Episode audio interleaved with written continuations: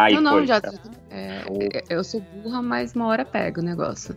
Então, estamos gravando, estamos gravando, estamos começando aqui, né? Como diz o nosso amigo Caruso, um carnaval fora de época, né? Agora usando certo o bordão do Caruso. A gente veio falar aqui, vamos ter um episódio do MD Momo em outubro, né? Sei lá por quê, né? Vamos explicar por quê. Né? Por que, que a gente está aqui hoje? É, mas antes disso, só apresentar aqui a mesa. É, eu sou o Nerd Reverso, que eu sou o que entende menos de carnaval dessa porra dessa mesa. Sou só um curioso, então eu vou ficar fazendo as perguntas idiotas para você, ouvinte, não ter que fazer. E aí a nossa mesa, que são entendidos aqui de carnaval, pessoas que né, vivem do samba, tem, tem o samba pé, ao contrário de mim, né? Que não são só pirueiros do samba que nem eu. Não, mas é a galera de sempre aqui dentro de Momo, é nosso amigo Tarciso, Tango Comando. Olá, boa noite. Diferente do Nerd Reverso, eu finjo que entendo de samba, então eu tô aqui pra isso, eu tô aqui pra, pra fake to make it, então é isso aí. A Júlia Matos. É, como toda brasiliense, uma sambista nata. Isso, samba, samba no pé do Planalto. Uhum. E o nosso colaborador, que já é parte do time, aparentemente, que é o Munha. Queimei meu microfone gravando um reco-reco hoje. Tô Que bonito. no grau pra isso. Que bonito. Já veio no espírito, no esquindou, esquindou. Então, é, eu vou pedir aqui pro, pro Tarcísio para dizer gente por que diabos estamos com o MD Momo em outubro, Tarcísio. Então, estamos com o MD Momo em outubro, porque na última terça-feira, não interessa que data foi, você não vai ouvir isso no, no dia certo mesmo, é, teve a, a competição né, que escolhe os sambas campeões da- das escolas de samba para o próximo carnaval, queira Deus que ele seja 2022. E diante das composições finalistas né, do grupo especial do Rio de Janeiro, a Júlia, essa pessoa abençoada, deu a ideia da gente gravar as nossas impressões sobre os sambas, né? Afinal de contas, uma vez tendo o carnaval, terá MD Momo. Então, desde já, a gente já conhece o samba, já pode ouvir. Se o ouvinte aí, entusiasta da festa de Momo, quiser vir junto com a gente, vai ter um link aí do, do vídeo com todos os sambas, um atrás do outro com letra, que foi o que a gente usou para gravar isso aqui hoje. E aí, se você quiser, ouve também e vem com a gente. E aí fica aí embalando esse samba gostoso até o dia do desfile, seja lá quando acontecer. É, E, e- só fazer um detalhe, e como a gente gosta muito de, de timings, é, se você estiver ouvindo isso na sexta ou no sábado antes da meia-noite, é, a Globo vai mostrar a final dos do, né, do- dos, dos sambas, né? Porque geralmente você tem uma escolha de sambas, aí você tem a final. A Globo vai mostrar a final dos três sambas e a gente já está comentando os vencedores. Então, se você ainda quiser assistir o programinha da Globo, já sabendo o samba e já sabendo a nossa cagação de regras sobre eles, é, é isso. Ah, Vai passar esse ah, fim de semana. Con- Conhecendo a Globo, vai passar tipo um minuto de cada samba. Não, não, não. É, vai passar. É, é uma passada inteira dos três, do- dos três finalistas, tanto que são dois programas. É, e por isso que eles aposto- colocaram depois do Altas Horas. Aposto com você que eles estão dizendo que vai ser isso, mas na hora vai rolar aquela edição básica que, tipo assim, ficar, sei lá, o Thiago Leifert en- en- entrevistando famoso durante duas horas e samba mesmo só cinco minutos. Porque é isso que a Globo faz com o canal. Já JP, você tá começamos sendo até muito. cagação de regra. Não, o JP tá sendo até muito, muito é, esperançoso com a Globo. Eu Acho que vai Eu ser sou- Ailton Graça e Milton Cunha no chroma key de novo em pé durante 45 minutos, Tarcísio, inventando o assunto. Caraca, só vocês que não viram a chamada pra esse programa? Esse sou eu, Tarcísio, Ninguém- um eterno otimista. A gente não vê TV, Júlio. Inclusive, muito obrigado pela, pela informação. Agora eu tenho um Não, motivo não, cara, pra Tá, TV. é, é- quem vai Eu- apresentar é o Milton Cunha e a Tereza Cristina. Ó, Tá. o Ó, foda. Quase acertou já. Quase acertou, vai. Vai, vai ser no É. vamos lá. Checklist. Aí vão colocar é, o pessoal pra cantar, né? O, o, o, o- o pessoal, o, o, o- o puxador oficial da, de cada equipe vai, vai cantar. Aí vai ter lá uma graça com a bateria, provavelmente um mestre sala e a porta-bandeira. Eu, se eu não me engano, a mestre sala e porta-bandeira não com, com a roupa, com a paramenta toda, mas só com, uma, com aquela roupa de do desfile. Daquele desfile do ensaio técnico, obrigado, Júlio. É, do ensaio técnico e o, e aí o- os compositores vão ficar numa salinha exclu- é, exclusiva deles, assim como os pais do The Voice, e aí vão ter três jurados de mentirinha. A, a Júlia tá, tipo, cuspindo referências que eu não tenho. Ju. Aí. Ah, pois. Só pra quem vê TV, isso aí. Ah, desculpa aí. É, Ah, mas aí eu só vai ficar peguei Capitão América Obrigada. aqui. Aí vai ter três jurados de mentirinha pra escolher o samba, sendo que esse samba já, tipo, todo mundo sabe que a final já é escolhida. Os três sambas que vão já são, já sabem quem é o final, porque até você tem que ver quem que vai, qual samba se adequa melhor com com, com o enredo da escola, com, com as ideias do carnavalesco, não sei o que, não é um, um- um júri técnico que vai escolher, mas a Globo tá fazendo essa mise-en-scène, tanto que a gente tá fazendo, né, tipo assim, eles estão lá dizendo a final e todo mundo que... Opa, deixa eu só tirar um, um microfone, um, lado do fone de ouvido pra não gritar. Todo mundo que escuta um pouco de, de samba já sabe quais, quais que ganharam, quais que não ganharam, quais que foram injustiçados, é, eu já tô de saco cheio de pelo menos três sambas, eu não aguento mais ouvir. Então, mas a Globo vai fazer essa palhaçada aí. É, pra, aí tá o pessoal dizendo que é pra fazer um carinho na bolha do carnaval, depois da sacanagem que ele fez com, com, a, com a gente em março, ou tá dizendo que até pra chamar o povo, né? Porque isso já ia acontecer de qualquer jeito, a Globo só resolveu gravar. Então é isso. É esse sábado e no próximo sábado, de nada Globo pela, pela propaganda, nós somos patrocinados. É, E aí vai ter isso. Depois de outras horas, eu não sei que horas termina, não. Mas é, é isso. Então é isso. Você que está ouvindo aí agora, você para de ouvir, vai ver o programa desse sábado da Globo, do outro sábado da Globo, para você não, não souber quem, quem são os sambas que ganharam. Aí você volta para cá pro, pro, pro podcast e continua daqui, beleza? Combinado? Isso aí. Claro que não. Pronto. Mas esse que é o lance. o- o- na pré-gravação, você tava reclamando aí que esse podcast é anti-espírito MDM, porque a gente tenta organizar as coisas. Mas olha aí, que, que é coisa mais espírito MDM que dá um spoiler de um negócio que ninguém se importa?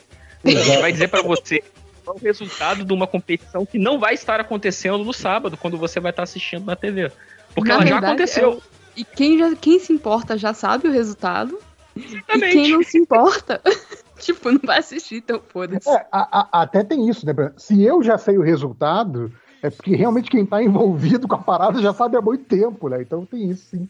Sem dúvida. Eu, eu acho legal, no entanto, é, é, ter uma oportunidade de ouvir os sambas que não foram é, é, selecionados. Eu achei legal Sim. essa Ah, iniciativa pra esse poder falar mal, pra poder falar, e, tipo, porra, como assim? De novo, contanto que eles realmente mostrem os sambas. O que eu acho. Eu, eu acho, assim, foram gravados, aí vamos ver como é que eles vão fazer. É, tem, tem isso. Vai ficar ali espremido entre, sei lá, o Altas Horas e o Corujão.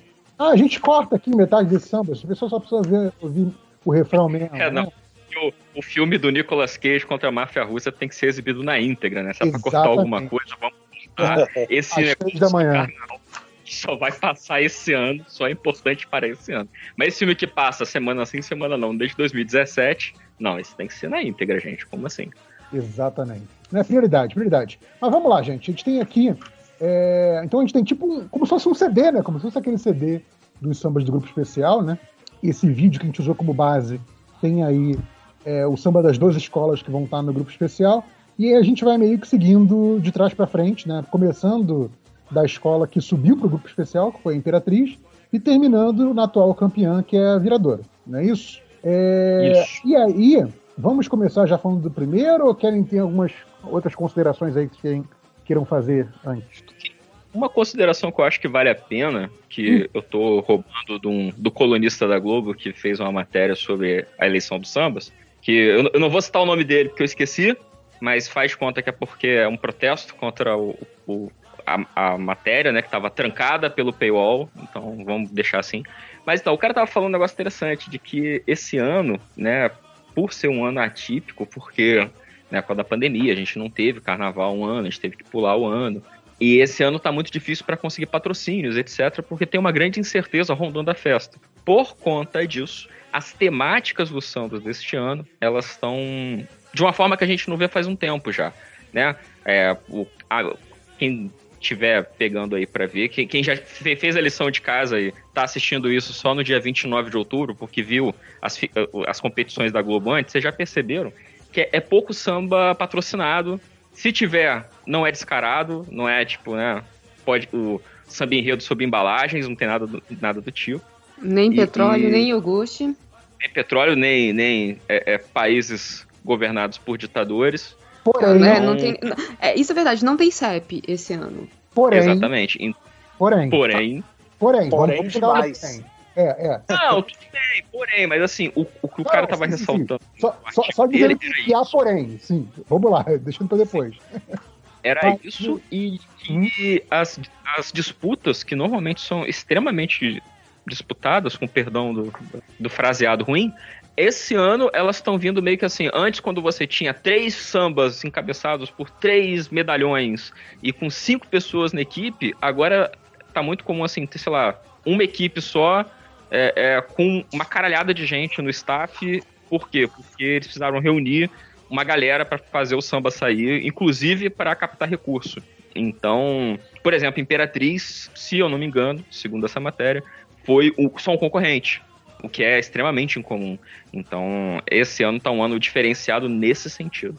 É, eu ia perguntar também se não é uma questão, não apenas dessa questão do, do- da captação, da dificuldade, blá, blá, mas pelo fato de estarmos é, é, nessa coisa do, do ano 2 da pandemia, né, o que é uma situação difícil para todo mundo, mas principalmente para as escolas que tiveram um ano sem carnaval, é, e também de estarmos em pleno bolsonarismo aí galopante, né, com negacionismo de ciência, etc, etc, etc, e que isso também, é, é, se isso não, não dá esse tom aí para ter esses enredos com, com essa temática de resistência e tal. A gente vai falar em detalhes de cada enredo, mas vocês acham que é por aí também? Ou eu tô, eu tô lendo demais?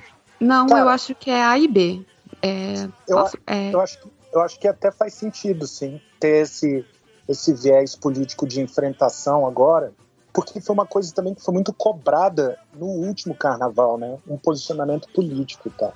Então acho que nesse caso agora, terem chegado com essas propostas aí, faz sentido, sim, dentro do espírito, né? Político. Vocês Eu acho que aqui são os dois. Posso? É, eu acho que um, a- a- as escolas de samba vêm de um, de um, né, um prefeito, um governador do Rio que cagou para elas nos últimos anos. É, elas tiveram que, que, que, se, né, que se virar literalmente sem ajuda. Muita gente se, se ferrou nessa brincadeira porque é, vive de festa e festa de 2020 para cá foi o mais é, pesado e a gente vi, tá vivendo né num, num- governo que é- odeia eles e odeia tudo que representa então eles assim é aonde a gente vai querendo não e isso é uma coisa escola de samba sempre é, foi um espelho da nossa questão política né, do jeito que o país está. E o país está, querendo não, dentro de uma, de uma guerra política, uma guerra cultural, e isso está se refletindo em parte dos enredos, né? Tanto que, por exemplo, a, a segunda que a gente vai falar, que é a Paraíso do Tuiuti, ela ia falar sobre, tipo, era o, o eles alguns enredos mudaram, Paraíso do Tuiuti e a São Clemente mudaram. É, a Paraíso do Tuiuti, né, se o carnaval fosse 2021, ela e vinha com, tipo, Amaz é, sei lá, salvar o a planeta Terra, tipo, ecologia, alguma coisa assim, sabe? Tipo, minha redação. E mudou pro Caribatie, que eu não vou saber falar isso, que é um enredo, é, que é um enredo político. Então, sim, eu, eu acho que é um pouco dos dois. Alguns aproveitaram, por exemplo, a, a parte do time mudou para isso, é, a São Clemente mudou também, então houve, houveram, houve, aconteceu algumas mudanças dentro que são, querendo ou não, reflexo do que aconteceu no Brasil, no mundo e no Rio de Janeiro, nesse intervalo de 19 ou 20 para 22. Ó, mas posto isso, não discordo de nada que vocês falaram, concordo com tudo que foi dito, mas ouvi por aí no, no Twitter carnavalesco, né, o qual frequento, que parece que o digníssimo, excrementíssimo presidente da República pode querer comparecer aos desfiles de 2022 e por isso rolou uma orientação não oficial de não botar o vampirão, é, outro vampirão no, no Outro carro alegórico. palhação. É, o É, peligeiro, o peligeiro que, Faz. que mas é, mantém o respeito. É, Não, eu então, o falar. Peligeiro fez o convite pra ele mesmo, dele ir na, na Sapucaí, não sei porquê. Isso foi, isso foi semana passada, duas semanas atrás. Não tem um mês que o, o Peligeiro fez essa, esse, é, esse convite para o presidente a, a Sapucaí, lembrando que pouquíssimos presidentes, como presidentes, como dignatários, foram a Sapucaí, né? É uma coisa que eles evitam. A, a eles... Itamar. É, então, o Itamar foi em 94 e eu acho que o Lula chegou aí. É, os outros Grande foram com... É, o, o, o, JP tá falando de quando o Itamar foi com uma digníssima modelo e a modelo estava de saia sem calcinha, porque precisa refrescar as partes, só que eles estavam no camarote e os fotógrafos estavam embaixo. Cara, é, é, é muito engraçado, cara. É porque essa história até hoje eu acho engraçado, porque assim, né? É tipo, escândalo moralista no carnaval, sabe? Tipo, porra, gente, né? É Não, e a massa é, e um carnaval é tipo que na época mostrava muito mais do que se mostra hoje. Hoje, por exemplo, Sim, pra você botar o peito de fora, você tem que ter uma justificativa. Porque o peito dessa mulher tá de fora. Se você for olhar o carnaval de 92, 93. A Globo beleza, né? Com aqueles quadrinhos. Tipo, você pega 10 quadradinhos e você cobriu a mulher inteira. Não, e é o tipo o Man of Steel do MD Momo, né? Todos os episódios a gente tem que falar desse incidente. É verdade, né? é verdade, é verdade. Sim, sim é, é, tá, tá aqui no, no como é que se diz? No bingo. Item obrigatório, item obrigatório. É, item obrigatório. Então, só para terminar de, de coisa, ele foi feito esse convite ao Bolsonaro, o que eu duvido que ele vai aparecer no, numa, numa Sapucaí, mas eu Também dou é. o ouvido. Sim. E é isso. Vai tomar mas muita vai se rolar, velho. Tem que ser esculachado. São, são duas Mas olha só, é o tipo de coisa. Desculpa, vai falar. Não, são duas coisas. Primeiro que assim, é você ir para um território onde, como o Manhã falou, está arriscado tomar vaia. E segundo que eu não acho que o, o público-alvo dele, a, a galera para quem ele fala, não é o tipo de evento que essa galera vai assistir, sabe? Então, é, não, não, vejo vantagem para ele no carnaval do Rio de Janeiro. Exa era exatamente isso que eu ia comentar. O, o público dele, ele não teria ninguém para defendê-lo ali dentro sabe? Não Mas vai ter uma pessoa. Ah, não, é o tipo, beabá achei... do, do populista, do fascista, fingir aderência com festas populares, etc. É, eu acho que, assim, que eu... eu... acho que é imbecil o suficiente para ele querer ir. Agora eu concordo Cara, que ele também. Não é, sabe por que não, o, o Tarciso? Porque ele passou o ano inteiro ano passado reclamando, dizendo que toda vez que ele que vinha com fica em casa, não sei o quê, ah, mas teve carnaval, mas que mimimi. E, desculpa, não é o público dele, não vai ter uma pessoa que vai levantar. Tipo. Dizendo que é, eu não tô dizendo que é. Eu tô falando que não me surpreende isso acontecer. Ah. E, e eu ia comentar também que assim, e mesmo se acontecesse, eu gostaria muito que esse, esse boato de que pediram para segurar a onda fosse verdade. Por quê? Porque o que vai pro, pro samba do, do finalista, você tem até uma certa forma de dar uma olhada, mas o que vai pra avenida é um tantinho imprevisível. Então, tomara que tenha tido essa orientação, porque aí com certeza eu acho que vai aparecer alguma parada para agredir o cara, entendeu? Tipo, vai aparecer uma, uma alegoria, uma fantasia, alguma parada assim que, tipo, vai mostrar o descontentamento da galera do samba, porque a gente sabe que escola de samba é um negócio muito delicado, porque assim, nem sempre a, a, as diretorias representam as suas, a sua comunidade e vice-versa, uhum. mas eu acho que a lição que a gente tira é que não, não dá muito certo tentar controlar a escola de samba, né? Então, eu acho, eu acho que quanto mais você falar, mano, não faz, é porque vai rolar. E eu acho isso muito bonito. Então eu tô torcendo pela, por cenas lamentáveis, mas eu concordo com o Júlio, eu acho que ele não vai, não. Torcendo por cenas lamentáveis resume bem. Cagão do cacete. É, uma pergunta que eu tenho ainda sobre essa questão do, do, do, enredo político, né, de forma geral, antes da gente entrar em, em escolas específicas e sambas específicos. É, a, a Mangueira ganhando em tempos recentes com um enredo abertamente político e até, é, é, digamos assim, é, pró-conflito, né, tipo, enfrentando a, a, a, digamos assim, a história oficial, etc, etc. É, vocês acham que isso isso meio que virou uma chavinha do tipo, ok, dá pra gente é, fazer ao mesmo tempo um enredo político e que ganha carnaval, ou não? Ou isso, tipo assim, é só uma coisa coincidência? Sempre houve. Eu acho que... Sempre teve. Não, é.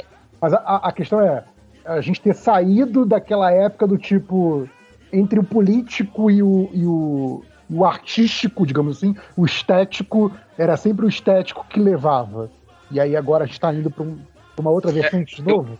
Eu acho que o que o JP tá falando é uma coisa meio assim, o, o, o enredo de protesto político hoje é o, o enredo beija-flor falando sobre índios do passado. É tipo, meio que a... tá na moda, tá ligado? Tá na moda. Sim, sim. E, e, você falou da Mangueira, mas eu, eu tô pensando, inclusive, no exemplo da Paraíso do Tuiuti, que era uma é. escola que não fazia muito volume assim de carnaval quando eu era criança, por exemplo, eu nunca nem não lembrava de ouvir falar muito. E aí teve aquele enredo especial fantástico político que eles fizeram que, nossa, arrepiou a Sapucaí, foi uma escola que saiu é, é de surpresa para muita gente, apareceu assim e tal. E aí muitas escolas meio que se ligaram de que, cara, a gente não pode mais é, é, ficar fazendo carnaval de, de obviedade, senão não vai dar pé. Então eu acho que foi um, um movimento legítimo, digamos assim, de a gente momentos difíceis sociais politicamente refletem na arte. Então é natural que apareçam essas manifestações, sobretudo em arte popular. Por outro lado, também tem a pressão do mercado, do tipo, olha, é mais fácil a gente ganhar falando um enredo de processo, ou a gente ficar bem, ou a gente aparecer bastante, do que fazer outro enredo fanista, vamos ser verde e amarelo, nossas matas, nosso ouro, nossas águas. Então, eu, eu tô é. pensando é. por esse lado, tipo assim, acho que o exemplo da, da Paraíso é um bom exemplo nesse sentido, que, tipo, é, muitas vezes um enredo que tem uma contestação política, ou que tem, é, sei lá, alguma questão de, de reflexão é, histórica mesmo, é, vira o, o, desfile, vira o enredo mais lembrado daquele ano, mas não necessariamente ganhava o carnaval. Eu tô falando, tipo assim, da questão de, ok, isso aqui é viável não apenas socialmente ou para marcar presença ou para fazer a escola crescer, como por exemplo essa coisa da escola que não vinha com tanto destaque e de repente começa a ser visto como uma, uma escola viável e com, como uma grande escola por conta dos seus enredos, mas esse pulo entre isso que eu acho que tem um teto e o, e o realmente ganhar o carnaval.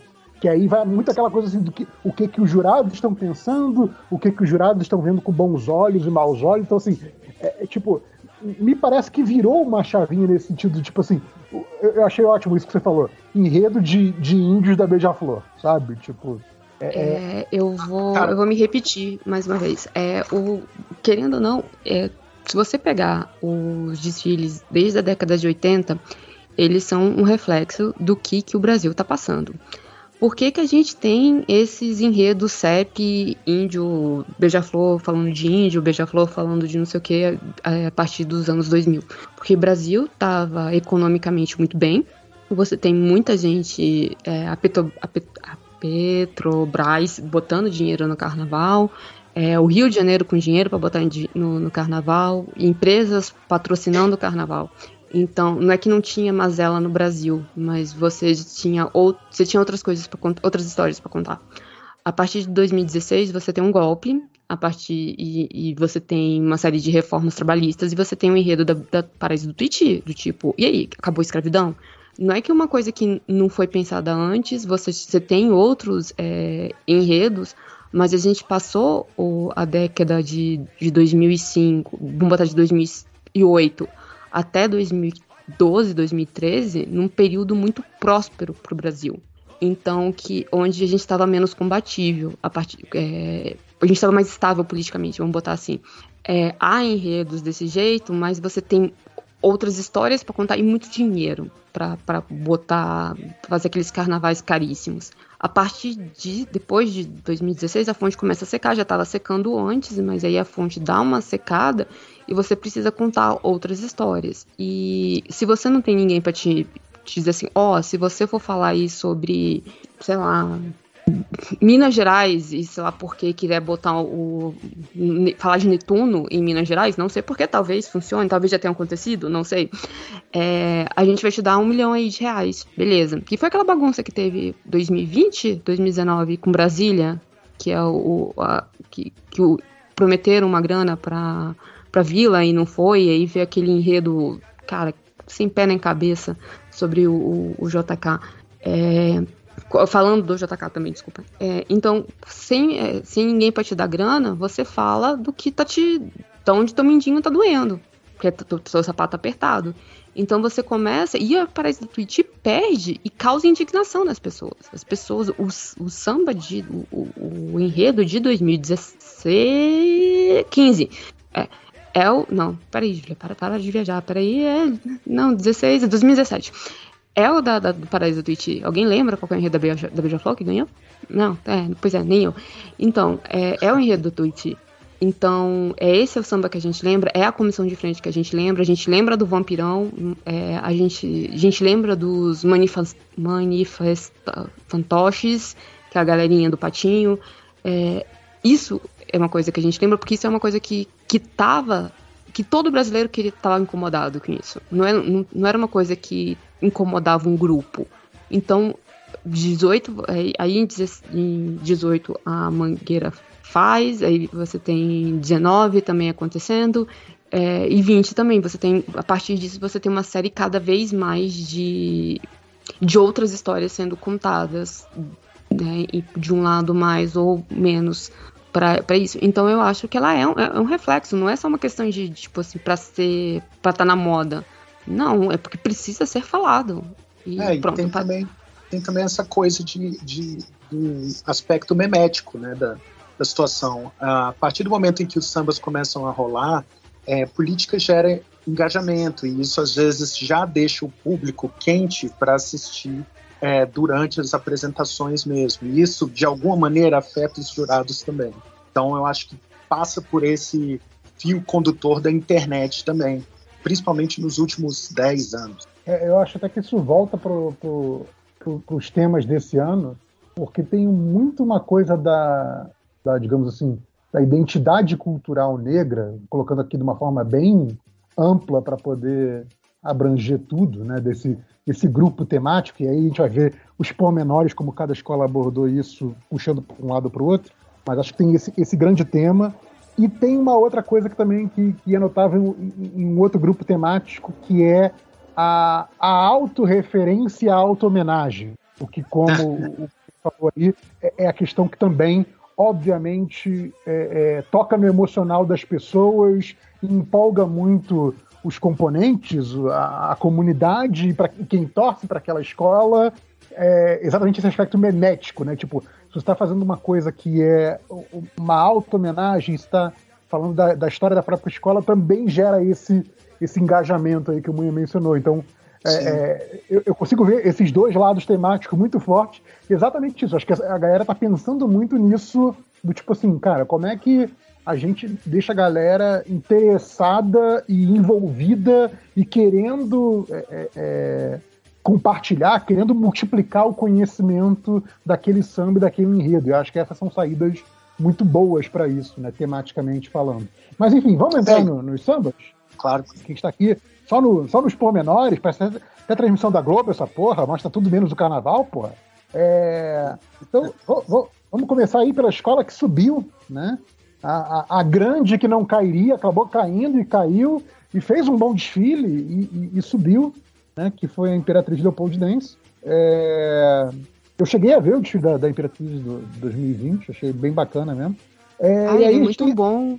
Sim, é tipo, foi, foi do, é uma edição do... de um samba de 82, 83, Isso. 84. E foi o, foi o Leandro lá da Mangueira que fez, não foi? Foi, foi, foi o Leandro foi. que fez. Eu acho que ele, ele, ele teve essa sacada muito boa de dar uma, uma ressignificação para esse, esse enredo, para esse samba.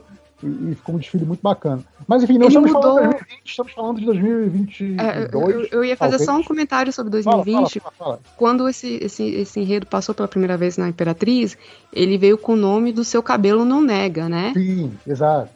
E aí, porra, 2020 você não poderia colocar isso. E aí Exatamente. mudou pra só dar lá lá ele, ele fez a, a, ressignificação, exatamente. E, exatamente. E teve o trenzinho também. É, e por um acaso eu já assisti o desfile de 80 e alguma coisa, porque eu sou uma inútil. Porque assim como eu disse é, Corrida Velha, eu assisto. Cara, Júlia, acho que quando você assistiu esse desfile, nem tinha TV ainda, Júlia. Eu acho que esse desfile não era viva. Eu assisti tipo ano passado, calma. Eu não era Tem gente que escuta episódio antigo do MDM, cara, do podcast. Ah, é, não, isso aí, isso aí não menos. Tava... É. Não, cara, tem gente que reescuta episódio do podcast dele. Isso para mim é, é, fantástico. Mas enfim, Vamos falar do samba da Imperatriz Leopoldinense. Eu quero começar por quem falou menos aqui até agora, que foi o Munha. Você quer dar aí suas primeiras, seus primeiros palpites, aí, seus primeiros pitacos sobre esse, esse samba da Imperatriz? Cara, fazendo uma análise bem rápida por cima, é, o, uma coisa que chama muita atenção nesse samba é a dinâmica de pergunta e resposta na melodia. Tem aquela. A melodia vai. Sabe? Esse, esse corte de pergunta e resposta. Que é uma coisa que é mega tradicional no carnaval, em geral, mas nesse ano especificamente está meio é, deixado de lado. Essa é uma das, das primeiras que. Uma das únicas é, escolas que está se apoiando em cima disso. E o resultado, no final das contas, fica meio bem cantável, né? É uma coisa que gruda rápido, assim. Fora isso, eu não diria que ele tem muita coisa de novo. Inclusive, ele tem essa, essa musicalmente falando, essa descarga ascendente, né, de estar tá sempre subindo, ter poucas quedas. É a princípio, ouvindo de orelhada a primeira, segunda vez, pouca coisa chama atenção. Ele, eu acho que é uma, é uma atitude musical um pouco conservadora. O que, que você acha, JP? Ele, como ele te atingiu? musicalmente falando. Então, é, então eu, é, é, eu realmente não, não, não, não sou tão, tão tarimbado assim nas questões musicais, mas acho que muito do que você falou ressoa comigo, porque assim, eu achei ele num ano em que nenhum samba para mim foi especialmente pegajoso, tipo, eu, eu, não identifiquei nenhum refrão, acho, desses 12 aí, que eu falei assim, putz, esse refrão aqui vai pegar pra caralho na avenida tem uns potenciais ali, mas assim, aquele que você com certeza não achei nenhum. Eu acho que mesmo num ano assim, meio atípico, eu achei esse um dos sambas menos interessantes para mim. Então talvez seja muito por causa disso que você, que você falou aí. É, e, e, aí, indo já pro lado, pro lado temático, é, eu acho que assim, eu fiquei meio perdido com esse enredo, para falar a verdade. Porque assim, eu fiquei assim, cara, tentando entender né, o que, do que, que a letra estava falando, porque obviamente eu não tenho acesso ali àquelas matériazinhas que explicam o enredo de cada, de coisa. Tem ali o nome do enredo, né, que era o que tinha no conteúdo do vídeo. É, então, estava puramente me baseando pela letra e pelo nome do enredo. E eu fiquei assim, cara, isso é uma homenagem ao carnaval como um todo, a partir da volta da Imperatriz ao grupo especial. É tipo assim, a, o fato da Imperatriz ser né, um dos bastiões do carnaval usaram isso como pontapé para fazer uma homenagem ao carnaval como um todo. E aí, voltando aí ao que o Munha falou, dá para articular bem essa estrutura mais convencional de samba. É, eu achei esquisito, porque não sei se o que eu li do samba é o que é o samba, entende? Não sei se a minha interpretação de uma letra que eu achei super nada a ver é, é, é, é, próxima o suficiente do que eles queriam passar, essa que é a verdade. É, e, e, essa coisa, né? Como a gente vai falar mais pra frente, num ano que tá bem marcado por posicionamento político forte, né?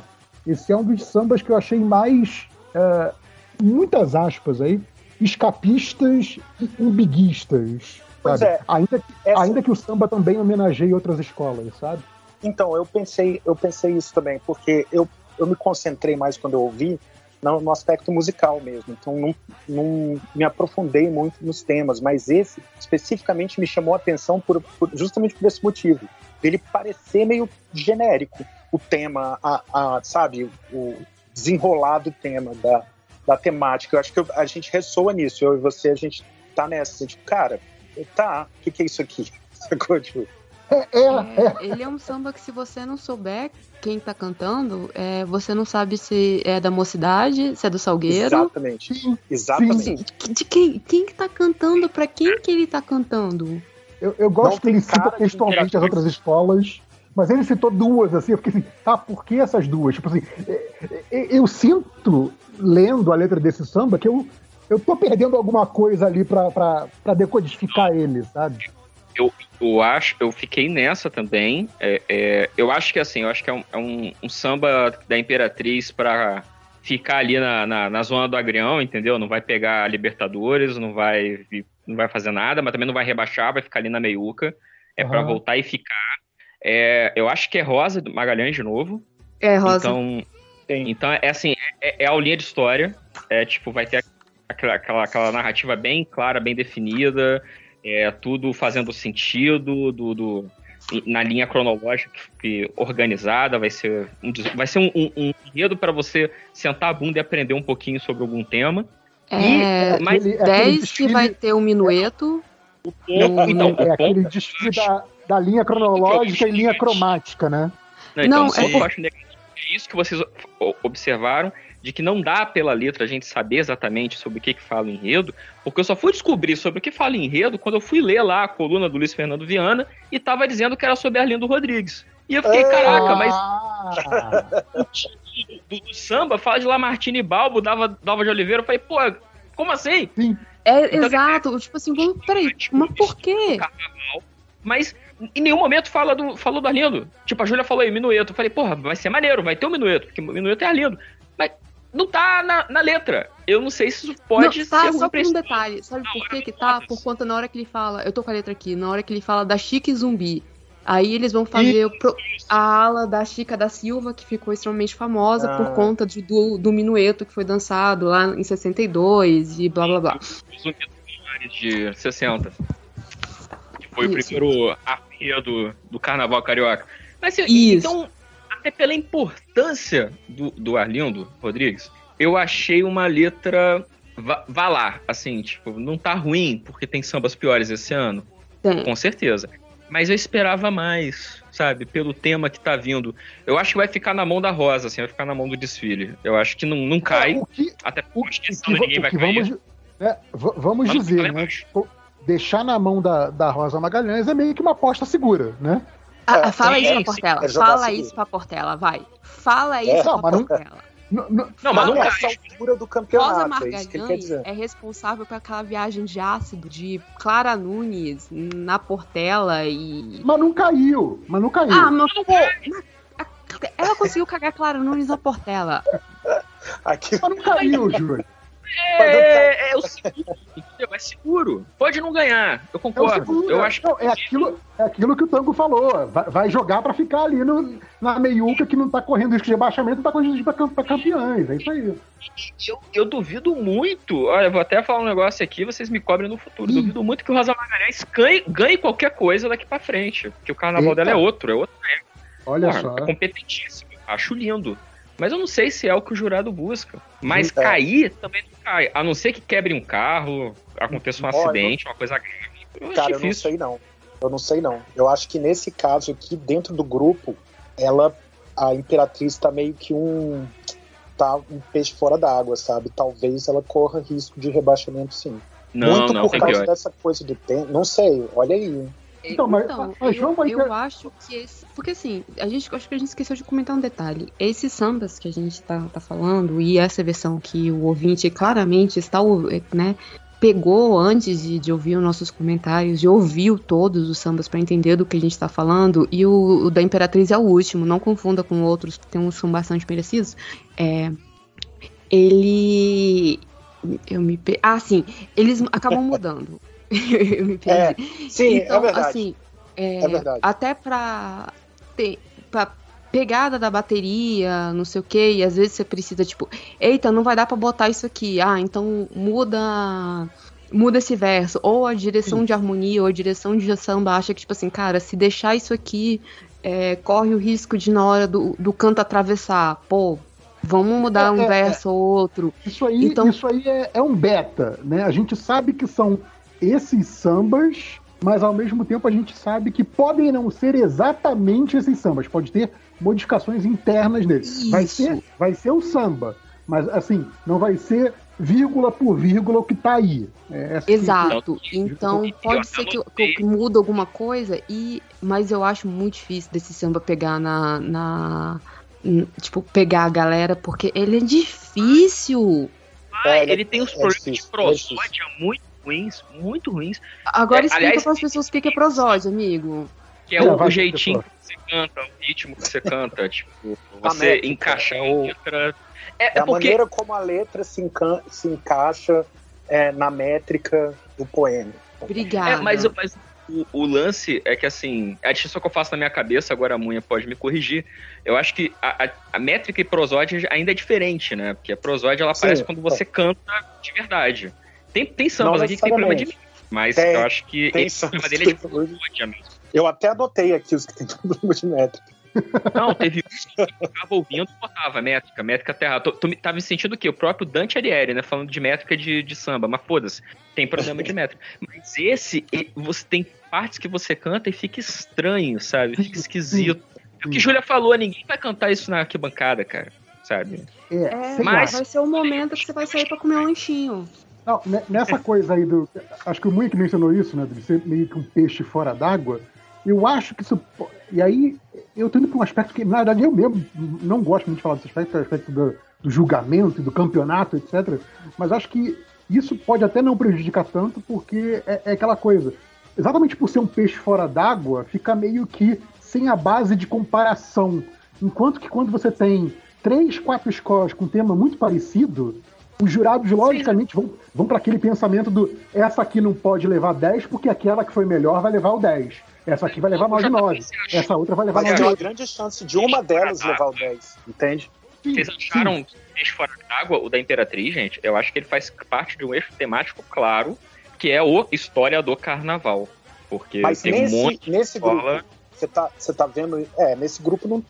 O, a, se você for fazer uma, um apanhado temático, isso, isso aí tá em quantas escolas aqui? Ah, cara, ó, tem Viradouro, tem Mangueira, tem a Viradouro, É, a Viradouro mais ou menos, porque. É, porque enfim, não, vamos, tem, a gente... tem, tem, a galera que mistura elemento. É, é, não, a gente, a gente vai chegar nessa parte. Acho que depois a gente vai fazer esse, esse, esse apanhadão mas, mas, aí.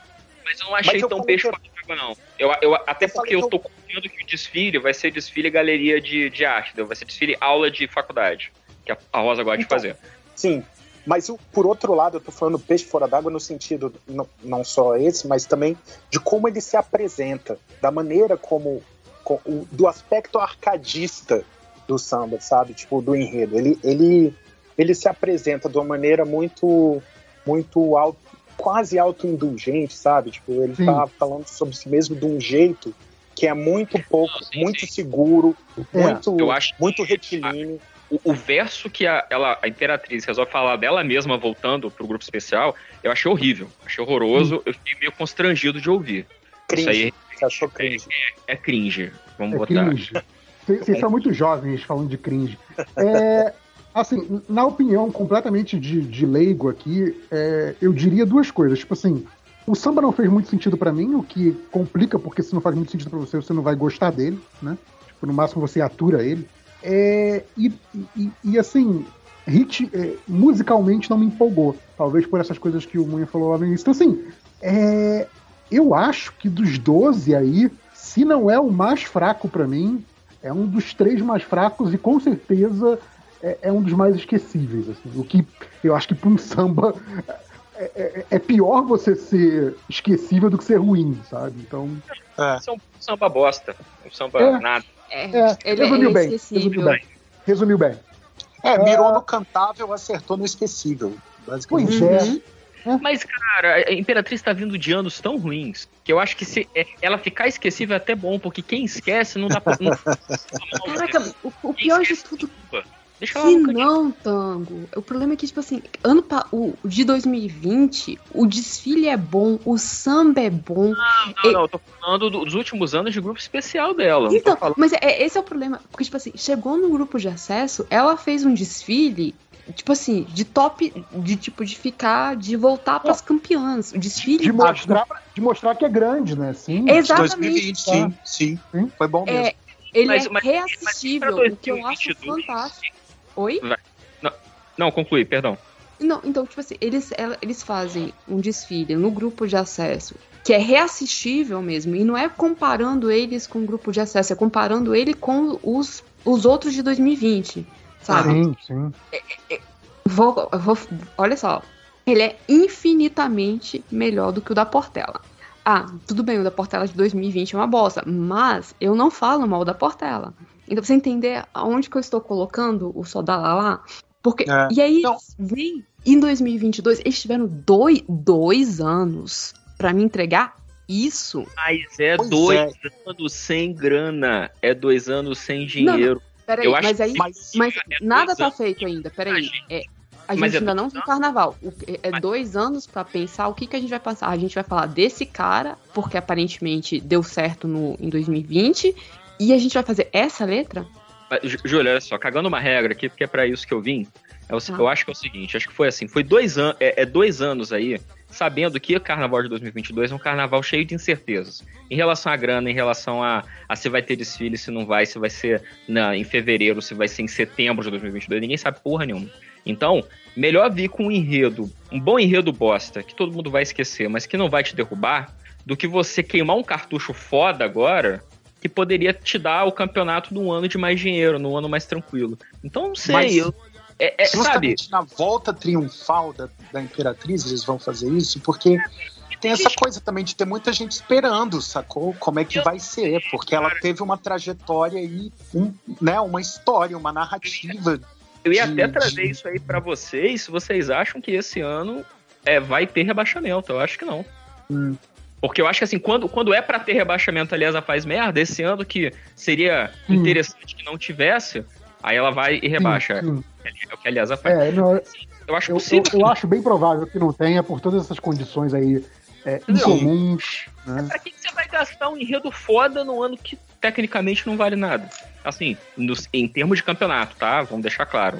Não, é voltando, vai... E voltando ali para aquela questão de que a gente falou mais cedo, de captação de recursos, tal, não sei o quê exatamente por essa incerteza, você colocar um, um enredo temático para captar recursos, etc, etc, e você fazer esse enredo que é meio que autoindulgente, é, esse é um enredo que não tem, digamos, data de validade. Porque a escola vai, a comunidade vai abraçar de qualquer forma, entendeu? Porque, ah, fria, tá né? falando do nosso retorno, isso é legal, blá blá blá sabe? Então. É pauta é, é, fria, né? Tipo isso. É, então, é, é uma pauta fria, exatamente. Vamos lembrar que o. Parece que o concurso da Imperatriz não teve concorrente, foi só esse. Foi candidato único. Nossa. Ah, tá. Explica muita coisa. Então, essa é. é, tipo, galera, vamos nessa que é, é, é, pra, é pra segurar as pontas, velho. Vambora. É o que tem. É o que tem. Olha, vamos encerrar aqui a Imperatriz, porque a gente tá. Bora, que tá, tá difícil. É muito tempo de falar de Imperatriz. Nesse, nesse ritmo, daqui a 12 horas a gente termina o podcast. É, não, inclusive a gente pode até quebrar em dois, ficar muito tarde para vocês, vocês falem aí. Quando a gente chegar no meio do caminho, a gente vê se, se tem fôlego ainda pra segunda parte, ou se a gente faz uma parte 2 pra, pra semana que vem. Vamos ver.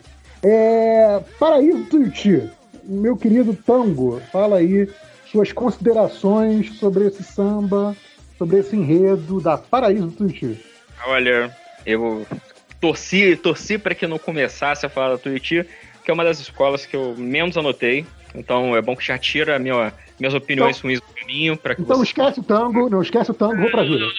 Agora, agora fala, fala, fala. Então, é, pontos positivos que eu anotei aqui é que a gente, a gente ouviu os sambas por um, um videozão do YouTube que é tipo CD, né, da gravação, só que é, é, muito gravação no estúdio, assim, não tem, não é ao vivo, não tem a bateria lá. Então, eu acho que isso prejudicou alguma coisa à medida que eu ia ouvindo, que eu ia pensando assim, pô, tá, mas como é que isso aqui vai ficar com a escola? Como é que isso aqui vai ficar na avenida?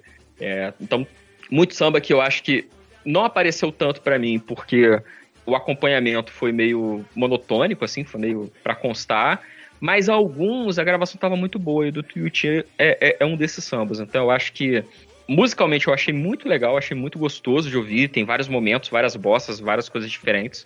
achei isso legal mas na temática eu achei ele um pouco genérico. Eu achei Sim. ele um samba então... protesto copyright pós 2017.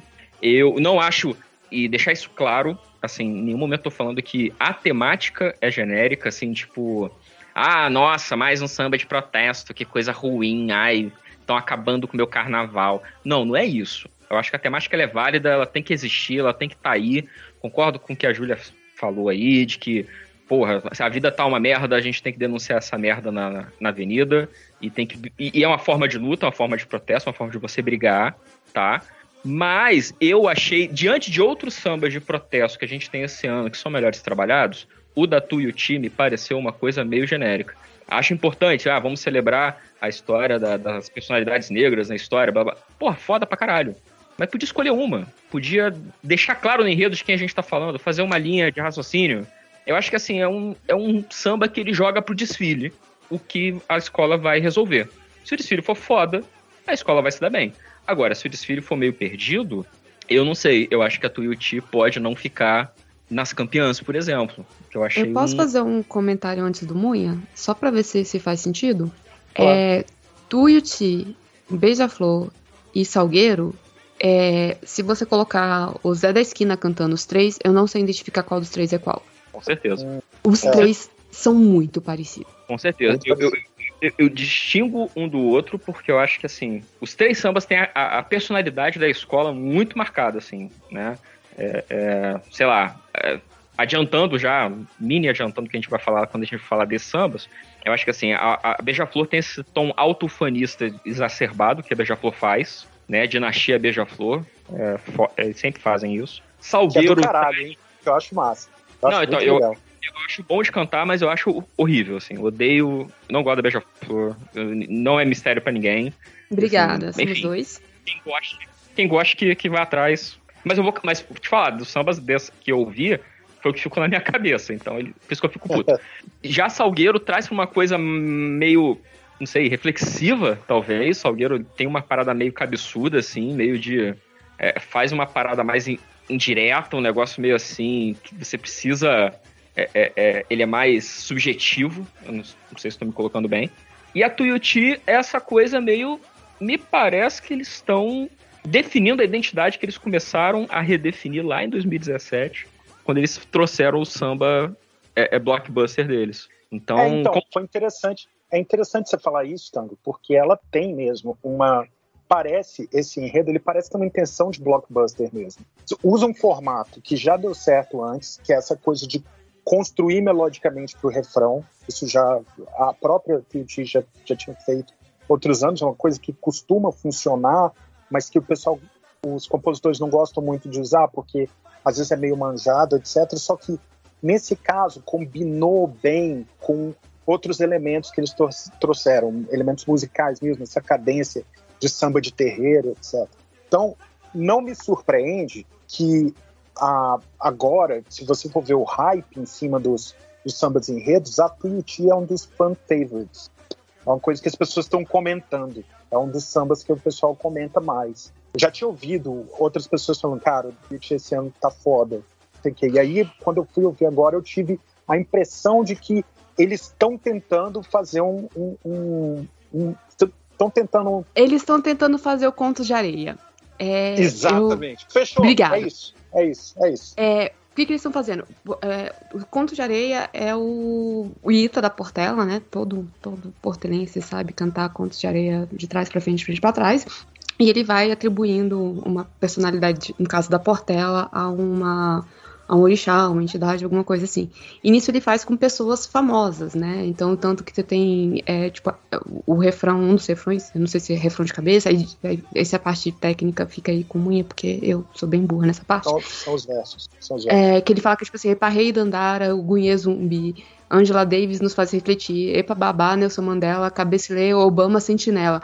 Eu, eu ouvi isso, eu falei assim, eu gosto mais da versão original. Do Conto de Areia original, mas é isso mesmo? Você tá querendo, moço? Ah, mas, É, enfim, funciona ali dentro desse. É, não sei. funciona, mas então, aí de novo, vai depender do desfile que eles vão mostrar, e aí vai depender de uma coisa que eu não sei se a Twitch tem, chamada chão. Vai ficar Eu com não cara de, de, de apresentação de slide, né? Você tá com esse É. medo, né? Porque se a Twitch É. não tiver chão, é um samba difícil de cantar, é, com um vocabulário, pra quem não. Com um vocabulário com várias palavras que, que não são em português, né? É, e, e, tipo, a chance de se atravessar e você cantar esse negócio errado e você, né, o chão acabar estragando esse negócio é complicado. Então, eu, eu acho que eles, tipo, tentaram fazer o miraram no conto de areia e eu não sei se vai funcionar. Muito bem, mas bora lá. Mas se der certo, hein? Porra. Se der certo, vai É. ficar foda, velho. Se der certo, vai ficar foda. Eu, Eu tô com sei. essa impressão também. Até porque o tema tá. tá- cara, eu, eu É tô muito aberto. válido.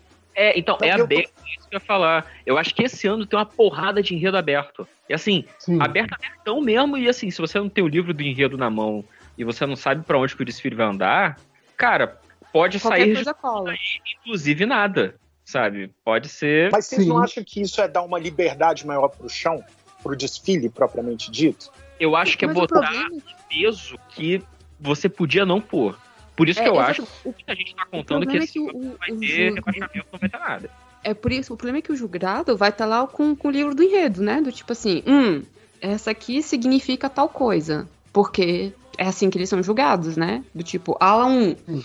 A, tá, ala 1 é tal coisa que significa lá tão de branco porque significa a pomba branca da paz. Ah, tá todo mundo de pomba branca da paz. Ah, tá todo mundo de branco, sei lá, não sei, inventa alguma coisa. Eles são Legal. julgados assim.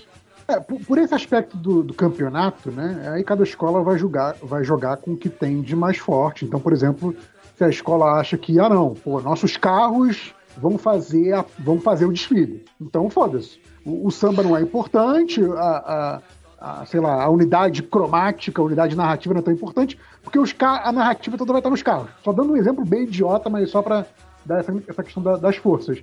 Eu prefiro, né, narrativamente, porque eu não tô ali para julgar a escola, tô ali para curtir a narrativa, a, a- a- digamos assim, operaticamente falando. É, eu, eu prefiro quando o samba ajuda a contar a história tanto quanto o desfile. E eu acho que nesse caso eu concordo muito com a crítica de vocês de que como esse, como esse samba não mostra como é que vai ser o desfile. Pode ser um desfile que vai para qualquer lado. Então, assim, o samba pode ajudar o desfile, como pode ser uma, coisa completamente à parte, né? Então é esquisito, né? Eita. É... Opa, desculpa, eu esqueci de mutar. E só Passou- lembrando passou o que carrinho de o... rolimã aí. Não, foi é, sem, o carrinho de rolemã sem, sem, sem, sem rodinha. E só o detalhe, que o carnavalesco da Tuiuti é o Paulo Barros. Hum, Ah, nossa. hum. Agora, agora o, tango já deu 10 pro desfile. dei, ah, porra, dei, dei É, dois, né? E só, perdeu só para compartilhar, só para compartilhar aqui minhas anotações, que eu acho que foi engraçado porque em alguns momentos é completamente oposto de vocês, mas acho que ainda assim faz sentido com o que vocês falaram. É, primeiro, uma consideração, né? Como eu fui ouvindo na ordem do CD, que é a ordem contrária do que a gente estava falando, esse foi o décimo primeiro samba que eu ouvi. Então, assim, quando as coisas começam a se repetir, isso começa a ficar meio cansativo. Então, assim, a, a minha anotação começa com mais um enredo de orgulho negro. porque É uma coisa que é, é- é repetitiva desses, desses sambas, o que, vamos lá, é ótimo, tá? Porque, exatamente como a gente falou, que bom que não estão falando de agronegócio, estão falando de, de orgulho negro, né? Bom, ótimo. É, mas, assim, mais um enredo de orgulho negro, dessa vez indo para um lado de personalidades históricas que outros já abordam, e de religião novamente, que- ou, ou seja, que outros já abordaram também. Então, assim, esse parece que pega elementos de outros que a gente vai falar a seguir e, e coloca tudo ali, e aí eu acho que ecoa com aquilo que o Tango falou, que acaba ficando assim, pô, mas é uma coisa, é outra, não tem uma personalidade, não tem uma, uma figura religiosa, é tipo, é- parece um, um, um pupurri do orgulho negro e das contribuições históricas do negro, etc, etc. Então, nisso parece um pouco mais, é, mais fraco, menos, menos incidente no assunto. assim. É, mas eu acho que apesar disso, né, indo pro outro lado da letra em si e tal, e acho que vocês elogiaram o samba nesse aspecto também, que a mensagem dele, do orgulho negro, digamos assim, é clara, o samba é melódico, é, eu acho que ele não é tão emocionante quanto outros que a gente vai falar, mas eu curti, assim, tipo assim, é um samba que eu ouvi e hum, gostei. E isso lembrando que, assim, tem duas ouvidas do samba aí, né? Não é um samba que você ficou ouvindo o CD em looping pra decidir seus favoritos. É que, assim, naquela primeira passagem, tipo, hum, gostei. Não era pra Então, fazer isso, não? Acho, acho um bom sinal. Não era pra fazer isso, não, porque ouvir loucamente. É, tipo, botar pra ouvir, jogar videogame e ficar ouvindo. Depois você escuta de novo, depois você escuta de novo. Porque alguns você gostou da primeira vez, depois outros você virou assim, ah, tá ok. Depois você assim, caraca, como esse samba é ruim. Meu Deus do céu. Não, até, a- até fevereiro eu vou estar assim. A gente tá em outubro ainda, Júlia. Ah, desculpa aí. A, a, é a chavinha do carnaval só, só vira depois do ano novo. É, mas o. E, e uma coisa que eu coloquei, que eu acho que não- talvez não, não foi comentado, é que eu, me pareceu um enredo, claro que o desfile pode ser, pode negar isso completamente, mas me pareceu um enredo menos irreverente do que um samba, desculpa, menos irreverente do que os sambas da Tuiuti costumam ser. Então, eu achei interessante essa mudança. Tipo assim, não- interessante no sentido de, de boa ou ruim, mas assim, de. Achei curiosa, sabe? Tipo assim, eles estão querendo se dar um aspecto mais sério, vai chegar na avenida vai ser cheia da, das pia, piadocas de novo, entendeu? Não sei. Mas no samba especificamente, parece ser uma coisa menos irreverente, mais uh, uh, solene, até porque o tema é mais sério, né? Mas não, não quiseram dar um enfoque irreverente para ele, como poderiam ter dado, né? apesar de ser de orgulho negro e tal. Né? Eu achei mais, mais sério do que, do, que eu, do que eu costumo esperar da Tuiuti. Não sei se houve uma é, mudança intencional nesse sentido. Não sei se a cidade... Esse ano tá mais reverente mesmo, no geral, né? Tá menos irreverente. Tem... Isso é então, uma boa observação. Eu ia falar assim que eu não sei se é se dá um tom mais sério ou se recuperar aquele tom mais sério que teve tanto impacto na Tuiuti lá naquele enredo do, da, da, do fim da escravidão, né? Então, talvez assim, seja uma, ele, um movimento é... que gerar isso aí. Não, mas, é, mas eu acho que aquele, aquele samba não é ele é irreverente. O, o não, aquele samba não é irreverente, não. Não, que isso. Que isso? Tanto não. o samba quanto, quanto o desfile. Assim, não, não. não, é uma coisa do tipo. Não é uma coisa do tipo. Estou fazendo piada com, com a escravidão, não estou falando disso. Mas ele é leve, sabe? Ele não é. Pro tema que ele está abordando, ele não é uma coisa pesadona. Pelo menos eu achei isso, sei lá. Posso estar lembrando errado dele também. É, eu, eu, eu acho que talvez você esteja é, é, juntando dois desfiles da Tuiuti na mesma lembrança. É, eu acho Pode que ser. você tá confundindo o do boi com o do. com esse. São duas coisas diferentes. Até porque, até porque, é, assim, até porque na, na música mesmo tem umas coisas meio parecidas, assim, às vezes rola de. Pode ser que é o que a gente falou, né, da definição da identidade da escola e esse branding, né? Então, às vezes a gente confunde mesmo, a gente às vezes mistura desfiles na nossa cabeça. Então, isso é comum. Então, talvez essa coisa da Tuiuti é, puxar mais para uma coisa menos irreverente, um pouco mais focada, mais séria, seja um movimento raciocinado mesmo, do tipo, galera, vamos, vamos tentar fazer uma parada mais, mais é, é sisuda, num bom sentido, né? Fazer uma coisa Cara, mais. Isso é interessante até, porque eu acho que, que não é, não, não é esse tipo de, de, de intenção que costuma conquistar muito o público de véspera. Assim. E, cara, o que eu falei, tem gente falando desse, desse samba, sabe? Então, eu não sei te dizer exatamente o que está acontecendo, se é por alguma, alguma estratégia midiática, alguma coisa, mas tem gente falando. Já mas é. Ô, Munha, eu acho que é para aproveitar esse movimento que eu tenho visto bastante, sobretudo né, nos anos de pandemia, que a gente está meio que sendo obrigado na porrada a ser mais reflexivo, porque muitos de nós não estão saindo de casa, é, que de repensar o carnaval, eu vejo cada vez mais assim, nas minhas bolhas, claro, não sei como é que tá na, na vida real, né? De tipo, tirar o carnaval dessa coisa que o populacho bota, tipo, ah, carnaval é coisa de, de, de bicheiro e de ator da Globo. Ah, carnaval, uhum. carnaval é uma festa van, é um negócio besta, é putaria. E, tipo, levar a parada, tipo, não, carnaval pode ser para pensar a sua vida sim, cara. Pode ser uma parada reflexiva. É festa? É, mas também é meio de vida, também é forma de expressão e também é meio de luta. Então. Não, é, é sim, já tem uns anos que tá assim, né? É eu acho que é um, um movimento que muitas escolas estão fazendo e que a Tuiuti, que apareceu dentro desse contexto, né? Quando é. ela apareceu, ninguém esperava ver a comissão de frente que ela levou lá para falar, se vai questionar se acabou a escravidão ou não. Eu lembro de ter assistido e ter ficado, não vou dizer chocado, né? Porque eu não sou uma carola de igreja, mas eu fiquei emocionadíssimo. Eu falei, caralho, foda! Sabe, não é, é o um Aladdin. Bom momento, cara. Foda. É um bom momento. Então. Não, mas é... então. Sim, sim, mas você acha que isso vai ter uma ressonância com o público, assim, porque é, tá certo que essa. Não, na verdade, o que você tá falando faz muito sentido. Até porque essa.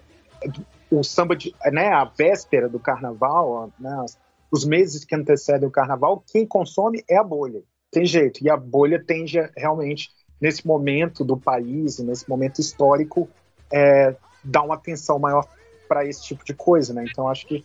E eu acho você que tá é... certo, realmente você matou a charada aí eu acho que é uma temática que apela, inclusive, Munha, nem tanto para bolha tradicional, não, mas para Vamos botar para bolha intermediária ali, que é entre a galera que caga para carnaval e a galera que tá prestando, começando a prestar atenção e falando, porra, pode ser legal, sabe? Vim pra um enredo desse, falar assim: olha só, não é só festa, sim. também é cabeça. É isso, na real, sim, mas... esse ano. Não, rapidinho, é porque a gente tem enredos esse ano que eu acho que eles são cabeça, mas eles são melhores trabalhados e eles parecem ser mais leves, eles parecem ser menos sisudos, mas na verdade eles não são. Como, por exemplo, Mangueira. Mangueira vem com um enredo fodíssimo, mas assim, que você parece. É. Parece que é festinha, mas não, não é. Vamos ouvir a letra, vamos prestar atenção.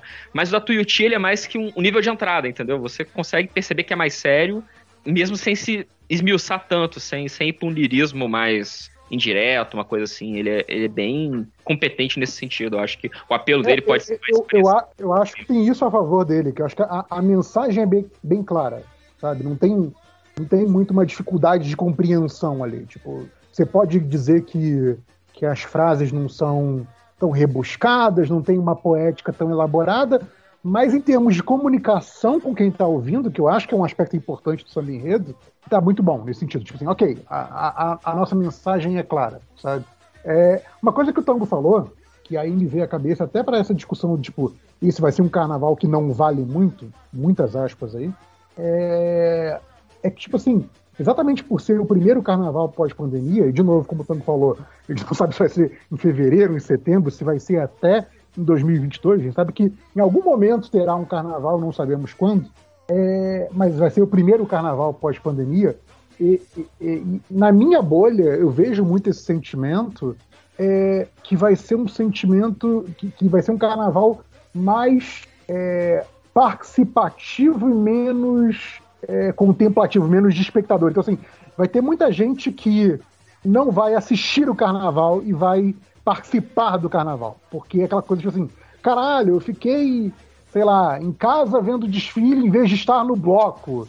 Esse ano, foda-se, eu vou pro bloco. Aí depois vai pro bloco, aí vai ver aquele monte de gente mijando na rua, tá? Vai ah, quer saber, o próximo ano eu fico em casa. Mas esse ano, por causa da coisa da pandemia, de ficar um ano, mais quase dois anos trancado fora de casa, tá? provavelmente vai completar dois anos trancado dentro de casa, é, eu acho que vai ter muita gente que vai meio que é, é, se afastar do carnaval midiático porque vai querer estar no carnaval ah, corporalmente, entende?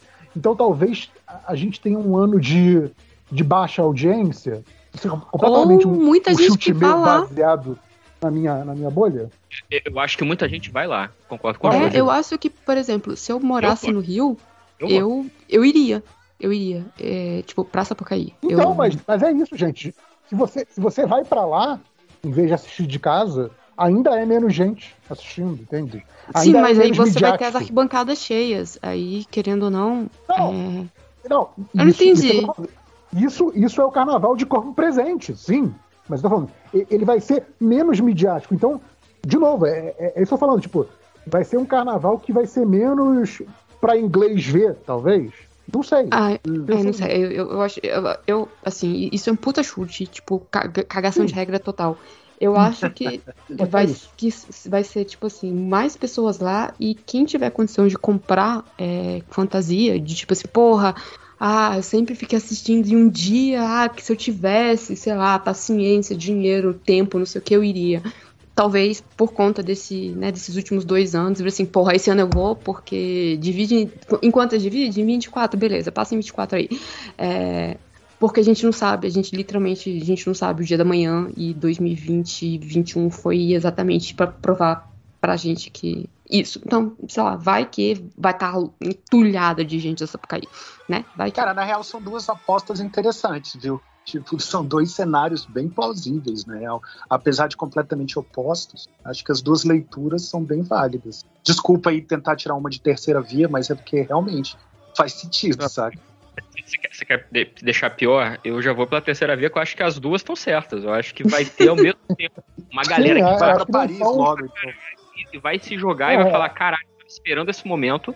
E vai ter a galera que vai falar assim, ah, não vou ver, esse ano não vou assistir o, o desfile. Mas eu acho que, independente disso, eu concordo com. Eu entendi a visão do JP, eu concordo com ela um pouco. Mas eu acho que não impede, assim, é, o carnaval ele ser um fenômeno menor midiático, né, na transmissão e no bus, as pessoas comentando fora da vida.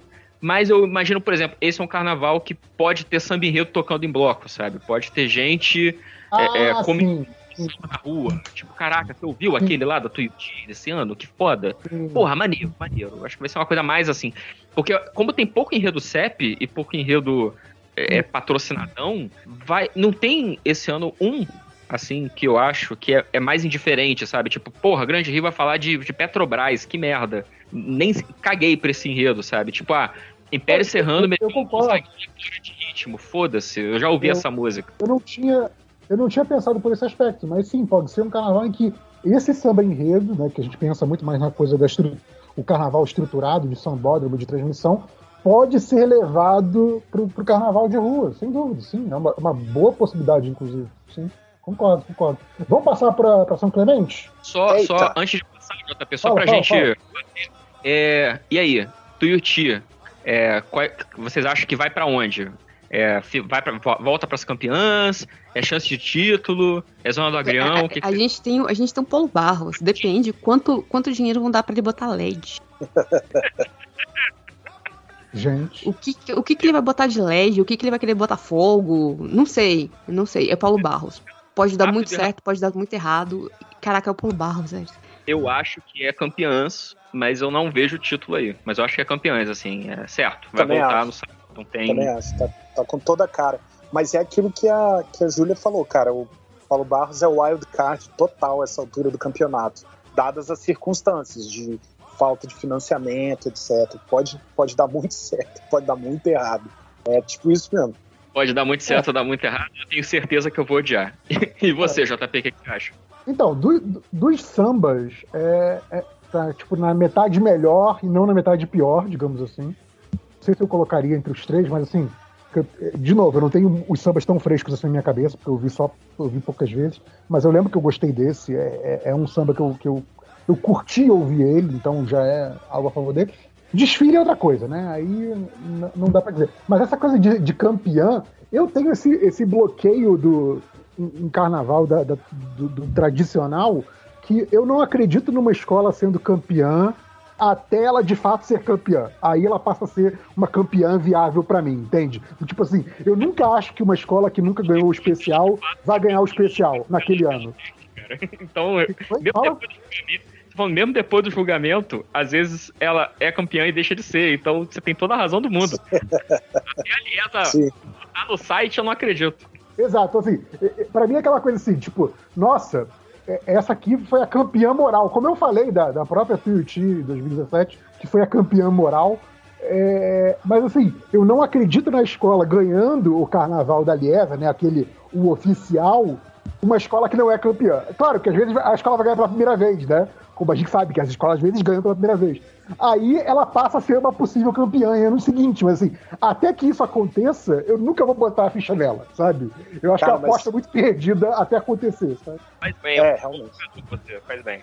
É. Mas vamos para São Clemente? É... Acho que a Júlia não começou falando ainda, então, Júlia, o que, que você pode Peraí que eu preciso ir desligar uma luz que ficou ligada, rapidinho, já volto, gente. Tá.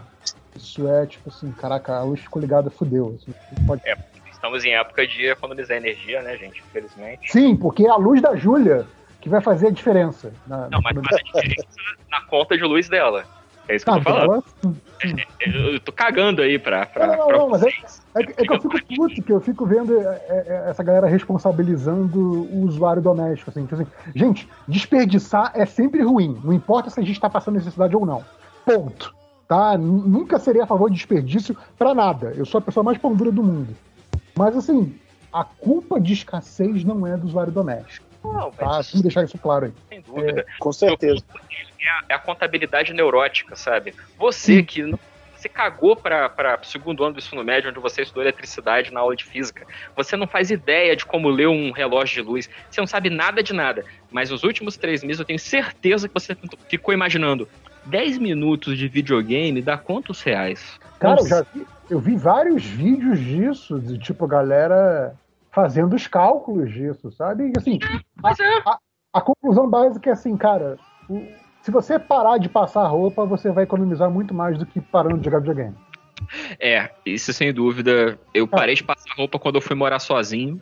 Gente, pa passar roupa é coisa de rico. Ponto. Se você não é rico e tá passando roupa, tem algo errado na sua vida.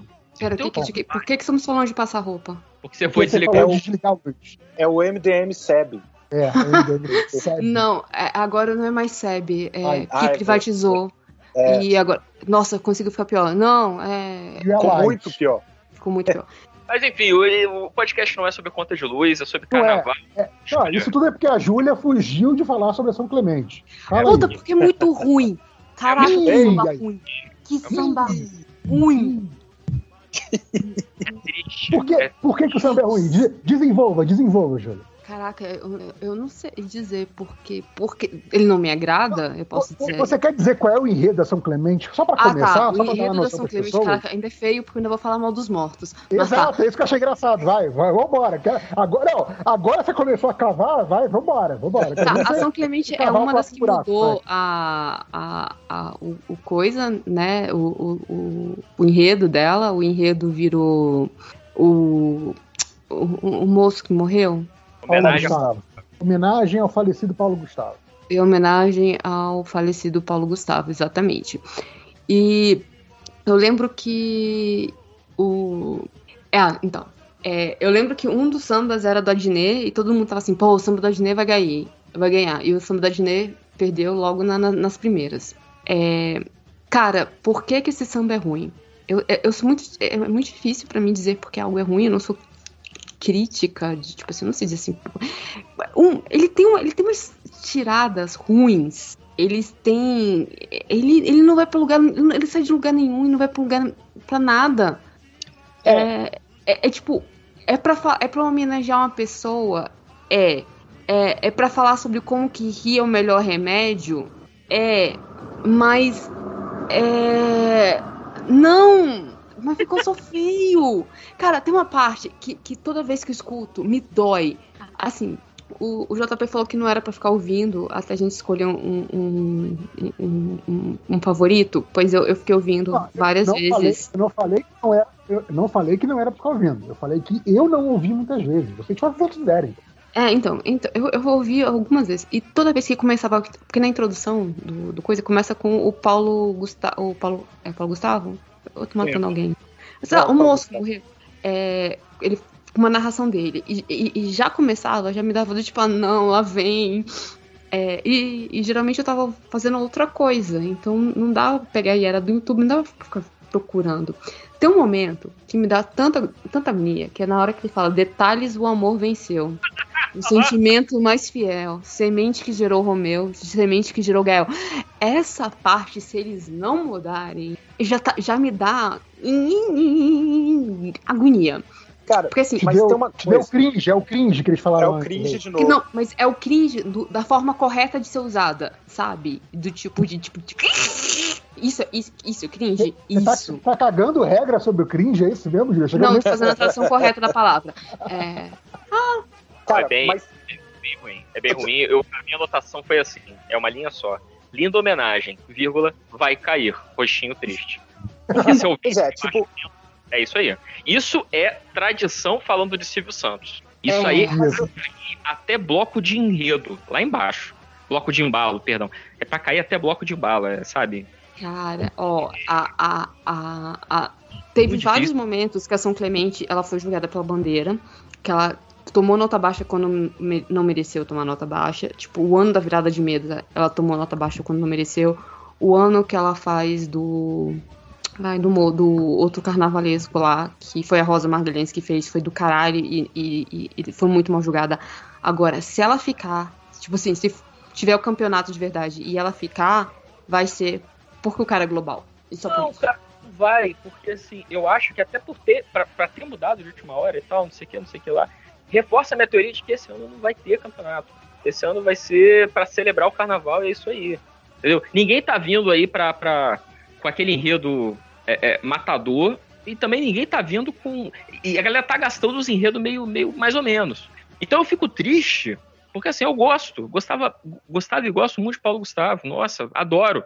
Tenho reservas em comportamento da pessoa, como todo mundo tem. Mas eu acho que era um artista necessário, fundamental, que vai fazer falta pra caralho. No entanto, me entristece que a homenagem a ele tenha saído correndo desse jeito, porque claramente esse enredo foi feito a toque de caixa, tipo, caralho, tem que homenagear o cara, vambora. Aproveita, é agora, é agora, vambora. Show. É ruim, o coisa que- enredo não é o tema. Mas o então- tema não é ruim. O enredo é. O samba é muito ruim. uma coisa, uma coisa interessante aqui nesse, nesse, nesse samba, que ele é tipo.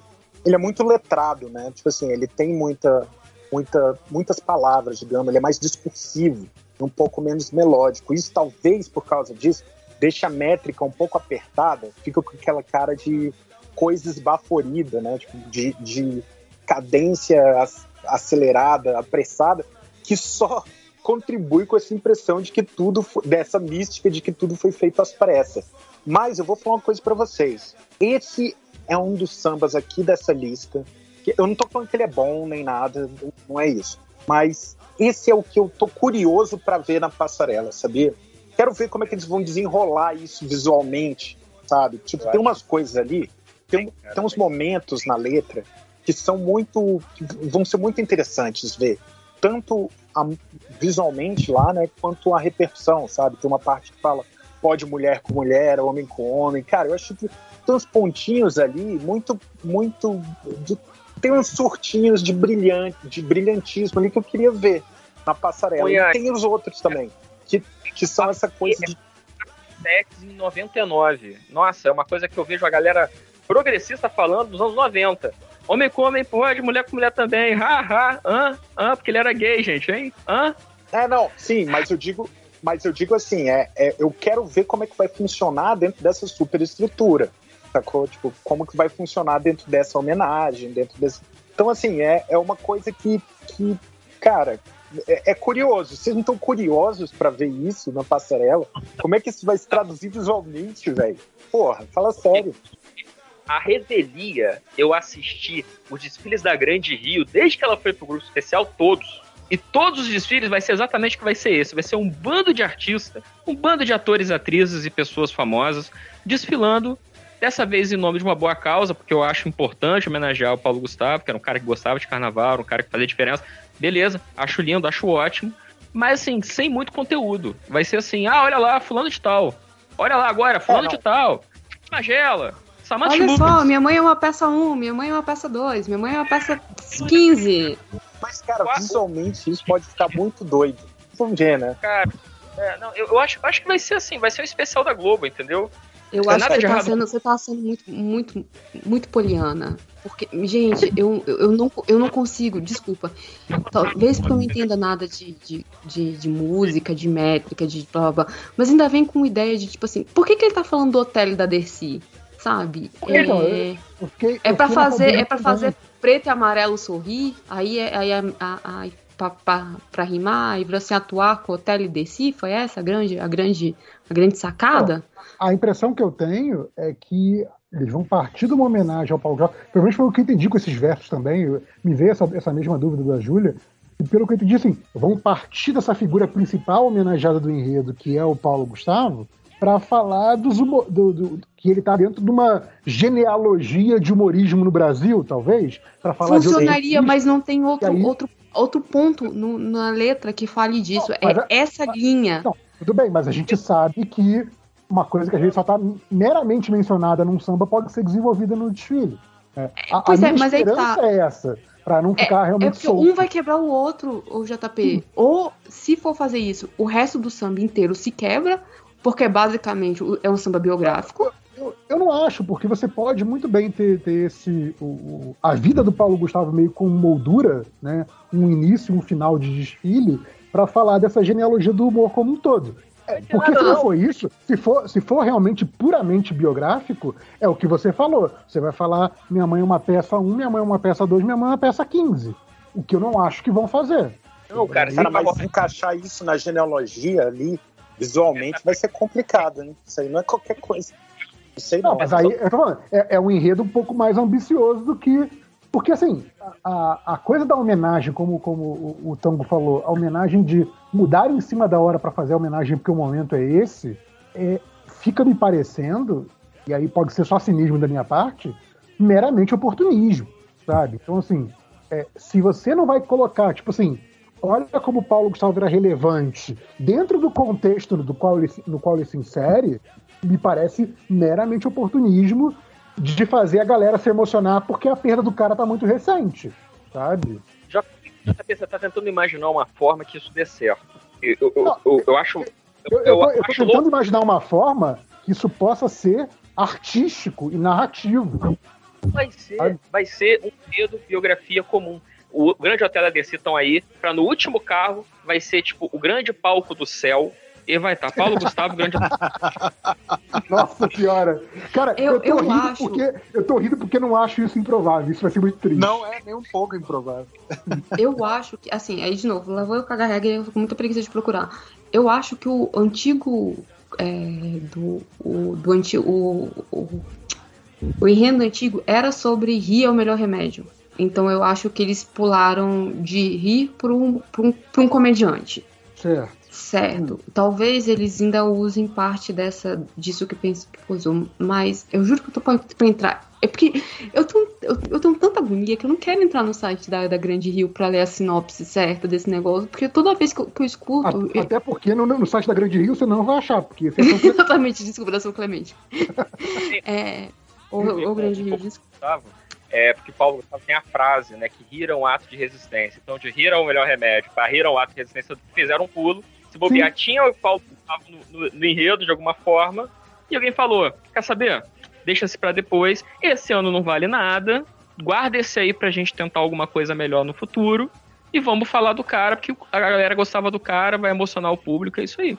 Acabou. É, então, aqui, na, aqui nas minhas notinhas, eu, eu, eu mencionei esse lado que eu fiquei assim, pô, é, por ser homenagem ao, maluco que morreu há pouco tempo, eu imagino que é algo que deve emocionar a plateia, é o que é sempre algo que a escola quer. Então, você já ganha essa, essa simpatia e empatia só pelo seu objeto, né? E pela perda recente, óbvio. É, então, isso, isso é algo que a escola, a escola mira.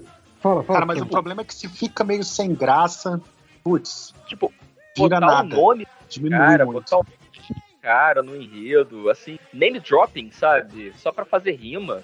Eu achei, porra, É. no- e na letra, tipo, é, é- o, o- o detalhes é, é para fazer uma, uma, um trocadilho com a palavra detalhes e detalhes, porque o nome do marido dele é Thales. Tipo, meu Deus!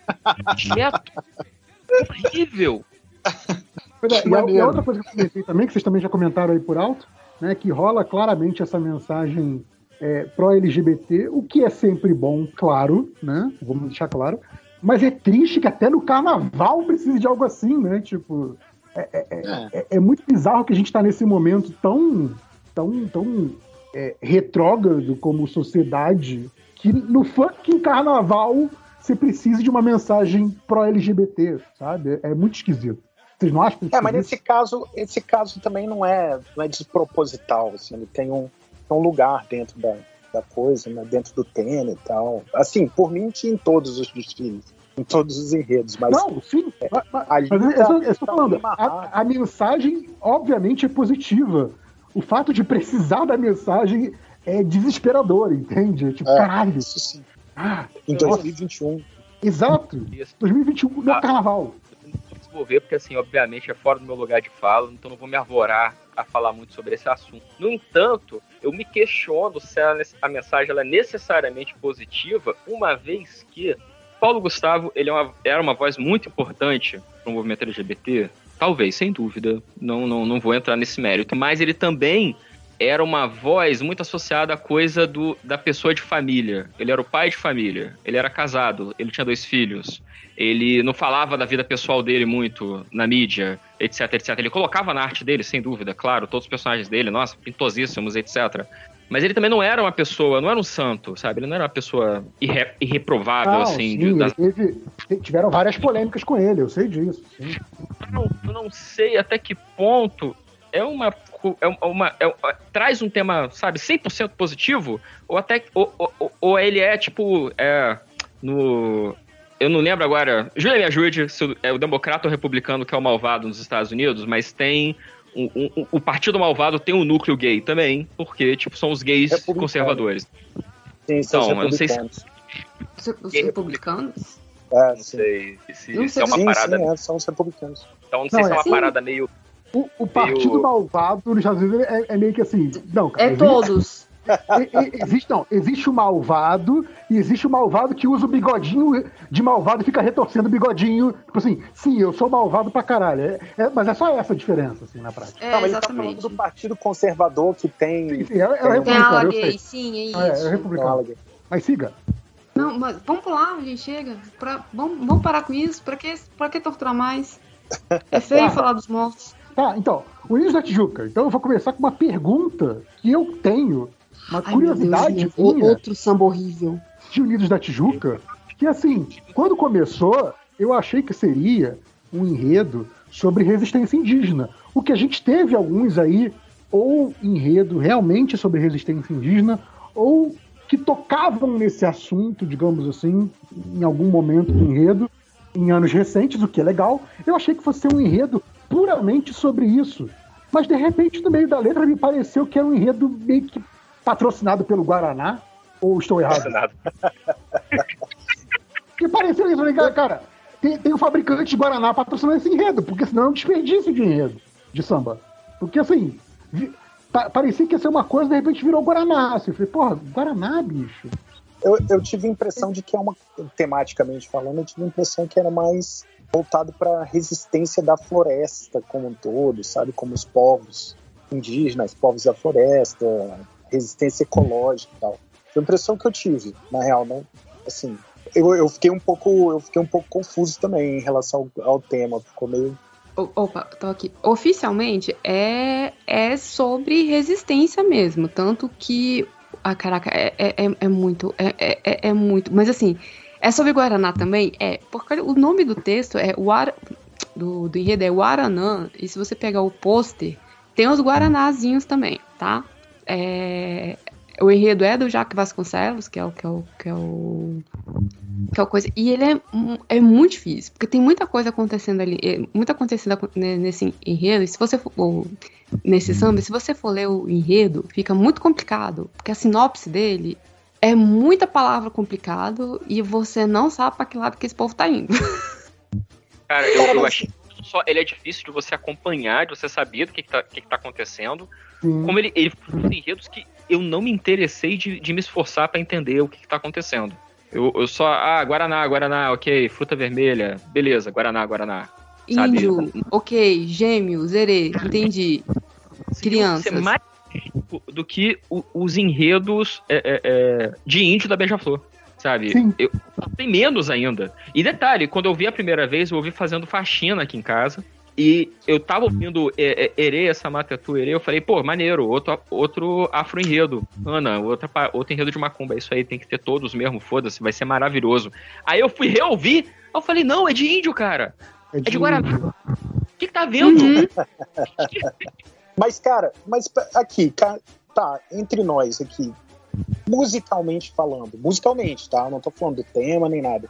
Vocês não acharam ele mais cantável? Uma melodia mais Então, eu- eu agradável, vou- mais Ele é porque ele é cantado por uma aqui um- mulher, então ele já torna Aqui. ele mais melodioso. É, É, eu, ele- eu vou te dar aqui a, a minha anotação de leigo, e aí você, como, como entendido, você traduz isso musicalmente, por favor. Eu coloquei assim: o samba é gostosinho, mas a letra é completamente esquecível. Então eu acho que tem um descompasso aí. Mas Ele é um É. Guaraná Jesus. Ele é gostosinho no primeiro gole, mas enjoento. Não, é porque assim, ele, ele tem uma atenção muito. é, Isso é uma coisa que é uma tendência que vem se, se, se desenrolando aí nos últimos anos. Tem essa coisa de como, como as, as escolas querem que os refrão, re- refrões que elas apresentam é, apareçam em blocos, apareçam na rua, atinjam outros lugares da mídia, etc. Eles, eles carregam muito no refrão. Então, muitas vezes, os versos das outras partes da música ficam um pouco, digamos, esquecidas melodicamente, musicalmente. Essa eu achei que o trabalho de construção, de preparação harmônica, melódica, tanto dos versos quanto da preparação para o refrão, são muito bons, cara, são muito bem amarrados. Então ele fica assim musicalmente, como, como é como o, o Reverso falou, cantável, suave, gostoso de, de cantar, etc. O problema é que, como todo mundo tá falando, a letra é boi com abóbora total, assim, você Pois é, cara, isso se que é perde foda. na letra. Você se E- e perde aí- na letra. A letra E aí é é terrível, difícil porque... de acompanhar. Pois é, e é- mas isso é terrível, porque justamente porque você sente que aquele samba teve um, um, um- um esmero, um, cuidado, você sente que dá, dá aquela sensação de desperdício, sabe? Tipo assim, porra, o É. samba tava tão gostosinho e botaram essa letra bem em qualquer nota, assim, fica, porra. E, e um negócio que a, que a Júlia lembrou, e eu acho que conta a favor do, do samba, né, ou você ouvindo o CD de cabo a rabo, é que você tem a puxadora principal, que é uma voz feminina.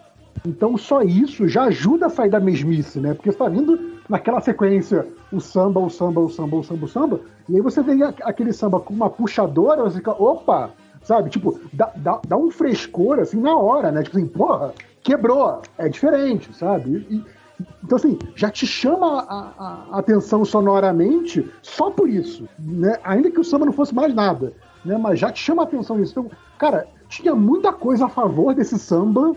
Infelizmente, o tema e a letra não concordou com o samba, não, não ajudou em nada, sabe? É, eu acho que é, é uma questão também muito de prosódia, como o Tango ia falando aí. Tem essa questão toda que realmente não, não amarra, né? E, e cara, se você for ver musicalmente, musicalmente mesmo, só musicalmente, talvez seja um dos refrões mais cantáveis aqui, um dos refrões que mais, mais tipo, gostosos de cantar desse grupo. Discordo, mas quando chegar no meu favorito, eu falo. Não, não, eu falei um dos mais. Provavelmente a gente concorda em relação ao, ao, ao mais cantável. Não, eu, eu, eu, concordo com o Munha nessa. Eu, eu, realmente gostei musicalmente dele.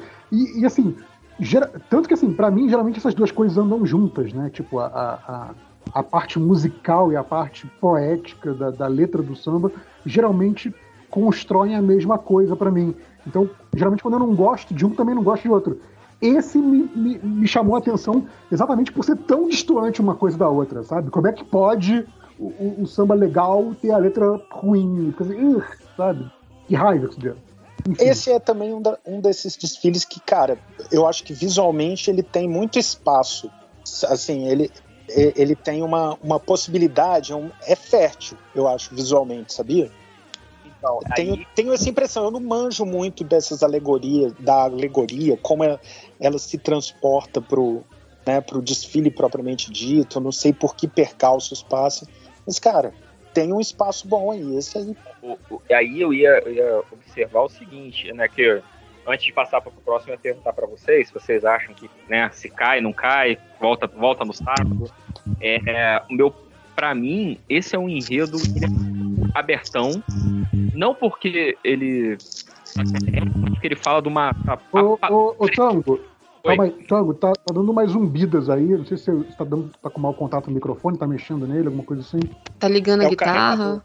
É, tá, tá, tá, ligando a guitarra, sim. Melhorou? Melhorou? É Não, acho que você tá, tá, tocando no cabo, alguma coisa assim, que tá dando uma, uma interferenciazinha. Então. Ah, Segue aí. Eu, se, se tiver ruim, vocês me falam. Não, o que, o que eu tava comentando é que antes de passar pro próximo, eu ia perguntar, né, que se vocês acham que ganha, não ganha, volta no sábado, não volta, etc e que, na minha opinião, esse enredo, ele é muito aberto, mas não porque ele é aberto porque ele é, é tema livre, assim, ele é um tema abertão, mas porque me pareceu que ele, por exemplo, fala de uma lenda indígena muito específica, uma, uma parte da, da, da, da cultura, etc., um conto muito específico que a gente não tem muito acesso, então você pode criar à vontade em cima. Eu acho, concordo com o Munha, de que para passar para a avenida pode ser trazer é, é, possibilidade de recurso para a escola se fosse um ano com dinheiro. Eu acho que num é. ano sem dinheiro, esse enredo pode derrubar a escola. Pode, se, se, houver, se houvesse rebaixamento, eu acho que ela seria uma candidata a depender do, do desfile. Eu acho que bota a responsabilidade demais no desfile. Porque é, é, é não só bota a responsabilidade que o, o samba não aponta muito um caminho, mas também bota a responsabilidade porque levanta uma promessa que o desfile tem que executar. Porque se ele não executar, cara, vai ficar esse negócio. Ah, foi gostoso de cantar? Foi, mas não foi para lugar nenhum, sabe? E eu acho que a Tijuca tem um, um, negócio meio assim nos últimos carnavais. Umas ideias boas que às vezes não vão para lugar nenhum. Um negócio que às vezes você vê que faltou um fôlego ali, faltou um, um, um tchan, faltou uma grana. Eu não sei, cara. Eu acho que esse aí. A gente falou que o da, o da Imperatriz era um bom samba ruim, um bom samba esquecível. Eu acho que esse pode ser um samba esquecível esquecível. Eu acho que esse pode ser um que a gente nem vai lembrar, a gente esqueceu então, dele. E, assim, olhando para esse samba, olhando para esse enredo, eu sei que essa é a hora que vai ser a hora do cochilo, a hora de fazer a pipoca, entendeu? É aquela hora que, assim, não é um desfile que eu preciso ver com, com com mais do que 2% da minha atenção, se isso, sabe? Se eu for ver, se eu não for pular ele, sabe? Então... Cara, esse eu vou ver porque eu também acho curioso, sabia? Eu quero ver como é que eles vão resolver essa questão do tema é, com essa com essa falta de recursos, etc. Tipo de coisa que eu quero ver. Então, mas. sobre o que, que é esse negócio final. Na, naquele, naquele universo. É porque naquela situação de você ter que, ter que virar à noite para ver seis escolas, sabendo que em algum momento vai ter que ter um cochilo, e esse tem muita cara de a hora do cochilo, sabe? É, é tipo isso. Então, hora, assim, hora de olhar o celular, né? Ficar olhando é, não, porque assim, eu, eu sei que vão ter escolas na mesma noite que eu vou querer dedicar mais da minha atenção do que essa com esse tema, entendeu? Então, é, é por aí. Não estou falando que seja uma coisinha, não. Ah, não deveria existir esse desfile. Não, não, assim, mas, tipo, dos que, me, dos que me, me, me apontaram aí, esse parece que vai ser o candidato ao cochilo, sabe? Então, não, não é, não é um, um aspecto positivo. É, dependendo da onde que ele vai vir, é, ele, ele é candidato ao, ao soninho, e eu só é. espero que tenha um dolinho muito grande nesse, nesse desfile já que se não for cair ninguém, abraça o patrocínio não, assim, mexe cara, o se, se, fosse, se fosse o, o enredo patrocinado, né? O Tango tava falando disso, né? Ele tem muito cara de candidato a enredo patrocinado. Tipo, eu tenho certeza que teria uma ala do tipo como o Guaraná é usado para fazer remédio no Japão, sabe? Umas paradas assim. O carro que ia jogar garrafinha de Guaraná para as pessoas, ia ter o carro é... que ia soltar perfume de é, então, é, assim, me, me parece esse o caso, assim, tô, que bom que não vamos seguir por esse caminho, esperamos, né? Mas enfim, é isso. É, eu queria, já falamos muito aí da, da Tijuca, é, vamos para Vila Isabel. Eu queria que o Tango me desse os apontamentos dele sobre esse samba e esse enredo para Vila Isabel, que acho que era, que era, né, era o, como diria a, a fala do, eu vou, eu vou fazer uma referência muito específica agora, do, do destino de Miguel, né, era uma questão de tempo, verdade seja dita. Né? Então... Cara, esse enredo da Vila Isabel, assim, para mim é uma grande surpresa. É para começar, né? Vamos falar. É, é, é, Martim da Vila, é sobre Martim da Vila. Como o JP falou, era questão de tempo. É, é, eu acho que surpreende muito ele estar tá vindo agora, neste ano, neste momento. Mas eu falo que é uma grande surpresa, não porque é um enredo inesperado, porque, como já falamos, é meio óbvio, né? Como que isso não aconteceu antes, mas é, é surpreso porque eu não me esperava gostar deste enredo. Porque de uns anos para cá, eu parei de gostar de Vila Isabel. Pelo contrário, Vila Isabel é uma das escolas que eu torço contra, mas por causa da diretoria atual da Vila Isabel, que eu não sou muito afeito. Vamos deixar por aqui. Mas assim, teve uns. E teve uns carnavais passados aí da Vila Isabel que eu fiquei nada menos que Sim puto, Sim. revoltado. Não, tiveram, uma, tiveram umas escolhas de enredo indigestas assim, recentes. Assim. Escolha de enredo, de, de, de é, é, direcionamento de carnavalesco para levar na avenida, coisas muito questionáveis, muito complicadas, mas acho que não, não, não vamos voltar aqui, não precisa voltar para isso. Mas só para estabelecer que assim, eu não, esper, eu não esperava mais nada da Vila Isabel, sabe? Eu, é a escola que, ah, beleza, fez um enredo legal, ah, não fez, beleza. E aí, quando eu vi que ia falar de Martinho, o que, eu pensei? Falei, pronto, é outra enredo homenagem desses cacete, que é para te pegar pelo, pelo sentimental e você não perceber que é ruim e preguiçoso. Mas eu gostei. Eu achei legal. Cara, eu, eu, fui junto. Musica, musicalmente, eu diria até que ele é bem construidinho, sabia? Ele Cara, tem até umas. Ele tem até umas escolhas que são mega incomuns, assim, harmonicamente então, falando, de resolução fora da, fundamental, ele é, de quarto ajuste. Munha, não sei se. E, e, vai aparecer em outros sambas daqui para frente, por isso que eu fiz questão da gente inverter a ordem, que, na minha opinião, daqui para frente os sambas começam a ficar mais interessantes. É, ele, ele, me pareceu, não sei, é claro que é, é, visão enviesada porque tá falando de Martinho, mas ele me pareceu ecoar muita coisa dos sambas e dos pagodes que Martinho faz. Ficou Sim, uma coisa então... assim que eu ouvi ele cantando num CD, entendeu? É, tá mais pro radiofônico do que pro samba enredo. Sim, sim, tem, sim. tem isso, com certeza. Justamente por causa dessas, dessas de, desses maneirismos do samba do, do pagode, que tem essa coisa dessas, desses deslocamentos harmônicos leves, etc. Porque, afinal de contas, é uma, é uma estética menos engessada do que dos enredos carnavalescos. Né? Bem menos assim. Então, ele, funciona muito com as coisas mais antigas dos anos 70, começo dos anos 80, do, ressoa muito né, com, com essas coisas do Martinho da Vila. E, por outro lado, é interessante também ver que é como se eles estivessem transportando é, essa, essa, esse, essa imagética sonora né, é, para escola de samba, porque o, o, samba do Martinho da Vila é conhecido por ser mais cadenciado, por ser mais lento, por ser mais taca, taca, taca. E aqui é o enredo ele é acelerado, né? ele é um, é um enredo, inclusive, tem uma participação boa do surdo de terça, ele, sabe, tipo, de terceira, quer dizer, de terça, desculpa. Ele, ele tem essa, essa cadência, essa cadência mais acelerada, que é como se você tivesse transportando o, o pagode radiofônico para passarela, sacou? Isso já é um conceito que demonstra um certo esmero, sabe? Tipo, temático, assim, um, um esmero de pesquisa, de falar, vamos, vamos transportar isso esteticamente de um universo para outro. Não vamos fazer simplesmente um copy-paste. Cara, esse samba, musicalmente falando, eu acho o mais interessante desse, desse grupo. O mais interessante. E, cara, é como você falou, bicho, demorou pra caralho pra fazer uma homenagem pro, pro Martin da Vila, sacou? Demorou pra caralho. Então, assim, é um dos meus favoritos. Júlia, quer acrescentar é, algo? Então, eu, eu, eu achei. Eu achei. Eu, eu, eu, eu acho. A primeira vez que eu ouvi, eu assim, bem, lá vamos nós ver toda uma. Porque falar do Martinho seria uma auto-referência à vila, né? né? Pronto. É contar a sua própria história. E não é, cara. Ele não, não eu não achei ele preguiçoso. É, eu achei ele, ele, interessante, eu achei ele, tipo assim, ele, ele brinca com, com, com ritmo. Eu, o Munho explicou muito melhor do que eu. O Munho sabe que é um, é um, sul de terceira, uma coisa que eu nunca descobri na minha vida. É, é, para mim, ele, é, ele, é tipo uma fada. É, eu vejo as pessoas falando, nunca entendi o que, que é. é. mas e ele faz, ele faz mais referência mu musicalmente ao Martinho do que a vida do, do Martinho. Então não, não tem aquela coisa do tipo, ah, fez a Kinzumba, fez não sei o que, e aí ajudou a Vila Isabel e blá blá blá, e não sei o que. Não, não, de, tipo, é. Eu gostei.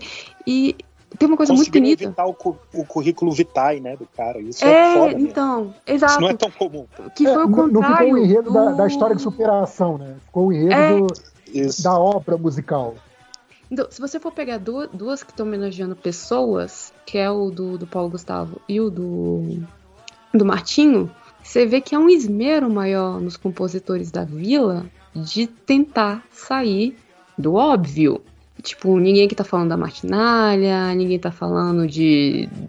Fizeram algumas brincadeiras com, com músicas do Martinho, até eu acho que pra, pra coisa. E ele, ele tem um eu lírico bacana, que eu não sei quem é o Ferreira, mas tá tudo bem que é do tipo. É, ele chama alguém pra, pra, pra homenagear esse cara, sabe? Eu achei muito, muito bacana. E que, tipo, e, tem, e termina com aquele, né? Canta, canta, que a vida vai melhorar, né? Tipo, canta minha vila que a vida vai melhorar, que obviamente você termina já cantando que a vida vai melhorar, que a vida vai melhorar. Eu achei muito bacana. E o pôster desse. O pôster desse, desse, desse ficou muito bonito. Muito bonito. É, quem puder dar uma olhada. Ah, e, e, também, tipo assim, é uma, uma galera, né? O Dudu Nobre é um dos. Do, tô vendo aqui agora, né? É o dos, um dos compositores, é uma. Né, tipo, é compositor pra caramba! Mas eu gostei bastante, eu fiquei surpresa. Eu achei que eu não ia gostar. A primeira vez que eu vi, eu não gostei. E na terceira, quarta, eu falei assim: caraca, é bom, é bom, é bom mesmo. Obrigada. Obrigada, Isabel. Quero ver como é que vocês vão fazer isso, mas é, é fico... Talvez esse último comentário da, da Júlia aí explique a, a, minha opinião ser tão diferente, porque exatamente, a que começou a, gostar da da terceira. Eu ouvi só uma ou duas e tipo assim, não. Eu tô achando até esquisito assim, eu acho que esse é, é o meu comentário que vai mais oposto ao da galera aí. Então, a primeira coisa que eu coloquei que né, é, é, homenagem a um grande nome da escola, talvez o grande nome da escola, porque eu tô pensando em termos de vila. É, só quem é maior do que o, do que o da Vila é o Noel, e talvez no, no atual contexto contemporâneo do que é a Vila, talvez nem o Noel, né? talvez até o, Martinho seja o grande nome da, da Vila, então, né, é, é, sem dúvida, é, é, é, a maior personalidade viva da escola, isso inquestionavelmente, então, né, é, é, eu imagino que é um desfile que vai, vai emocionar muito a escola e vai fazer os componentes virem né? Tipo, realmente com coração nesse desfile, ao contrário dos temas passados que a gente mencionou aqui, né, por alto, porque não queremos lembrar disso, né? Vamos fingir que não existe. Então, eu acho que esse desfile pode ser uma grande redenção para a Vila Isabel, não só dentro do carnaval, mas com seus próprios componentes, com a própria comunidade. Né? Então, acho que tem esse potencial de, para eles, independentemente de resultado, ganhando o carnaval ou não, pode ser um desfile grande, histórico e emocionante. Imagino que vai ser. É... Mas é, é, é aí voltando para a coisa do samba, né? Que apesar da ótima escolha do tema, eu não, eu não gostei do samba, nem da melodia, nem da letra. Uma coisa que o Munha falou que me chamou a atenção é que ele vai para umas escolhas muito incomuns para um samba enredo. E talvez isso tenha me afastado um pouco. Porque vocês elogiaram é tanto esse samba que eu fiquei assim, cara, eu não vi isso, sabe? Tipo assim, eu ouvi o samba e falei assim: caraca, gente, é o Martinho, e vocês, e vocês botaram 15 compositores e saiu isso. Por quê? Eu não gostei mesmo, assim, sabe? Talvez isso que a Júlia falou na minha quinta ouvida eu vá gostar e vai ver que não, que burro que eu fui, isso aqui é genial. Mas assim, nas duas ouvidas que eu, que eu ouvi, assim, é, não, não me disse nada, assim, sabe, samba. Cara, é engraçado, porque o, o, a minha reação foi justamente o contrário. Eu coloquei aqui os sambas, como o Tango falou, que ele foi fazer faxina, não sei o quê. Eu tava fazendo flexão quando tava tocando esse. E foi engraçado, porque eu tava ali fazendo flexão e, nossa, olha essa quarta justa aí. Porra, os caras trabalharam, sabe? Tipo, esse tipo de coisa. Foi engraçado, porque musicalmente ele me, me chamou a atenção logo de cara. Tipo assim, eita, ó, os caras estão inventando aí. Os caras estão tentando umas, umas coisas interessantes. E é muito louco, né? Porque a gente teve experiências completamente opostas. É, oferecendo de novo a, a, o, o, meio do caminho aí, eu vou falar que assim, eu tô muito mais próximo do JP do que do Munha, no sentido de que, como eu falei, eu não queria ter gostado desse samba, mas eu gostei. É, é, talvez por ter ouvido muito do Martinho ali, eu achei isso legal, achei tipo, nossa, diferente, mas eu ainda sinto falta de muita coisa do samba enredo tradicionalzão, sabe? Eu tô, eu tô sentindo falta das referências da Wikipédia que a, que a Júlia comentou que não tem, sabe? Cadê falando de Kizomba? Cadê dar uma piscadinha pra Martinária. Cadê falar, sabe? Sei lá, tem uma hora eles falam assim, reforma agrária, tipo, caraca, olha, luta política de Martim da Vila nos 80. Mas não tem mais e muito falar em festa no Arraiá, que eu acho que foi o último. Não, não é o último título da, da Vila. É um, é um título incontestável. É 2012 Festa no Arraiá? Ixi, acho que é dois, 2011, eu acho. 2010, 2010. Tem, tem dessas coisas. Mas, assim, é, é, depois eu, o, o, samba foi me ganhando, né? Eu acho que, assim, é um samba gostoso, é um samba gostosinho. Talvez eu, eu, go, eu goste mais dele, mais ainda, quando ele for regravado por outra pessoa, talvez até pelo próprio Martinho, num, num disco desses de pagar mensalidade da, da escola da criança, de pagar prestação da casa. Adoro isso. Então, tipo, talvez fique até melhor ele como samba canção mesmo. Mas a gente conversando aqui me fez pensar se talvez é, é, é, é essas referências que eu senti falta na letra não é justamente algo para vir na, na avenida, sabe? Então, pra que falar é. de que capaz da Martinalha tá lá. Ah, não, puxando, vai estar tá lá, sim. Mas o. É, não, assim, pelo meu lado, seu lado mais do leigo, né? Então acho que eu tô ali mais próximo do, do parecer ali da Júlia me leva à conclusão de que se você realmente não tem, digamos assim, o, o repertório musical mais, mais rico, ele pode ser um samba de gosto adquirido, sabe? Não é um samba de bater de cara e putz, esse é bom, hein? Ó, oh, vamos pro próximo. Não, é tipo, ok, ele, ele, ele, ele é um gosto adquirido que você vai entender ou refinar ele mais pra frente. Pode ser que não, pode ser que a gente chegue aí em fevereiro e eu vou falar, não, aquele samba que eu não gostei, continua achando uma bosta, foda-se vocês estão errados e eu estava certo e foi, sei lá, não, porque eu sou teimoso. Mas não, pode ser que sim, assim como a Júlia falou que da terceira em diante foi catando mais umas nuances e tal, não duvido que isso possa acontecer. Cara, ele, eu, eu sei lá, eu acho que ele vai ser um dos mais comentados, assim. Tem grande chance de cair nas graças do público. Eu não sei se a gente está diante de um, de um clássico, algo assim, talvez não, mas vai dar rebuliço. Esse aí vai dar rebuliço, pode ter certeza. É. Uma coisa que assim. Cagar, Fala, fala. Não, assim, é, é porque eu, eu dei uma saída rapidinho, não sei se a gente já tá na parte do que, que a gente acha que vai acontecer na avenida.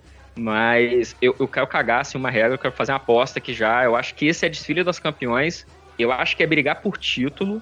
Porque eu duvido muito que a Vila Isabel vai fazer merda. Assim, vai fazer aquelas direções de, de desfile equivocadas, entendeu? Tipo, você não faz isso com uma, entidade encarnada que é Martim não, da é, Vila. É, exato. Se, se, tem um desfile da Vila para ser caprichado, é esse, exatamente. Eu acho que assim, é para brigar por título, eu acho que é, sei lá. É, é, é, é os enredos biográficos de homenagem que Mangueira faz muito bem, vai ser o, essa vai ser a versão da Vila. Sim. Eu acho que vai ser foda.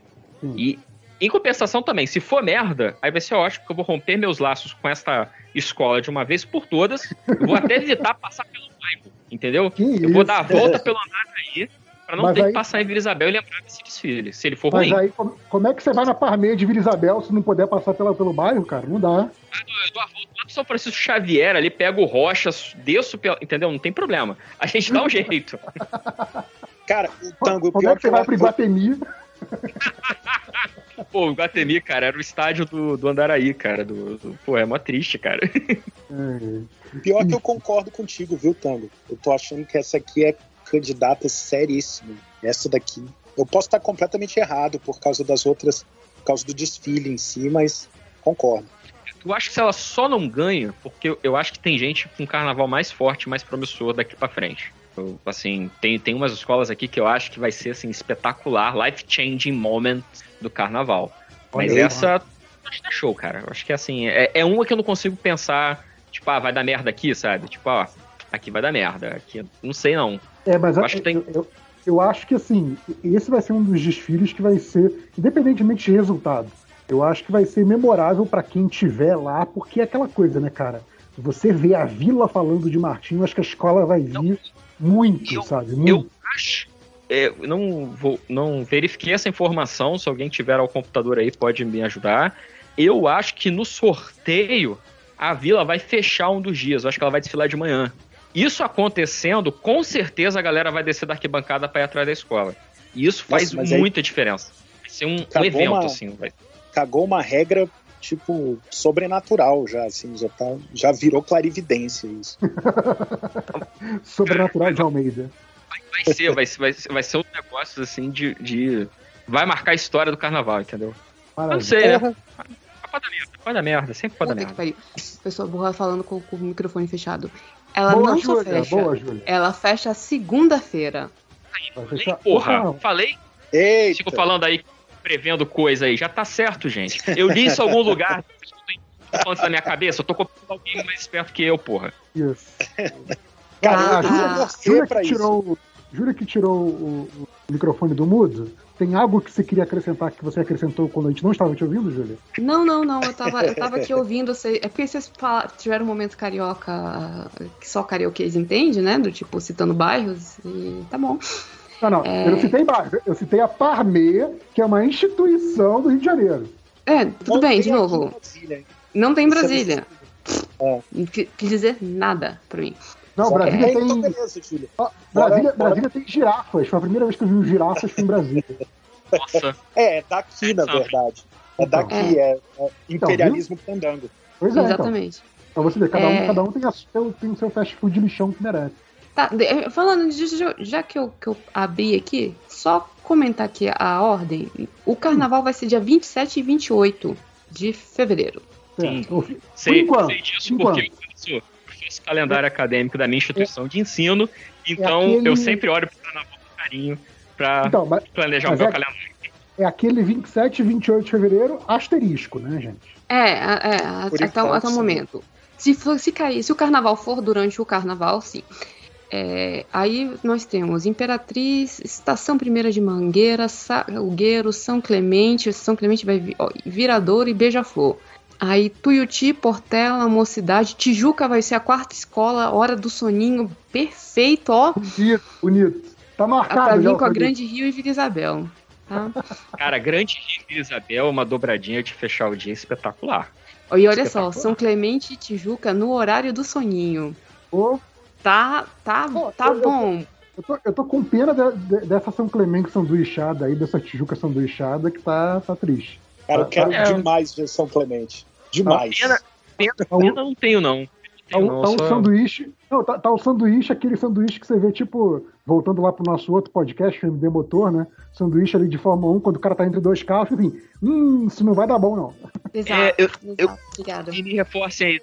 Tem uma estatística, gente, que assim, a, a escola que fecha segunda-feira geralmente se dá bem. Tinha uma então, estatística depende. dessa. Se essa, se, essa, é, é, se essa escola se chama Beija-Flor de Nilópolis, sim. Porque ninguém assistiu o desfile, gosto, todo mundo dormiu. Gosto e aí, a Júlia nunca é tendenciosa. E aí o, os, os jurados podem dar, tipo, 10 pra harmonia mesmo, quando hum. você tem aquele buraco enorme, sim. Eu estou falando daquele título de 2000, alguma coisa, é, é, da Guiné é Equatorial. Contando com o sono do jurado, sim. Exatamente. Maravilhoso. É, era, era, sim, as, as escolas, mas isso ocorria mais, tipo, quando já começava com dia claro, não sei o quê geralmente o pessoal não quer abrir. Depois, o, o terceiro e o quarto lugar é o que a galera gosta. Porque aí o pessoal ainda tá acordado, tá vibrando, não sei o quê. É, é e, a, mas... e as primeiras escolas já esquentaram o público, né? Então vocês têm E geralmente a segunda-feira é melhor que o domingo. É, é Mas essa segunda-feira nós temos, no domingo tem Mangueira, Salgueiro, Viradouro e Beija-Flor. Que para mim pode se ferrar sempre, mas é uma escola grande. Quando a gente gravar o, o, o, mais para perto do carnaval real, quando já virar a chavinha carnaval depois do Réveillon, como o JP falou, a gente uhum. fala dessa ordem aí. Acho que ela, ela, é relevante, ela é interessante, assim. Mas hum, não despreze a segunda-feira, hein? O campeão virado a segunda-feira. Profetizei. Também, é segunda é. escola? Mentira, não, porque eu não quero que a Portela ganhe, porque, ô, Sandrinha, filha da puta. Tá. Ah, então, já, tá. já, que, já que a Júlia começou já elogiando o Sandra da Portela, Júlia, suas, suas impressões sobre a Portela, vai. Caraca, velho, Portela, é. Eu te amo eu, eu realmente, eu, eu te amo, sabe? Eu escuto seus sambas indo pro trabalho. Por que você faz isso comigo? Sério? Por quê? Cara, é. Tá, é. Você tem, tipo, trocentas pessoas para falar sobre uma árvore, a. Tá? O. o Baobá. É, o baobá. Ah, e tem um, tem um detalhe que eu gostaria muito de falar. É, todos os meus conhecimentos que estão.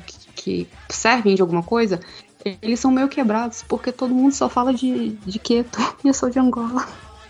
Então tem umas referências que, que não é para mim, sabe? Tem uns vocabulários. Se tiver à vontade, explica pro coleguinha ouvinte para ele entender o que, o que você acabou de falar. Ah, eu, tá. eu, acho legal pro ouvinte que não tá ligado nesse no vernáculo é, se apropriar. É, pronto, é raiz é, né, tipo, no, no, nas religiões afro-brasileiras vieram três pro, pro Brasil, grandes. Aqui todo mundo conhece, é o Queto, que aí o pessoal fala, que o fala de Oxalá, chama Queto. Xire, que ele começa lá, Queto. É, é, então a maioria tá falando, tá vindo nessa, nessa, nessa, nessa raiz. E aqui eu pratico, ou praticava, porque eu estou proibida de ir durante o ano, mas aí, para Júlia menos né, que é Tubancto, e é que eles cantam, que a maioria canta, todos eles estão cantando. Então, assim, tem umas partes que até eu fiquei meio, olhei e virei assim, hum, essa parte eu não peguei, tá? Então, é, se, é coisas parecidas, mas diferentes. É, Bem-vindo bem ao meu mundo, que eu sou assim com tudo. Então, assim, eu sou. Então, eu vou dar um tá? exemplo. Tudo As duas que ganharam ano passado, a primeira e a segunda colocada, a Grande Rio, que falou do, da Gomeia, falava sobre Angola né? Candomblé de Angola.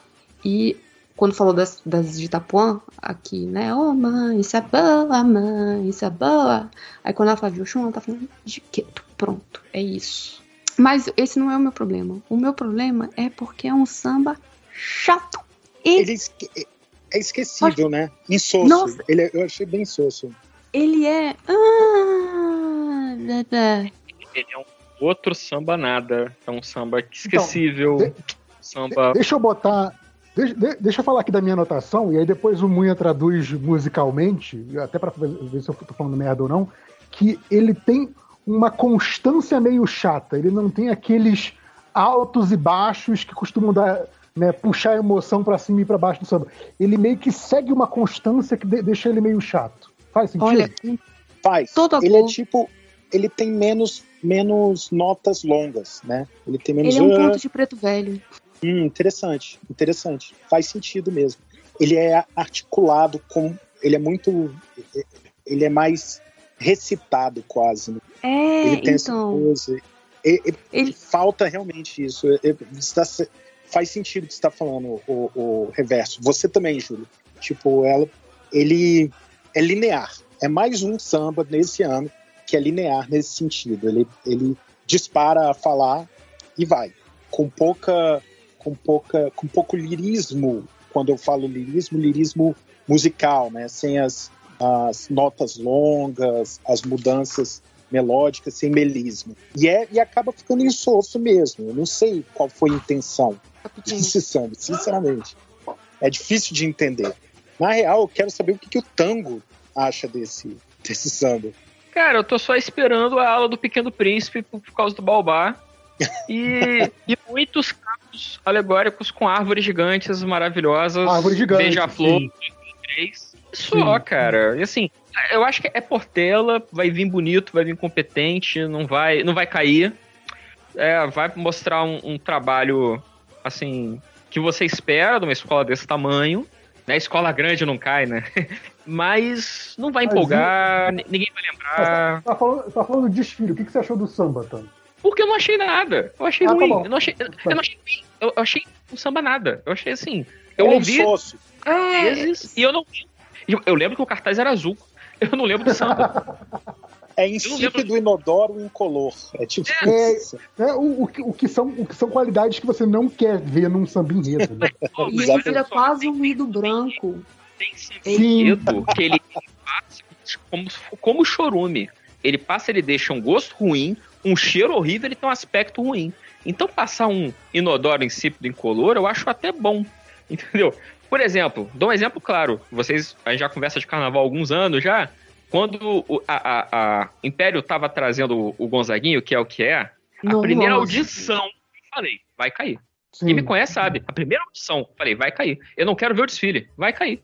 Então, quando não tem um caso assim, que nesse ano, infelizmente, é o caso do São Clemente, eu acho ótimo. Então, assim, é um samba nada, beleza, ótimo. Ano que vem tá aí, sabe? Mas. Eu Se quero- eu ninguém resolver decapitar ninguém na comissão de frente, nem fazer a porta-bandeira ter um filho, a gente já vai sair Nossa. muito no lucro. Nossa. Será que eu não, será que eu não cair em algum lugar, entendeu? eu- não eu- tombar, não quebrar Eu uma não asa? precisava ter, ter essa, essa imagem trazida de volta à mente, Júlio. Tango, a águia já veio sem águia, sem água, sem asas, e não caiu. A Portela, ela- sempre Ah, tem ela- alguém pra É, cagar é- é mais. incaível. É too big to fail, né? Como dizem. É, na recomendar um tema pra gente que a gente não vai gravar nunca, mas eu acho que é um tema bom. É a gente lembrar só dessas desgraças de desfile. Porque Júlia levantou duas aí que, nossa senhora. Eu, eu, eu Ah, tem, tem o fogo aqui. da porta-bandeira, que o Paulo Barros tentou, tentou fazer. Aí É. São Pedro virou assim, não faz, amigo, vou mandar chuva. Ele virou assim, então eu vou botar de também. Na chuva, porque eu sou foda. Vocês lembram disso? Esse, é um bom tema, viu? Porra. Mas enfim, Ouvintes, peçam pra gente fazer, lembrem a gente. Cara, É, cobrem a gente. Esse é, esse é um tema do tipo assim, é, é o, é o cringe do carnaval, né? Não, não é cringe. vamos manter. Eu achei esse título maravilhoso, que é um título, assim, resume o sentimento. É, mas enfim, voltando lá pro, pro samba da Portela, a gente já concordou que não é um grande samba, mas assim, na parte do, do, do tema, né? Essa coisa de, de abordar a religião de origem africana, é- essa coisa de ter um ponto claro para quem está falando de narrativa, você ter um foco claro, um ponto focal claro, que nesse caso é o Baobá, não é aquela coisa que, tipo, né, como eu falei lá do, do, do Guaraná lá do outro, que tipo, tem um Guaraná perdido ali, mas não sei se é sobre Guaraná ou se o Guaraná está só sendo citado. Aqui, claramente, o Baobá é o ponto focal para você falar da religião africana, de origem africana, e para você usar isso como, como a questão do orgulho negro também, né? A gente tem aí várias, várias escolas trazendo esse tema do, do orgulho O negro. Da... inclusive, aparece em outros enredos dessa temática. Ele também Sim. aparece em outros enredos desse. Pois é, É, a- pois é. a- aquilo é bem, aquilo é bem o, o- o ponto focal, meio que com um símbolo de força, um símbolo de resistência, etc, etc, etc. Então, assim, eu achei muito interessante porque, assim, narrativamente falando, o tema desse enredo é muito claro para mim. E não fala de Madureira. Se Em nenhum isso, momento. se isso vai gerar Que é um um carnaval, são outros 500. Mas assim, o, o, o que o enredo e o samba me colocam é uma narrativa, é, apontam para uma narrativa coesa. Então, isso para mim, que estou aí acompanhando pela narrativa, por ser um leigo, então eu preciso que a narrativa me leve pela mãozinha em alguns momentos, para mim tá, tá ótimo. É, Sentido, JP. são os melhores, eu só gostaria de dizer isso. Não, o eu samba é acho... terrível eu acho que esse ano, inclusive, é uma oportunidade legal, inclusive para os nossos ouvintes que às vezes comentam assim: Nossa, eu ouvi o programa de vocês, vocês falaram dos negócios que eu nunca tinha parado para pensar sobre samba. Poxa, é mais complexo do que eu imaginava e tal. Então, assim, eu acho que esse ano é um ano bacana, porque parece que as escolas combinaram eixos temáticos entre si sem uhum. combinar. Então, se você ouvir, por exemplo, todos os enredos de religião afro-brasileira, você vai sair entendendo um pouquinho mais do que você entrou. Pelo menos assim, da cosmologia. Tem, cosmologia. Tem, nível, tem níveis. Tem enredo aqui que é pra, porra, pra iniciado. Agora tem enredo aqui que é de boa. Você vai poder aprender legal. Então acho que não, esse carnaval eu... vai ser muito rico nesse sentido. Todas as escolas estão falando alguma coisa sobre alguma coisa. Tem, não, tem uns enredos, se eu não me engano, é, é quase que a teogonia. Tipo assim, ele pega e vai contar mais ou menos como que tudo aconteceu. E aí ele então, vai e explica assim, ó, você nunca ouviu falar? Tá aqui, amigo, ó, tô te ensinando. Então, eu acho legal, porque dentro de, dessa unidade temática, ou essa coincidência temática, você está vendo abordagens diferentes dentro do mesmo tema. Então, levando para um exemplo que infelizmente é um exemplo que a gente conhece mais, né? Vulgo nossa colonização, educação, etc, etc. É como se a gente tivesse vários enredos que falam de mitologia grega, mas você tem um enredo que está falando do, de um conto que envolve Zeus e outro está falando de um conto que envolve é, Hades, por exemplo. Entendeu? Então, assim, dentro do, do mesmo campo semântico, digamos assim, você tem é, é, é o, o, olhar olhando para partes diferentes da mesma coisa. E eu acho que isso é muito interessante, e eu, e eu reforço isso, isso, que o Tango falou, é, pelo aspecto do aprendizado, parece que vai ser um ano muito interessante. Bem você legal tá, Você tá, você tá semântico, rapaz, isso é muito complicado. Ouvinte, é, sabe o Marvel Cinematic Universe? Então, a gente vai ter aqui o, o, o Religião Afro Carnavalic Universe, sacou? Você, você, vai ter, você vai ter uma historinha. E no outro enredo, vai ter a historinha do outro personagem que apareceu no primeiro. E aí, Sim, no terceiro enredo. Caramba, eu já vi esse cara hoje. É isso aí, é isso mesmo. É isso mesmo. É, poder... apareceu de novo. apareceu de novo, que maneiro. É isso você aí. vai poder fazer aquela, aquela, aquele meme do. Eu entendi essa referência. Você vai poder fazer isso. Sim. Tal. É isso mesmo, é isso mesmo. Boa. Resumiu bem. Uh, algo mais sobre, sobre Portela, senhores? Se, se, a Júlia deixar, a gente vai embora, porque eu, eu parei em. É, por mim, a gente parou em Portela por causa dela. algo mais aí, Júlia? Você tá no mudo? Acho que. Acho que tá só triste mesmo. É, Júlia, Júlia nos deixou. O tá. timing vamos, do desaparecimento. Vamos pra Mangueira? Você quer falar de Mangueira, Munha? Sim. Olha, é, é, um, é uma daquelas, da, respeitando a tradição da Mangueira, nesse caso, de name drop, dropping, né, do próprio nome. Esse aqui é um dos casos. É um dos Cara, a, a, mangueira, a Mangueira é a escola do, do name dropping, né? Maravilhoso, sim. É, do self name dropping. Tá? Não, então, e, cara, mais... e, e, e, eles dominaram, eu acho que eles dominaram uma técnica que é uma técnica muito específica, que é eu vou fazer um enredo biográfico Porém, esse enredo biográfico vai ser sobre mim mesmo, e ainda que seja biográfico, e ainda que seja sobre mim mesmo, vai ser um desfile bom pra caralho. Porque é isso, né, cara? Eles conseguem fazer isso várias e várias vezes. Tem, né, é, Mangueira é das únicas escolas que conseguem fazer isso assim e ficar muito bom e ficar tipo Exato. caralho. tudo é que tinha hum. sambas melhores na disputa. Sim, ah, sim. Isso Júlia é um voltou, Júlia voltou. Mais, eu sou interessado por favor. É, a métrica desse samba é meio travada. Vocês sentiram hum. isso também? Vocês sentiram Sim. que eles escolheram muito. Muita. Eu, eu coloquei aqui em relação à métrica que talvez essa métrica tá fazendo referência a, a, a sambas mais antigos, de outra época. Hum. Né?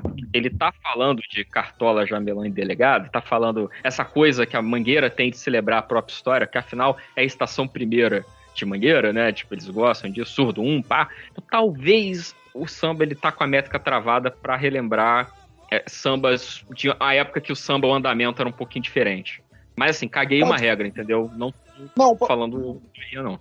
É, pode ser. Eu acho que é mais uma daquelas da, da a repetição dessa nova tendência de você do, dos compositores de prepararem a música inteira para o refrão. Aí eles então, acabam. A, a minha cagação de regra é outra. mais opacos. Então, a, a, minha cagação de regra é outra, e aí eu e a, e a minha explicação vai pro lado da, da poética do samba e não da música do samba, tipo, uma falando mais alto do que a outra, que eu acho que intencionalmente o samba joga muito no emocional com a comunidade, com o público. Então eu acho que o samba deixa um tempo pra galera cantar e pensar no que tá cantando, sabe? Tipo, então assim, eu, eu, eu, tô, eu tô imaginando um, todo um cantar, toda uma passagem da escola, esse, esse samba me faz imaginar isso, muito emocional, sabe? Muito emocionada por parte do público, por parte dos componentes, sabe? E, obviamente, por, por conta também do tema, né? Esses três ídolos aí da Mangueira. Aliás, eu, eu gostei muito do, do título, eu não anotei aqui, mas o título do enredo chama pelo nome civil deles, eu achei isso maravilhoso. É, legal. Isso é legal pra caralho, meu. Eu fiquei, cara, isso aí? O que, que é isso? Alguém aqui? anotado aí? Que eu achei isso ótimo. Que, obviamente, são três nomes que, assim, quem são esses três nomes? Sei lá. Eu não sei quem é esse Agenor. Exato, pô. É, é Agenor, José, sei lá. Só com outro nome. José Clementino. E o outro é o, o Laurindo, que é o delegado. Cara, eu, eu, ia morrer sem saber que o delegado é o Laurindo. Eu achei isso maravilhoso, então eu achei isso legal também. Acho que esse aspecto todo, tipo assim, cara, eu não tô falando que, obviamente, um enredo que se chamasse Cartola, Jamelão e Delegado é, é, muito. Eu estou esfregando na cara de vocês que eu sou a mangueira. Eu achei que botar o nome civil deles no enredo já é um toque muito do tipo assim: eu vou falar de, dessas pessoas e vocês sabem quem elas são, sabe? Isso eu achei muito bacana. Puxa para isso. Vou falar sobre essas pessoas. Mangueira é uma comunidade enorme, gigantesca, importante, transcendental, etc. Mas ela é feita de pessoas. Sim. Então você, você fala das pessoas. Você a, a, e as pessoas fazem o, o, o, o, mítico, né? O negócio. Tipo, Cartola, pô, o cara é, é, é, transcendeu já, o cara é elevadíssimo. Mas ele é o Agenor também, então eu acho isso maneiro, cara. E Mangueira faz isso de um jeito muito bom. Mas muito. Eu, eu acho que a gente, a gente se empolgou e interrompeu o quando ele tava falando do, do samba ainda. Continua aí, por favor, Manhã. Cara, não, mas então, é, tem essa coisa dele, dele fazer essa. de parecer, a, a impressão que dá pelo fato da, da melodia é, do, dos versos ser um pouco mais transitória, menos transitória, ela também é retilínea, para explodir nessa no refrão que tende a ser mais cantável, mais com notas mais sustentadas, etc. Eu acho que deixa muito o, os versos opacos. Eu até usei essa expressão antes. É, deixam eles mais insossos, às vezes mais travados. Eu não sei. Como o samba, eu não sei se ele emplaca muito, não. Eu acho que talvez o refrão para a comunidade ali, para a bolha, funcione. Mas o resto, eu acho que pecaram um pouco nessa coisa, nessa filosofia de preparar a música inteira para o refrão, sabe? Que é uma coisa que está acontecendo, que tem rolado ultimamente. Então, assim. Mas, mas aí, manhã, é, aí você tem que lembrar uma coisa: ele, a, man, a mangueira pode fazer isso, porque a mangueira tem chão o componente da mangueira vai chegar lá sabendo cada linha de, desse, desse samba. Sim, sabe? Sim, então, sim. É, a, a mangueira, a portela, a beija-flor, elas podem se dar o luxo de sambas mais complicados, porque o, o componente vai chegar lá cantando. Isso é, é verdade, mas eu tô, eu tô falando como, como, como samba mesmo, não tô falando como ah. uma ferramenta de apresentação. Tô falando da música separada disso, mas uhum. você tem toda a razão. Faz todo sentido e isso já aconteceu antes.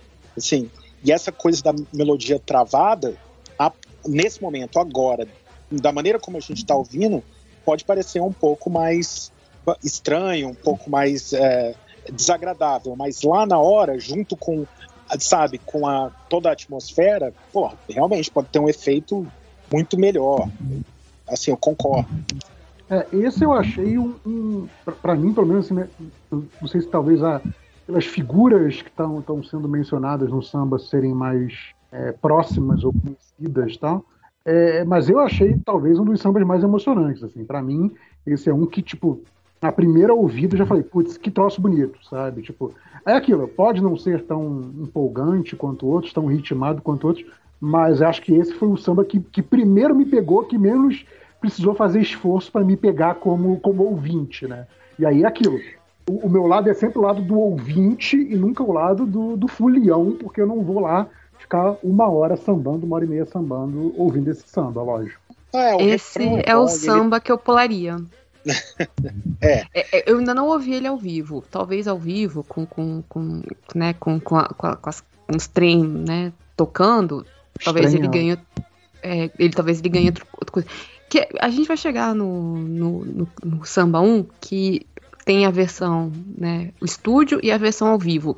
E você vê o quanto que esse samba melhora. Então, eu não vou falar né, muito, porque vai que negócio, na hora que põe a bateria, o, o bicho ganha vida e você vê assim, caraca, rapaz, ou desculpa aí, não quis falar mal, não. É, mas é um samba pulável para mim. O que a gente está falando, assim, é, é, o tempo que a gente está falando isso, é tipo, ah, o samba é assim assado, mas é mangueira. Ah, né? Mas é mangueira, gente. Então, eu não acho que vai ser. É, é, é eu acho que. Outra vez, assim, não, sei, é, não, é cortizar o samba, mas eu acho que assim, se ele tá vindo mais. Eu acho que motivo pode ter, motivo tem. Entendeu? Eu, eu, eu confio em aguardar o coelho saindo da cartola, porque eu confio muito na escola. Eu acho que é. É o que o Júlia falou, assim, tem chão. E mesmo se não tiver coelho, na hora na avenida o coelho aparece. Sabe? Vai ser um negócio bacana de ver. Então, já é, é uma, por exemplo, que embora possa não me chamar tanto atenção, talvez, eu até concordo, tentio com vocês, é uma que eu não vou, não vou dormir, entendeu? É uma que eu, quero ver que quando que vai entrar, que pra, ver a mangueira entrar eu fico acordado, e é isso aí, vambora. Com trocadilho é, sem, é... vambora. Quero Até isso. porque ela vai entrar cedo, segunda de domingo. É, vai, vai, vai. Mas assim, mas entendeu? Não é tipo, ah, Grande Rio, Port... ou, Deus me perdoe, Portela, que tenho muito respeito, mas assim, Mangue... Mangueira mora mais no meu coração que Portela. Mas o da Portela, eu estouro uma pipoca. Eu vejo no compacto, alguma coisa. Agora a Mangueira eu quero ver. Porque eu acho que essa. É, e, e, eu não sei quem é que. É, o, me, me, digam aí, vocês, vocês sabem melhor que eu. O Leandro ainda tá na Mangueira? Ainda é tá. carnavalesco de lá? Então, o Leandro é um cara que ele sabe. Ele tem recurso, ele é resourceful, né? ele tem recurso. Ele não é um cara engessado, sabe? Ele não é professoral. Ele faz o negócio vivo. Eu, eu, concordo com o Tango nessa, que assim, ainda que naquele ano o tema não me, não me empolgue tanto, digamos assim, é, a Mangueira tem é, é, é, é sistematicamente feitos carna, feito carnavais, feito desfiles que são, tipo assim, essenciais, sabe? Que, tipo, você quer acompanhar, você quer é, é, são, são desfiles que você não quer deixar para ver no compacto, que você quer ver cada momento daquele desfile, porque é narrativamente muito rico, é esteticamente muito rico, é tematicamente muito rico. Então, eu acho que sim, eu acho que um desfile que pelo menos aí nos últimos três anos eu faço questão de assistir é o da Mangueira, sem dúvida. Eu concordo muito com o Tango nisso, sim. Eu acho que é um negócio meio. A gente está falando sobre o carnaval enquanto experiência de aprendizado, né? É tipo, ah, pô, quero aprender sobre religião afro. Então, pô, pega Grande Rio, os últimos, o último enredo da Grande Rio é esse. Ah, quero aprender sobre história do Brasil. Porra, pega Rosa Magalhães e Imperatriz. Cara, quer aprender o que é, carna... o que é samba? Quer aprender? Pega Mangueira, vai lá. Então, assim, não vai ser, não vai ser tipo um, um, um samba de datas e, e, e e nomes, sabe? Não, não vai ser aquela coisa meio revisão para prova de história, mas eu não sei, depois que eu pra prestar atenção nos, nos desfiles de mangueira, eu, entendi melhor um pouquinho o que é samba, e vindo de alguém que não é. Eu nunca fui o fulhão do bloco, entendeu? Eu não sou o cara que foi criado carioca da gema, não, nem nasci nesse estado, mas o pouquinho que eu sei e que eu aprendi a gostar, eu, eu passei a gostar mais depois que eu olhei para os desfiles de mangueira dessa forma. Assim, tem alguma coisa aqui que, que, que, faz bem, sabe? Tem alguma coisa aqui, tem alguma coisa aqui nesse verde rosa que é bacana. Não, então, e além, de, além desse lado aí do, do aprendizado, o lado mesmo da, da experiência narrativa, né? Porque você tá ali também, é, é, tipo, você tá querendo se divertir, passar um tempo. Eu achei ótima a comparação com o, o, o Carnavalic Universe, porque eu acho que é isso, você não tá ali só pra. Só pra vou, vou exper experimentar essa experiência cultural que vai me engrandecer. Não, tá ali porque você acha divertido. Se você não acha que o desfile de escola é divertido, vai fazer outra coisa, vai jogar videogame, vai ler um livro, vai dormir, vai transar, sei lá. Mas assim, é, é, é eu acho que você tá ali porque você gosta daquele tipo de narrativa, daquele tipo de espetáculo, daquele tipo de experiência também. E eu acho que sim, a Mangueira faz, faz uns desfiles que são, em termos de, é, é de narrativa e de entretenimento, estão é, ali no que você pode considerar o, o, o, padrão ouro, sabe? O exemplo a ser seguido de como se fazer um bom desfile. Pelo menos a Mangueira é. aí dos últimos é, 3, 4, 5 anos, sabe? E tem essa coisa também de que a Mangueira, ela tem... Ela fica muito à vontade nessa, nessa tendência de autorreferência, que ela tem um lore interessante. Tipo assim, Sim. Né, tem toda uma história, uma genealogia de grandes sambistas que uhum. atingiram o grande público, tem todas as histórias ali. Então ela tem, ela realmente pode se dar o luxo de ficar autorreferente, porque a história da Mangueira, a, a né, a, o rastro da Mangueira é, é tipo riquíssimo. Então dá para fazer é, isso mesmo. E eles estão fazendo isso esse ano. Eu acho que é um dos poucos casos, posso estar enganado, mas acho que é um dos poucos casos em que a comunidade é a escola. Né? Existem, existem muitas escolas que é a escola que surgiu daquela comunidade que, exist, que, que existia, ou daquela comunidade que estava se cristalizando, e a escola vem para cristalizar aquilo. Eu acho que, que na Mangueira tá, tá caminhando muito junto, né? A comunidade e a escola, a, a, identidade da comunidade surge junto com a escola, né? Isso é muito doido, Sim. cara. Isso é Sim. é obviamente algo que que você tem que vestir a camisa disso quando você vai se apresentar é, é, é, artisticamente, porque isso é incrível, né? É, e por isso que faz tão bem, né? Sim. Enfim. Uh, então, o parecer geral aí, acho que só o meu foi um pouco na contramão, é que o tema é muito legal, mas o samba deixou a desejar, foi isso? Eu o acho meu, que. Eu concordo, eu concordo. Eu acho que não ganha, mas vai ficar um terceiro, quarto lugar de respeito ali.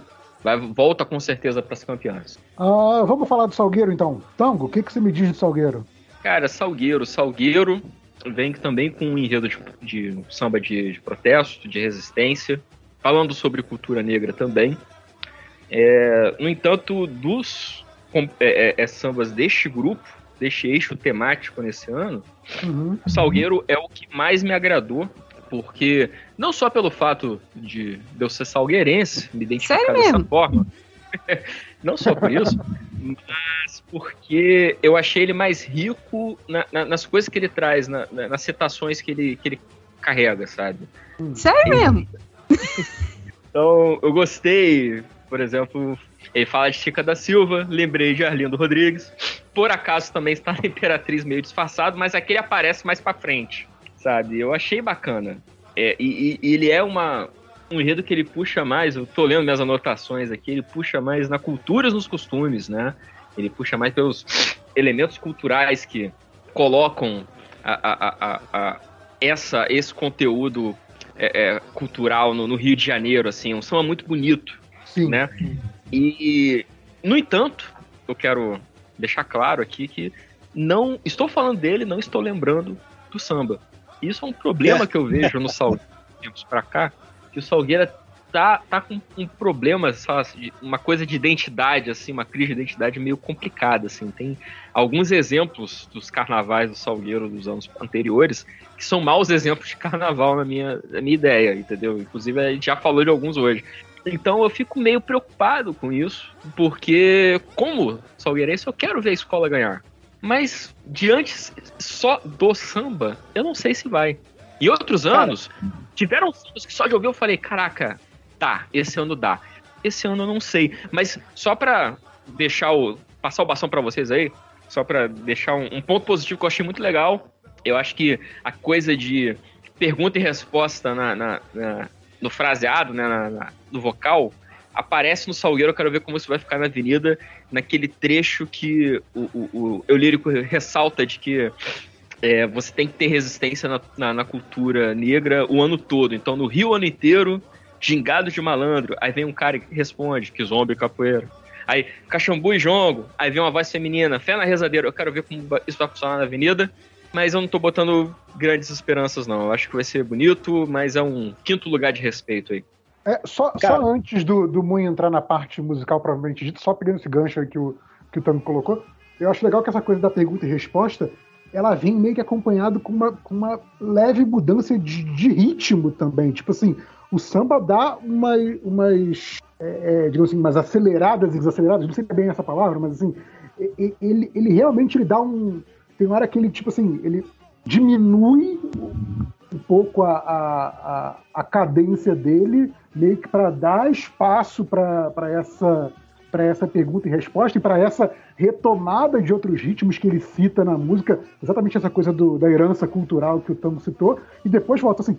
Para mim isso é um uso, isso é um uso, é, é, é, digamos, eu, eu tô com diegético na cabeça, não quero usar a palavra difícil, gente, mas é, mas é, é, é, é um uso narrativo da música para contar a história que o samba está contando, que eu acho muito, muito, muito interessante. Apesar de sim, também não lembro do samba todo da minha cabeça, o que é um mau sinal. Mas vai daí é. muito. O, o Luiz Antônio Simas, ele tem um negócio que eu sempre eu levei pra vida, assim, eu vi ele falando e procuro é, é procuro encontrar isso onde quer que eu, eu ouça ah. a música. Ele fala da gramática do tambor. Ele fala assim que essas assinaturas rítmicas, essas mudanças de andamento, elas vêm por um motivo porque elas são é, é, linguagens específicas para quem sabe ouvir, para quem sabe uhum. reconhecer. Então, do é, Salgueiro para frente, né? A gente tem algumas escolas ainda, a gente tem que Salgueiro, Salgueiro Beija-Flor, Mocidade, Grande Rio e Viradouro pela frente ainda. Isso. A gente tem essas mudanças de andamento, são assinaturas específicas para as coisas que o enredo está trazendo. Não me arvoro, obviamente, de, de falar, ah, aqui é aqui é o Ijexá, que é do, do orixá tal, e do povo tal, não sei o que, não sei o que lá. Mas você já tem, por exemplo, assim como eu também, estamos no mesmo pé, tá? Eu não, não sei mais que você sobre isso, não. Mas já tá no mesmo pé de ouvir, ter uma sensibilidade diferente falar, opa, mudou aqui. Pois é, não, aqui, eu falar aqui, que, que, pelo lado, que pelo lado do leigo, quando, quando isso é feito de uma forma tão deliberada que você não precisa ser um especialista para perceber, eu acho que isso é, isso é muito interessante, porque assim, a, a chance de você fazer algo tão brusco que quebre o samba é muito grande. Mas ali é brusco a ponto de que um leigo como eu percebe, mas não atrapalha uh, o, o, teu ouvir do samba, sabe? Só, só torna aquilo mais interessante. Então isso eu achei muito legal, porque achei, achei que vale, vale a pena destacar. E não é uma bossa mas... pela bossa, né? Sim, mas tem sim. essa. Não é, não é enredos, enredos, na letra vai aparecer uma explicação. Aqui não apareceu porque o Salgueiro tá fazendo uma coisa mais aberta, mais é, geral. Mas sim, é, é, é muito legal quando a gente passa a ouvir essas coisas e, se quiser, ir atrás e tentar entender melhor o que está acontecendo. Mas isso é muito bacana, assim. E é uma Cara, coisa que eu só consigo ver no carnaval. É, é, meio. O lance dessa, dessa, dessa questão da pergunta e resposta rítmica aí é o tipo de coisa que está funcionando bem agora. Realmente, ela tem é, tende a um propósito, etc. Mas, cara, eu não sei se vai o desfile, não, sabia? Não seria a primeira vez que esse tipo de artifício é deixado de mão para evitar problemas com a bateria na hora. Rola muito isso, cara. Se você for parar para se você comparar as músicas de apresentação gravadas e as músicas que vão para o desfile mesmo, os enredos uhum. sambas, rola muito isso, dessas, desses pequenos, é, dessas pequenas nuances saírem. Porque esse é o tipo de coisa que não é uma parada de bateria, etc. Às vezes tem inversão de bumbo, às vezes tem é, síncopes que estão. A bateria tá não está tocando até ali. É difícil de sincronizar. Às vezes a galera passa por cima. Então, é, funciona bem aqui, mas eu não sei se vai estar lá na hora do desfile, entende? Não, a, e cara, então, a, a, a, grosso, a grosso modo, né? Cara, eu, eu tô aqui. Eu acho até que antes de eu fazer, estou pensando que talvez não seja uma analogia tão boa, mas eu vou fazer assim mesmo. A grosso modo, é você comparar o, o álbum da banda que você gosta com toda aquela produção de estúdio e as escolhas que você faz por estar no seu, no seu, nas suas possibilidades de fazer no estúdio, comparado com o que a banda vai fazer ao vivo, que não é que está empobrecendo a música, é só que você vai estar tá falando de uma outra, de uma outra biblioteca de recursos do ao vivo e principalmente do ao vivo que você quer manter durante uma hora, uma hora e meia, né? É, sim.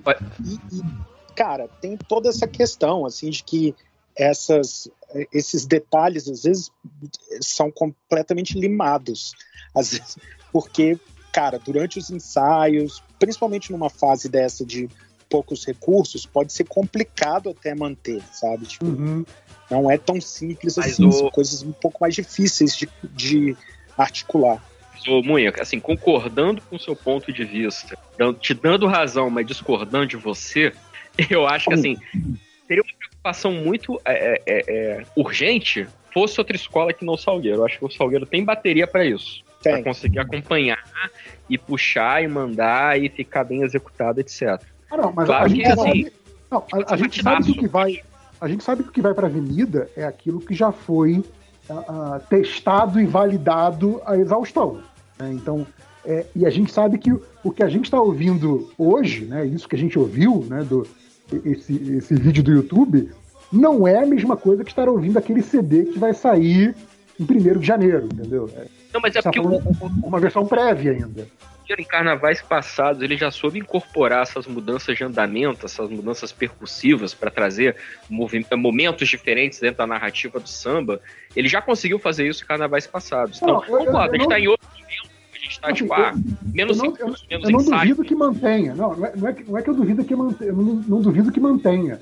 O que eu tô falando é que, ao contrário de outros anos, o samba que a gente está ouvindo é o samba beta ainda. né? Então, Não, É, sim, sim, sim. tudo ali está sujeito a mudanças.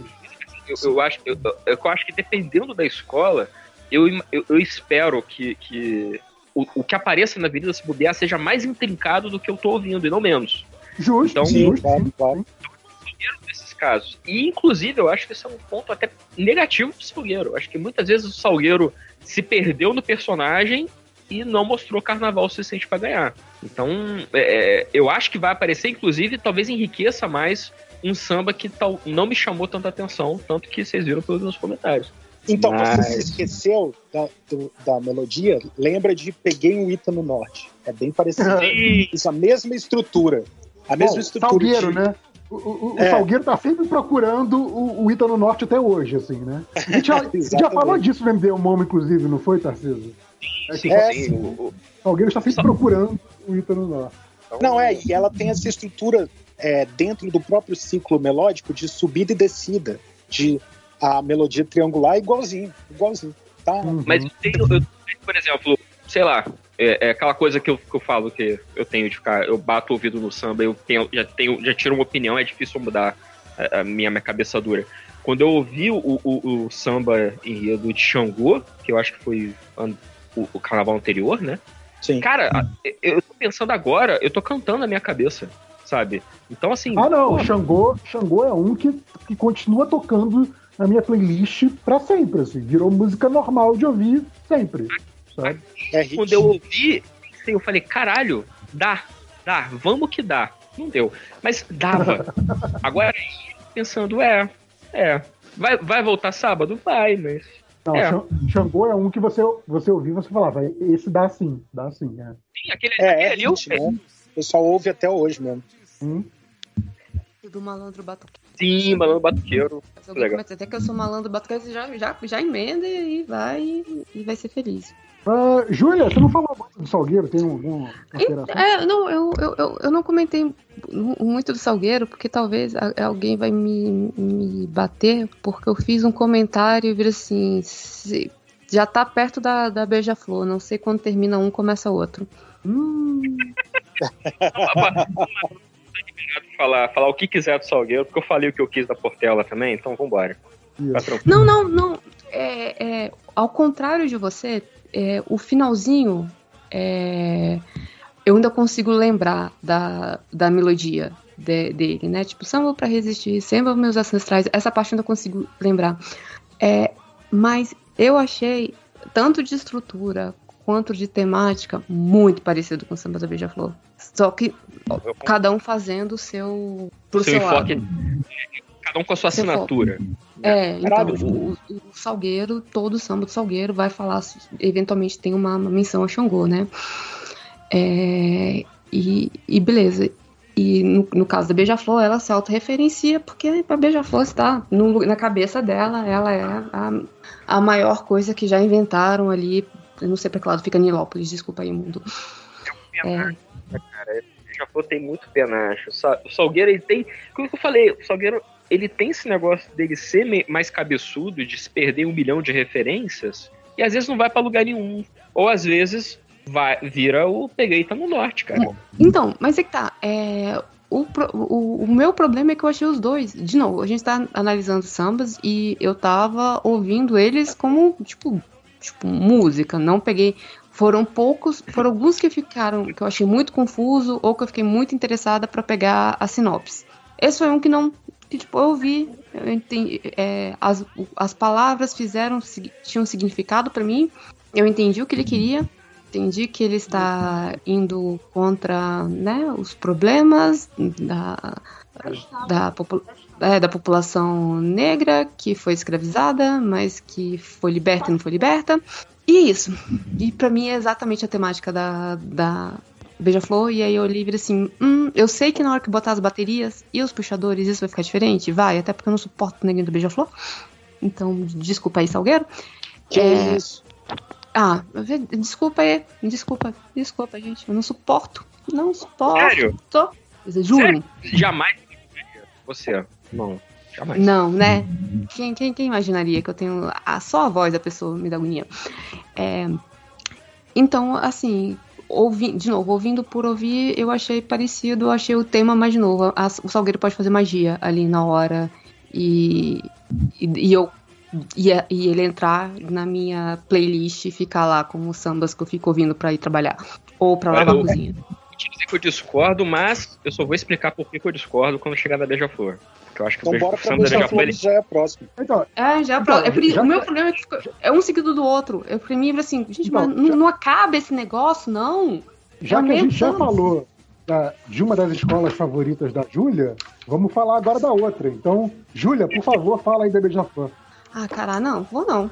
Não, não, me recuso. Você não, não. ouviu um samba, Júlia? Ouvi. Ah. Mas por que, que precisa falar desse trem? Por isso que eu me recuso, porque A gente, tá falando, a, gente, a gente tá falando das 12, tem que falar dessa, Júlia. Mas eu não gosto dessa, uai. Ué, fala que não gosta, ué. Então, pronto, pronto. Então tá, olha só, eu não gosto dessa escola. Eu vou falar o seguinte: se esse ah. samba tivesse sido feito em 2014, ele seria do caralho, parabéns. Agora ah. tu quer me fazer. Em 2021, você não fez porra nenhuma de novo, não fez mais sua obrigação. E, de novo, consegue. Sabe a, a, quando ele ganhou falando, sou contra tudo e contra todos, mas não, não, não botou um dedo? Sim. Ó, oh, não vamos. É, tipo, não vão mais pelo de serviço, beleza. Tá tirando pedra alguém? Não, tá testando óbvio de novo. Essa, essa, é, esse em cima do murismo da Beija-Flor me irrita. Me irrita. Não, é, é aquela... Ai, a vida é uma droga. Sim, mas não fala, Ai, a, vida é a Beija-Flor. Vamos a levantar Beija o punho. Ah! Sim, a, a Beija-Flor faz aquela coisa do somos contra a corrupção. Ok, obrigado. É, é terceira via. Né? Que terapia. Cara, mas... Não, já, já que a Júlia só fez, o, só fez o protesto, vai, Munha, fala aí da Beija-Flor, o que, que você tem a falar? Cara, não tem muito o que falar mesmo, é muito simples, é formulaico, assim, ela, inclusive, quando, quando a Júlia falou assim, ah, Salgueiro Beija-Flor, mesma coisa, cara, eu acho que especificamente nesse caso, é mais a Beija-Flor parecendo com o Salgueiro do que vice-versa, porque...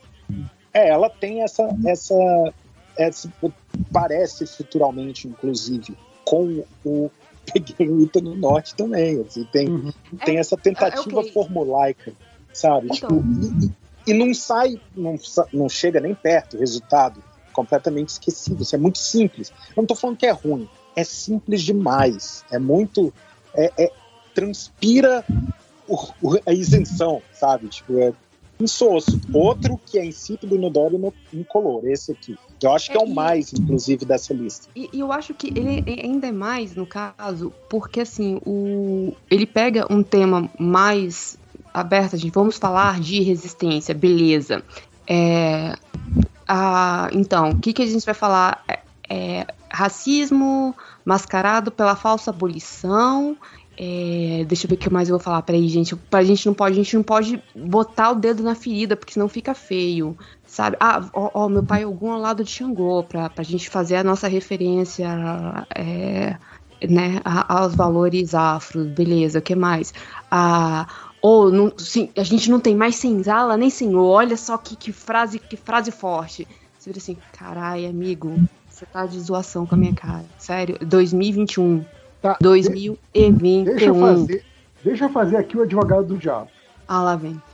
É, não, se você, eu sei que você vai falar mal, tem que já preparar aqui a, a, a contra-argumentação para ter uma graça no negócio. É, sim, as frases são super batidas, super previsíveis, porém, o enredo é claramente um enredo de orgulho negro, como vários outros aqui que a gente já comentou são, e os que virão ainda também serão. O que já é, me parece, um, avanço quando a gente está falando em termos de, de, de beija-flor.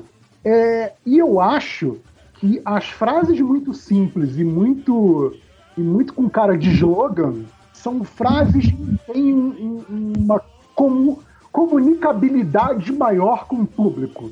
E a gente pode achar que é muito pueril e muito genérico, porém o público pode entender mais esses conceitos com essas frases mais, mais simples e mais inócuas até, do que com coisas muito mais rebuscadas e cabeçudas. Cara, Sim, ele, está ele tá levantando isso aí como ponto positivo, tu tá levantando o crítica social foda. É isso. O que eles estão fazendo é o crítica social foda. É Sim. do tipo. E, e, e até o esvaziamento do discurso, ele é uma estratégia quando você não tem muito o que dizer, porque se alguém discorda de você, ele tá. Ele acaba. É, você pode devolver falando que ele tá caindo naquilo que você denuncia.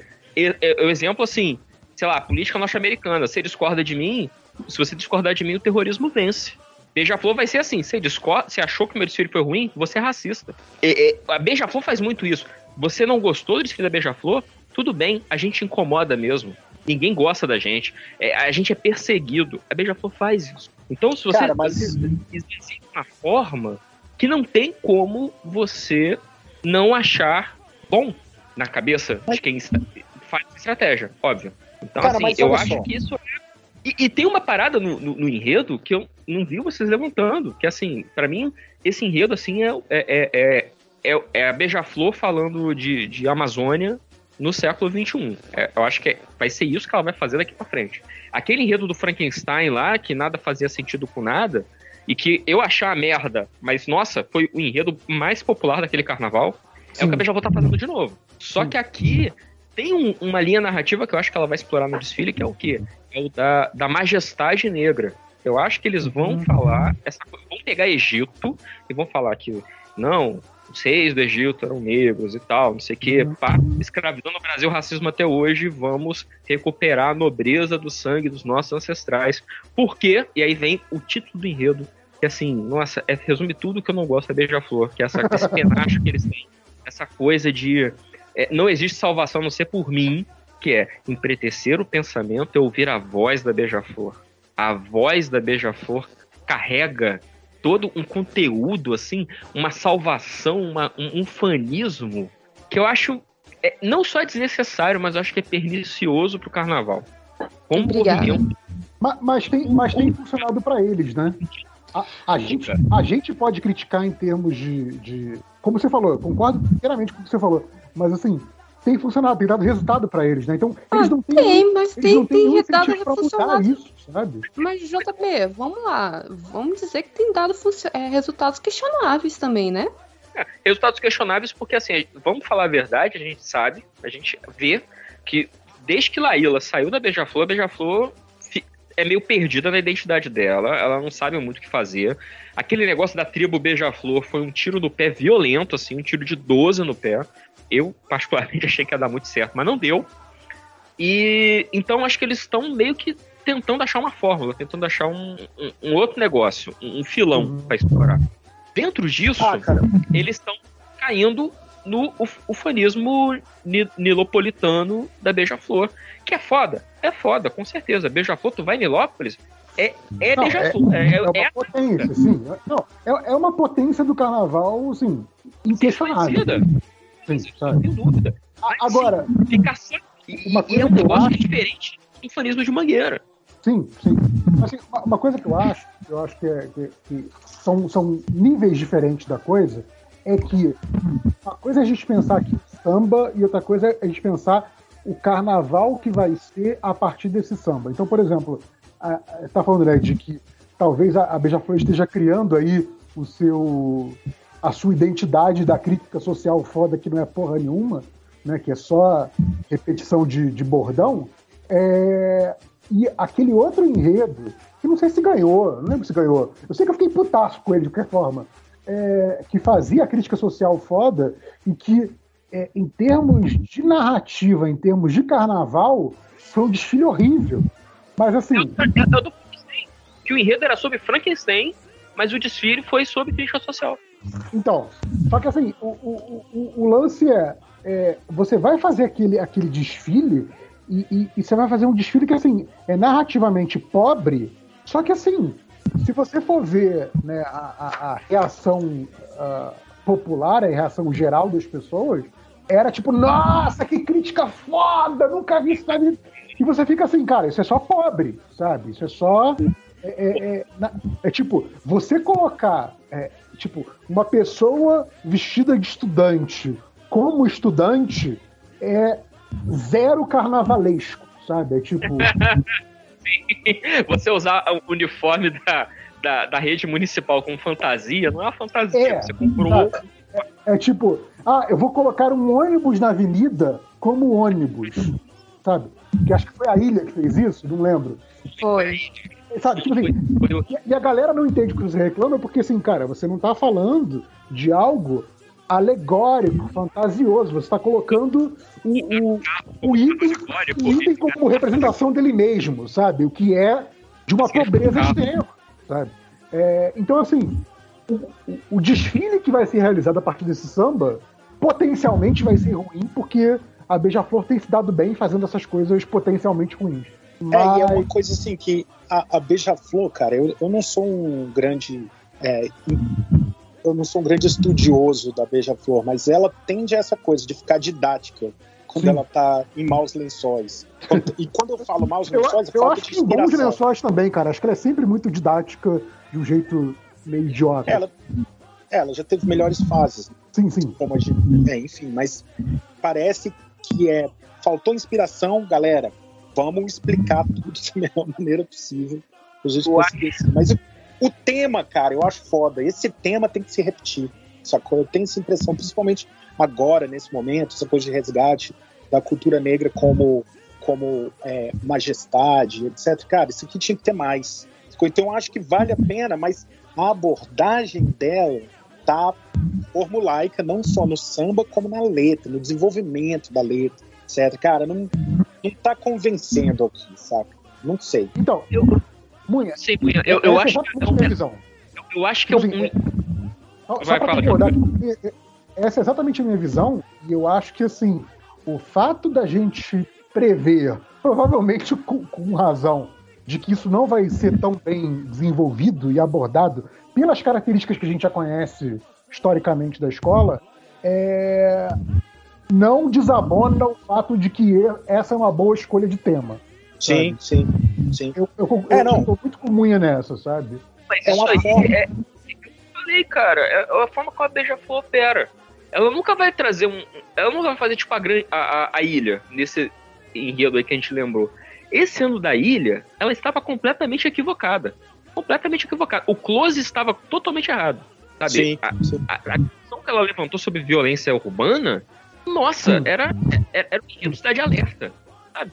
Totalmente sim, sim. A nunca vai fazer isso, porque a Beija-Flor, apesar dos seus problemas, ela sabe, tem a cabeça no lugar certo, ela tem o coração no lugar certo. O meu problema, Munha, é que assim, eu concordo completamente com você, ecoando aí a, o, o que o JP falou. Eu acho que, cara, é o tema. Tipo, se o carnaval não é para falar sobre. Se, se, não é para falar disso no carnaval, então eu não sei para que serve o carnaval. Porque, Exatamente, porra, sim, sim. A negra feita por pessoas majoritariamente negras, veio da cultura negra, sabe? Eu, a gente tá falando de samba aqui por conta de toda a história que a, a, a população negra do Brasil teve desde o período de escravização até aqui, sabe? E é uma é, história não, que, assim, ela tem que ser conhecida, entendida, celebrada, etc. No entanto, eu não sei se esse enredo é como o JP estava colocando do, do, eixo temático de orgulho negro ou é do orgulho beija-flor. Eu não Exatamente, sei se ele tá... foi aquilo foi aquilo que eu falei. Ser, ou a majestade de ser beija-flor. E quando a beija-flor coloca ela em primeiro lugar ao seu tema, eu acho ruim. eu acho que é inicioso, eu acho que é um desserviço. Mas assim, paro por aqui, porque não é meu lugar de fala. Tem muita gente muito melhor para falar sobre isso. Mas enfim, cara, eu acho essa, que. É, essa crítica aí é foda mesmo. É uma parada que, cara, é, né, tipo, aparece.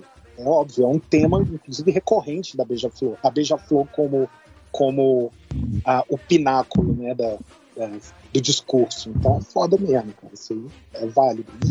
E, e é, uma, é muito também a maneira como ela aborda os temas, né, cara? Sim. Rola muita isenção, didatismo sempre, é foda isso. É, foda, cara. Eu, eu, eu ligo muito, na, na minha cabeça, é, eu tenho essa, essa ligação muito forte. Não sei se porque né, da época que comecei a ver desfiles e também é da origem do, do sambódromo e tudo mais, é né, tudo, tudo muito é, é, historicamente ligado ali. Mas para mim a, a, a Beija-Flor é muito o padrão Globo de qualidade.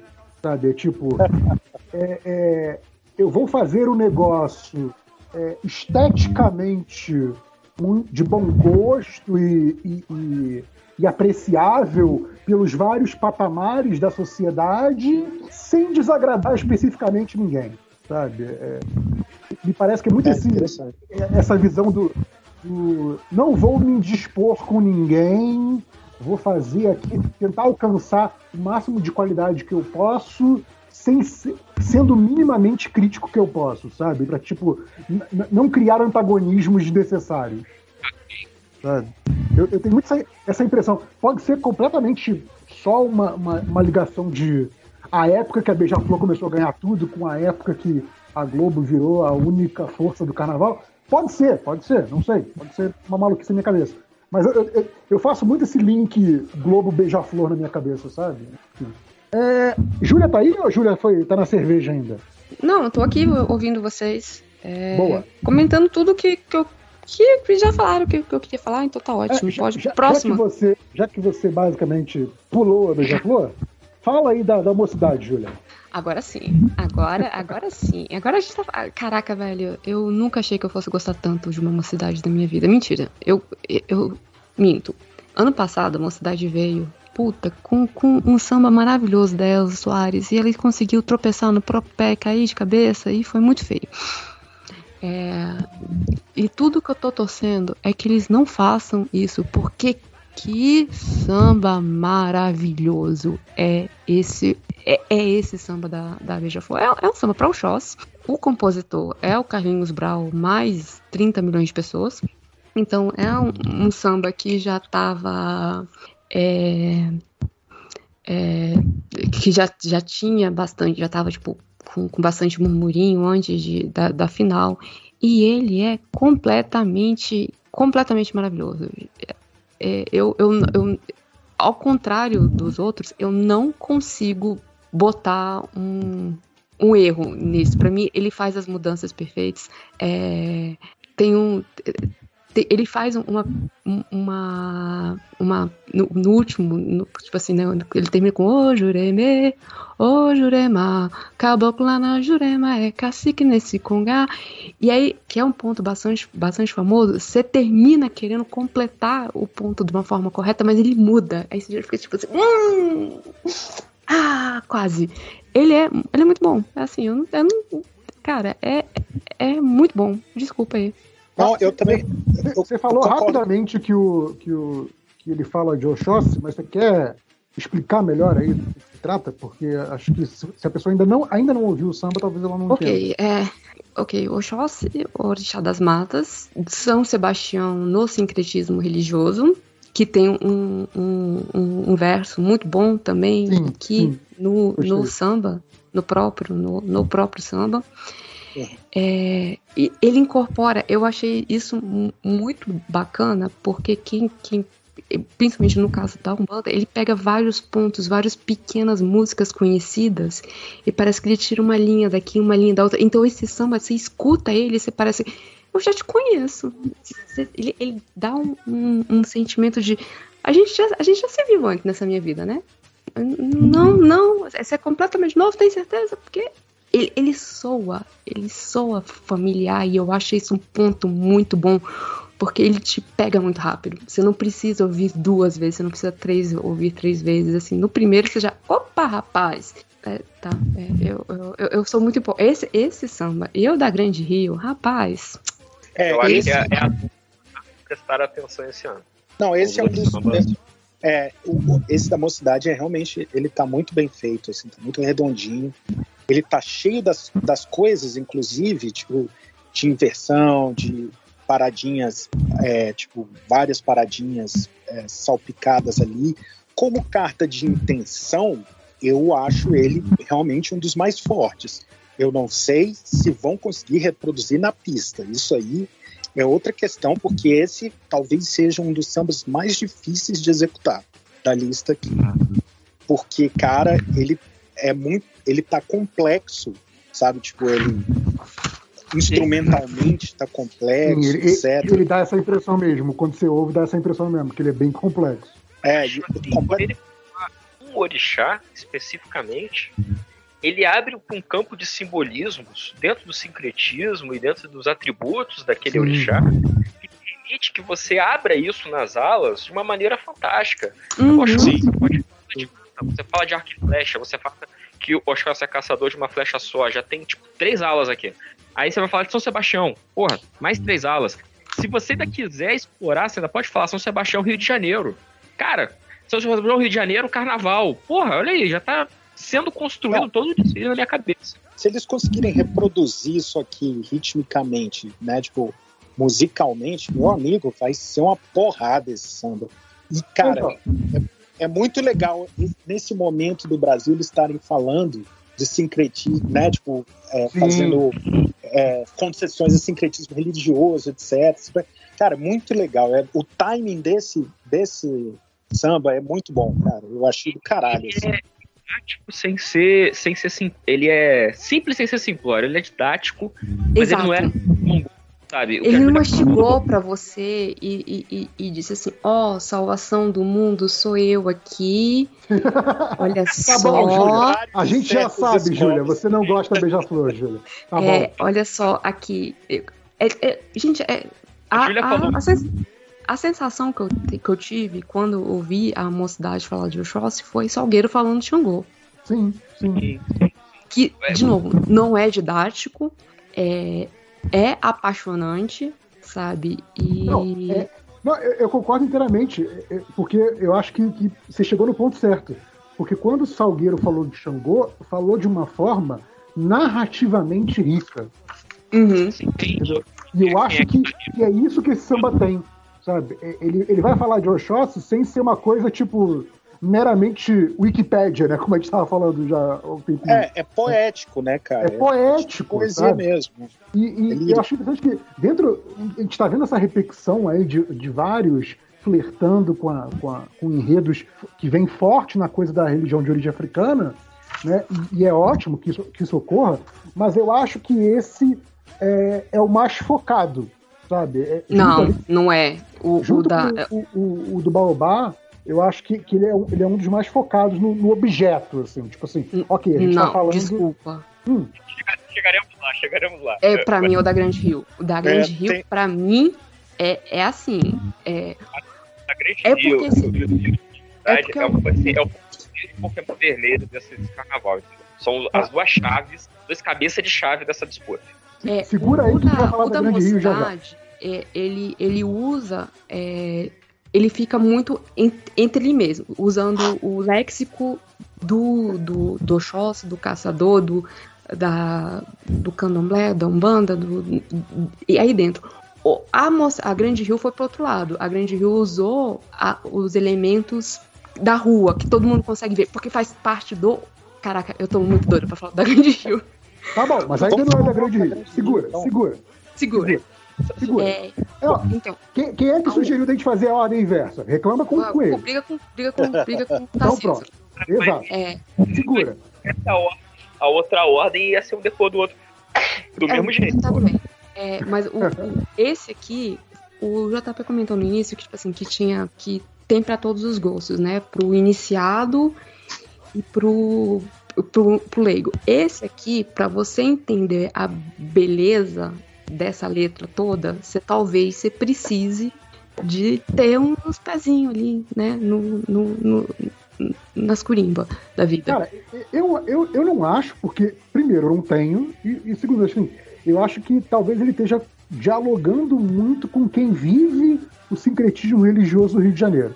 Porque, por exemplo, na hora que ele fala, o, o Tango mencionou isso por alto, e, foi a, coisa que eu também identifiquei logo de cara, que eu achei que foi muito bacana isso, né? Que é a coisa do sincretismo quando ele, quando ele mistura ali com, com, com o São Sebastião, né? E, e aí fala que o, né, ele é o dono do Rio inteiro, ou ele, ele, alguma coisa assim. E o Rio inteiro que ele está falando, obviamente, é o Rio de Janeiro, né? Porque São Mas Sebastião aí ele faz outra. Ele, aí ele fala outro sincretismo, desculpa. Na linha de cima, ele fala no Gantuá virou São Jorge Guardião. Por quê? Porque na Bahia o sincretismo é com São Jorge, não é com São Sebastião. Então, mas tá. ele tá falando de, ele tá falando de várias coisas. Não tô falando que a pessoa vai entender tudo, mas eu acho que só por você estar naquele ambiente, sem necessariamente você estar inserido na religião, já é algo que soa familiar para você. E a outra coisa Sim. que eu, acho, que eu achei que foi, que foi muito Mas interessante. Isso foi a primeira. Isso foi a primeira coisa que eu falei. Ele soa familiar porque ele pega também várias músicas, várias coisas que fazem parte da, de músicas populares e, tão, e tá aí dentro.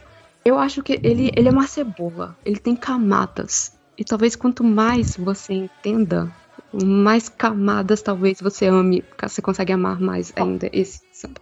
Tudo bem, mas eu não, eu não acho que a primeira camada é inacessível. Já, não, tudo já bem. É, não. já é plenamente aproveitável na primeira camada. E, e, e eu acho que é muito interessante também, de novo, para quem está ouvindo como leigo, eu acho muito interessante como eles fazem questão de ressaltar como que a percussão da escola de samba veio da percussão do terreiro. Isso é tão claro na, na, na música, no samba, e, e, eu acho isso tão bacana, que eles coloquem isso tão, tão direto para você, que qualquer idiota como eu consegue perceber, sabe? Isso é muito legal. Uma letra, que é, é, é a hora de inverter o tambor, porque é o toque do, do não sei o que lá. Então, sim, é, é, é, bem óbvio, assim, é muito bom, é, é maravilhoso, porque é óbvio sem ser não, não, não, trata mal, sabe? Tipo, não é tipo, cara, se você não percebeu, é isso. Não é isso. É, é, é natural, é, é, tranquilo. Você se envolve no samba e aí você entende do que, que ele se trata. Eu acho muito bacana a gente estar tá falando sobre isso, porque eu acho que no primeiro MD Momo, é, eu acho que foi o MD Momo do ano do, do Xangô de, do Salgueiro. Tem um microfone que tá, tá dando barulhos. Será que É o Tango ligando. Eu, eu acho, eu acho que é você esbarrando no microfone, Tango, talvez. Melhorou? Melhorou, vai. Então, né, esse fone aqui já tá pedindo, já tá se despedindo já. É, não, porque eu tava falando assim, é, eu acho que foi no primeiro MD Momo que a gente gravou, eu acho que foi no ano do Xangô no Salgueiro, que é, é, eu acho que o JP ele chegou até faz, fazer, levantar essa discussão, né? Tipo, ah, por que, que é importante, por exemplo, fala-se muito, ah, a escola pede permissão pro orixá quando vai falar sobre o orixá na avenida e tal, não sei o quê. É, e aí, esse ano a gente tá falando dos eixos temáticos do, do ano, né? E um dos eixos temáticos que as escolas fizer, concordaram sem querer é que a gente tem o enredo sobre a história do carnaval, que aí divide um pouco com o enredo bio, biográfico, né? Mangueira e Vila Isabel fizeram enredos biográficos, Viradouro tá fazendo e, e Viradouro e Imperatriz Maia Romeno tá fazendo história do carnaval. E o enredo biográfico, você ouve ele e você entende o, é, é você, você fica sabendo sobre aquela personalidade, aquela escola, né? Só que da mesma forma, por exemplo, quando você ouve o enredo de Vila Isabel, você ouve esse samba e fala, nossa, que samba diferente. E lá pela terceira ouvida você dá aquele estalo e fala, porra, parece a música de Martinho. Os enredos como o Xangô do Salgueiro, o Oxóssi da Mocidade e o Exu da Grande Rio, você entende a pessoa de quem você está diante quando ouve esse enredo. Não é só falar sobre alguém, não é uma biografia, não é uma Wikipédia é mais ou menos assim, sentir-se na presença, naquele breve momento ali você vislumbra pela música, pelo tema, pelo que você está ouvindo, mas pelo que você sente quando você ouve aquele ritmo, você se permite um pouquinho entender, é, é, é, é capturar, aprender aquela pessoa, aquela persona, aquela personalidade que está naquela música. Então não é só um enredo falando sobre a biografia de alguém. Não é Silvio Santos é a tradição sabe? Eu lembro do, do, do, da letra do samba da tradição até hoje. Canto ela todo do início ao fim.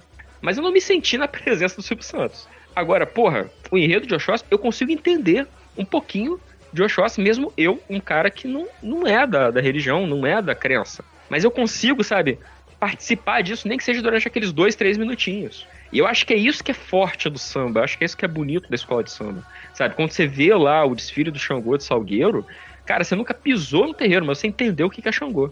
Pelo menos durante aqueles dois minutos. Então, sim, sim, isso é muito foda. Eu acho que é esse que é o valor que o Samba da Mocidade tem e que o da Grande Rio vai ter também.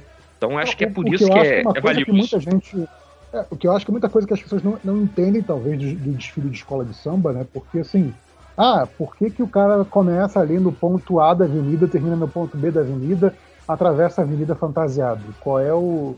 Né, qual é a intenção, qual é o propósito disso, né? Não é só uma celebração ali da comunidade, a competição pela notinha e tal, porque você está fazendo ali um espetáculo narrativo, você tem ali a, a, a raiz operática, você sabe, tem, tem toda uma questão de que assim, aquilo ali é uma tese audiovisual. Não é à toa que grande parte dos carnavalescos é a galera que vem das artes plásticas, né? E que vem da academia das artes plásticas, né? Porque você tem isso, você está falando. Você tem que ter. Você não tem que ter, mas assim, ajuda muito você ter um ferramental de como expor aqui uma tese. Porque ali você está expondo uma tese você está escolhendo um objeto e você está desenvolvendo narrativamente um espetáculo visual que por acaso é com. Não por acaso, porque está na raiz do, do, da porra toda, mas assim, que, que é através de canto, de música, de dança, de desfile, que você está expondo aquilo. Mas é muito engraçado como a gente, estando no Brasil, tem um puta vocabulário de cinema, porque, sei lá, a Globo, o SBT, todo mundo passa sessão da tarde, cinema em casa, tela quente, e você vai se criando tendo aquele vocabulário audiovisual muito específico, que não é um vocabulário natural, é, é, é adquirido, e muita gente não tem esse, esse vocabulário do desfile da escola de samba, que é um negócio que é muito mais próximo da nossa realidade, sabe? Porque é muito mais popular, sabe? Então, eu, eu, eu, concordo inteiramente com você e eu acho que é muito engraçado isso, né? Como que é, é, é, a gente é exposto a esses grandes espetáculos narrativos e muita gente trata aquilo como tipo plumas e paetês, meramente, sabe? Não que não seja, mas não é apenas isso. Bonito, assim, é, é pegar o ponto que você trouxe, assim, e, e, a questão é que a escola de samba, ela traz uma, uma dimensão a mais até, além do, do, do, da exposição da, da, técnica na mídia, né, do que o cinema traz pra gente, porque a escola de samba ela se assemelha um pouquinho mais, por exemplo, a um teatro, uma vez que você tem componentes que estão encenando alguma coisa ali, tanto nos carros ou mesmo os passistas, né? Como também tem uma, uma dimensãozinha bem que breve, ainda também do religioso ali, no sentido de que, é, é, é, mesmo quando o enredo ele não é expressamente religioso, ele não é especialmente um conteúdo mais transcendental, você é, é, é, performa uma, uma, uma experiência que você se envolve no, no, no, na intenção daquele, daquele desfile, né? nessa, nessa tese que você chamou assim. Mas assim, você leva um pouquinho da tua vida pra avenida. Você tá, tipo, o componente, ele tá levando o tempo que ele gastou de, de ensaio, ele tá levando o tempo que a, as pessoas do barracão que gastaram para construir aquela, aquela fantasia. Você está levando a história de uma escola, você está levando toda a história desse ritmo que você está reproduzindo e desse tema que você está trazendo. E tudo isso num drama de 40 minutos, de uma hora e pouquinho, sabe? Quando a gente falou dos carnavais marcantes do programa passado, a gente falou do, do carnaval da viradoura, do, do, desastre e tal, a gente falou isso tipo, é uma tragédia, é um negócio assim. É uma peça de teatro ao vivo que está acontecendo durante uma hora e pouca e ninguém sabe como vai ser o final. Isso é um negócio muito poderoso, ele reúne as, todas as dimensões, né? Tem a dimensão poética, tem a dimensão da técnica, tem a dimensão formal da, da, das artes plásticas da academia, mas tem também o dia a dia do trabalhador e da pessoa que vive de samba e tá lá fazendo o ano inteiro render em uma hora e pouquinho. Então eu acho isso muito foda, assim, é muito poderoso, sabe? É, é, é, é um, é, é um ritual completo, ele tem início, meio e fim, e ele atende a um propósito. E assim, reduzir isso a aquele discursinho cacete de ai, contravenção, ai, putaria. ai, é, é, é, bunda de fora, tem tudo isso também. Eu não tô dizendo que não Tem, tenha. tem, lógico, tem. sim. Mas não é só isso, é muito mais complexo. E assim, e não, Não. é inacessível, não é hermético. Não é tipo, ai, eu não, Não é não vou entender carnaval. jeito Eu não sou carioca. Ai, eu nunca fui no sambódromo. Ai, eu nunca fui no bloquinho. Eu não vou entender carnaval, nem quero chegar Não. perto. Não, amigo. Cara, Tá pra qualquer um, acho- qualquer um eu- pode entender. Eu acho que pelo menos, pelo menos para mim, trazer, trazer carnaval pro, pro MDM é, é muito isso. É tipo assim, cara, se um maluco leigo como eu, que tem zero de samba no pé, pode gostar disso, é, não, não acho que seja inacessível para ninguém, sabe? É Pra ninguém. democrático, cara. E a gente tá, você falou do cinema. Cinema é um negócio que a gente discute muito se é democrático ou não. Hoje em dia, né, com a Marvel e os filmes de super-heróis, a gente para pra pensar que, sei lá, hoje uma criança tem muito mais acesso às coisas que eu, na idade dessa criança, briguei pra conseguir. Eu precisei no sebo ler o gibi, eu precisei aprender inglês pra entender melhor, não sei o que, não sei o que lá. Hoje todo mundo tem isso muito rápido. Mas ainda assim, eu acho que não é uma democratização tão grande como o samba pode ser. Porque é só ouvir uma música, cantarolar. Uhum. Não, não, você nem precisa assistir o desfile. Você ouviu a música de coração aberto, você já entendeu um negócio que você não entenderia se não tivesse ouvido. Bom, É, eu, acho, fácil. eu acho que esse ponto que a gente fez, que meio que não fala de uma escola específica, mas eu acho que é muito bom porque serve bem de ponte entre essas duas escolas que, né, tematicamente, cada uma com a sua, com a sua figura religiosa, vieram trazer, né, vieram trazer essa questão de, de ressaltar esse significado do desfile. Então a gente já falou da mocidade, eu até pediria que o Tango já começasse a falar também do, da Grande Rio, né? Que muitos pontos é muito parecido, mas tem um outro, uma outra abordagem, né? A Grande Rio, esse ano, ela tá trazendo também um enredo homenagem a um orixá, só que em vez de Sh- Josh- Joshua, é, a Grande Rio tá trazendo Exu. É muito importante aqui a gente fazer um breve histórico da Grande Rio, né? Para quem já é, já, já gosta, já curte carnaval há algum tempo, vai lembrar, pode, ou, vamos dizer assim, alguém que curte carnaval, ou assiste carnaval há muito tempo, mas, sei lá, não assistiu os últimos carnavais. Vai lembrar que a Grande Rio era é a escola ali de Duque de Caxias e tal, e ela é, ficou marcada quando ela apareceu no grupo especial ali, no finalzinho do início dos anos 2000 para cá, como a escola dos atores da Globo, né? Por uma característica, uma disposição particular da escola, a Grande Rio era muito frequentada pelo, pela fina nata da novela, das novelas globais. Então, Suzana Vieira desfilando na Grande Rio, é, outras figurinhas do mesmo quilate. Não só desfilou, madrinha, madrinha de bateria da Grande Rio. Lá, adoro Suzaninha. Mas, Grande Rio, aí uma visão muito particular minha. Quem quiser discordar, pode discordar à vontade, por favor.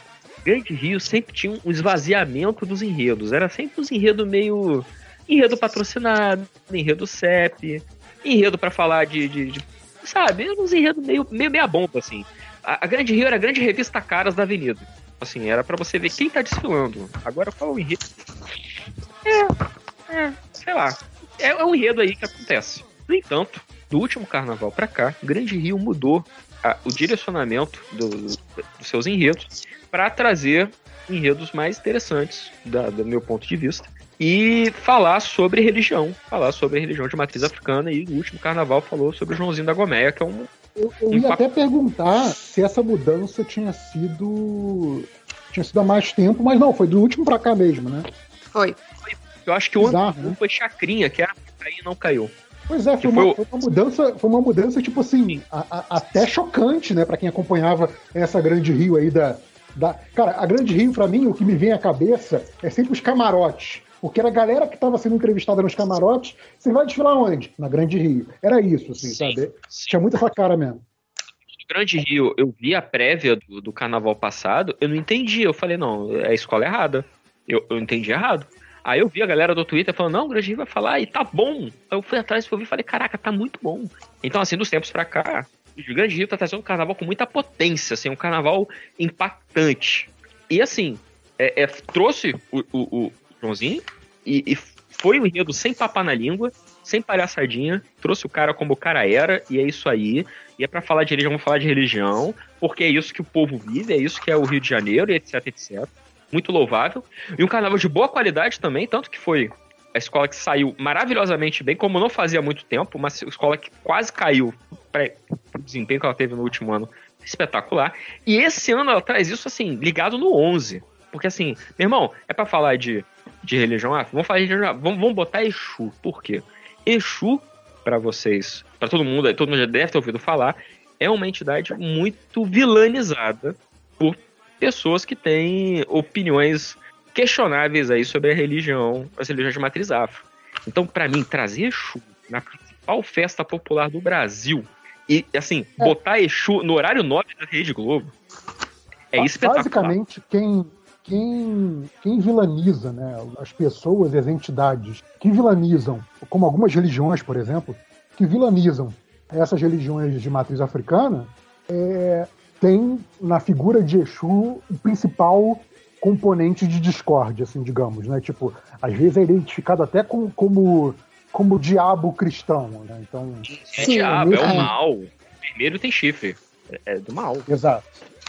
Tem chifre, tem rabo e, e, e, e ainda tem duas, duas, duas coisas porque você tem a entidade, né? Que é aquela que o pessoal da Record adora exorcizar. Então, e você tem o orixá, que são duas coisas completamente diferentes. É pouco. É, e você trabalha, é, tipo, se você fosse ver essas, esses exercícios da, da Record, é sempre, sempre é, um, é um deles. E, e o imaginário dele é muito, é muito negativo.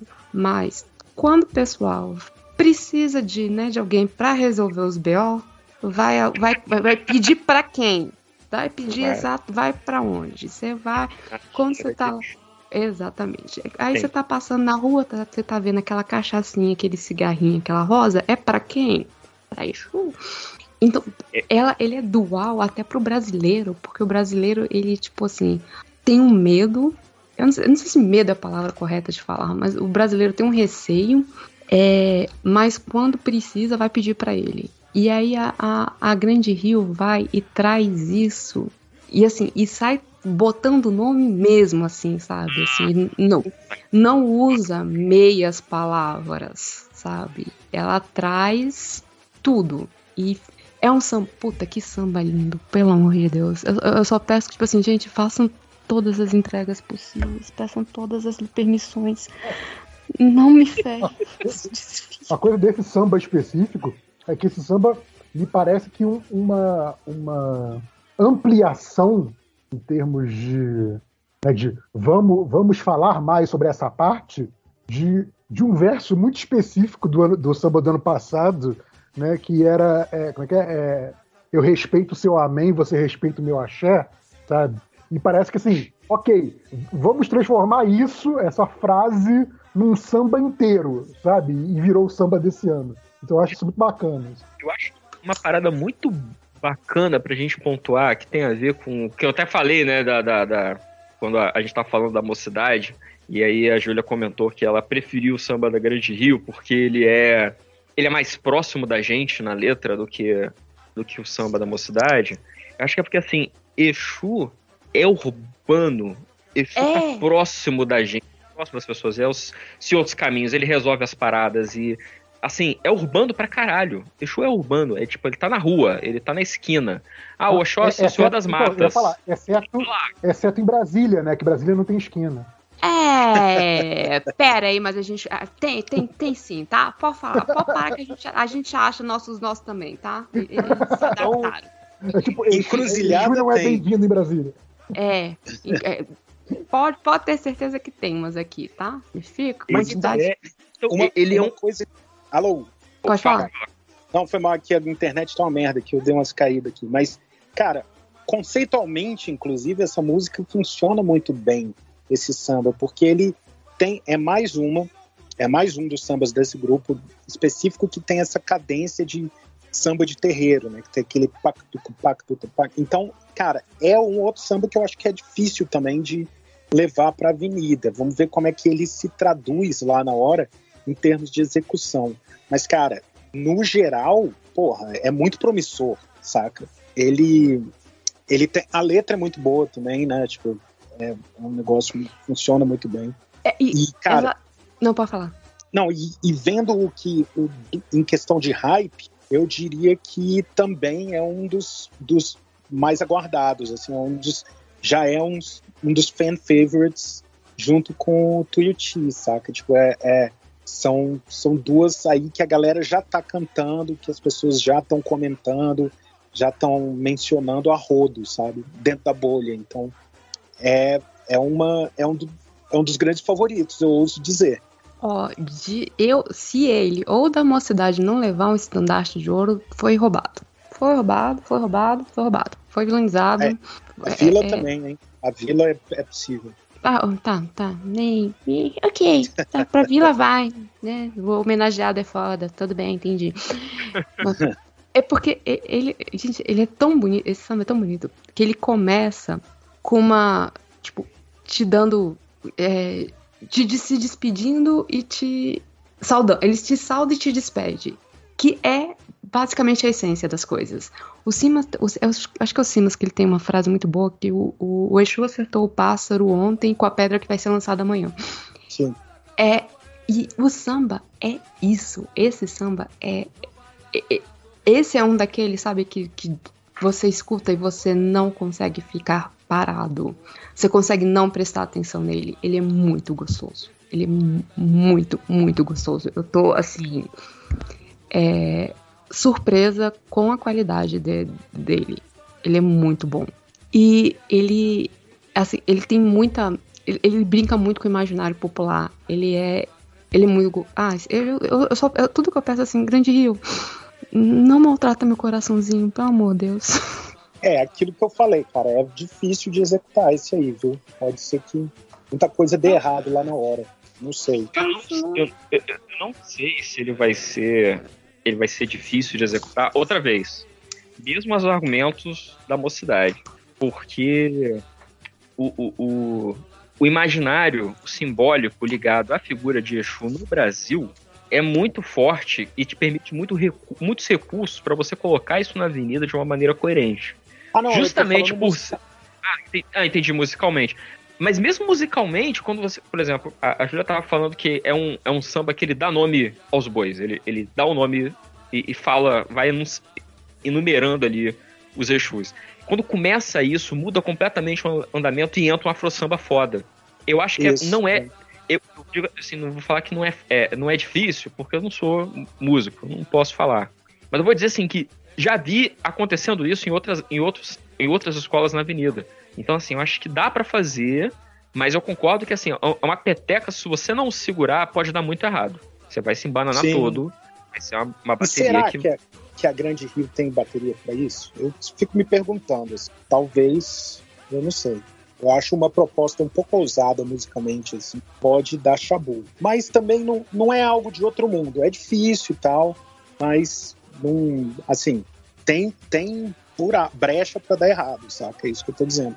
Mas para como transferir isso visualmente, toda a temática, etc., eu realmente também acho que, que é muito fértil, tende a dar certo. Mas a, a parte musical é que me preocupa. Hum, é, eu não sei, eu, eu tô, tô muito confiante, cara. Eu acho que vai ser muito, muito. A minha preocupação, na verdade, é outra em relação à transição do, do, do samba pro desfile. Deixa eu perguntar, é... não, teve, não, teve, uma outra escola que trouxe, que trouxe Exu como tema recentemente? Ou tô, tô maluco? O Malandro Batuqueiro era para ser sobre. Ele é, é, é, é escondido. Hum. É entre é, linhas. Não ficou muito explícito, tá. é. então, é porque era para ser sobre os malandros. Aí alguém da, não, não tava muito afim, aí falou assim: não, então a gente vai fazer sobre a ópera dos malandros. Mas você pegar a comissão de frente, a, porra, a comissão de frente já é uma porrada na, na tua cara. Sim, e, e teve todo o lance da que a, a fantasia de, de Viver Araújo era para ser. É, é, ela tá devidamente trajada, né? Acho que ela vinha de Pombagira, não era? E então, é, deram pra que... trás, mas aí nas campeãs ela veio fantasiada corretamente, então teve uns, os problemas então, aí? Falaram que, que ela viria de, de Padilha, aí depois falaram que não, que, que a ideia sempre foi dela de dos, do, da bateria vir de Geni e ela vir do, do cara lá do que, que se apaixona pela Geni porque tinha que fazer sentido para a ópera dos malandros. Até hoje, é... ninguém entendeu isso. Aí, eu, aí tem pessoal, pessoal do Salgueiro, porque eu não sei. É, então, eu acho, é, é, aí que vem a minha preocupação com esse enredo. Eu acho que esse enredo tá lindo, maravilhoso, mas é, é, é, eu não sei, depende muito do tom que a escola vier. Por que, que eu tô falando isso? Porque, assim, o enredo anterior da Grande Rio, ele foi muito forte, ele foi muito poderoso, ele foi uma porrada. Esse tá vindo, isso vezes três, ele tá vindo uma porrada muito maior. Então, ele pode vir de duas formas para esse carnaval. Ou ele, ou ele pode vir para educar, minha opinião, ou ele vem para educar e vai para mostrar justamente isso que a gente tá falando aqui, do tipo, olha, Exu é um, um, uma energia, é, é, uma força, é uma entidade, é um orixá, é, é um conceito que não. A, a, a nossa é, é, é, filosofia, a nossa lógica colonizada que vem de um lugar que não é esse aqui, vem da Europa, vem de qualquer outro lugar, não dá muito conta. Então a gente precisa aprender a raciocinar de novo para entender melhor que que Exu, como Exu funciona. Como o, Simas gosta de falar, é sair do, do dionisíaco, entrar no exusíaco, entender o que que, que que Exu fala. Ou ele vai vir para combater. Ele vai ser um, um, um desfile combativo e é do tipo, porrada na tua cara. Não, não tá entendendo? Tá demonizando? Você é burro. E porrada na tua cara. Eu não tô dizendo que um é melhor que o outro. Eu acho que ambas as possibilidades são maravilhosas. Eu vou aproveitar e me deleitar neste enredo, sabe? Cara, eu tô planejando ir lá. Se a situação sanitária e o dinheiro der, eu tô lá. Eu tô lá e assim, porra, vou estar tá feliz pra caralho. Até porque, como eu falei, é um. São duas, uma escola depois da outra, eu ainda vou descer daqui pancada e vou pro meio da rua, foda-se.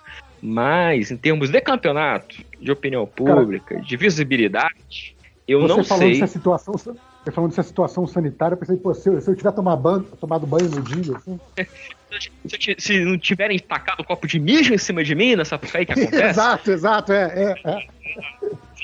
é, é eu não sei se Exu será tão bem sucedido, por exemplo, como Oxóssi, que é seu irmão, mas como ele tá na mata, tem aquela coisa mais poética da flecha, pá. É uma coisa que eu acho que a, a, o Brasil tá mais preparado para abraçar. Eu, eu não sei. Agora, eu, talvez o Brasil. O, talvez o é Brasil é rua, que esteja na telinha o, não esteja. Mas o Brasil que vai estar tá lá no setor 1, capaz, é, é muito capaz de sim. Sabe por quê? É... O, o Brasil que vai estar tá lá, o Brasil de fato, o Brasil real, o Brasil da rua, é... porra, vai ser fantástico, espetacular. Vai ser uma parada que vai influenciar os rumos espirituais desse país. Eu Mas assim, temos campeonato, eu tô, a gente tá falando de carnaval, né? Tem, tem carnaval da, da, da Liesa. eu não sei se vai ser tão bem sucedido assim, infelizmente. É, então, eu acho interessante que assim, o pensamento estratégico deles, em termos de, né, como o Tango falou, em termos de competição de carnaval da Liesa, da liguinha lá, né, da competiçãozinha, né, que, que faz a coisa ter o, o seu valor é, é comercial, digamos assim, é, eles vieram na última vez com esse tema forte. E como o Tango falou, vieram vezes três agora. E aquela vez eles quase ganharam. Então, assim, eu acho que foi muito assim.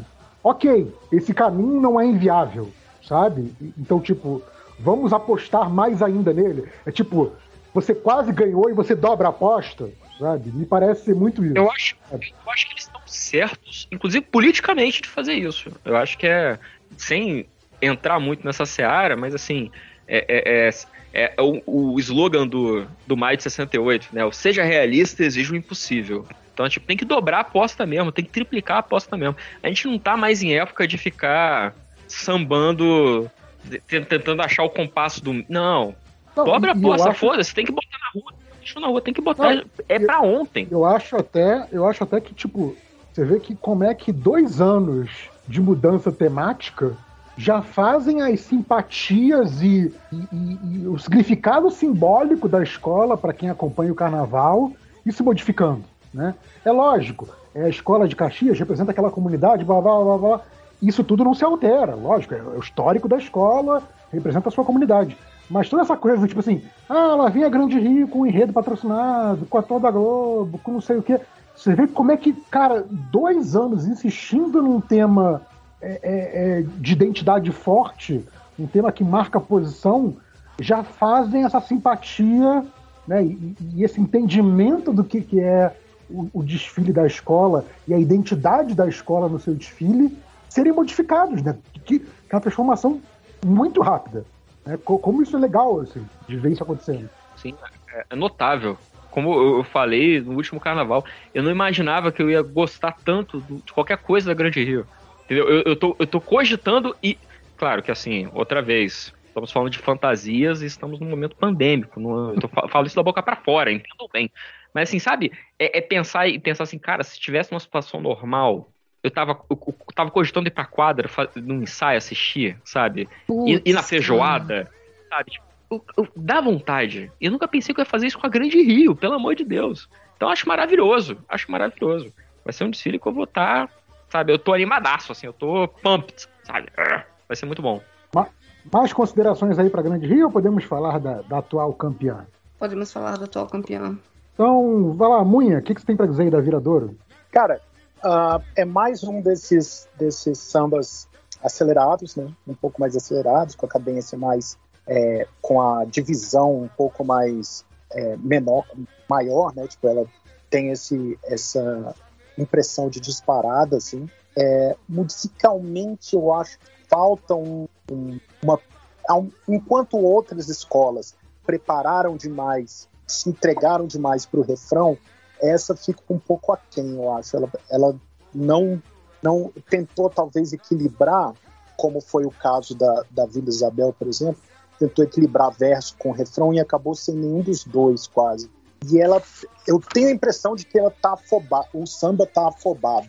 Não sei se tiveram essa, essa, chegaram a essa mesma conclusão, mas ele vem disparado, ele, eu achei muito, muito seco, muito, muito. Ele tem essa característica de, de apresentação esbaforida. É, a, a coisa que mais Você... me chamou a atenção musicalmente foi a coisa de evocar o, os ritmos antigos, né? Você tem ali uma coisa, um chorinho, uma coisa meio Chiquinho Gonzaga ali no meio, que obviamente tem a ver com, com o tema do enredo, né? A gente está falando de, de história do carnaval. Acho que, acho que inclusive eles citam nominalmente, né, o, o carnaval de 19, né? Então a gente está falando. É, é, ele está ele tá falando do carnaval pós-pandemia, a última, né? Então é meio que. Né, estamos na, vivendo isso pela segunda vez, olha que coisa, né, gente? Mas assim. É, mas eu, eu acho que... pro ele achou igual o da Mangueira. Porque eu, eu acho que, que entra. Não, se você achou seco, por exemplo, igual o samba da Mangueira. Porque aí, aqui eu, eu revoco meu argumento novamente de que eu, eu também achei um, um, andamento diferente, que é incomum e tal, e meio, meio engessado. Mas eu acho também que é o que o JP falou, é para fazer a, a, ponte com os carnavais que eles estão falando. São os carnavais antigos. Vai puxar eu, pra um... eu esse, esse é o único samba que tem as duas versões no, no coisa, né? No ele tem a chegou assim. Ele tem uma versão que é que eu acho que é a versão estúdio, né? A versão que, que, que competiu e depois ele tocado com com a bateria, já com João Paulo, Paulo César. Isso, já com as versões do, do do, da competição de terça-feira, tá? Com, com o ao vivo de todos os, os, sambas. Só que eu só descobri isso 10 minutos antes da gente gravar, então eu não ouvi. Eu só ouvi três, assim, do ao vivão. Depois eu passo aí no grupo, boto no post também. Cara, mas esse, eu não sei se foi, foi essa mesmo a intenção de fazer referência estética ao, aos as, os sambas antigos, etc. Porque é, ela, ele não tem tanto essa característica de marcha sabe? Que era mais comum, foi mais comum até outro dia desses. Então, é, ele, muito pelo contrário, na verdade, ele é mais, ele é mais já século 21, ele já tem essa, essa característica de, de samba um pouco mais acelerado para contar histórias é, mais extensas, para rechear mais uh, com letra. Então, eu não sei se foi essa a intenção, não. Se foi, deu muito errado, eu acho. Não, não dialoga tanto com, com, essa, com essa coisa da marchinha, do carnaval de rua pré é, é, Sapucaí, sabe? Não sei. Eu tenho minhas dúvidas. De qualquer maneira, o, o resultado, no final das contas, da, da progressão melódica e tal, ele parece meio que se anular em si, assim, ele não vai para nenhum lugar específico, a melodia, ela não acaba em ascendência nem em descendência, ela não se resolve muito bem e meio que deixa o, o, o refrão solto. Eu, fica tá me parecendo mais uma uma uma coxa de retalhos esse samba. Ele parece mais assim, ele foi montado, me parece É. montado. E- ecoando aí o que o, que o Munha falou, eu- a minha anotação sobre o samba especificamente é que não me chamou a atenção nem letra nem melodia, mas eu coloquei, talvez me falte a referência para né, pra sacar o- ao que, que eles estão ali fazendo referência, porque parece ser muito intencional isso. Mas talvez, como o Munha tá falando, talvez nem seja. Mas assim, no geral, é um que não me chama atenção, e aí nem positivamente nem negativamente. Não dá nem pra dizer que eu desgostei do samba, ele só passou, sabe? Então, assim, é aquele É. Que, que, quando, que quando você tá ouvindo o CD de cabo a rabo, você não vai nem aumentar o volume pra ouvir melhor aquela faixa, mas também você não vai pular a faixa, você vai deixar tocando até começar a próxima, sabe? É, tipo uma abóboda ogival das, das catedrais góticas, sabe? Eles, o, o verso se apoia no refrão e acaba com tensão zero no meio, sabe? Tipo, Nossa, que, meio- que, que, que referência mais específica. Caraca, eu acho que essa foi a referência mais difícil que eu já vi. Eu tô É impressionado, isso, tô é impressionado. Tô impressionado, vai. Tô. Parabéns. Desculpa, menos com me, mais, é, tipo, menos com menos não deu mais. Menos, sabe? Tipo, foi tipo isso. Então meio que, é, cara, eu não sei. Uma das minhas notas aqui eu botei assim: letra meio ruim, parece música da Secretaria de Turismo ou do Telecurso 2000. Porque Caralho. Mas assim, mas tá logo abaixo de boa narrativa. Quando fala de ir ao terreiro, muda o andamento. Então, assim, é bem construído, é bonitinho, mas não empolga porque entra naquele didatismo que a gente. Eu, é, é, eu comentei que outros sambas não têm. Que assim, é, é, outros sambas que são sambas instrutivos, você pode aprender muita coisa ouvindo eles e assistindo ao desfile, mas eles não entram nesse tom professoral. Esse da Grande Rio, meio. Grande Rio, esse da Viradouro, meio que traz essa coisa professoral, assim, de. Então, gente, carnaval, 5 de março, 1919, pá, pá, pá. Então, Eu achei nesse que- clima, É, Nesse clima a de- métrica, esse o primeiro que a métrica métrica é ruim várias vezes, viu? Eu acho que Sim. esse cantado pela, pela na avenida, assim, se não mudar algumas coisas, não mudar uma coisa de prosódia, vai ficar estranho, vai ficar Não, e é uma um cima terreno- forçada.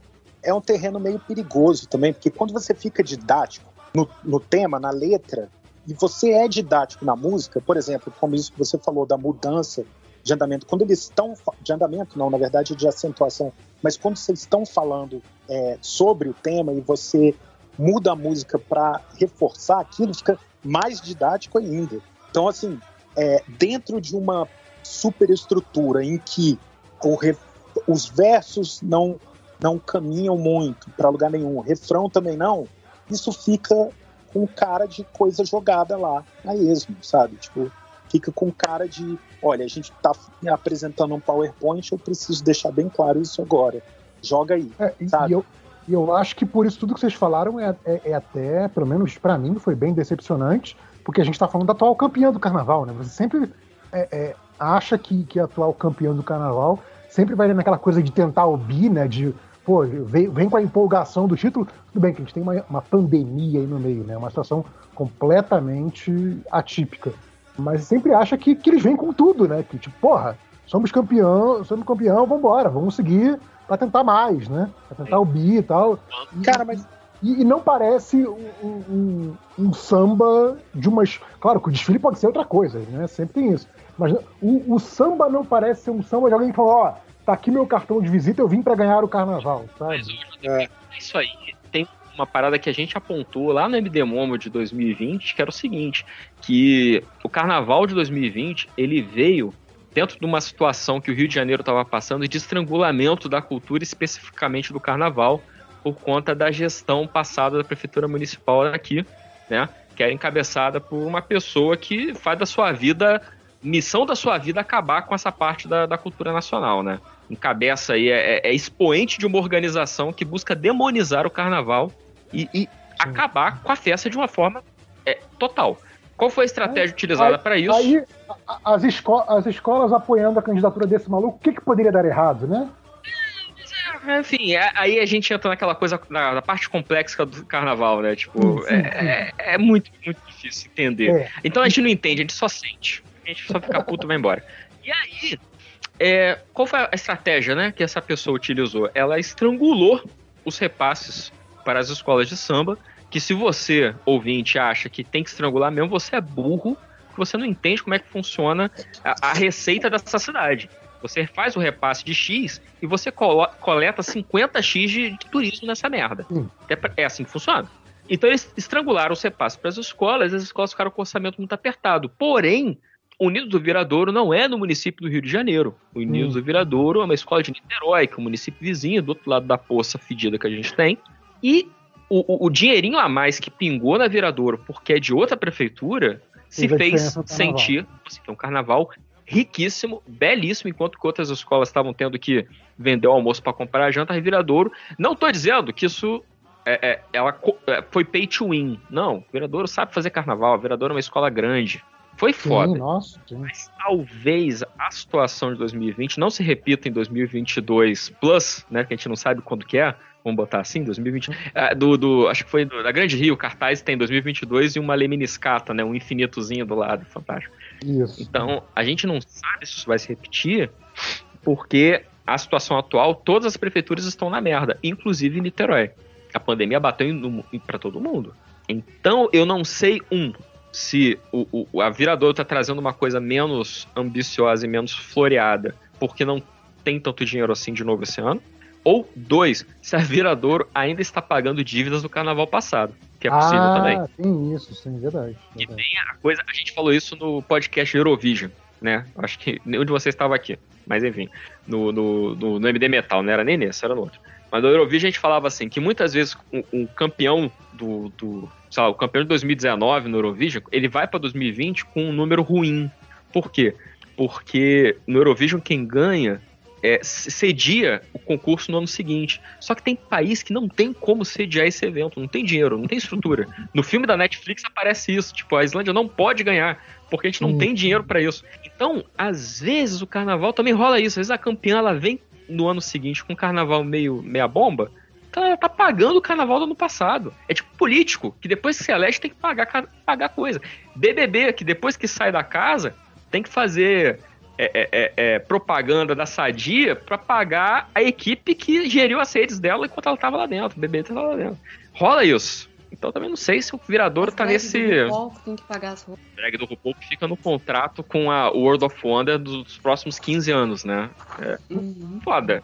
Então não sei Mas, se cara, vocês não acharam pode ser isso. a letra, a letra, tá? Eu não tô falando da prosódia, da maneira como ela se encaixa na música. Vocês não acharam a letra boa? Eu achei convincente, eu achei bem, bem escrito e tal. É uma pena que ela tenha. Eu, ah. Então, eu, eu achei que não diz a que veio. Como, como, como o samba, como todo, não diz a que veio. E, de novo, é, é, a coisa que me entristeceu, porém eu coloquei observação na minha anotação. Talvez me falte referência, talvez eu não seja é, é, inteligente a ponto de falar, porra, este é um bom samba. Porque assim, Isso, eu ouvi. Eu, eu ouvi e para mim só passou, sabe? Passou. Tipo, eu acho que é o mesmo caso do samba da Imperatriz. É um samba que depois que eu li sobre o samba, eu vi. Ah, é do carnaval depois da gripe espanhola. Ah, tá. Eu fiquei. Ah, então, 5 de março é... de 1919? que é isso? É, é, quando o carnaval veio pro Rio, é isso? Eu entendi que é a história do carnaval agora. Qual o evento? Não, é, então, isso, isso já tava. O, o, a Grande Rio, o Averador, desculpa aí, já tinha anunciado como se tivesse 21, né? Ela já iria fazer é, esse, esse, esse tópico, né? Ela já tinha lançado já no ano passado é, falar sobre o, o carnaval pós-pandemia, né, o primeiro carnaval pós-pandemia, que foi uma loucura, né, no, depois da gripe espanhola, que tá, né, tipo, o, que, o que as pessoas pretendem fazer quando acabar essa? Eu só não esperava que ela viria como uma carta. Eu, eu não sei, é porque assim, eles pegaram muito literalmente, sabe? Porque ele fez. Sim, ela, ela é didática. Né? É, ela, ela, é, ela é uma mas ela, eu acho que se explica bem. Eu entendi do que, que ela estava falando logo de cara. Logo de cara. Mas talvez realmente tenha isso, né? Dela, dela sei lá, para algumas pessoas realmente passar, passar batido, não sei. Talvez pelo fato de eu, de eu já ter estudado, é, de ter estudado formalmente música, etc., eu entenda o contexto histórico também por rebabo. Então, para mim, foi fácil de, de entender e eu entendia uma coisa. Mas, de qualquer jeito, a maneira como ela tá aplicada na música ficou muito, eu achei muito qualquer coisa. Não, pois é, então, eu, eu, acho que em termos de claridade do, do, né, do o quanto que, que dá para entender o que, que é, é, pelo menos o tema da coisa, eu acho que está muito claro. Acho que está longe de ser uma coisa problemática, como eu achei o da Imperatriz, que eu falei assim, tá, mas a gente está falando do que mesmo? Não chegou nesse ponto. Mas eu acho que também não, é, não me diz nada. Eu não acho que a letra ah. seja especialmente evocativa de um, de um imaginário. Qual, qual de, vocês conseguem imaginar o desfile que vai ser a partir dessa letra? Porque eu não consigo, entende? Eu entendo o então, que, essa letra é. Pois é, eu entendo o que, eu... que essa letra é, mas assim, essa letra não me, não me evoca imagens narrativas que possam ser realizadas num desfile. E isso para mim é muito problemático, porque assim, é, é, é de novo, e, e, não só isso, não só não, não, evocou, como não me deu curiosidade nenhuma de saber. Você falou que você ficou curioso, é. como é que você vê? É tipo, passou muito em branco para mim, e eu acho isso muito triste. Ao contrário da Grande Rio aqui, por exemplo, ela, essa letra falta um pouco de poesia propriamente dita, né? De poesia metafórica e tal. É, sim, realmente sim. tem isso. Sim. Realmente tem isso. Mas, mas eu, eu acho que é uma opção também.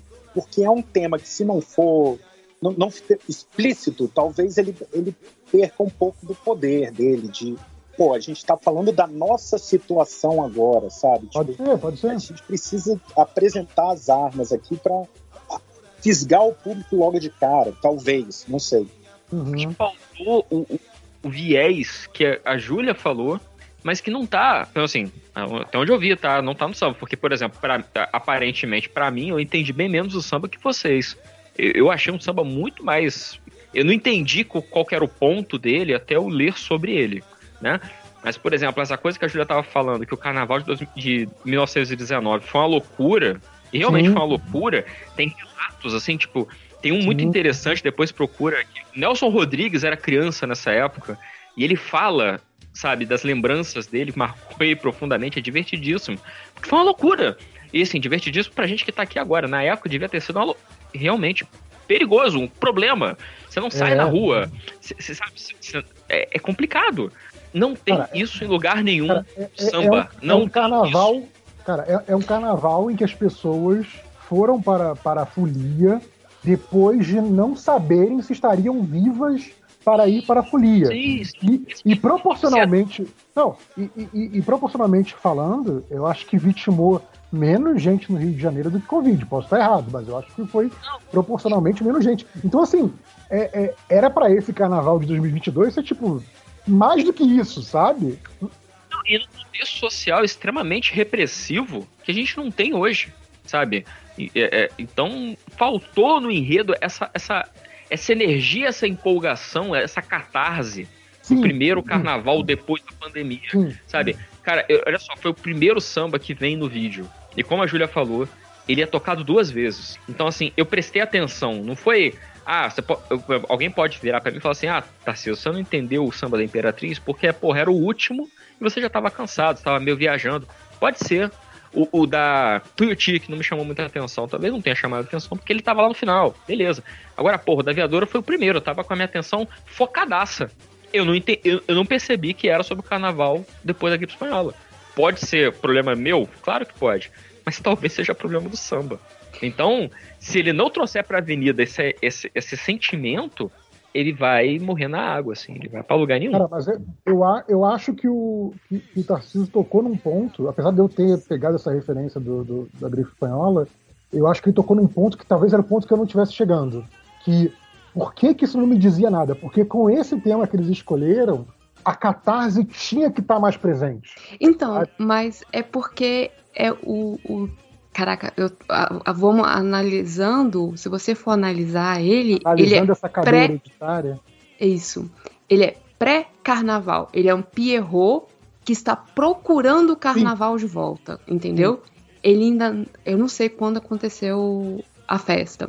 Mas o que dá a entender é que a letra é o, o Pierrot, é, que estava achando que não, que não ia ter mais carnaval, tá procurando o carnaval na rua, e ele não é pós-loucura carnaval, ele não é durante a loucura carnaval, ele é o desespero pré-carnaval.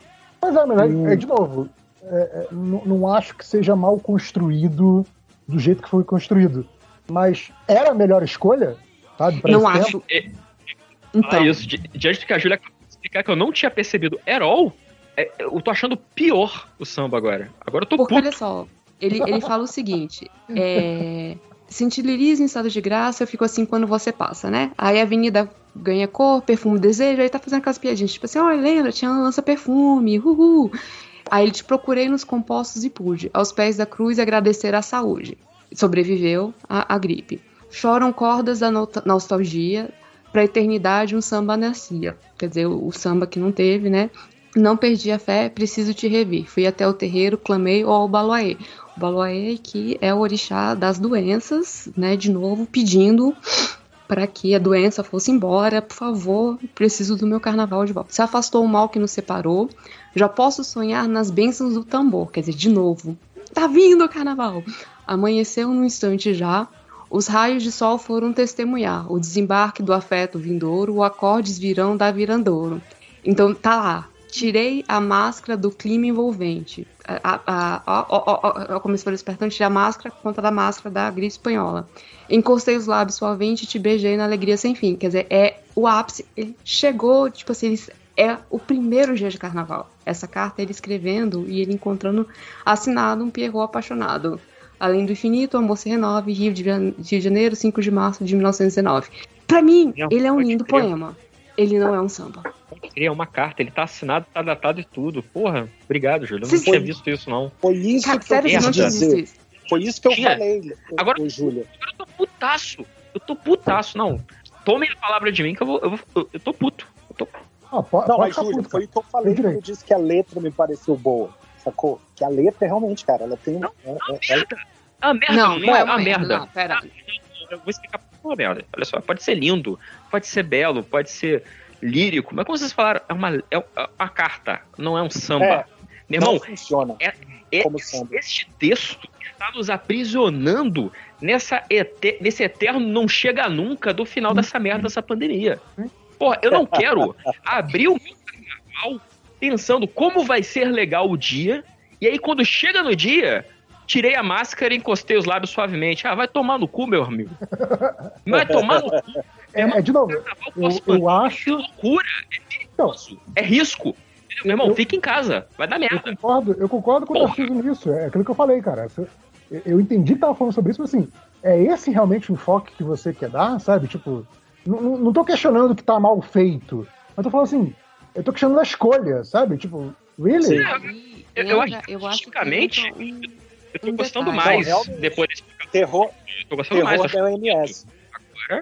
Porra. Realmente, tem esse viés do- da escolha da, da, né, tipo, da conclusão da parada, que realmente é problemática. Mas eu, eu falo, a letra ela tá bem escrita, ela também não funciona dentro da métrica do samba que eles pro- se propuseram a conduzir, sabe? É muito estranha a, a relação de escolhas aqui, sabe? Tipo, é muito louco. Por isso que eu É. falei, tá com cara de coxo de retalhos até nesse sentido temático. tá com cara de poema parnasiano. É... tipo, é bonito. Só não, só não é um samba, cara. É, se você for olhar, assim, é, as, as estruturas dele, ele é de, tipo, poeminha, né? É, todo, todo coisa. Eu não sei, agora, eu não sei se ele foi escolhido por ele ser o mais fácil do que eles querem traduzir na, na escola. E aí eu vou ter que assumir, por exemplo, eu quando ouvi ano passado, ano passado, 2020. 2020? É, do- 2020, ano, ano passado. É, o último, último carnaval foi 2020. O último carnaval, quando eu vi o samba da Viradouro também, eu não gostei. Eu achei ele chato, eu achei ele repetitivo, né? Sabor, mãe, sabor. Só que ali dentro ele funcionou. Então, o que Mestre Cissa pode fazer com isso? E aí, de novo, eu, eu penso, eu acho que ele não tem como ser salvo. É, caralho. É, é foda. É porque assim, a única, única lógica que eu vejo é que o pessoal da direção do carnaval olhou e viu assim: este samba aqui a gente consegue transformar. Porque, querendo ou não, o tipo. Eu não sei se vocês já chegaram a ver. Eu vou botar no, no, no- no grupo aqui. A, porque tem uma coisa linda, que é, é lindíssimo. A, a, o, o cartaz da Viradouro. O cartaz da Viradouro é uma das coisas mais bonitas que tem. Cara, mas eu, eu não sei. Eu, eu acho que, tipo assim, é, talvez É. seja, sejam. Eles conseguiram uma. uma eles tentaram uma, uma, uma ideia, eles, tipo, miraram numa ideia muito, muito é, apropriada, no sentido de Sim. estar tá, discutindo isso agora, Sim. mas ao mesmo tempo a entrega, cara, é meio. parece apressada tam- Cara, eu, também. eu talvez gostei. Eu, eu gostei de um aspecto que, assim, todo- todos nós da mesa ficamos insatisfeitos com esse samba, mas por motivos diferentes. É, é- é- é tipo, é, é uma unanimi- unanimidade diversificada de não gostar do samba. Não é maravilhoso isso? Sim. Sim. É, isso, ele- Cada um eles não um gostavam motivo. de várias maneiras diferentes. Exato, cada, cada um arranjou um motivo diferente para não gostar do samba. Não é, não é incrível isso? Ah, É, é o único da lista que passa por essa por esse Sim, eu acho consenso. E- esse samba ele é tão ele é tão é, é, errado, ele é tão complicado, tão ruim, que ele tá datado de uma forma muito específica de você conseguir datar o negócio, que ele tá datado na expectativa completamente acertada, concordo. Assim também não tem como achar que o carnaval de 2022 vai ser a esbórnia, porque a gente nem sabe se vai ter carnaval em 2022 ainda, a gente não, É. não pode afirmar nada. Mas assim, ele conseguiu se datar de um jeito especial. Porque assim, ele é um, samba que fala sobre a expectativa para um evento que talvez não aconteça mesmo. Uhum. Então assim, eu tô. Por quê? Porque é real. Porque é um suquinho de realidade essa merda. Porque esse programa todo é se debruçar em academicismos, lirismos e poesia sobre um evento que talvez não aconteça. Sim. Então, Que até é por isso que eu fico puto. poesia, né? quero, no Não, carnaval, cara, olhar esse- a realidade. Esse, esse podcast, Tango, é o podcast da esperança. Né? Aqui me pare. Meu Deus, deita esse podcast no divã. Deite esse samba no divã. Precisamos disso. Eu quero, fazer a análise desse samba agora. Puta que pariu. Então é isso. Com o tango putaço, fechamos, fechamos a análise dos nossos sambas aqui. Os 12 sambas aí escolhidos. E que vocês vão ver, já tem o spoiler aí do que vai rolar na Globo, talvez. É, deu, deu bastante tempo aqui. Acho que se, se realmente em algum momento tivemos, tivermos algo de mais concreto sobre o carnaval, e aí a gente já tiver é, enredos e coisas assim, a gente volta com mais alguma coisa de MD Momo, mas tivemos aí esse MD Momo fora de época, né? Só para curtir aí, só para dar esses primeiros pitacos aí sobre esses sambas escolhidos. Ainda muito no calor do momento, como vocês conseguiram ver. né? A gente teve poucas audições aí do negócio. Eu acho que é, isso é uma coisa que a gente tem que levar em consideração, né? Talvez aí, é, acho que a mesa vai concordar comigo. É, quem compõe um samba não compõe um samba para ser ouvido uma vez, compõe um samba para ser ouvido repetidas e repetidas vezes. Então tem isso, tá? Sim. Então Sim. fazer essa, fazer essa ressalva aí. né? Então a gente, é, a- as opiniões aqui são muito no calor do momento, e tal. Então tudo sujeito à mudança, inclusive os próprios sambas são sujeitos à mudança, né? Mas Sim. foi, foi um programa, como eu falei aqui, o programa da esperança, o programa na esperança de que teremos um carnaval, um programa para dar um gostinho de carnaval aí para vocês fora de época. E aí agradecer aí, principalmente Júlia e Tarciso, que são né, os capitães aí dessa, dessa iniciativa, que estão sempre enchendo o saco pra gente fazer mesmo, que se dependesse de mim, eu estaria, sei lá, só jogando Genshin. É, e também ao nosso amigo Munha aí, trazendo sempre aí essa, essa opinião muito abalizada aí, com, com os dados Alguém que técnicos aí realmente entende música, né? Exato. Que fogem da gente, dá- então dá uma ajuda aí nessa parte musical aí que, que é essencial para você, né? Já que nosso objeto aqui é a música, né? De uma forma ou de outra. Então, muito obrigado aí a todo mundo. E ficamos aí com JP, mais. JP pegando Fala, fala, fala. rapidinho. É, Ah, ah, ah. faz teu jabá aí, porque você é músico Ah, de favor, verdade. faça aí, minha. tem produção, você trabalha com isso. Sou seu Pô. fã antes de te conhecer, então manda ver aí. Ah, sim. Ah, bom, minha banda, meu projeto principal aí, o Satanic Samba Trio, Satanic com Q-U-E no final, é, acabou de lançar aí um álbum virtual de, com B-sides dos nossos longos anos de carreira aí. Está no Bandcamp. É só procurar pelo nome da banda ou o nome do álbum, Mini Bad, tá lá. Pra quem quiser apreciar samba, baião, forró, tudo picotado e jogado pro alto como as serpentinas e confetes do carnaval. E vou falar que o Satanic também está nas principais plataformas de streaming, então ouça por lá para não dar dinheiro nenhum pro Munha, porque ele recebe muito pouco com essa merda.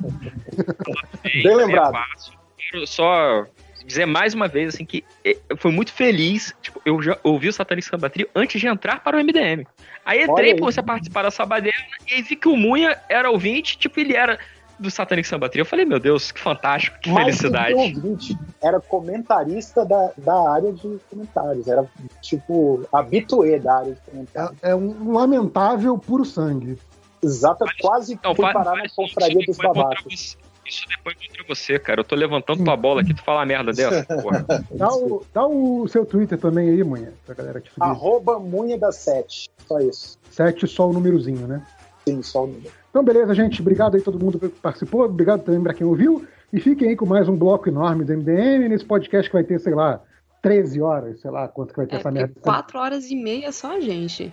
Exato. Já, já foi meia-noite de desfile só ouvindo a gente. Olha que maravilha. Cheio pra quem basta paciência ter outros podcasts aí. É. É Valeu. isso aí. Abraço, pessoal. Tchau, tchau. Ei.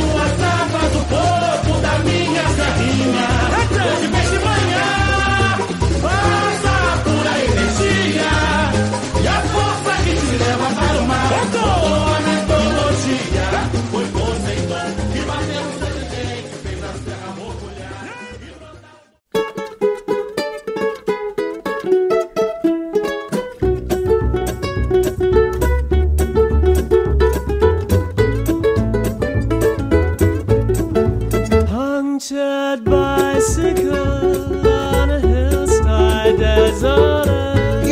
está oficialmente começando mais um MD Moments com uma semana de atraso. A gente pulou uma semana aí, na verdade eu me, me enrolei, não consegui organizar para gravar, mas agora estamos aqui recuperando o tempo perdido. Eu sou Fernando Caruso e aqui comigo, como sempre, invicto de todos os MD Moments, senhoras e senhores, Cadu Castro. Olha E aí, estamos aí, chegamos, vamos falar de coisa velha, é isso aí. Vamos falar de coisa velha. Esse é o novo bordão. Tipo, vamos falar de coisa boa, vamos falar de coisa velha. Coisa velha, exatamente. Excelente, excelente. É, como é que foi sua semana? Sua- Suas duas semanas aí, Cadu? Como é que foi tudo certo? Caraca, eu tô, tô, eu tô, tô, tô cheio de, de coisa acontecendo ao mesmo tempo. Meu computador pifou ontem, eu tô aqui no computador da minha esposa também. Olha, eu também tô no computador da Mari. Olha aí. Tradução, eu tô com a tradução gigantesca de um livro de autoajuda aí, uma, uma que, Eita, que maneiro. bastante página, né? E eu tô desesperadíssimo agora, meu computador pifou hoje, eu vou Olha, comprar você um. tá- Precisando de uma alta ajuda pra esse. Exatamente, exatamente. Mas, mas tá indo. Porra, mas tá que momento pro computador pifar, hein? Puta merda. eu tenho um backup, tá tudo salvo. O trabalho em si não tem um problema. O problema é só é, eu ter que dividir o, computador com a minha esposa, porque ela usa ele pra trabalhar também, Claro. né? E você tem Mas- diversas e diversas páginas pra. E aí, por isso que eu também nem fiz. Tem duas semanas também que eu não fiz rebobinando. Eu, eu ia reaproveitar um para essa semana, mas nem consegui também.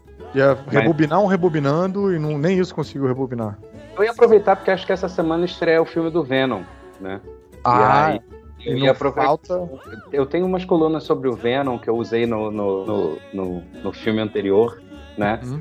Mas eu acho que eu ia botar o do Carnificina Total. né? Pô, Ah, aquela saga horrorosa, mas que eu amo mesmo assim. É, não dá pra amar não, cara. Eu li recentemente. Porra, é muito meu- confuso, cara. Foi melhor do que. É.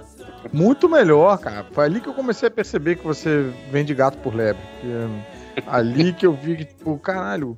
Porque eu li ao contrário. Normalmente eu lia as tuas paradas e depois eu ia ler lá a parada. Dessa vez eu li, tinha acabado de ler aquela edição que a Panini eh, lançou, né, luxuosa. E aí fui ler e eu fui.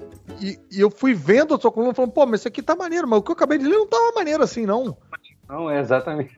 Tem aquele, porque- entra aquele spawn É, no meio. Caralho, o que, que é aquele spawn, bicho? Eu ainda fui catar no formatinho para ver se o spawn aparecia na versão da Abril também. Esse spawn genérico. Ele tava, ele tava com uma. é, Porque assim, a, a, a Marvel vira e mexe faz uns personagens desses que eles lançam, né? Tipo, eu lembro daquele sonâmbulo também.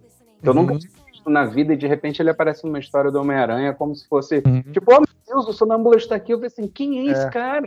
É que E era herói, né? Esse sonâmbulo. É, um herói bosta.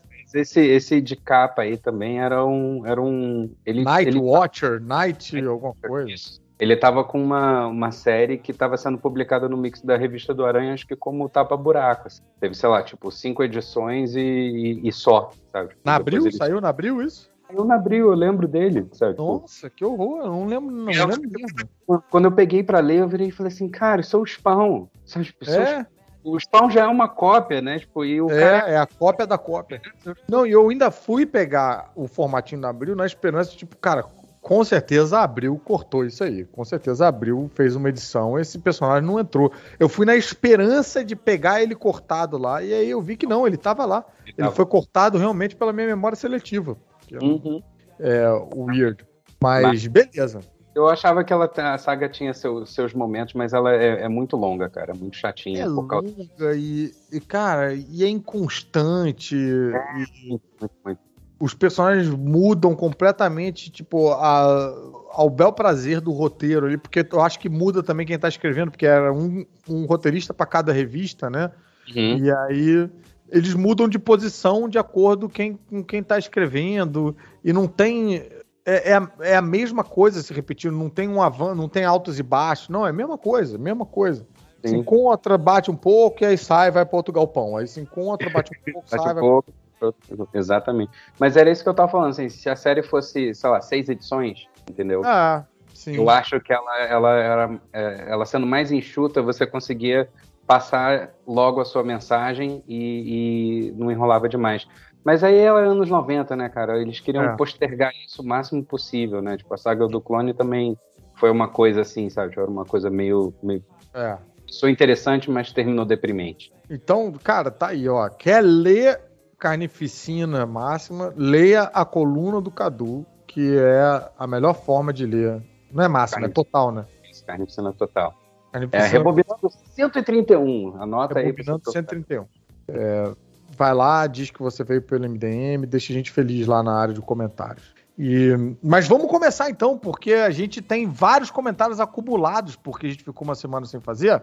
Então a gente faz os nossos MD Moments e aí a gente parte pro MD Moment da galera. Se você está chegando aqui pela primeira vez, nunca ouviu falar é, desse podcast dentro do podcast, o erro é seu. Se vira, dá Google aí. Não, mentira, vamos explicar. Aqui a gente vai ficar relembrando o- esses momentos dos quadrinhos que fizeram a gente ficar é, embasbacado. Aquele momento em que você fica com a página aberta, olhando, olhando perdido, assim, pro, pro vazio existencial que o quadrinho te impactou de um, de um, de um jeito diferente. E então eu vou começar. Posso começar, Cadu? Começa aí. Então eu vou trazer aqui meu personagem preferido de todos os tempos, que é o Savage Dragon. Já falei dele em alguns MD Moments aqui. E tem um, um, um, uma- um momento dele que me marcou bastante, que o Eric Larsen, à medida que o Eric Larsen escreve e desenha o personagem até hoje, né? Já tá na edição 260. E você vê que ele vai ele vai fazendo tudo que ele sempre quis fazer nos quadrinhos, né? E vai, às vezes, até mudando de gênero e tal. Mas ele gasta um bom tempo ali no gênero de quadrinhos super-heróis. E aí ele faz meio que as sagas clássicas de quadrinhos super-herói. E aí ele faz coisas que ninguém nunca considerou fazer. Então ele faz uma saga, por exemplo, que é a, a vinda do Galactus para a Terra. Hum. Né? E que aí vem, tipo, tudo igualzinho. Vem um, um arauto, só que o arauto, ao invés de ser um. Isso é muito esquisito. O arauto, ao invés de ser um surfista prateado, né? Um cara com uma prancha, é uma, é uma, uma mãe grávida com três é, fetos ligados ainda pelo cordão umbilical e ela voa com os pés em cima deles. Ele- Eles voam, ela não.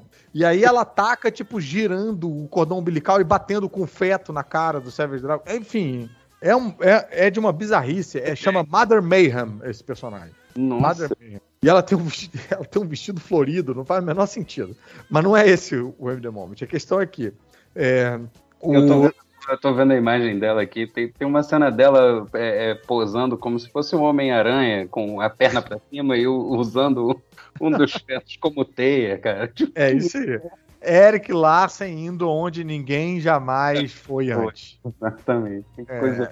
Aí, rapaz, a trama é a seguinte, é clássica, né? Esse, esse personagem Ah. chega aí para anunciar a vinda do Devorador de Planetas e o, o Savage Dragon acabou de descobrir a existência de, de terras paralelas. Hum, E aí, qual é o plano? Porra, vou mandar o Galactus lá pra uma terra paralela. Né? Vai mandar ele pra comer a Terra 2, como se fosse. Ok, entendeu? tá. Até aí, beleza, já vimos isso antes e tal. Só que aí chega no momento do frigir dos ovos ali, o Savage Dragon dá uma olhada e fala, porra, quer saber?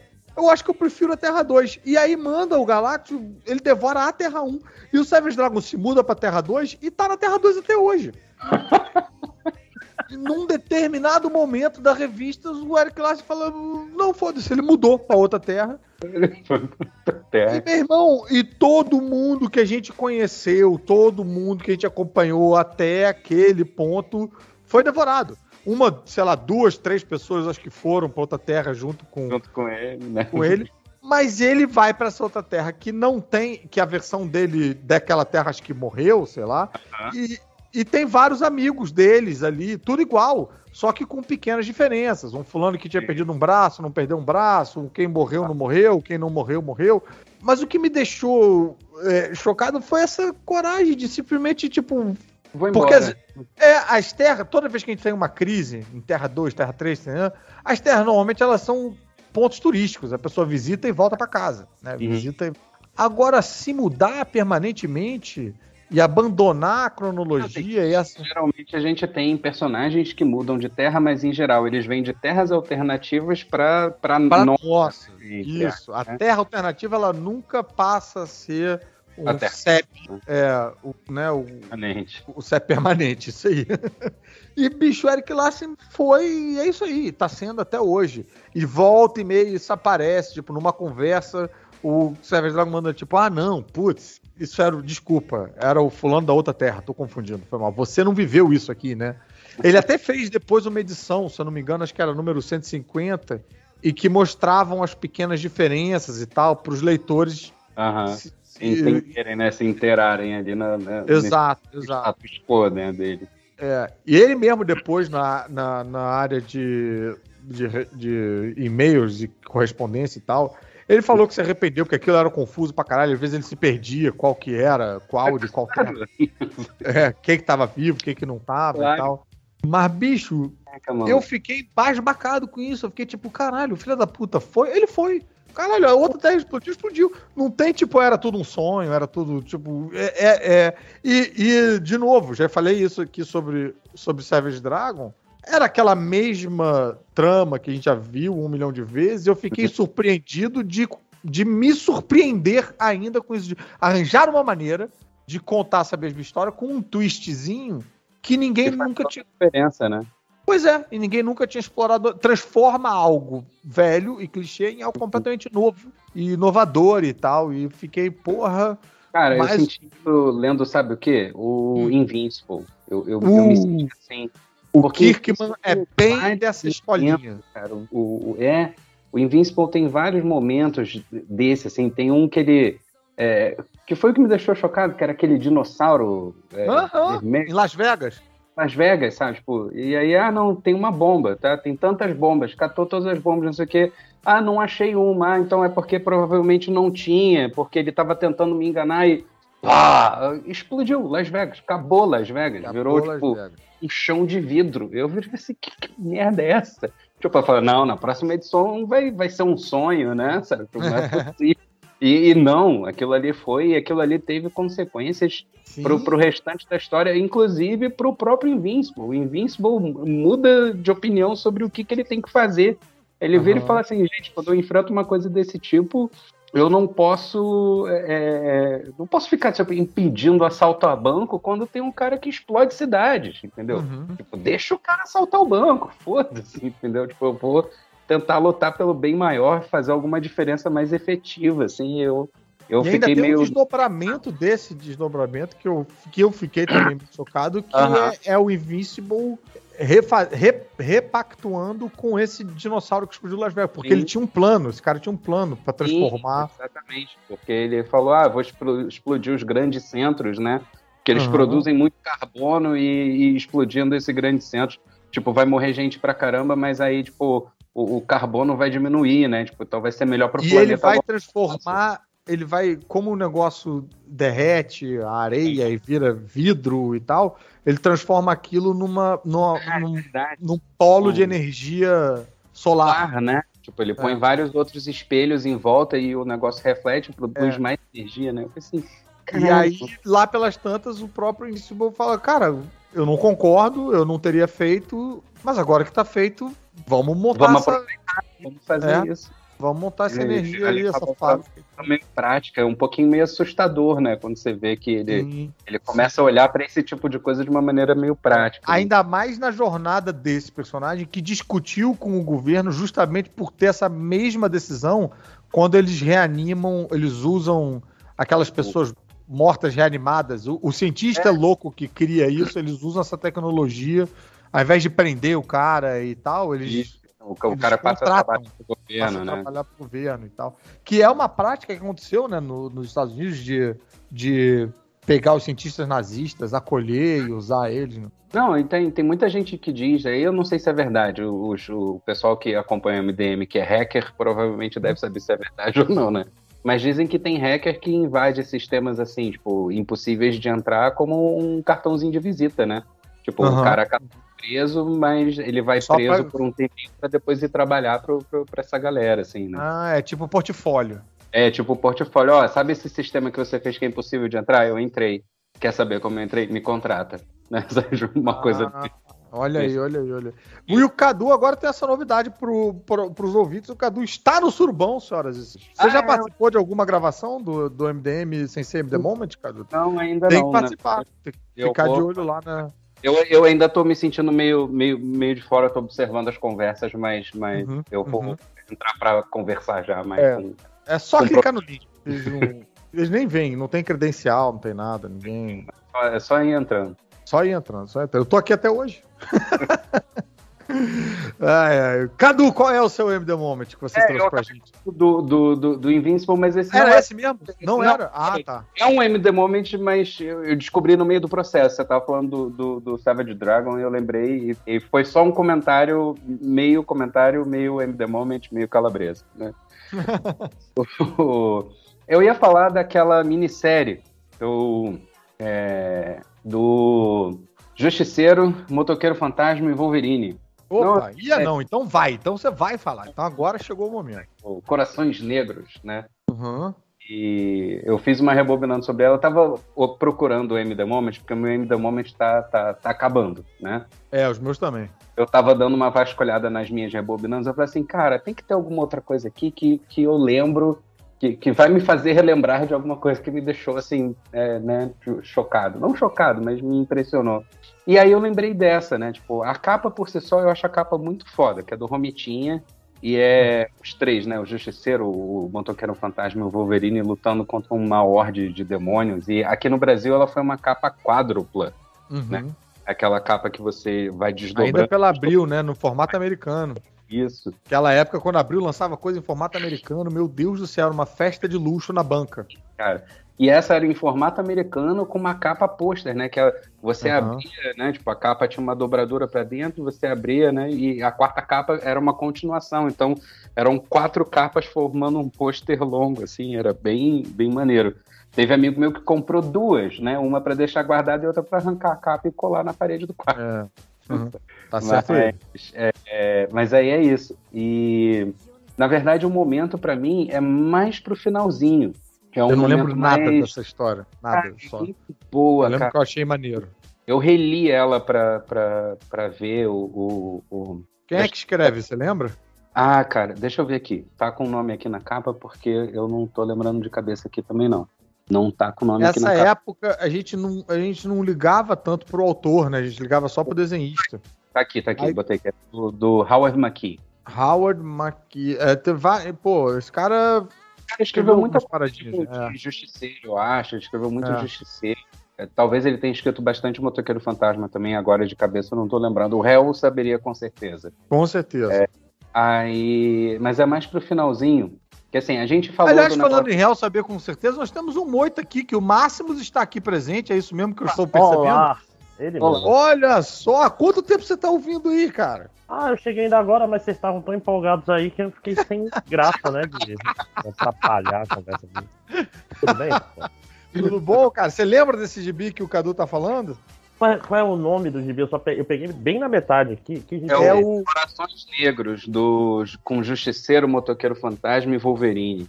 O o Romitinha na capa, da Abril, com aquela uma capa que desdobrava e tal. A capa é, é ele no meio do bando de demônios. A capa é quase PB, porque os demônios eles são meio de uma mesma cor só, não é isso, o, Cadu? Só tô puxando da memória aqui que eu não tô vendo.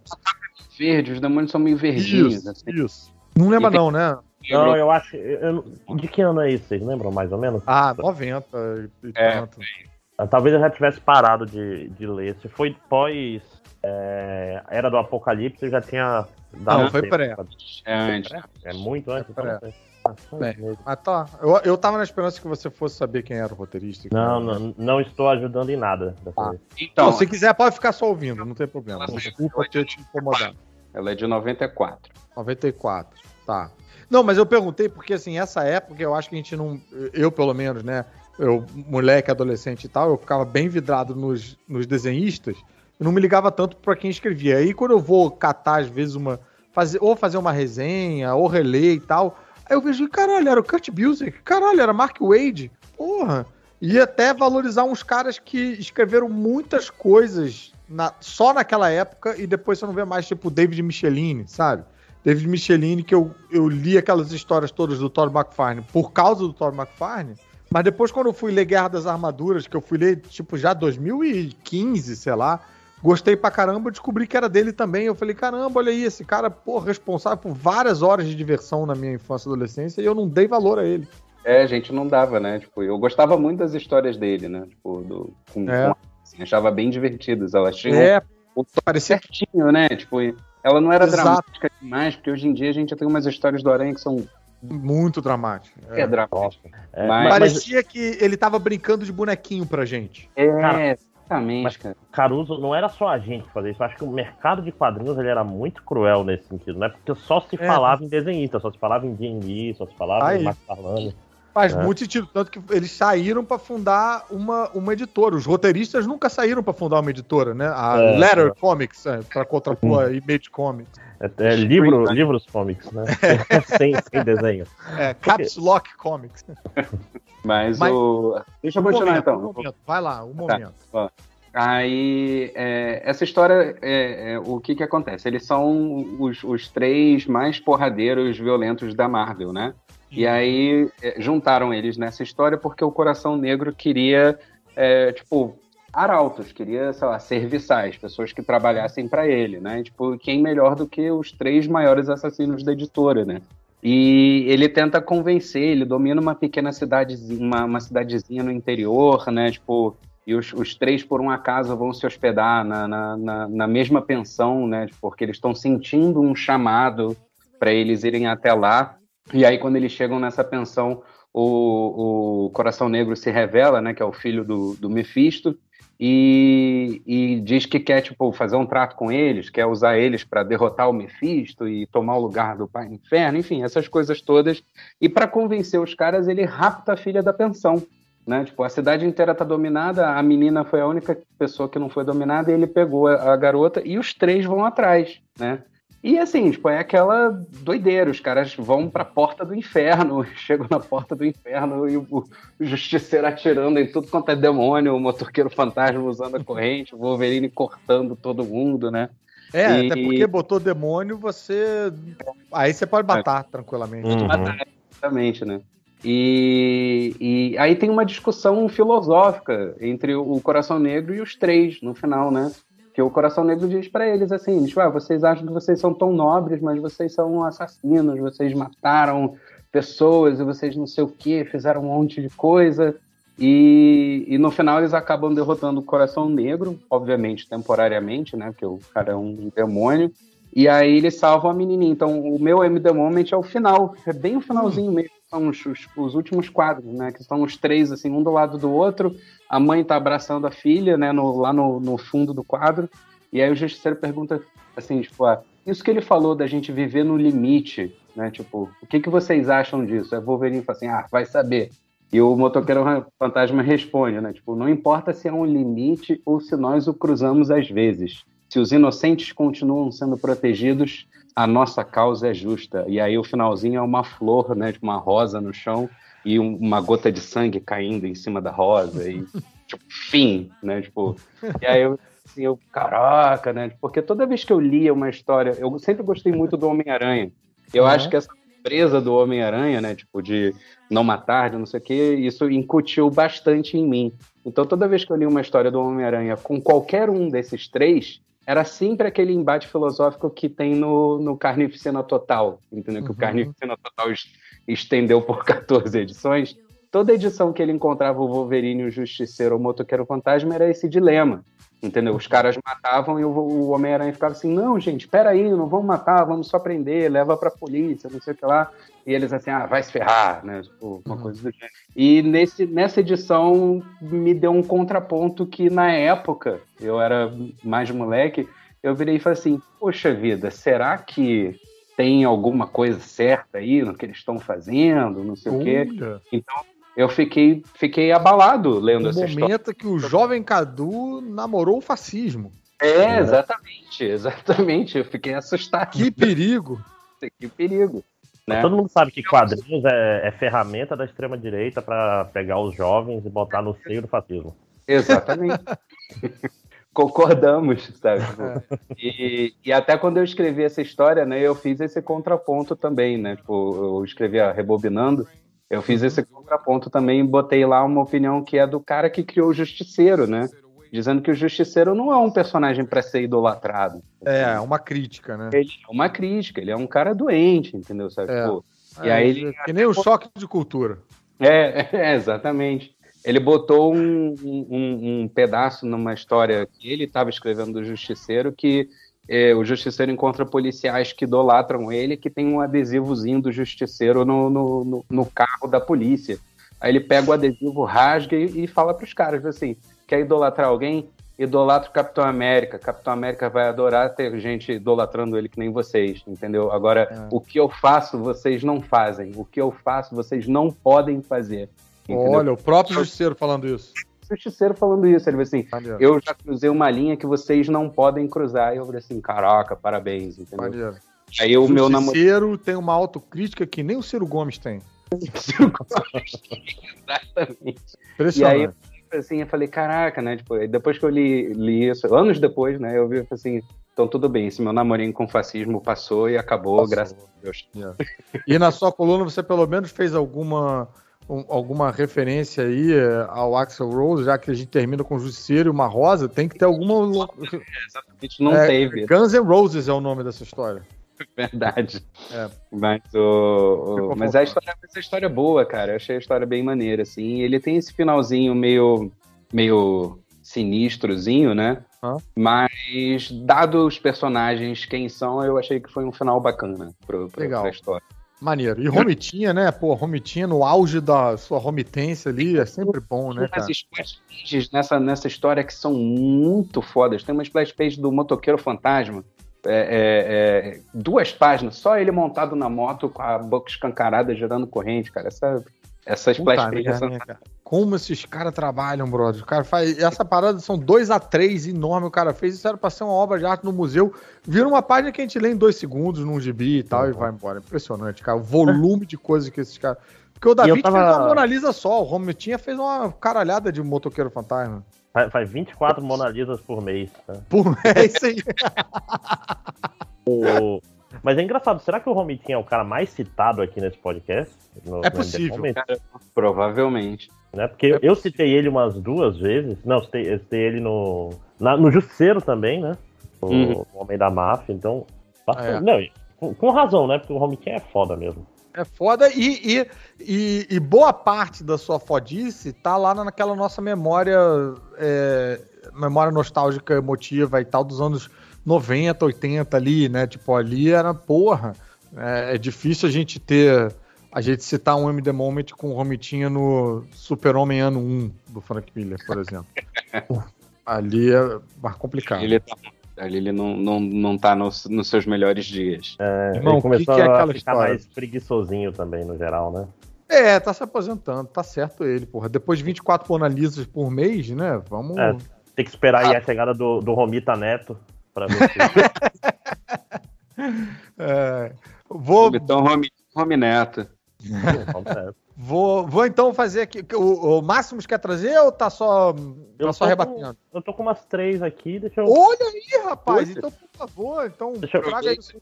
Eu, vou, eu, eu tenho uma que é ousada aqui, que na verdade é a razão Ah, de eu estar aqui. Ih, É porque assim, geralmente MD Moments aqui é, é uma coisa muito de nostalgia, né? Você lembrar daquele momento, quando você era jovem, tudo era mais simples, o Brasil tinha futuro, e, e Zais, e tudo, tudo era bom, eu tinha esperança nos olhos das crianças, mas eu, eu vou trazer uma coisa muito, muito, muito, muito mais recente Ah, né? Uma coisa bem recente mesmo.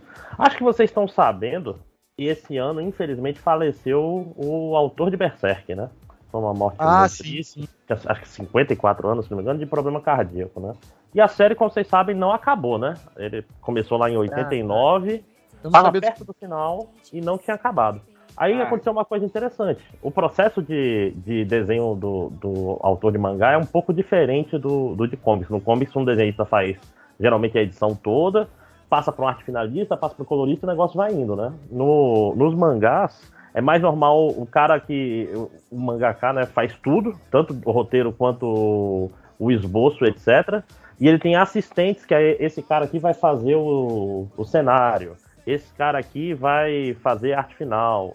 Esse cara aqui vai aplicar tons, né? Que eles usam aquele negócio de. que- antigamente. Esse cara aqui vai passar pro, pro computador e assim vai.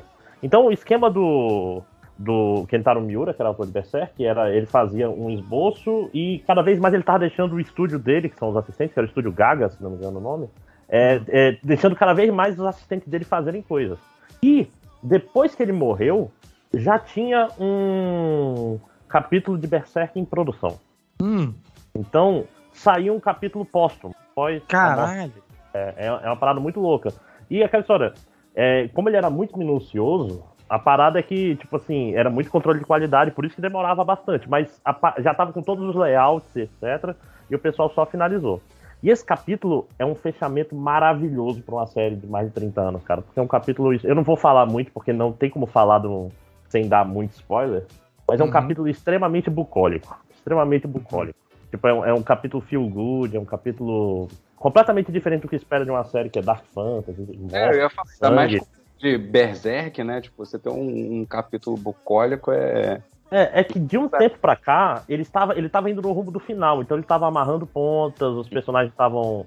iam chegar na encruzilhada, tipo, será que eu tenho que continuar na luta, eu posso viver a vidinha tranquila e etc. Só que tem uma parada, que esse capítulo, ele acaba num cliffhanger absurdo. Ab- absurdo, absurdo, absurdo. Que tem a ver com um personagem, entre aspas, misterioso, que apareceu em 2004 e finalmente se concluiu agora em 2021. E a última página do último capítulo de Berserk é uma das coisas mais lindas que eu já vi, cara. É, é- é difícil de explicar sem dar spoiler, mas é um final magnífico. É um final que não fecha, porque Uhum. literalmente é um. Tu faz Uhum. assim, aí acaba o mangá pra sempre. Mas é lindo. É, é, é, é- é- Porra, assim, mas e que metáfora pra, pra vida, né, bicho? É. Porque é o que aconteceu exatamente com o autor, né? Caralho, deve ser realmente, porra, muitas camadas essa leitura. eu passaria, eu passaria a última página pra vocês, mas sem o contexto até de, é porque ela é muito é difícil de explicar.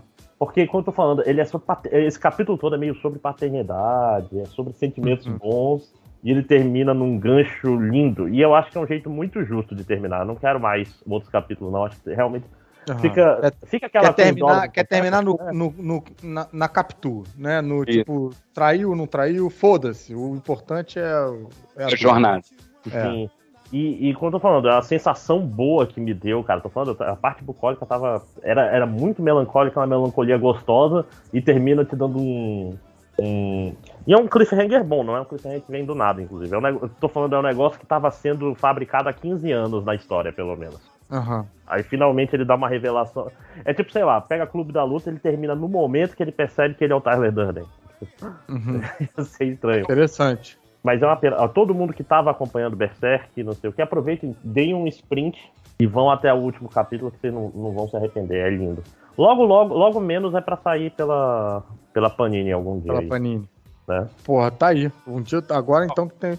Que, que triste, né, cara? Que, que os autores de mangá, de mangá precisam morrer pro mangá chegar no final. Puta merda, cara. Né? Cara, Cara, e- e- Eu vou dizer pra vocês que há alguns anos atrás eu tive uma ideia de fazer um- um- uma história em quadrinhos que era mais ou menos isso, cara. O cara escrevendo um mangá, sei lá, 50 anos, o cara era mega fã e o cara morre antes de terminar.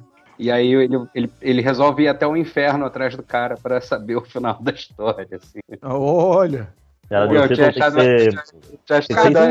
Super bacana e agora aconteceu de verdade, droga. Né? Não, Olha, não, não, não aconteceu de o verdade. nome- Ninguém foi até o inferno. Tua história é boa ainda, cara. Cara, eu, eu faço, volte pro Cadu, volte pra prancheta.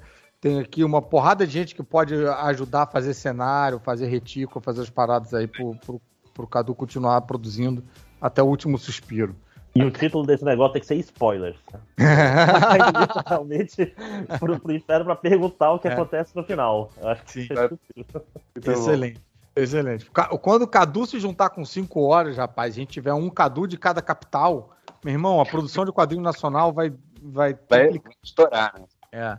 Mas tá aí, excelente, excelente MD Moment, Márcio. Muito obrigado. Eu queria aproveitar o gancho o Márcio falou que normalmente a gente fala de coisas, coisas né, nostálgicas, para falar do meu próximo MD Moment, que é meu penúltimo MD Moment de todos que eu tinha notado, vou ter que criar novos a partir de agora, que foi uma leitura bem recente, que me impactou para um grande caralho, que foi Em Ondas, do, da editora Nemo. Esqueci o nome do autor. E é, era um quadrinho que eu não tava levando muita fé, porque ele tem cara de. A capa tem cara de livro de poesia, sabe? Tem cara de coisas é, in- insólitas, subjetivas, e, enfim. E aí eu comecei a ler, ele, e, e a temática também ela é, é algo que normalmente me afasta, né? Porque é bad, bad vibes, né? É o cara fazendo um, um quadrinho em homenagem. É um, um, um cara que gosta muito de surfar, fazendo um quadrinho em homenagem à esposa que morreu de câncer, uma coisa assim. E aí, cara, o que que. Aonde é que mora o meu MD Moment? Que é- eu, eu acho até difícil de, de explicar. A, a história, ele vai, em parte, é, contando a biografia da, da, da esposa dele, né? Não cronologicamente, momentos que eles se conheceram, momentos chaves da vida dela. E em paralelo, um negócio que não tem nada a ver, ele vai falando da história do surf. E, se eu não me engano, as cores são, tipo, quando ele fala da, da vida da. Do, essa parte biográfica da esposa é azul e tons de azul, e a história do surf é tons sépia, melaranjado e tal. E, e ele vai revezando o. Tipo, quando fala. Do, pesa um pouco na tristeza, às vezes, algumas lembranças da mulher, e depois a parte do, do, da história do surf é mais divertida, e aí volta na história da mulher e aí numa lembrança boa, enfim. E, e aí o que ele faz narrativamente é contar a história em ondas, rapaz. Você vai e vem. Você é conduzido de um jeito. Eu terminei, a, eu fechei a, a, leitura com a sensação de que eu, eu fui. Eu naveguei junto com ele de um lado e para o outro, que o cara me conduziu maritimamente nessa leitura, e com esse nome, e que tem uma hora que ele fala até, né, tipo, ah, como é que é esse, é, como é que é o luto, não sei o que, tá, ele fala, é, ele fala, é, vem em ondas, né, e, e, e você tem exatamente a sensação que ele quis passar é, na- através dessa condução de narrativa. Eu fiquei embasbacado com isso, e outra, que depois, um tempo depois, eu me toquei que assim, quando você tem um lado azul e um lado sépia, é água e areia. É tipo, a água sai e aí fica areia. Aí vem a água de novo e cobre. Caralho, foi uma sensação multimídia essa leitura. Foi muito doido, muito doido. E é um quadrinho super recente aí que a, a Nemo lançou. O cara escreve e desenha as duas coisas muito bem. Porra, recomendo demais isso aí. Vou até preparar uma coluna. Qual Cadu é o falar- do, do, do, do quadrinho? Desculpa. Em ondas. Em, Em ondas. Em ondas. E, e é isso, a capa, a capa não, não empolga muito. A capa tem cara de. É aquela arte que tem cara de. Sabe, pintura de hotel? Sabe? Tipo. Sim. Tem um cavalo ali no, É, no, no- no campo verde, né? É, é meio, é meio umas paradas abstratas e tal. É, mas- são umas ondas, né? Tipo, são umas É. ondas em ondas, né? Tipo, não, não- É. realmente não, não diz muito, na verdade, né? Mas, pô, cara, achei brilhante isso, assim. Eu, eu, eu acho muito legal quando é, é, é, os autores de quadrinhos eles brincam com, com, com muito mais do que só contar a história ou fazer um desenho maneiro. Exatamente, cara, exatamente. E eu, burro velho aqui, com 40 anos e tal, me peguei tendo uma experiência que eu nunca tinha tido na, na É. leitura de quadrinhos. Fiquei impressionado com isso, cara. Parabéns, editora Neon, por trazer esse material pra cá e parabéns ao, ao autor que, porra, não guardei o nome, infelizmente. Ah, mas deve ter aqui. Peraí, vamos lá. Eu tô, tô até com a. É, AJ Dungo. Nossa, que é nome. isso aí. AJ, AJ Dungo. Né? É. Não. Mas, pô, achei bacaníssima, cara. Fiquei até interessado. Vou, vou dar uma olhada nisso aí também. Recomendo fortemente. Recomendo Achei forte. E- mas vamos lá, Cadu. Seu segundo MD Moment. Ah, eu vou voltar pro fascismo, gente. Desculpa. Tá bom, volta. É porque eu terminei de assistir o Round 6, o seriado coreano lá. E Tá terminei vibe. ontem de assistir com, com a minha esposa e tô nessa vibe anticapitalista. Que e- doido, né, cara? Será que Round 6 só ficou com esse nome aqui só pra não chamar o jogo do Lula? Acho Parece- que sim.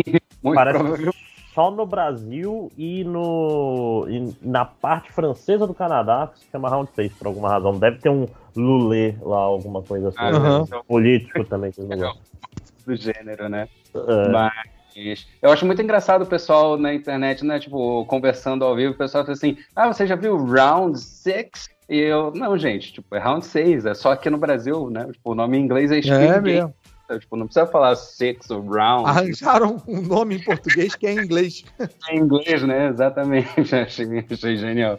Mas eu vou falar de, de um quadrinho que eu acho que não é tão conhecido, assim.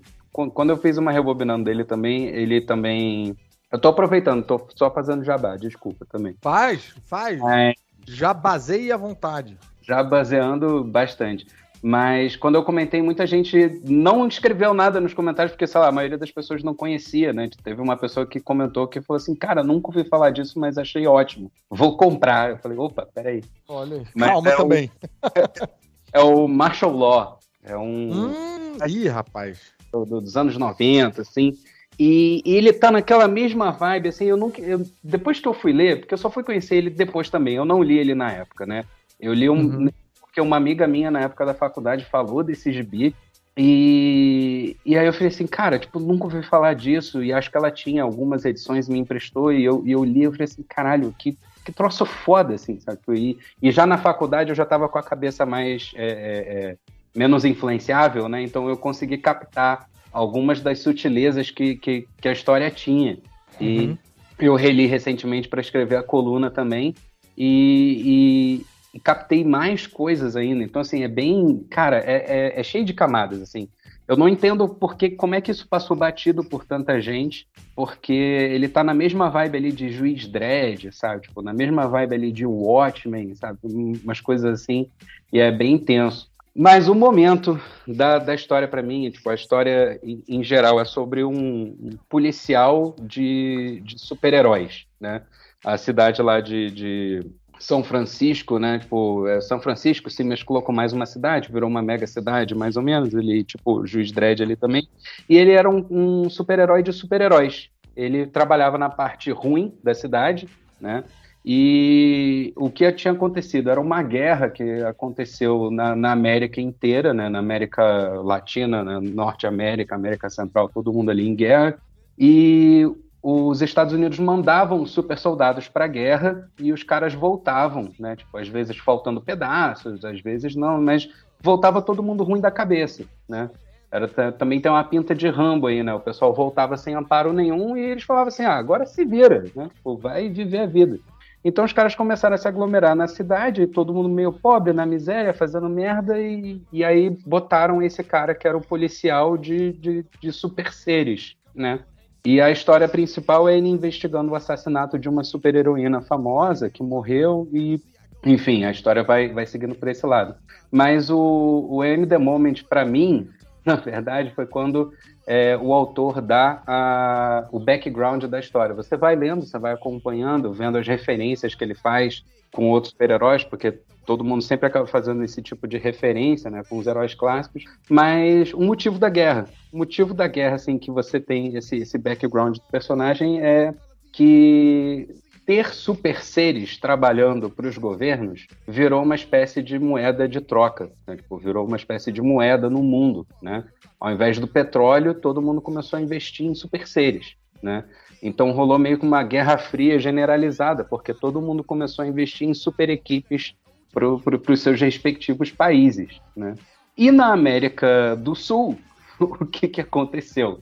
Os países, ele menciona até o Brasil nisso, né? Tipo, ele menciona que tipo, Brasil, Panamá, né? Tipo, os países da América do Sul começaram a investir em super seres é, com poderes mentais e com inteligência.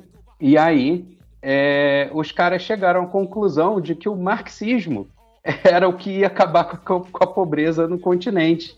Alô? Eu Sim, tô sim, vendo. Tô ouvindo essa do- doutrinação comunista aí que tá rolando quadro. acabou com, com a pobreza no continente. E aí os Estados Unidos e falaram assim: opa, não. E aí eles mandaram super seres para invadir os países e, e, pô, começou a guerra. Né, tipo, e aí o- a América do Sul inteira virou uma zona de guerra. Né? Tipo, todo mundo na merda e os Estados Unidos mandando soldados e mais soldados e mais soldados com superpoderes para lutar numa guerra para impedir o, o marxismo de se espalhar pelo continente.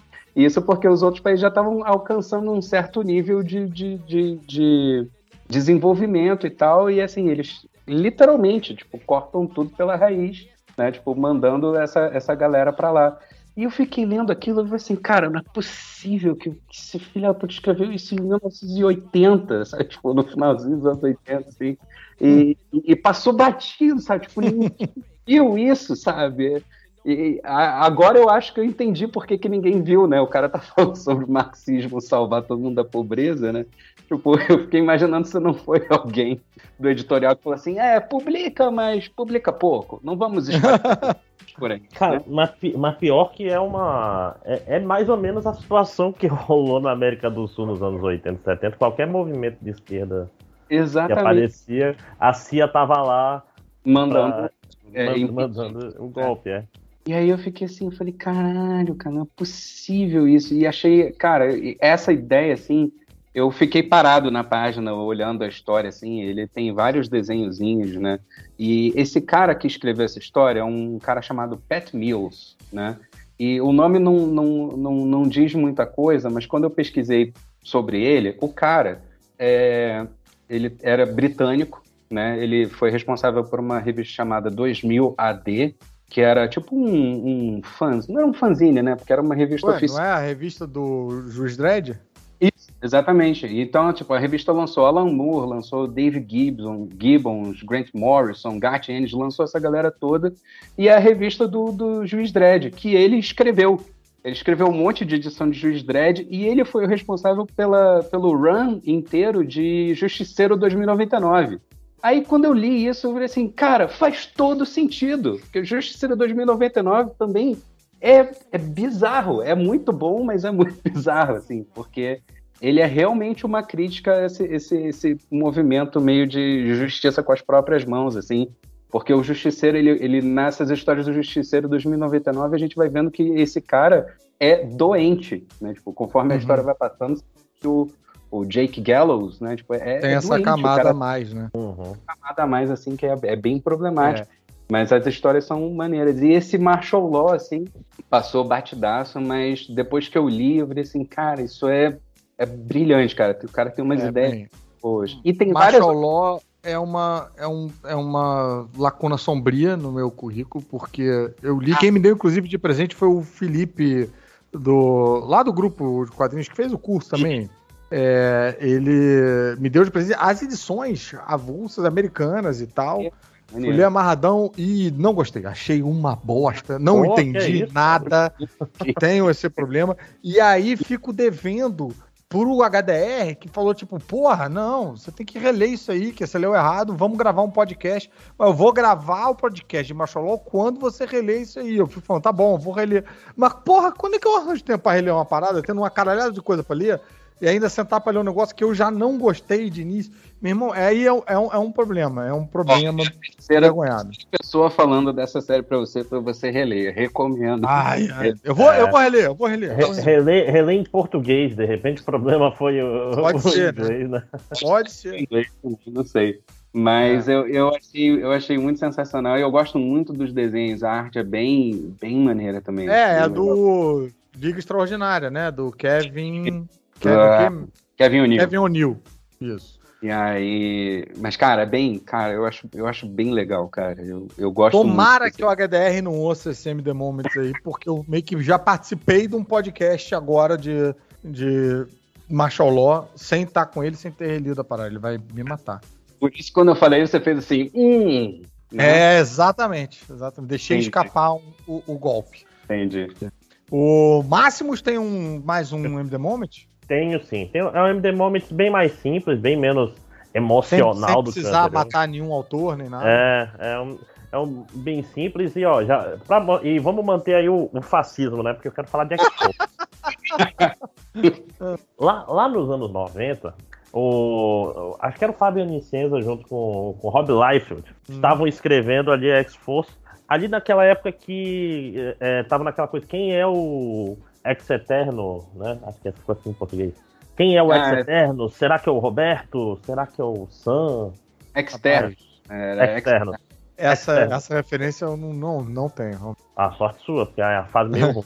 A- Aí tem, tem uma, um episódio. Não episódio já. um- uma, uma HQ em que o, o amado da Adriana Mello, o Sauron, mata o, o Sangutri, né? Ele, o, o míssil, ele, ele enfia a garra no míssil, o míssil morre e volta, mostrando Eu que ele é um imortal. Mas não é essa edição que eu quero falar, é só um preâmbulo. Desculpa, tô. tô- Não, não, tudo bem. É porque assim, de- depois dessa edição, tem uma edição muito diferenciada porque o Cable tá bolado. Na verdade, o, o Sam morre, Cable tá bolado, parece o nome de funk do Rio de Janeiro. isso. Aí o Cable fica bolado porque aí se retconizou tudo e se falou assim: ah, o, o Cable veio para o mundo. O mundo da- atual, né? Veio do futuro para ir atrás de um imortal para ele treinar para esse imortal um dia ganhar do apocalipse, né? E esse imortal era o Sam, e como era o Sam, o Sam não podia morrer, o Sam ainda não tinha ressuscitado. Aí ele tava bolado, aí no meio dessa história meio bosta desenhada pelo Liefeld, tem uma hora que o, o Cable vai pro futuro, né? Ele volta pro futuro, né? E quando ele volta pro futuro, muda o desenhista. E vocês sabem quem é o desenhista? Que foi a primeira vez, a primeira coisa Quem? que Quem? Sei. Mike Mino- Mignola, do nada. Puta merda! A gente falou de alguma coisa do. do Alguém do- falou, do- mostrou um- um- e, e fica maneiro, né? Tipo, aí o Cable fica bem desenhado. Sim, o que o não, Rob Liefeld ficou puto com, com, com o Miola desenhando, dizendo que o Miola não seguiu nenhuma das dicas que ele tinha dado as páginas. E aí, eu assim, porra, ainda bem, né? Até o, o Liefeld ficou bolado que nem o Cable. Cara, quer dizer que esse MD Moment é tão moment que, que ele tá repetido até? Alguém já citou esse momento específico? Ah, Não, tá. É, é, é só que a gente tava falando mal do Rob Liefeld. foi uma Ah, tá. Não, E pois é. acho que o réu comentou sobre, sobre isso do Miola, assim, não, não foi MD Moment. Pois é, e por que que isso é MD Moment? Porque foi, quando eu falando, foi a primeira vez que eu vi o traço do Minhola e é muito diferente, né? Você tá acostumado ali com o Rob Liefeld, com o, o Cable com elefantias e estranha, né? Aí de repente entra o Minhola, o Cable do Minhola é gigante, cara. É, é gigante e é tudo feito com, com, alto, com usando muito negativo, né? Tem muita sombra no desenho do Minhola. E é lindo, cara. É, é, é- é incrível, do nada no meio da HQ. Depois ele volta e volta o desenho do, do Life. É tipo umas 4 ou 5 páginas só. Deixa eu ver se eu, se eu acho elas aqui. Mas. Enquanto isso, a gente vai compondo o funk do Cable tá bolado. Que o Cable tá bolado, tá bolado, tá bolado. O vírus tá aqui no orgânico, tá tudo dominado. O Cable tá bolado, tá bolado. Aí É, agora é- a galera do Corte MDM repete isso aí durante quatro minutos e a gente tem um, um funk. Eu tenho o funk do, do Cable Tabulando. né, Botei aqui no chat uma, uma imagem. Era muito diferenciado, muito diferenciado. Até a cara dos personagens fica diferente, mas porra, do nada. Aí eu, Uhum, que bom. E era uma HQ tão ruim, inclusive, né? Porque uhum. Era, aliás, era uma época complicada de se gostar de, de X-Men, porque De títulos tava- X. é no geral, porque os X-Men, como você, tava uma confusão do cacete, né? É, mas é, quando não tá, né, Brian? né? Isso aí foi um pouco depois do. Acho que da, da, daquela época é, azul e dourado, se não me engano. Teve a Aham. época boa do Jim Lee, aí, tá- aí começou a ficar estranho.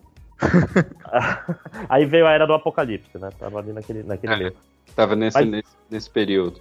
É, mas aquela história, a questão é. Mas é X-Men bonito- é isso, brother. X-Men é um trem turbulento que quando você tá afim, você tem que pegar. Não, você não- ele não vai diminuir a velocidade pra você entrar. Ele não vai esperar você chegar, não vai. Qualquer ponto que você entrar vai ser confuso, vai ter gente gritando no fundo, vai ter. Vai ser uma confusão, mas uma hora se acostuma. Cara, uma Hum. coisa que eu, que, eu, que eu descobri, assim, ainda na, na- naquela época, né?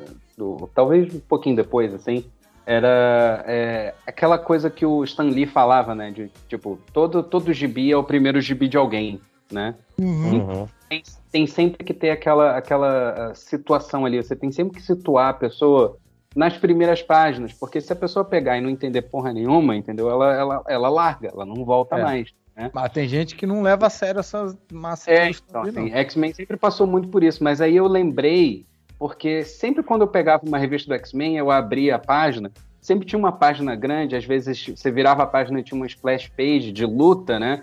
E era sempre aquela cena com, tipo, uma porrada de gente se comendo na porrada, e sempre os nominhos, né? Tipo, tem que É. estar.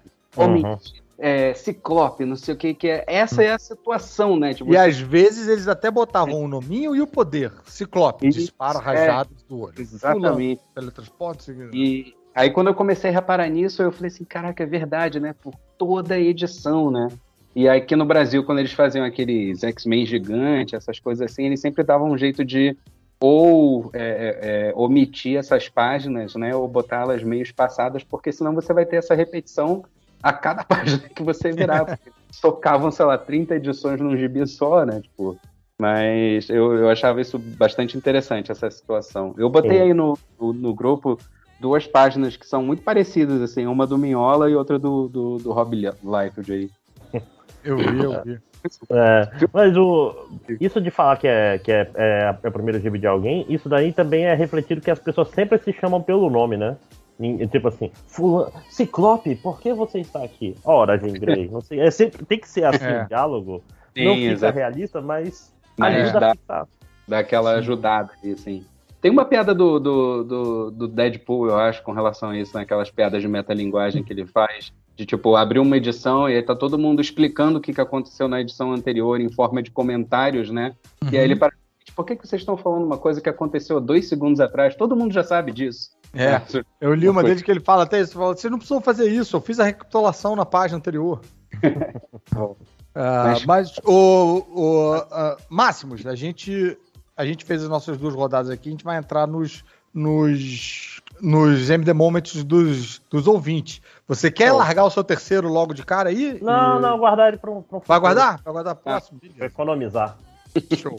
Então vamos lá. Vou começar aqui com o, MD Moment do Augusto Silva Souza. Mandou bom dia, ou boa tarde ou boa noite pra, pra gente. Falou: quero deixar mais um MD Moment. Novamente nesse momento. Novamente, esse momento aconteceu por causa de uma das muitas. Uma das muitas revistas dos meus primos pichadores. KKKK. Eu tinha seis anos, eu tava procurando algo pra ler entre Dintertin e Spawn. Encontrei a bendita revista Ruínas, o fim do universo Marvel. Rapaz, eu ficava com muito medo cada vez que eu virava a página. Um dos momentos mais bizarros do gibi foi quando a Mística tentava controlar os seus poderes enquanto viajava de avião. E essa história me deixou com medo de revistas que não fossem da turma da Mônica ou Disney, pois tinha medo de ver os heróis morrendo.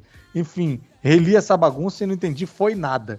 Desculpa se eu acabei escrevendo demais. Abraço. Não, foi no, foi no espaço certinho, Augusto. Mirem no Augusto pra. E caralho, realmente a página que ele mandou Eu tô aqui. vendo cara, a página aqui, cara, é coisa horrorosa, né? Puta merda, cara. Parece encarte do Iron Maiden. Parece. Onde é, onde é que tá isso, Caruso? Tá no, na caverna do caruso.com.br. Deixa eu copiar aqui pra. co- Ih, não consegui copiar.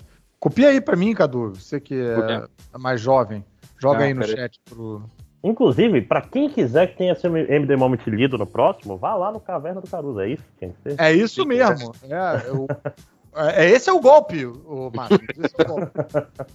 Porque o MDM, o MDM que eu. Todo MDM que eu participo, eu posto ele no, no, no site, né?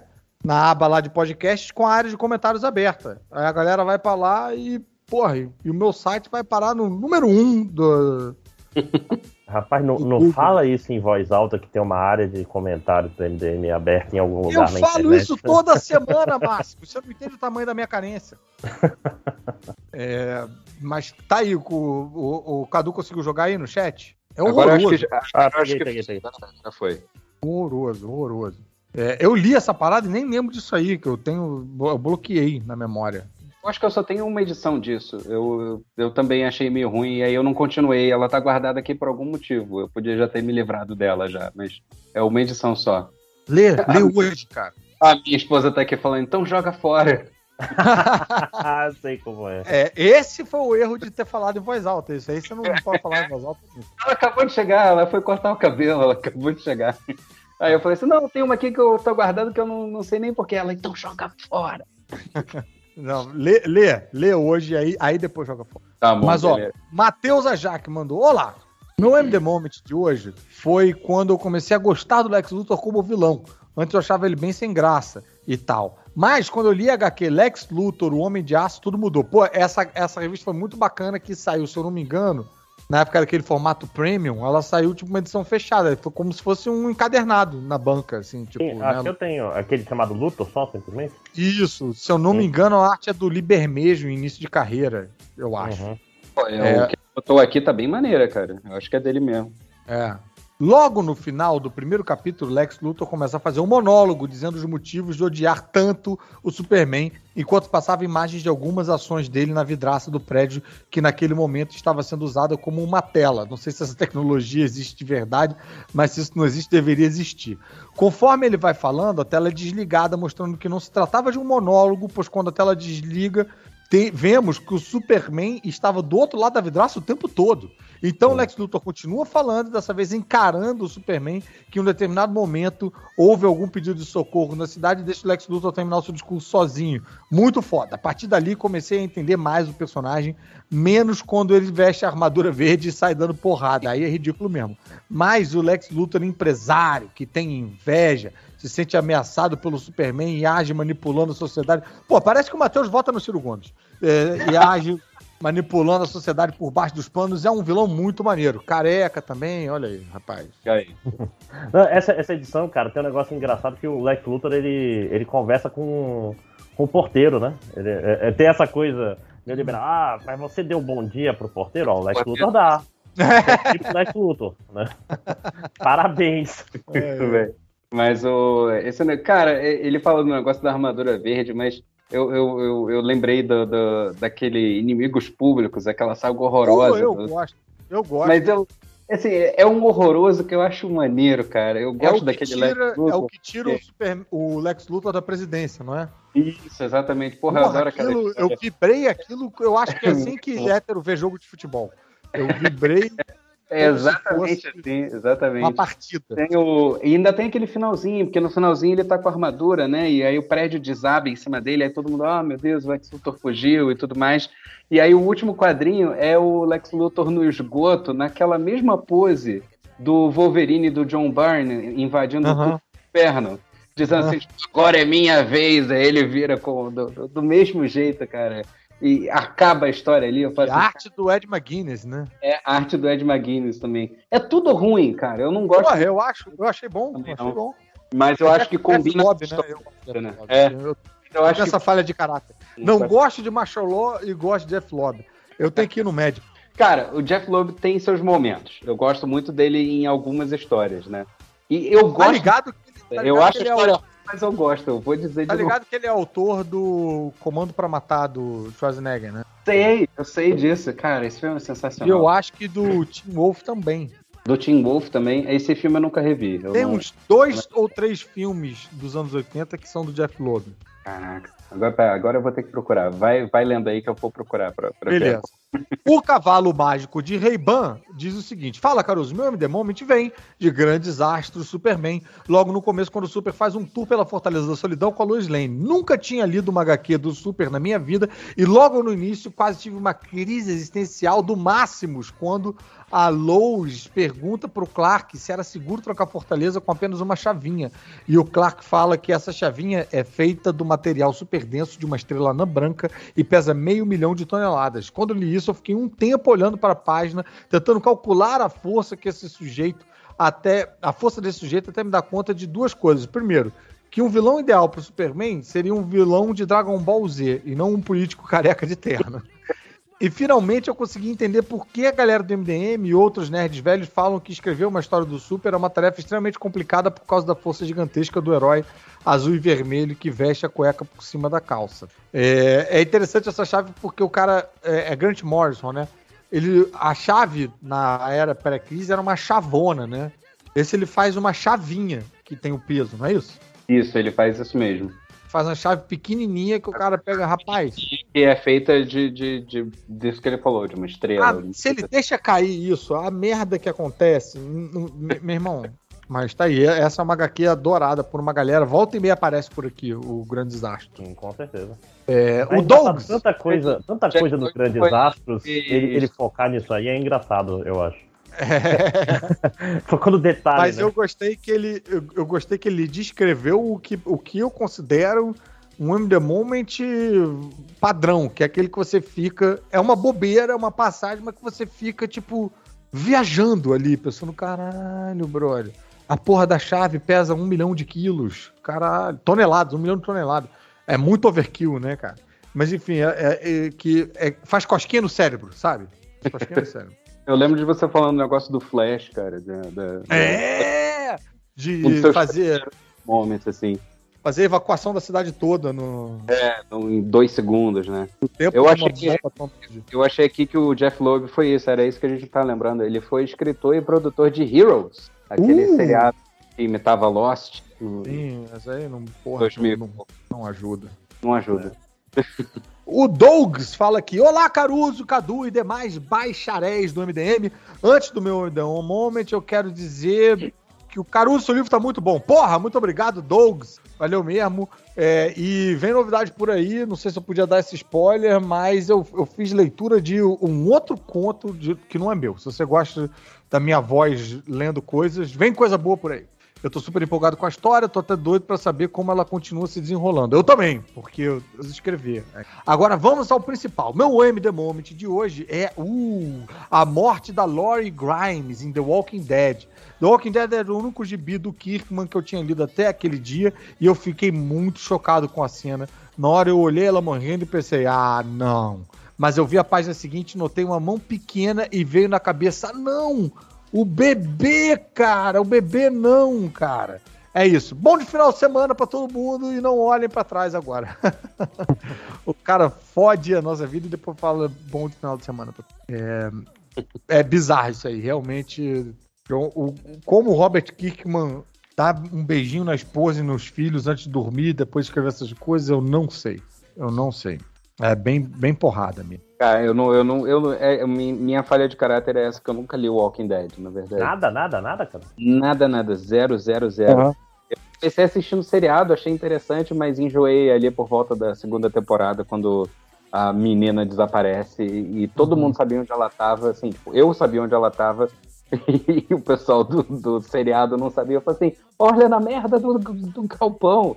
E no final ela tava lá no galpão, obviamente, e enfim, eu já, já tinha enjoado e não assisti mais também. Aí eu, aí eu enjoei, eu peguei um pouquinho de ranço, assim.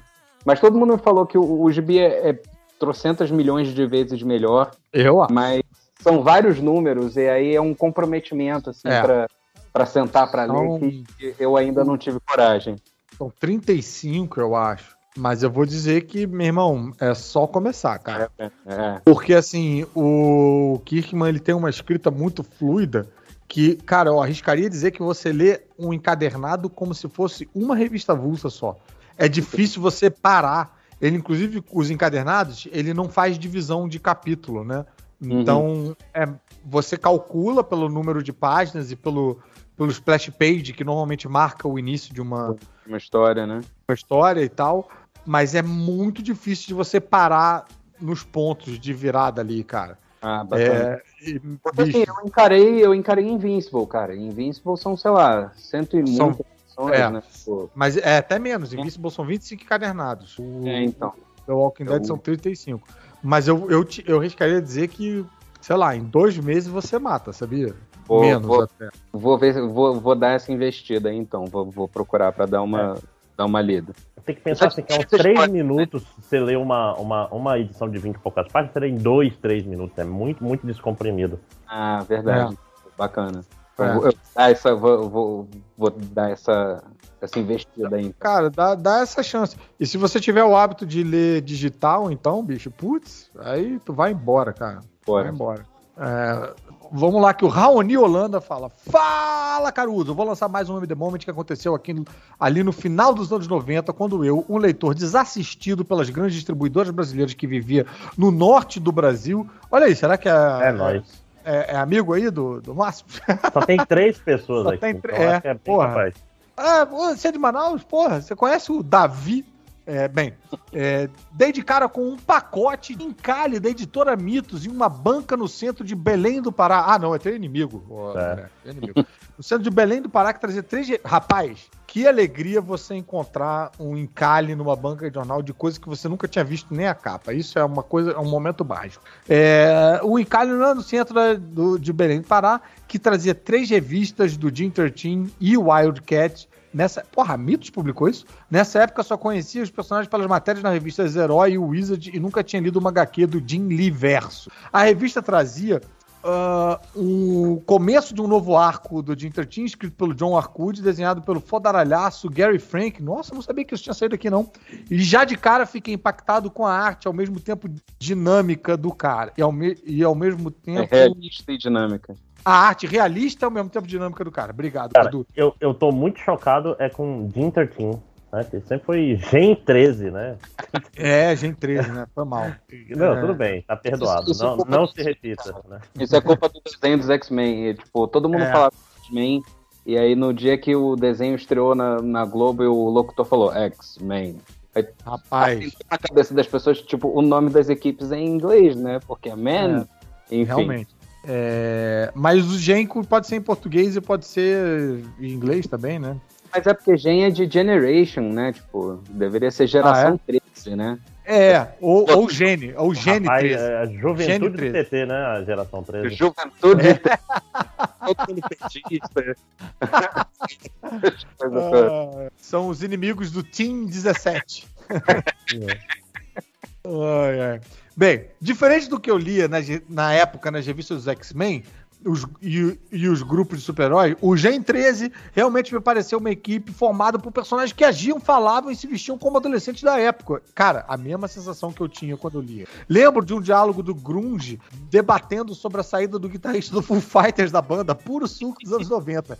Esse diálogo, junto com o fato de personagens praticamente não usarem o uniforme de super-herói, me causou um grande impacto e confesso que copiei essa ideia em vários dos quadrinhos que eu criava em fanzines. Mas o maior impacto veio na história dos Wildcats, trazer aquela frase, aquela frase escrita pelo Alan Moore com desenhos de Travis Charest, que mesmo sem desenhar cenários, me pareceu a arte mais impactante que já tinha visto até então. O roteiro do Alan Moore pode parecer bobo se comparado aos outros trabalhos do cara que eu li depois, mas ali, na minha fase ainda noob de fã do velho bruxo, aquelas histórias me soaram como a coisa mais incrível já escrita para super-heróis, com os personagens amargurados, vivendo no planeta Querubim, descobrindo que a guerra que lutaram por séculos não existia mais. Muito tempo depois, li os encadenados dessa fase que foram lançados pela falecida editora Pixel.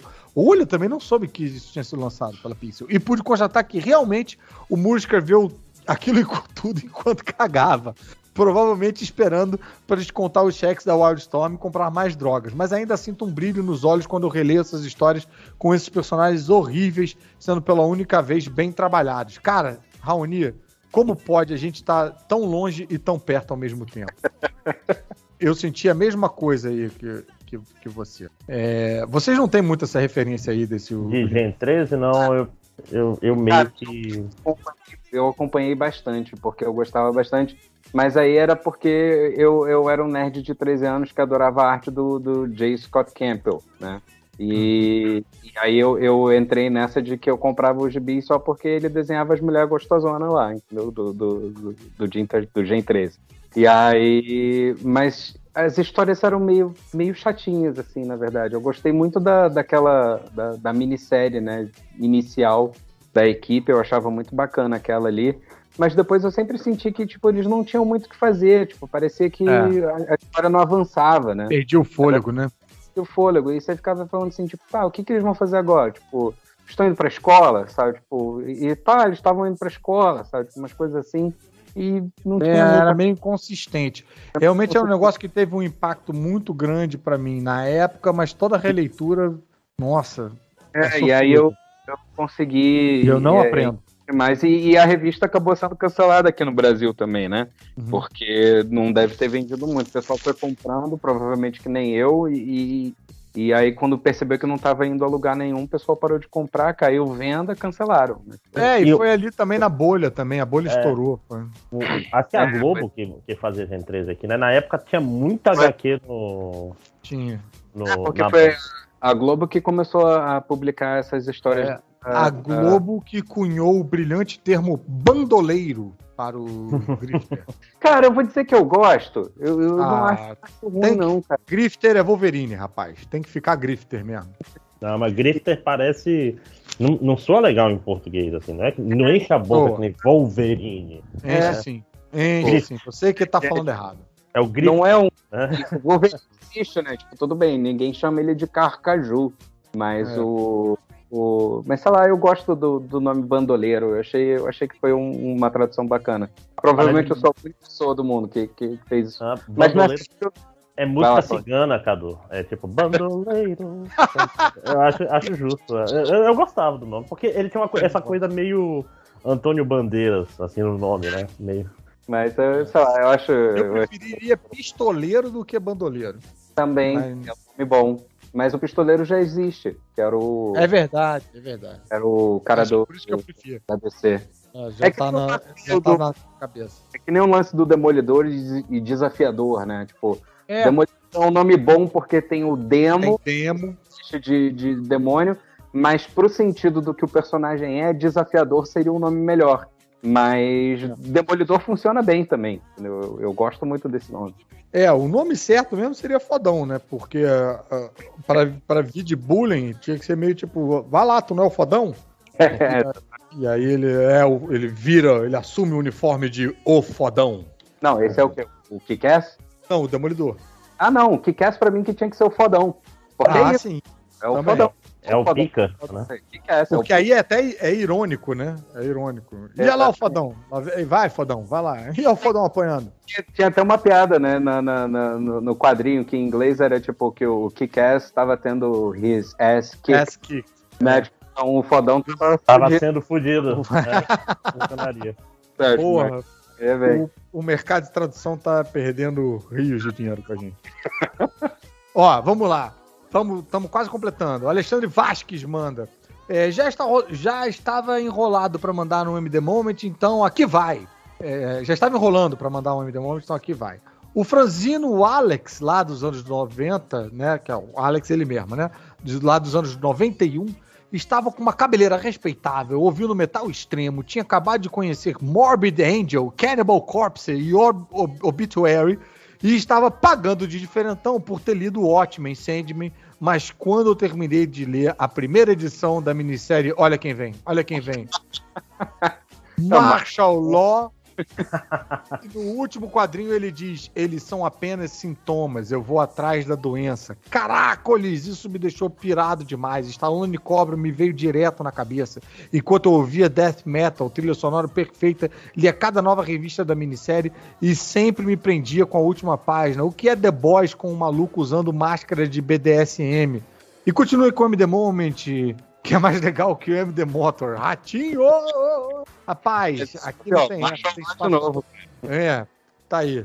Bem, podemos pular pro próximo. Vamos. Cássio Vargas Preste. Ó, melhor quadro do MDM. Muito obrigado, Cássio. É, o meu MD Moment, ó, ainda bem que o Máximo está aqui. Meu MD Moment é do mangá Full Metal Alchemist. Logo nos primeiros volumes, quando o Edward descobre que o alquimista, que era muito conhecido por ter feito uma quimera, falar, fez isso no passado, fazendo uma fusão da esposa dele com um animal e no presente fez essa fusão da filha dele com um cachorro. Puta merda, que coisa é essa que vocês estão lendo, Cara, é- é- esse momento é muito maravilhoso. Cara, todo pariu, mundo- galera. Chocado com essa história, eu adoro essa história. Puta o nome merda. da menina é, é Nina Tucker. O nome do meu cachorro é Nina Tucker também. Vocês não estão entendendo. Eu tenho um cachorro em homenagem. Caralho, ao meu. brother. Caralho, brother. Que coisa errada. Isso me deixou embasbacado, ainda mais porque a filhinha dele tinha aparecido e interagido com os personagens antes. E o cara foi lá e fundiu ela com o cachorro. Dali pra frente, porque esse mangá não era só mais um mangá de porrada como os outros shonen que eu costumava ler. Ah, Dali pra frente, o- a inocência do Cassius Vargas prestes acabou. Cara, essa, Tá. essa coisa do Metal Alchemist é muito bom, porque isso é típico de, de, de mangá japonês que tem esses momentos de, de, de choque, né? Uhum. E, e, e sei lá, eu, eu não sei se é porque ah, ah, eu- assistia os seriados japoneses de antigamente, que vira e mexe tinha um momento chocante, assim, que você virava assim, caraca, por que, que isso tá acontecendo? Que coisa é, é, deprimente, né? Que coisa triste acontecendo. E, e japonês adorava botar essas coisas na- na- nas histórias. Então, Botar quando eu vi sal na ferida. é, Então, quando eu vi isso do, do- do- dessa personagem, eu acho muito engraçado, porque se você mencionar essa história para qualquer fã de mangá que conheça Full Metal Alchemist, as pessoas viram e falam assim: não menciona isso, pelo amor de Deus! Não. a história mais horrível das histórias em quadrinhos mangás, sabe? Tipo, coisa horrível e tudo mais. É que o- o- a revelação, Caruso, a... a, revelação é muito, é muito chocante, porque, tipo assim, o cara, ó, o cara chega assim, olha aí, eu consegui fazer uma quimera que fala. Aí é tipo um cachorro grande, cabeludo, e o cachorro chega lá pra ele, Eduardo, irmãozão, que é como a menina chamava ele, aí ele descobre, dar aquela. Sabe, É, porque a história é montada assim: eles passam na casa desse cara, conhecem a menina e o cachorro, brincam com ela, não sei o que, e vão embora. E aí, quando eles voltam, esse cara que ele falou assim: Ah, eu fiz uma quimera que fala, e acontece isso, né? Mostra lá o, o monstro, o monstro chama eles pelo nome. E aí o Porra, cara bicho. percebe que era a criancinha e o cachorro que ele tinha conhecido antes, né? Porra, e não dá pra desfazer, não, esses Full Metal Alchemist? Caralho. Não dá, não dá. Eles são, então eles são Half Metal Alchemist. É, não, fazem- não, e, e pior, depois aparece um vilão e eutanásia a criança. É, É. é- Que horror, cara. não, cara, é foda. Eu, eu botei uns memes aí, Caruso, pra, pra ficar mais leve. Eu tenho- tem, os, os- tem os melhores memes. Tá, te agradeço. Né? É, Eu inclusive, eu tenho uma camisa, cara. Eu tava andando com a camisa, eu botei aí, eu, eu andava pelo FIC com essa camisa. Era metade das pessoas olhavam pra mim e riam, metade das pessoas olhavam pra mim como você pôde. né? É bem isso. Essa é a reação.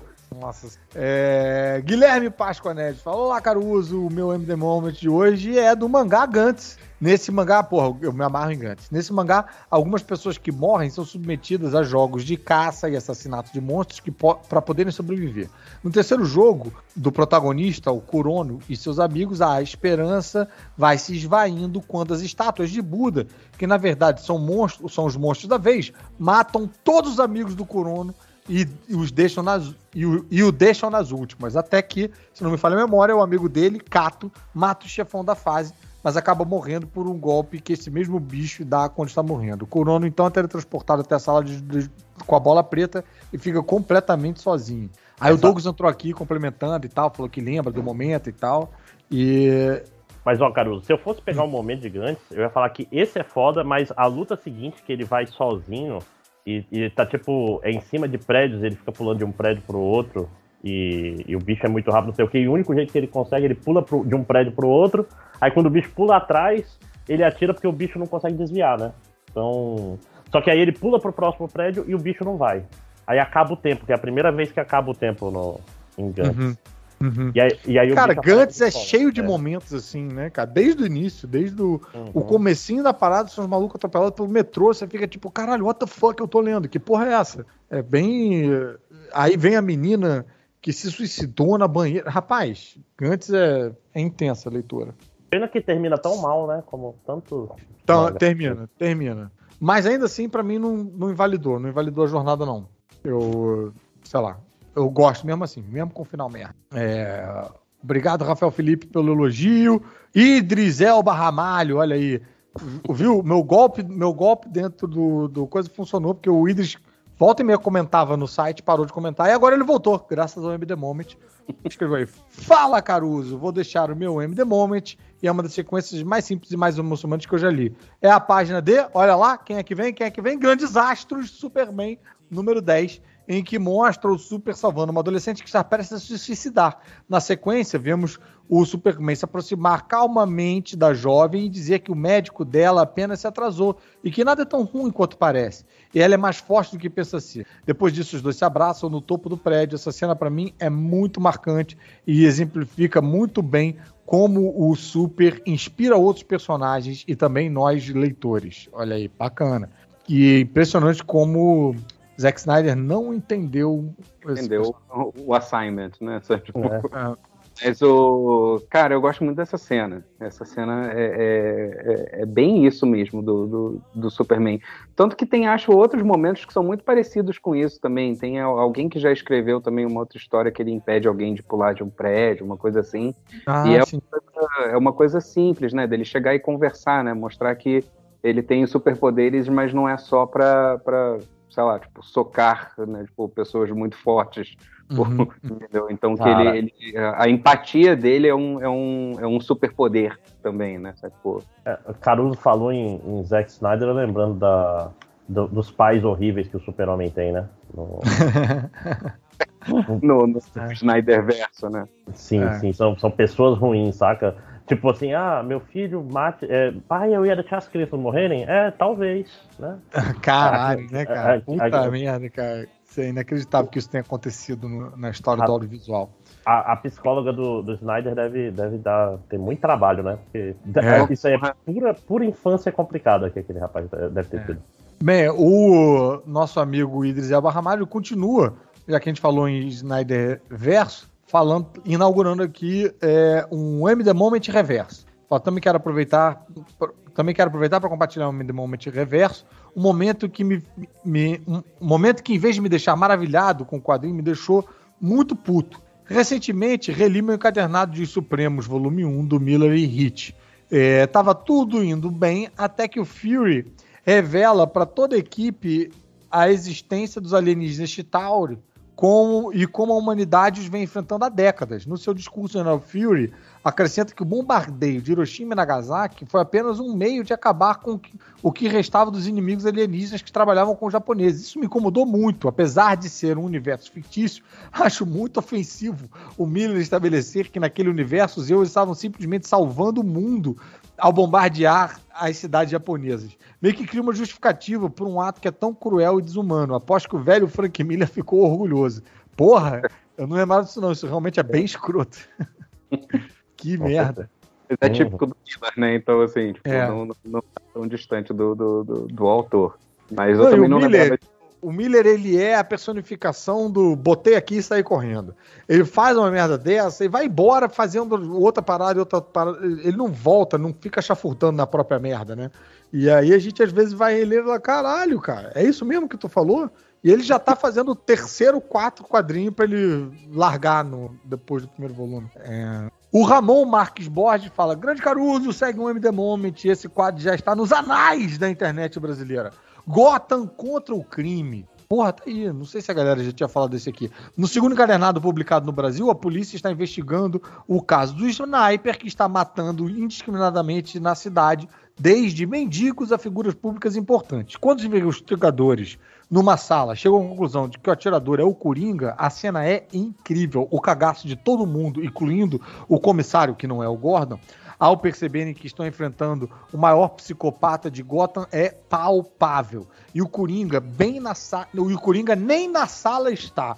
Arrepio toda vez que eu leio. Toda vez que a- uma aula de narrativa do Brubaker e que prova, mais uma vez, que você não precisa arrancar o rosto fora de um personagem para fazê-lo ameaçador. Olha aí, quem entendeu, entendeu. O recadinho tá dado, tá? Essa família Snyder, eu vou te contar uma coisa, viu? isso. É, realmente, porra, essa Cara, é verdade. A primeira menção de Gotham contra o crime aqui, que eu acho no, no, no, no M The Moment que a gente tá tendo. Não Pois lembro é, de mencionar isso, não. E isso realmente é o que marca não só uma boa narrativa, como um personagem foda, né? Você fazer com que o, o personagem não estando ali tenha um impacto tão forte de como se ele tivesse ali.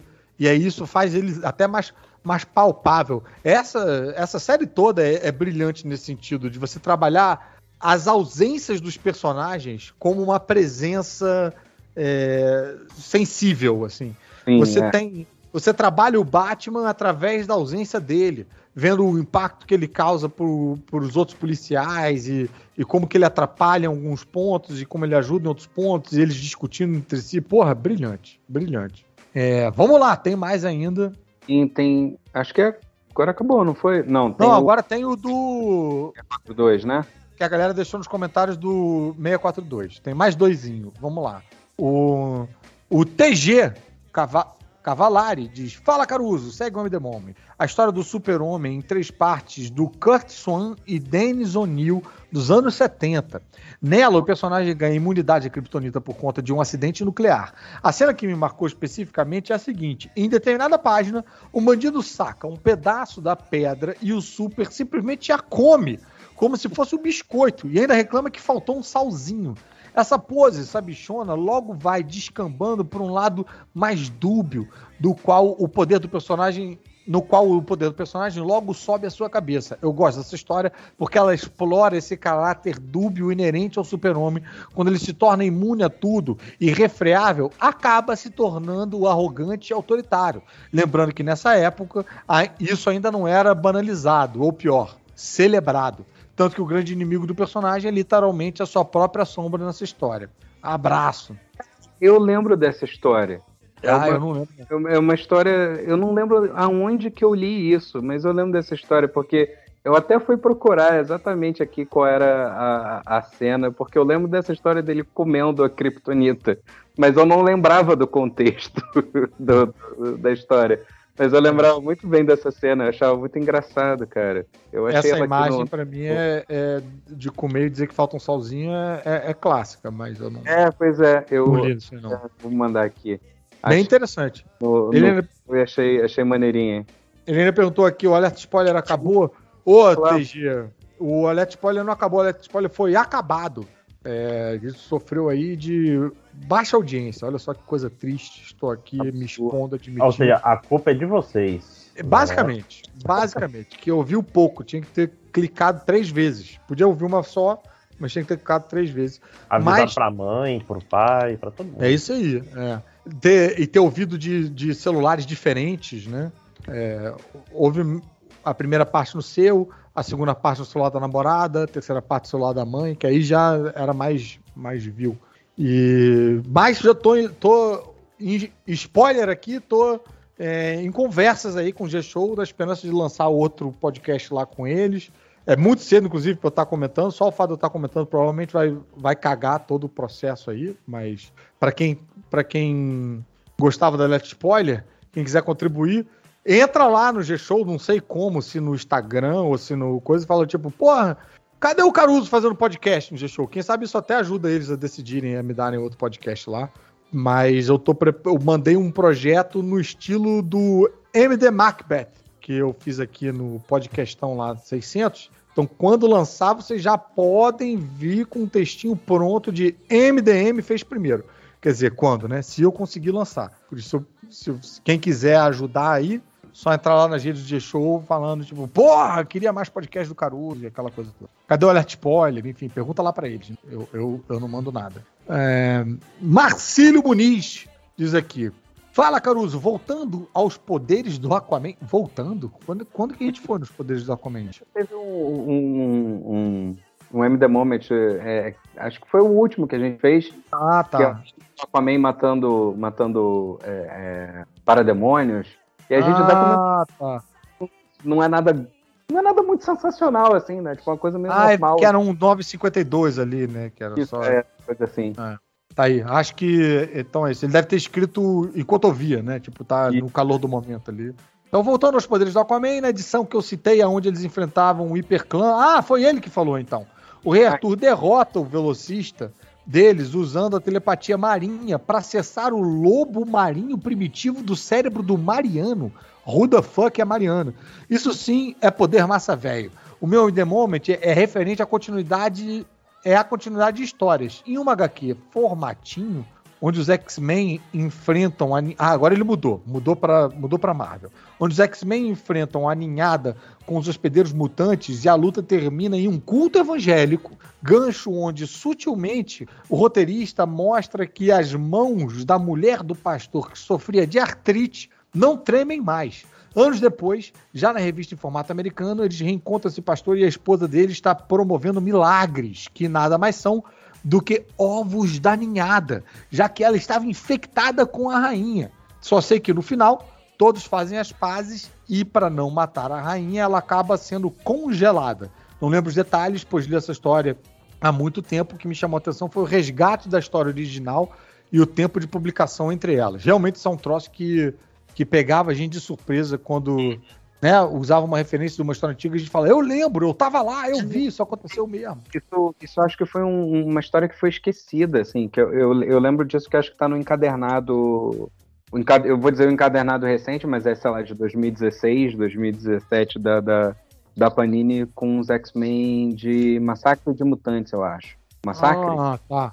Dos Mutantes, não, acho que é a Queda dos Mutantes. O- E aí tem uma história do- dos X-Men que eles enfrentam a ninhada e, e tem essa coisa desse pastor e a esposa dele, e assim, eles dominam, pegam algumas pessoas. E assim, a história acaba, e você dá um close, é isso que ele falou, no- na mão da, da, da mulher, não sei o quê, e a história acaba e eles continuam. Aí vai pra saga do, da queda dos mutantes, acontece uma porrada de coisa, e ninguém lembra. Essa história, tipo, acabou ali, né? Uhum. E eu acho que alguém deve ter lido isso e falou assim: ah, vou continuar, né? Tipo, Vou resgatar. E resgatou anos e anos depois, assim, resgatou a história pra, Não, pra e dar é um... isso que dava aquela, porra, aquela ilusão gostosa na gente lendo que, tipo, rapaz, isso aqui não é turma da Mônica, as coisas têm consequência. Olha aí.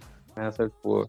É, É. igual a do clone, né? Tipo, quando começou a saga do clone, eu achei muito maneiro eles resgatarem o negócio Resgatarem aquilo, é, realmente. do, do clone na chaminé, mas terminou daquele jeito, enfim. Não, mas, Mas- é isso aí, a gente se É. sente prestigiado de uma certa forma, né? Tipo, é uma, é uma piscadela pro, que o roteirista dá pro leitor, né? É. Tipo, falando, ó, você não tá desperdiçando a sua vida lendo isso aí. Tá valendo a pena. Tá valendo a pena. Lembra disso que Continua. aconteceu 30 anos atrás? Então, continua. É, continua, continua, cara. Continua aí perdendo todas as suas posses. É, o, e aí, pra fechar, o Tylon Lins deixou o comentário enigmático aqui, enigmático aqui, dizendo: então é assim que o MDM acaba, como uma lágrima na chuva. Não sei o que ele quis dizer isso. Acho que foi porque a gente não fez na semana passada. Acho que ele tava falando. Ah, meio isso. Bom, eu acho. Agora eu tô, tô- Responde aí pra gente, Tylon. Tylon. O que que você quis dizer? É, O que o, significa? máximo, o Máximo já saiu da chamada, né? Já? É, que saiu no meio, do, no meio da conversa. Caiu? Pode ter caído. Ah. Ah, olha aí, você botou o Superman aqui no chat comendo a. É. Porra, muito bom, tá. E, o- e o Kurt Swain tá desenhando bem aqui, né, cara? Caramba. É porque eu lembro exatamente dessa carinha dele com essa cara de bonachão, assim, tipo, tá faltando um pouquinho de sal, né? Tipo, e, e comendo a pedra. Eu assim, eu tava tentando entender, eu não lembrava do contexto. O cara falou do, do, do M The Moment, eu lembrei dessa cena, assim, exatamente dessa imagem. Mas achei maneirinho. Caraca, que horror. Tô vendo os memes também que o Máximos botou antes de sair aqui da menina e o cachorro. Nossa senhora, viu? Mas a camiseta eu achei maneira. Puta merda, que vacilo a camiseta. Ai, ai, ai. É, bem, então tá, chegamos ao final, completamos, lemos. É, a gente, é, como chama? A gente deu essa. deu espaço para todos os comentários de todos os ouvintes, né? A gente. Qual é o verbo que eu tô procurando? A gente. É, Leu? não, não era. Prestigiou. A gente prestigiou todo mundo que, que veio aí comentar. Espero que você tenha gostado. Então, Cadu, dá os seus recados aí pra galera. Então, estamos aí. Provavelmente essa semana eu vou conseguir botar alguma coisa da, da, da Rebobinando, mas de qualquer maneira, toda segunda-feira na Caverna do Caruso é, tem a Rebobinando falando sobre algum gibi antigo, um seriado ou até um filme antigo. E passa lá, deixa seu comentário. Pode dizer que lembra, dizer que não lembra. Se nunca viu na vida, diz que vai comprar. Isso deixa a gente muito feliz. E eu tô nas redes sociais aí, no Twitter e no Instagram, arroba Cadu Castro. Cadu com K, Castro com C. E é isso aí, é só seguir, a gente tá, tá, tá aí nas internets. Boa, Cadu, bem lembrado. Apareçam lá nas redes do Cadu. Fale que veio pelo MDM pra gente saber o, o impacto que o MD Moment causa nos ouvintes. É, faço aí esse convite também pra galera. É, bem, a galera acho que já me segue nas redes sociais, né? No arroba supercaruso. E teve episódio dos podcastinadores novo, é, falando de Homem-Aranha. E, é claro, os vídeos dos três elementos, né? É, apareçam lá também, não deixe o os três elementos morrer que nem o alerta spoiler. Aparece lá, deixa comentário na área de comentários para engajar.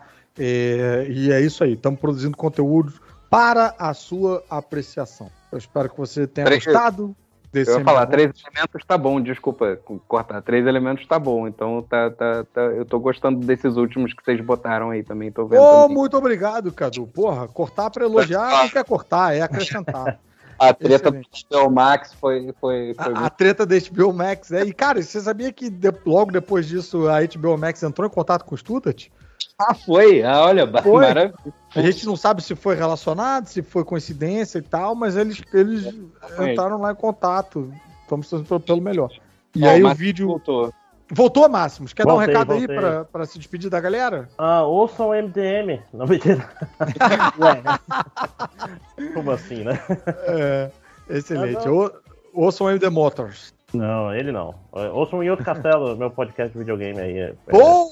solo. outro castelo, olha aí, carreira Tá solo do Máximos, cara. Você Sim. que precisa de mais máximos nos seus ouvidos, então É. bota aí. No... Você tinha que ter um Sim. podcast chamado Volume Máximo, André. Olha, falando de música, só que eu. Cara, eu, eu. Minha relação com a música eu gosto de ouvir, mas eu tenho preguiça de pesquisar a respeito, saca? Eu, Sei. eu lá, descubro uma música, uma banda nova. eu- pra fazer podcast precisa pesquisar, cara. Ah, mas sei lá, por exemplo, ah, eu descobri uma banda nova. Eu fico ouvindo os álbuns na doida, eu não sei que música que é single, que música que não é, não sei o nome das músicas, só sei que eu gosto, saca? Não tenho. Então você pode fazer o podcast justamente pra falar: estou ouvindo um negócio aqui, não sei o que, que é, me conta. E aí as pessoas que te trazem informações. lá falar. Exatamente. É. Mariana acabou de chegar aqui. Quer dar recado pra galera, amor? Então vem aqui perto do microfone aqui. Fala aqui com a galera. Desculpa aí, tá chegando só pra fazer jabá, mas quem gostar de bagaceira é só me seguir, Mariana Cabral, nas redes sociais. É isso aí, arroba Mariana Cabral. Pronto. Então tá. Então já basamos bastante aqui. E tem mais MDM pra você. Não saia daí. Obrigado, galera.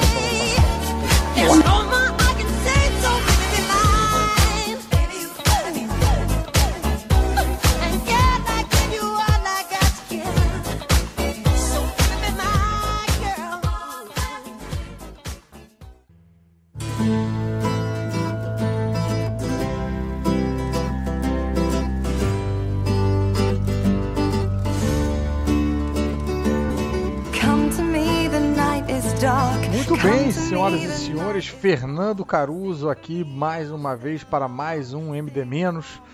É, se você não é um ouvinte costumeiro aí do MDM, MD Menos foi um projeto dentro do projeto que eu criei para para participar sempre independente da minha agenda complicada.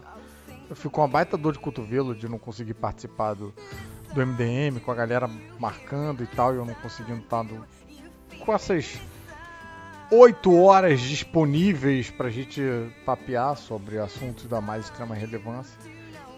E aí os, os, os donos do MDM foram muito é, simpáticos e, e receptivos de deixar em aberto para a gente fazer esses outros pequenos projetos dentro do, do, do podcast. E aí eu comecei a fazer aqui o MD- e comecei lá no episódio 600 e tenho feito a leitura do meu livro. Qual é a história do meu livro? Eu escrevi, comecei a escrever um livro uns 5 anos atrás, chama O Forasteiro. E aí eu tive um bloqueio criativo na página 78 e parei e larguei. E aí, na comemoração do episódio 600, que a galera foi fazer o podcastão lá de 28 horas, eu falei, quer saber, vou tentar ler as páginas do livro para ver se eu se quando chegar na hora do bloqueio ali eu consigo me desbloquear e, e, e continuar. E tenho ficado muito feliz com a receptividade, a galera tem, porra, tem dado maior força. Porque vou ser sincero com vocês e, cara, peço desculpas por estar me repetindo, toda semana eu falo a mesma coisa. Rapaz, dá uma vergonha do caralho ler, ler essas coisas, porque é um negócio que ficou fechado, sei lá, cinco anos, seis anos, não sei quanto tempo foi. Eu, e eu escrevi sem, sem sem reler, né? Então quando eu vou ler agora, dá uns, meu Deus do céu. E a galera tem sido muito carinhosa aí na, nessa receptividade. Isso tem dado maior gás de continuar, inclusive de manter aqui a, a leitura das páginas é, e avançando com a história. Então, se você não gosta, pula aí uns 10 minutos, se você não está afim né, de, de pegar isso aqui, ou, ou quer ver os outros episódios antes para pegar do início. O primeiro episódio, as primeiras 11 páginas estavam no episódio 600, aí depois eu fiz, eu retomei no episódio 638, e aí depois em diante até agora, 639, 640, 641, 642. Eu adoro a numeração do MDM que parece parece gibi antigo que não foi é, resetado, né? É, e as edições especiais que saem fora de ordem e tal, que são mais, mais grossas. Bem, então, se você quiser ouvir para saber do que se trata, tudo, é só né, pegar tudo lá do início, é só ir atrás desses, esses, esses MDMs que eu falei. Mas eu vou fazer uma recapitulação aqui. Essa recapitulação deve durar uns, sei lá, 3 minutos, 2 talvez. E aí vou começar a leitura de mais páginas do meu livro. Tá certo? Então, o livro chama O Forasteiro e a história é a seguinte: um sujeito acorda no meio de um deserto sem memória sobre o seu passado e ele é resgatado e é tratado por um curandeiro na cidade mais próxima da onde ele é resgatado, que se chama Egrela. O sujeito se sente deslocado porque na cidade todo mundo é alto, louro, branco, bonito e ele é mais mais baixinho, com o cabelo escuro, a pele dele é mais bronzeada e ele tem uma marca estranha que cobre uma parte do rosto, uma lateral do rosto é, é, é manchada. A cidade é controlada por uns paladinos, snobs, metidos a bestas. Com a ajuda desse curandeiro, é, que conta para ele a, a, lenda da erva mate, o forasteiro ele passa, ele toma coragem para se arriscar pela cidade é, e sair por aí, porque antes ele ficava meio que escondido, né? Ele tem um, ele conseguiu um trabalho de ferreiro, ele ficava meio escondido porque ele tinha vergonha, né, de sair por aí.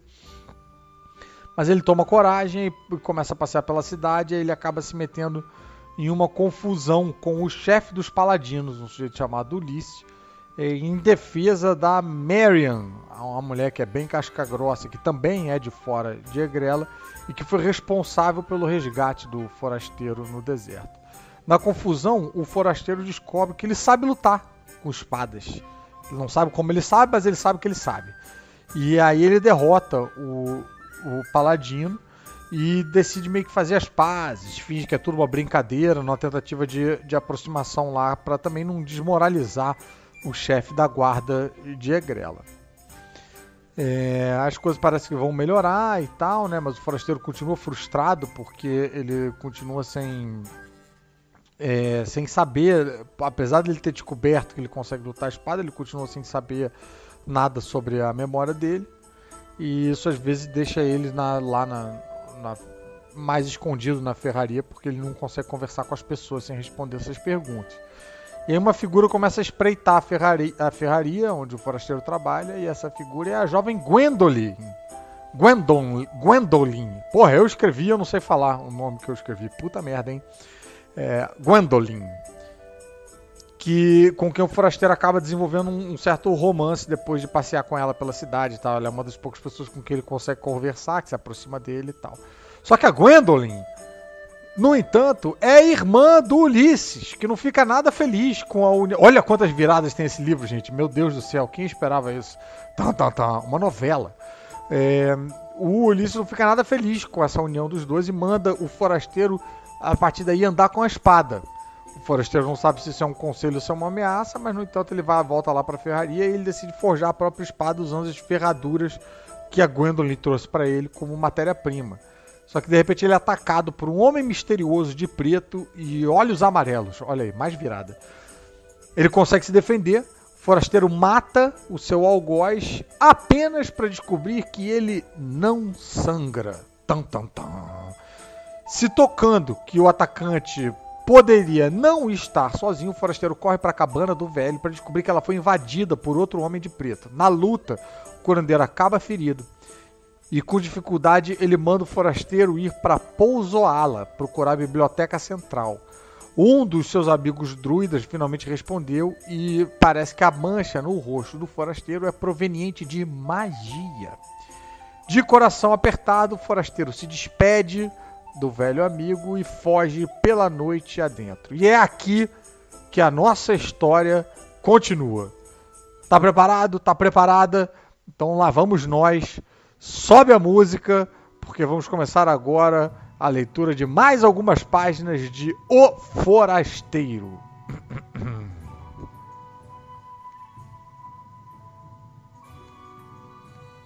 Avançou pelas entranhas da cidade sem muitos percalços. Ele já conhecia bem os seus caminhos e soube evitar trajetos mais movimentados e áreas mais iluminadas.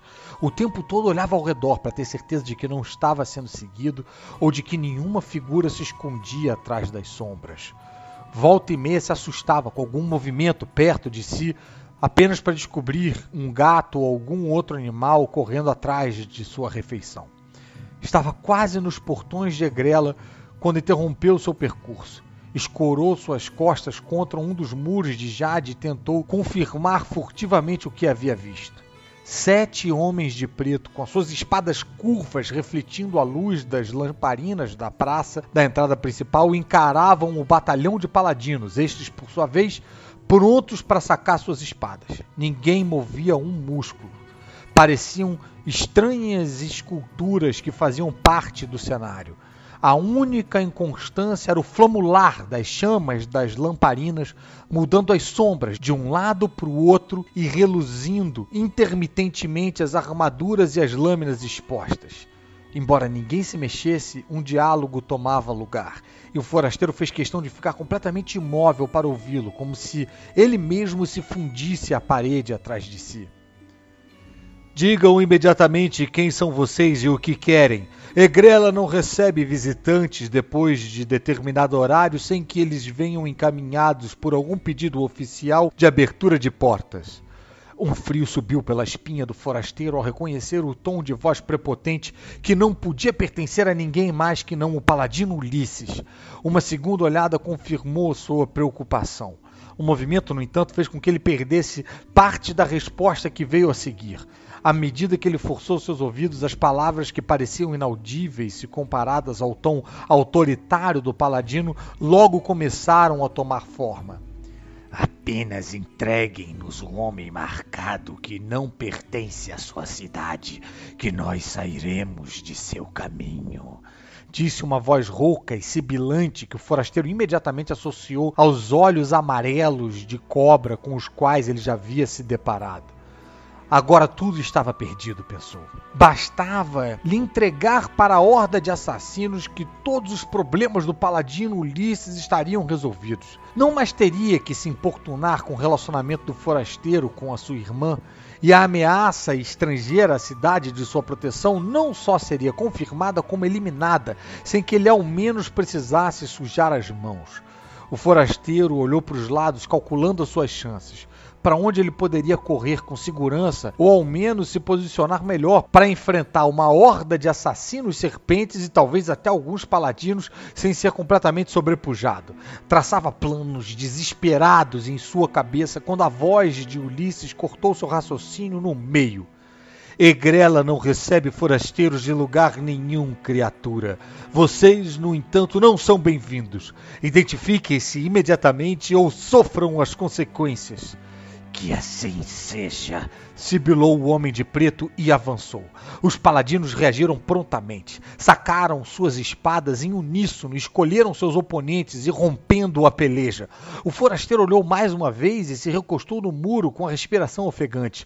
Não podia acreditar que aquilo estava acontecendo, e ainda mais acontecendo por sua causa. Paladinos estavam enfrentando assassinos treinados em detrimento de simplesmente lhe entregar para eles, arriscando a vida deles pela sua. Ele não podia deixar isso acontecer dessa forma, enquanto ele se escondia atrás de um muro de jade. Respirou três vezes e se preparou para sacar sua espada e entrar na luta, mas uma mão segurou seu ombro. Antes que ele pudesse ver quem era, estava imobilizado, com uma mão tapando a sua boca. Uma voz aproximou de seu pescoço e sussurrou em seu ouvido: Calma, forasteiro, vai ficar tudo bem. Vem comigo.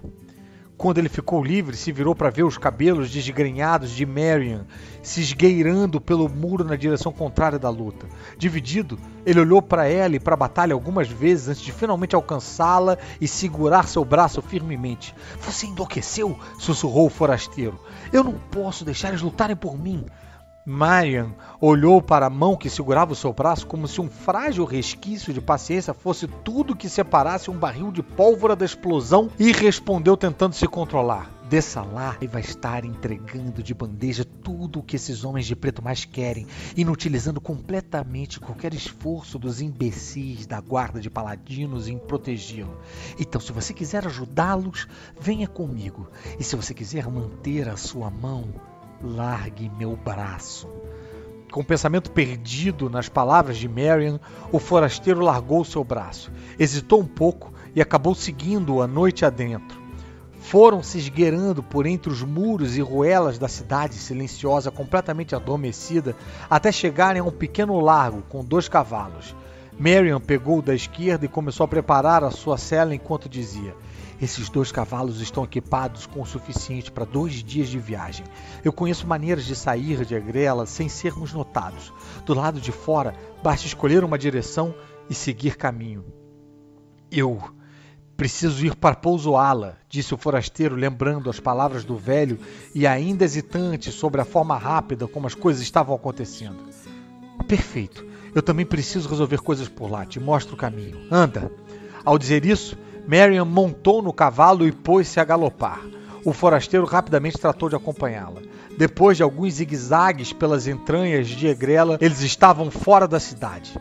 O duro bater de cascos dos cavalos nos paralelepípedos das ruas deu lugar ao som macio de terra batida, e o forasteiro não conseguiu deixar de sentir um aperto em seu coração quando viu a cidade, que lhe acolheu durante tanto tempo, diminuir no horizonte. Por outro lado, a necessidade de seguir adiante o compelia, e o longo caminho desconhecido pela frente parecia crepidar de possibilidades. E nós vamos parando por aqui. Eu sei que.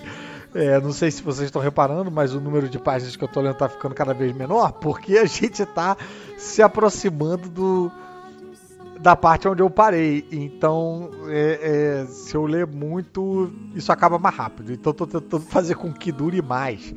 É, para ver se eu ganho aí um momentum para retomar a leitura. Eu espero que vocês estejam gostando. Se vocês não estiverem gostando, eu peço por favor que vocês não falem nada, não precisa, pode pular, então, que não falta MDM para vocês ouvirem, tá? Então, eu já estou inseguro o suficiente, sempre seguro o suficiente, caralho, já estou inseguro o suficiente sem precisar da, da dessa detonação aí. É, mas é isso, tá? Eu, podia ter avisado antes que bastava vocês pularem pro, pro restante do MDM, porque o que não falta é MDM, né, rapaz? O episódio anterior teve que teve sete horas, isso aí deve ter também bastante. Então, não fiquem chateados não. Quem não gosta do livro, tá bom, crianças? É, vocês vão ficar agora com mais MDM. O que será que essa galera do MDM preparou para vocês, gente? Qual será a, a, o buffet louco de assuntos que virão a seguir? Hum? Vocês estão curiosos? Eu fico bem curioso, porque o MDM é tipo. É, é tipo é tipo buffet de Clube Med que você tem pizza, sushi, cachorro quente é, e torta de chocolate, tudo junto ali, né? E eles vão passando um pro outro, rapaz, e depois só o que sobra é alegria e indigestão. Então, senhoras e senhores, muito obrigado pela companhia até aqui e fiquem com mais MDM para o vosso entretenimento.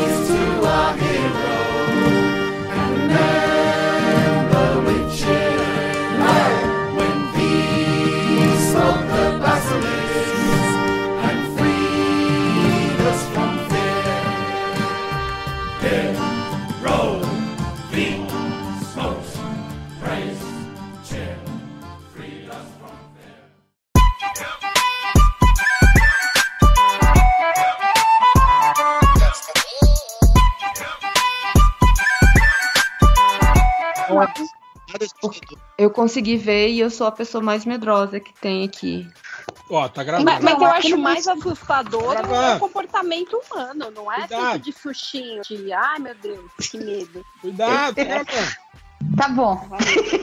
Cuidado por quê, meu Deus do céu? Ah, não. Às vezes a gente tá falando mal de alguém aqui, escapa, né? Mas não, tá falando só Aí de. Vaza. De... Às vezes não. Sempre falando mal de alguém. Por favor. O Léo, o Léo assistiu o episódio, aí ia xingar no Twitter. No Twitter não, O no, no WhatsApp lá. Não, não, não, não, no WhatsApp. Você, você assistia episódio e falava comigo. Povo burro! Todo mundo é muito burro! Do Nossa, meu. do que exatamente vocês estão falando? Eu me Missa da meia-noite. É só Uma ilha com, sei lá, 200 É habitantes e ninguém assustador, sabe né? que. Ninguém sabe o que é um vampiro naquela ilha. Me irritou profundamente que ninguém é- sabia o que era um Mas, é, vampiro. mas peraí, Léo, é tipo o Walking Dead. Naquele universo do Walking Dead, ninguém sabia o que era um zumbi, assim, até acontecer, entende? Spoiler! Foram spoiler da série! Parabéns, Léo! Ah, Eu não sabia que era um vampiro. Eu não sabia que Ah, tinha Vai, Léo, vampiros, mas também não vou assistir. Léo. ah, mas Mas isso tudo aí bem, dá, não vai dá influenciar pra... muito a minha vida, não. Mas Tô é muito zoando, tô importante. É muito, muito, Ai, muito importante você não saber que a pessoa é vampiro. Não, Não, é que não você, É que ele, você- ele- no final mim, do último ficou- episódio. Ficou um Fala, pra mim, é o demônio, é o demônio, é o também. demônio, que também. Aí eu de repente também. o meu namorado, ai, porque não sei o que é vampiro. Ah, é um vampiro.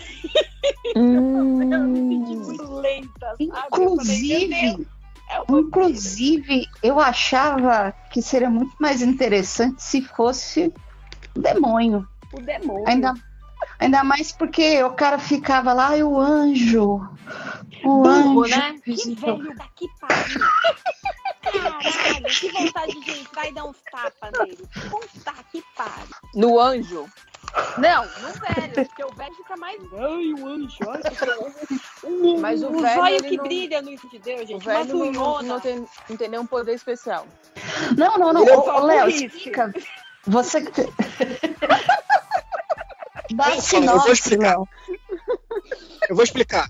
O padre, o padre dessa ilha, ele tá velho, ele tá com Alzheimer, não sei qual é a Uhum. doença que ele tá, ele, Não, é Alzheimer. e ele vai fazer, ele vai para vai fazer uma viagem pra onde? Jerusalém, não sei. E aí ele não, se porque perde, a tá? igreja paga, é pior ainda, paga viagem velho que tá senil viajar pra outro país. Começa Que tudo chique. errado. E aí, Mas tipo, Aí, aí- sozinho? não, tinha um grupo de padres. Grupo. É. o grupo do- dos padres. E aí ele se perde no meio do deserto e vai parar numa caverna. Na caverna, um vampiro ataca ele. Só que ele acha que é um anjo. porque Olhinhos ele vê o bicho brilhantes. passa. Ele vê o bicho, o vampiro, o vampiro é meio é meio bizarro, não é um tem asa de morcego, e tal. E ele vê aquele bicho e fala: "Foi um anjo". E o ele é mordido, ele é transformado em vampiro e ele rejuvenesce por alguma razão que não explica. Não sei. Eu não sei Porque, porque não, é porque tem rejuvenesce. idade máxima pra ser vampiro, você tem que ser novinho. Não, é que vampiro, Ah, tá, sim. vampiros eles podem mudar de forma. Ah, beleza. E aí ele rejuvenesce, aí ele fala: Não, pô, é um anjo, me curou e agora eu tô bem. E aí ele volta pra ilha lá, sei lá onde que é essa ilha nos Estados Unidos, e ele começa a dar o sangue do vampiro, que o vampiro, ele leva o vampiro com ele, que é um anjo, não é um vampiro.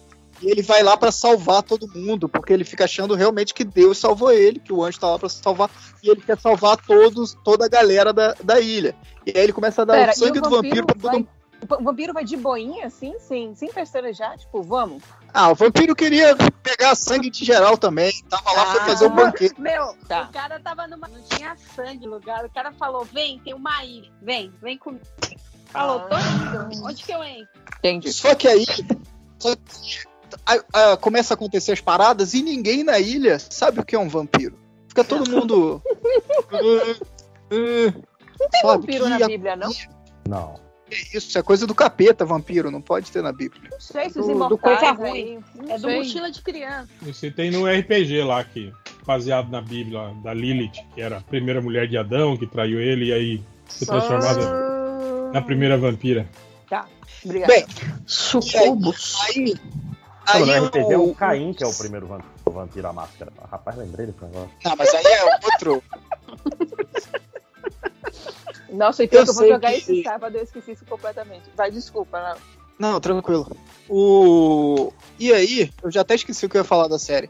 Não, e aí tem uma beata, que é a mais beata de todos, que é, um- a, é a mais cristã e é a mais. É a pessoa mais ruim da ilha, né? A pior É pessoa. normal. pra mim, ela. Geralmente é assim. velho. Ela é insuportável. É, ela convence o padre que é um anjo mesmo, que tá lá pra salvar não sei o quê, só que ela só quer salvar quem vai na igreja. Quem não vai na igreja é pra, pra ser comido pelo, pela vampirada, sacou? É, é, é maneiro, a série é maneira, a série é maneira, a série é maneira, mas eu fiquei com muita raiva de todo mundo nessa série, que todo mundo é burro. Quantos, quantos episódios são? Seis. E é série Sete. fechada? Ou Sete. vai ter segunda temporada e os caras na conta? Não, é fechada. Ah, bom. Olha, não tem da onde tirar, viu? Ah, Quem- sempre tem, né? do- O, não tem o dinheiro, tirar. o dinheiro Pra é muito continuar. poderoso, né? Ele, o dinheiro consegue uma forma, né? Como diria o, o Jurassic Park. né? Verdade. Prequel, como, como o vampiro anjo virou vampiro anjo. Uhum. Então, mas sabe o que para mim o que ficou mais assim gravado da série? Não foi nem a eu achei assim que não teve terror, não te- teve mais a suspense. Porque os episódios vão passando e você vai falando, caraca, como é que eles vão resolver? Porque tem um detalhe, é uma ilha no meio do nada, a ilha é super pequenininha e tem tipo 200 pessoas, saca? É uma ilha de pescadores. E não tem nada, eles estão a 15 quilômetros da costa. 50. Saca? Aí você... É 50 50? quilômetros. Acho que é. Aí você, aí você fica assim, mano, como é que isso aí vai se resolver? Mas enfim, no meio. Porque assim, a série foca muito na parte religiosa, foca muito nesta maluca da Bev, que é uma doente. Tem o xerife da cidade que é muçulmano. E aí ele, eles começam a entrar. Peraí, xerife muçulmano nos Estados Oi. Unidos? Numa, Numa numa ilha? Numa ilha pequenininha, Sim, é. de 200 pessoas, Sim. Sim. cheio de fanáticos Sim. religiosos. Sim. Ah, Sim. é, Não, é muita É, ficção, é muita ficção isso aí. Tem uma cena só pra explicar essa situação aí. Tem uma cena só pra explicar porque ele tá na ilha. Ainda mais xerife, que geralmente é, é eleito, não é? Qual é a Não, explicação não, não. agora? Eu quero saber. A gente tá dando esses spoilers, deve, já sabe que é assim, vampirão? Fala por que é que tem um xerife muçulmano no meio de uma ilha nos Estados Unidos católico. Ele não aguentava mais, ele não aguentava mais a perseguição que ele sofria quando ele morava em Nova York. Aí ele Tem- vai pro não, interior religioso, é isso? A esposa, Ele ele perde a esposa, ele perde a esposa com câncer. Só ele e o filho dele pequenininho. E, e aí ele falou assim: Eu vou então para um lugar que ninguém me conhece, ninguém conhece minha história, que é um ovo e é distante de tudo que eu tô passando. Ele, ele chegou a trabalhar pro, pro FBI, Léo, não é? Mas, Ele mas a explica vida toda que ele dele. tá na ilha, não explica por que, que a É, ilha aceita ele como, como Porque Porque ninguém queria o cargo. O cargo estava vago há muito tempo, porque era um lugar, é um lugar muito merda, saca? Ninguém queria. O pessoal não Ser gostava de xerife. dinheiro, né? O pessoal era, era contra o Ninguém dinheiro, queria né? ficar, na- ficar recebendo um salário sem precisar fazer nada. Obrigada. americanos, né? Exatamente o que eu tava pensando. O melhor trabalho do mundo. O imigrante legal veio pra pegar os, os empregos que ninguém queria, né? É sempre assim. Ai, meu Deus. Mas enfim, é, tem uma personagem que ela tá gestante na ilha.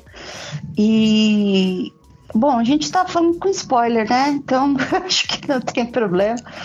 Ela acaba perdendo o bebê. E aí ela começa. a- tem um amigo de infância dela que volta para a ilha, os dois acabam voltando mais ou menos na mesma época, basicamente porque não tinham mais opção nenhuma na vida. A mãe dela morreu e ela acaba voltando pra, porque ela teria uma casa, etc. Eu sei que o cara foi, ele passou um período na prisão. Ele sofreu um. É, é aquela história de. É, ele matou uma pessoa, ficou bêbado, pegou o carro e matou uma pessoa. Por isso ele foi preso. E aí ele fala que esse período na prisão, apesar de ter um monte de gente anunciando Jesus para todo lado, ele era um, a- ele é um ateu convicto. Para ele não existe ele era- absolutamente nada. Ele era muito cristão antes, né? Ele Ele era contra- É, ele era coroinha tal, então para ele não existe absolutamente nada. né, que a religião é, o, é um, ela serve como apoio para as pessoas que estão passando por alguma dificuldade na vida e só. Não é um- uma conexão com um poder maior, etc. né? Mas enfim, cara, ela, enfim, claro, claro, tava sofrendo demais porque tinha acabado de perder o bebê e eles começam a conversar sobre isso. O que será que acontece quando alguém morre?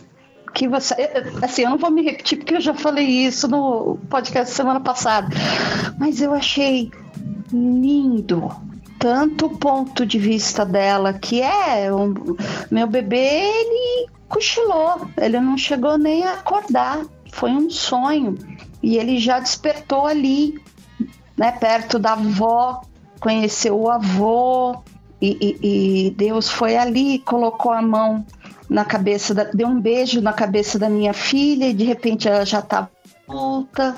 E o céu para mim é isso, é o amor, é, a- é, o, é o carinho que a gente não encontra aqui e tal. E ele fala, tá bom, você quer saber a minha opinião?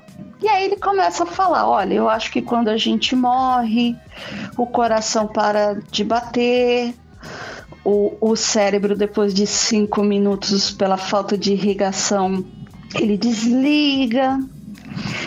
E, e aí ele- fala até um negócio muito legal, que ele fala assim que as, as pessoas têm aquela essa história de que na da, na cama, beirada da morte, etc. A pessoa viu o anjo vir buscar, a pessoa viu o marido que morreu há 50 anos vir buscar.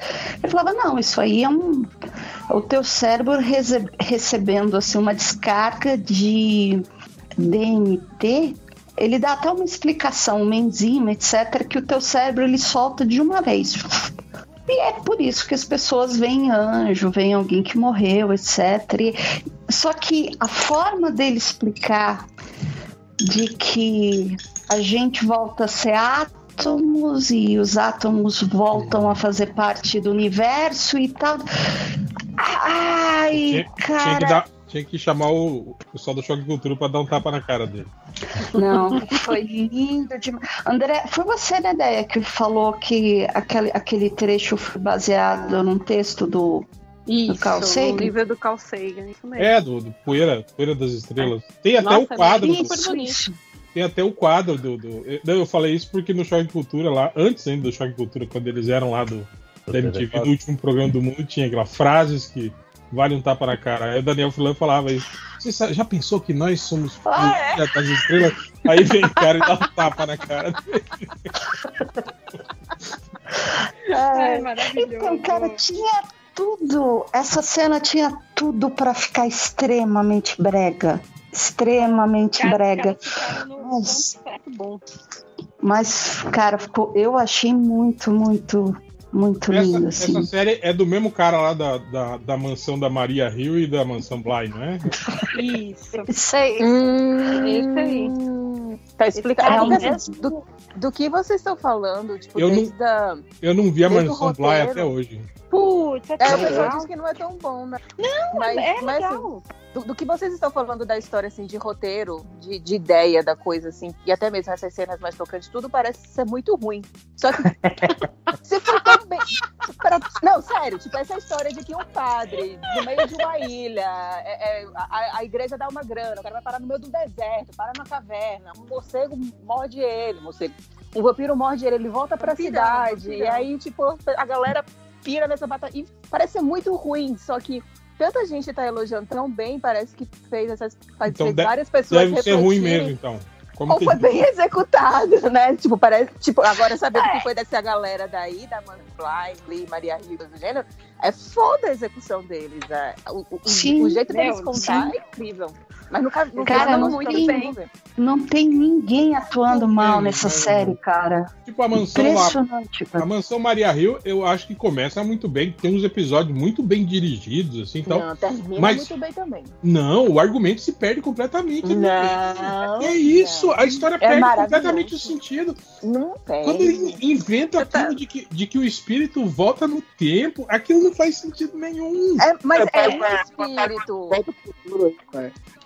É um espírito que volta e é pra alertar ela mesma da Pois é, dela. não, não faz sentido nenhum. Fo- Faz E aí- sentido e aí sim, todos os é outros- assim que a gente vive. Tipo, Todos como os seres humanos, é, é exa- Sabe, a gente sabe que a gente tem aquele problema e a gente não consegue sair daquele problema, cara. Todos os ali outros é fantasmas da série perdem o sentido de por que, que eles estavam ali, o que, que eles estavam fazendo. Nada, nada.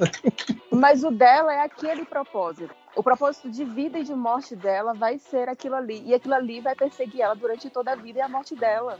É lindo. O legal, eu, é, eu li o livro, né? Esse livro da Mansão Rio, tipo, foi escrito na. Tem? Não, não, não é a É mansão da- foi escrito na mansão. Foi escrito nos anos 50. Esse não é E aí é é sim. É, são duas séries, né? Não, da é, Mansão Rio. Eu sabia do Bly, não sabia da, da Rio. Isso, mas assim, o, o- livro da Mansão Rio é aí assim, é 100% historinha de fantasma, quem vai sobreviver à noite, saca? É, é- metade do que a gente viu na série foi inventado pra série. Foi criado pra série. A gente tá falando disso e, tipo, a porta do meu armário da cozinha tá se mexendo sozinho. Isso Ai, chama- Deus, o gato É rato. É rato. É o gato, é o gato. É o gato que tá preso. Meu Deus, ufa. Cuidado se tiver os olhinhos. A gente tá falando de mansão mal assombrada e tá a porta se mexendo, sabe? Eu, hein? Eu já liguei a luz de casa pra qualquer questão. Ainda mais a sua casa aí, que é cheia dos fantasmas. Ah, não, era a outra, né? Que era. Era outra. Aqui é só Ah. espada, bengala. que Eu acho que essa é pior, só pra. Bengalas, bengalas que se mexem durante a noite, né? Que Meu, qualquer coisa, eu grito, qualquer coisa é, é, É é verdade. gritar. Aí, ela me dá um. Cara, quem-. Quem, quem que muda pra um apartamento que, que tem uma espada? A tua irmã. Cara, isso aí tem-. Isso aí tem muito cara que, de que era apartamento de, de velhinho e morreu, tá ligado? E aí eles estão alugando agora. assim. Na cama. Não, não, que, que, que morreu principalmente pe- pelos utensílios que você achou perdido da casa. Uma espada maçom enferrujada, benga um par de bengalas, né? Eu acho que a possibilidade de ser idosos falecidos os antigos donos é, é grande, viu? Você chegou a conhecer os antigos donos dela? Não, não, conhecia porque tava alugado. Aí a menina saiu, era uma jovem, não era uma velha. E eu conhecia a proprietária, mas era Caralho, ela não véia, era essa- velha, não. Essa menina morou esse tempo todo aí e não achou a espada e as bengalas em Tava, cima né? do guarda-roupa. Gente que não limpa, gente que não limpa. E às vezes é coisa do dono, tipo, é do proprietário. O proprietário larga as coisas na É, é do- do que eles primeiro alugam. Ou talvez o proprietário falecido tenha colocado aí depois que a menina saiaiu, né? E era, e era algo assim, tipo, pra você mesmo encontrar. Assim. E aí ela pegou e vendeu. Ela vendeu. Vendeu na OLX. Vende espada maçom para sacrifício e duas. Vez que espada maçom não respondo perguntas. Roteiro. A- PS, há manchas de sangue. Hoje de ação, Andrei louco pra comprar. Quando foi ver, André já tinha vendido. Pois. Já, tinha, já foi. foi. Quando- Cara, eu, eu fiquei uns três dias uma vez numa Airbnb que eu acho que era quarto da, da mãe do cara, não sei, porque tinha. Sabe, você tá no quarto e tem uma cadeira de rodas num canto. Ah, um monte de coisa. Meu Deus! Nossa, cara. Aquelas, aquelas camas médicas, não tem com controle É, pra reclinar e tal. É, o banheiro, o banheiro tem aquele aquele negócio na, na parede pra pessoa se apoiar, pra, pra sentar. Cara, a mãe do cara acabou de morrer, ele já tá alugando o quarto dela, cara. Ou não é nem isso, né? Ou então o cara fazia vítima da galera do, do Airbnb, só que Máximos conseguiu fugir. Ele, eu, não, eu, não, eu não tava no, no perfil que ele gostava, né? Isso é. É, ele deve ter pensado assim: ah, não, sul-americano, os órgãos desse pessoal é muito sujo. É, não, vou, não vou me sujar apenas com um chicano. É cheio de do- doenças, né? Essas doenças exóticas desse povo, né? esse povo que come cachorro quente com purê de batata. Se bem que o Máximos ele, ele não, Não, cai não, nesse. não, é. não, não cometa esse erro, não. Como que? Não cometa esse erro, não. Ah, isso é. Se for come açaí de Não. verdade.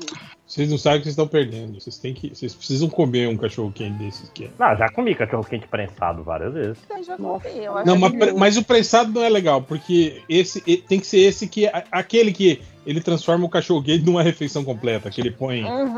a- o purê de batata, ovo de codorna, ervilha, Dois tipos de queijo. vinagrete, tudo.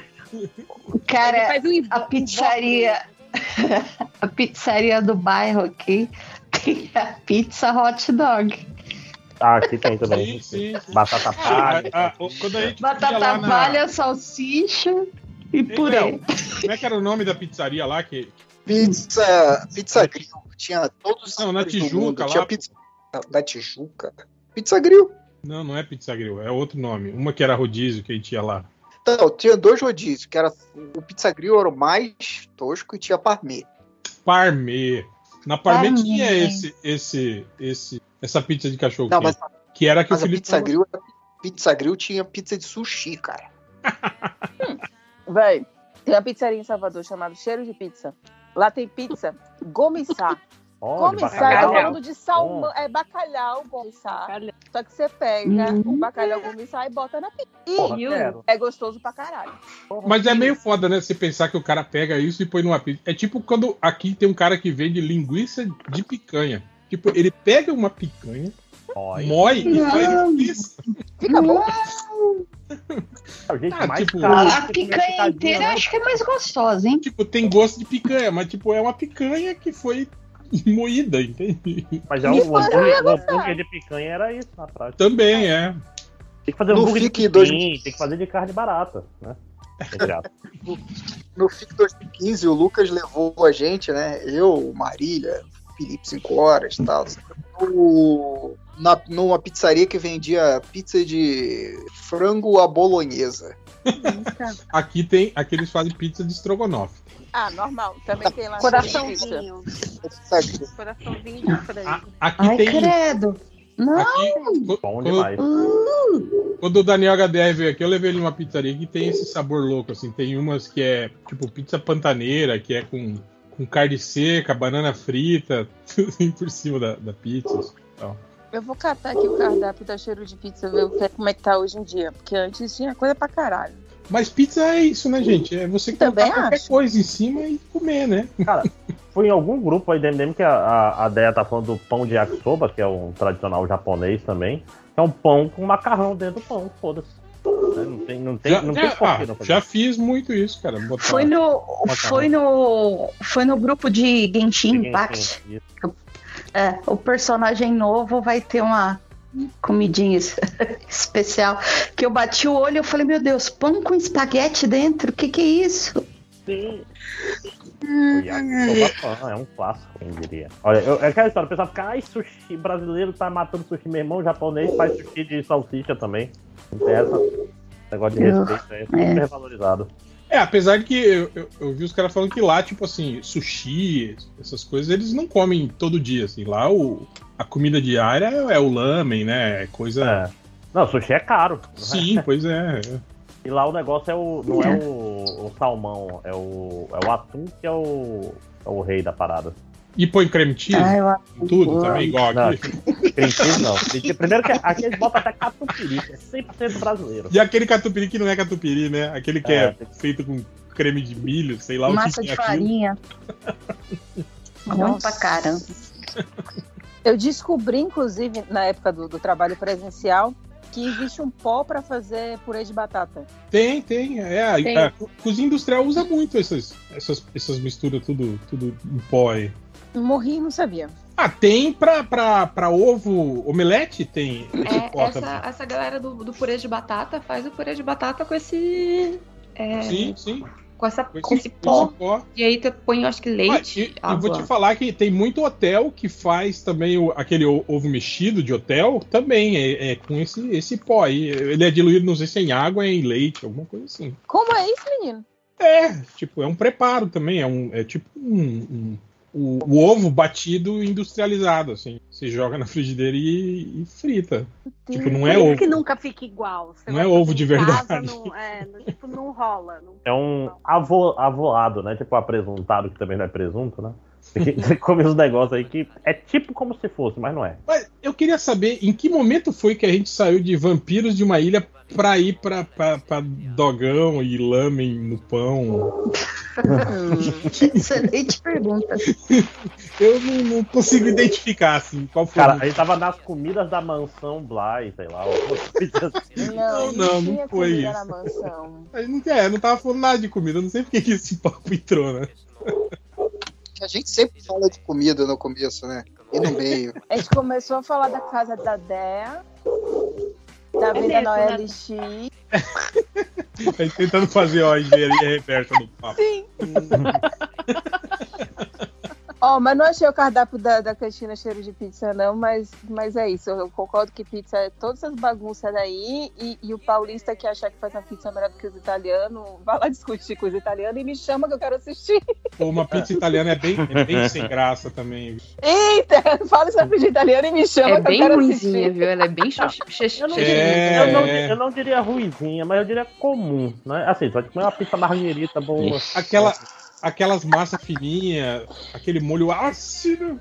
Não, mas É, é- é aquelas Ei. pizzas de dois Nossa, reais, tô, gente. tô achando desculpa. demais. Não, Aquele- gente. Não, O recheio não é aquele recheio servidão igual no Brasil, sabe? Não, não.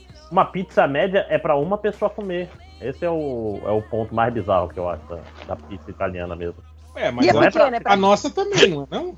Não, não, a uma, uma média aí, o cara comer sozinho. Só, Ah. acabou. Eu já, já fui assim, mas hoje em dia meu corpo reclama. É, eu não tenho mais condição de fazer isso. Infelizmente, o tempo vai passando. A idade cobra. Lá, Mas- inclusive, que o cara do Airbnb não quis você, Márcio. É, pois ele falou, "Ih, já passou da, da validade aqui. Exato. Foi Já assim que disse. começou a história da comida. Isso. É, tá aí, ó. Olha aí, ó. Conseguimos.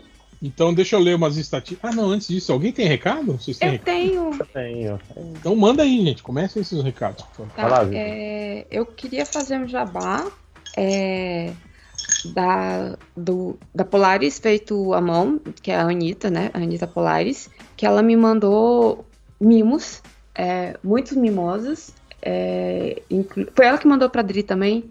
Um caderno com a tardes feito à mão. O trabalho dela é muito bonitinho. Dê uma olhada no, no Instagram dela, que é esse, né? Polaris feito à mão. E se Um ou dois tiverem. L's. Oi? Um ou dois L's. É, um L só. Polaris. Acho que Polaris ponto feito à mão. Isso. Isso mesmo. Obrigada. É, e ela faz uns, uns negócios, tipo, de bordado e coisinhas que vocês queiram, tipo, um, um planner todo arrumadinho, não sei o quê. É, fala com isso. O segundo é meio ridículo, mas tá, bora lá. Eu tô tentando é, entrar nesse mundo do streamer. Então eu fiz um canal. Ah! E Canal na Twitch, né? Que você tá. isso, na Twitch. E eu.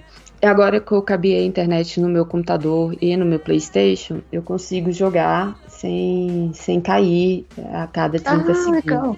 Isso. Eu só não tenho um computador para jogar tudo que eu quero, mas um passo de cada vez. E aí eu queria que, se os queridos ouvintes entrassem, é Ju, Ju Underline Matos, e se tiver algum ouvinte muito é, competente em dar cara para as coisas, porque eu sou muito ruim, eu sou muito burra com esse negócio. E eu queria personalizar a minha a minha capa. Seu Ah, header, seu é isso. E aí eu aceito, tô aceitando ajudas de lamentáveis queridos que gostariam de fazer esse grande favor e literalmente me ensinar a mexer nesse negócio, porque eu não sou, eu sou meio tapada.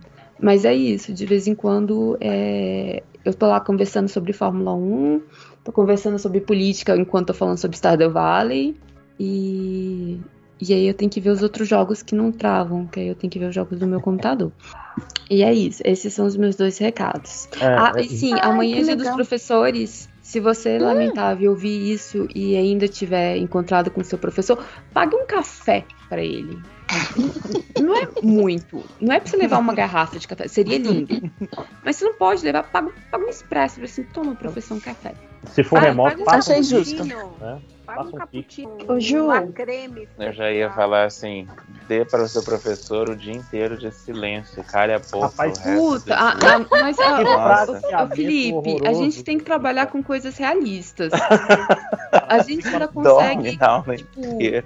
Ah, tá aqui, professor, um Mas, cafezinho. mas é, o dia do professor não é mais feriado? Antigamente era feriado. Não, então, é porque que as escolas fizeram? Como você tem o Dia das Crianças e o 15 de outubro na mesma semana, eles puxam o feriado.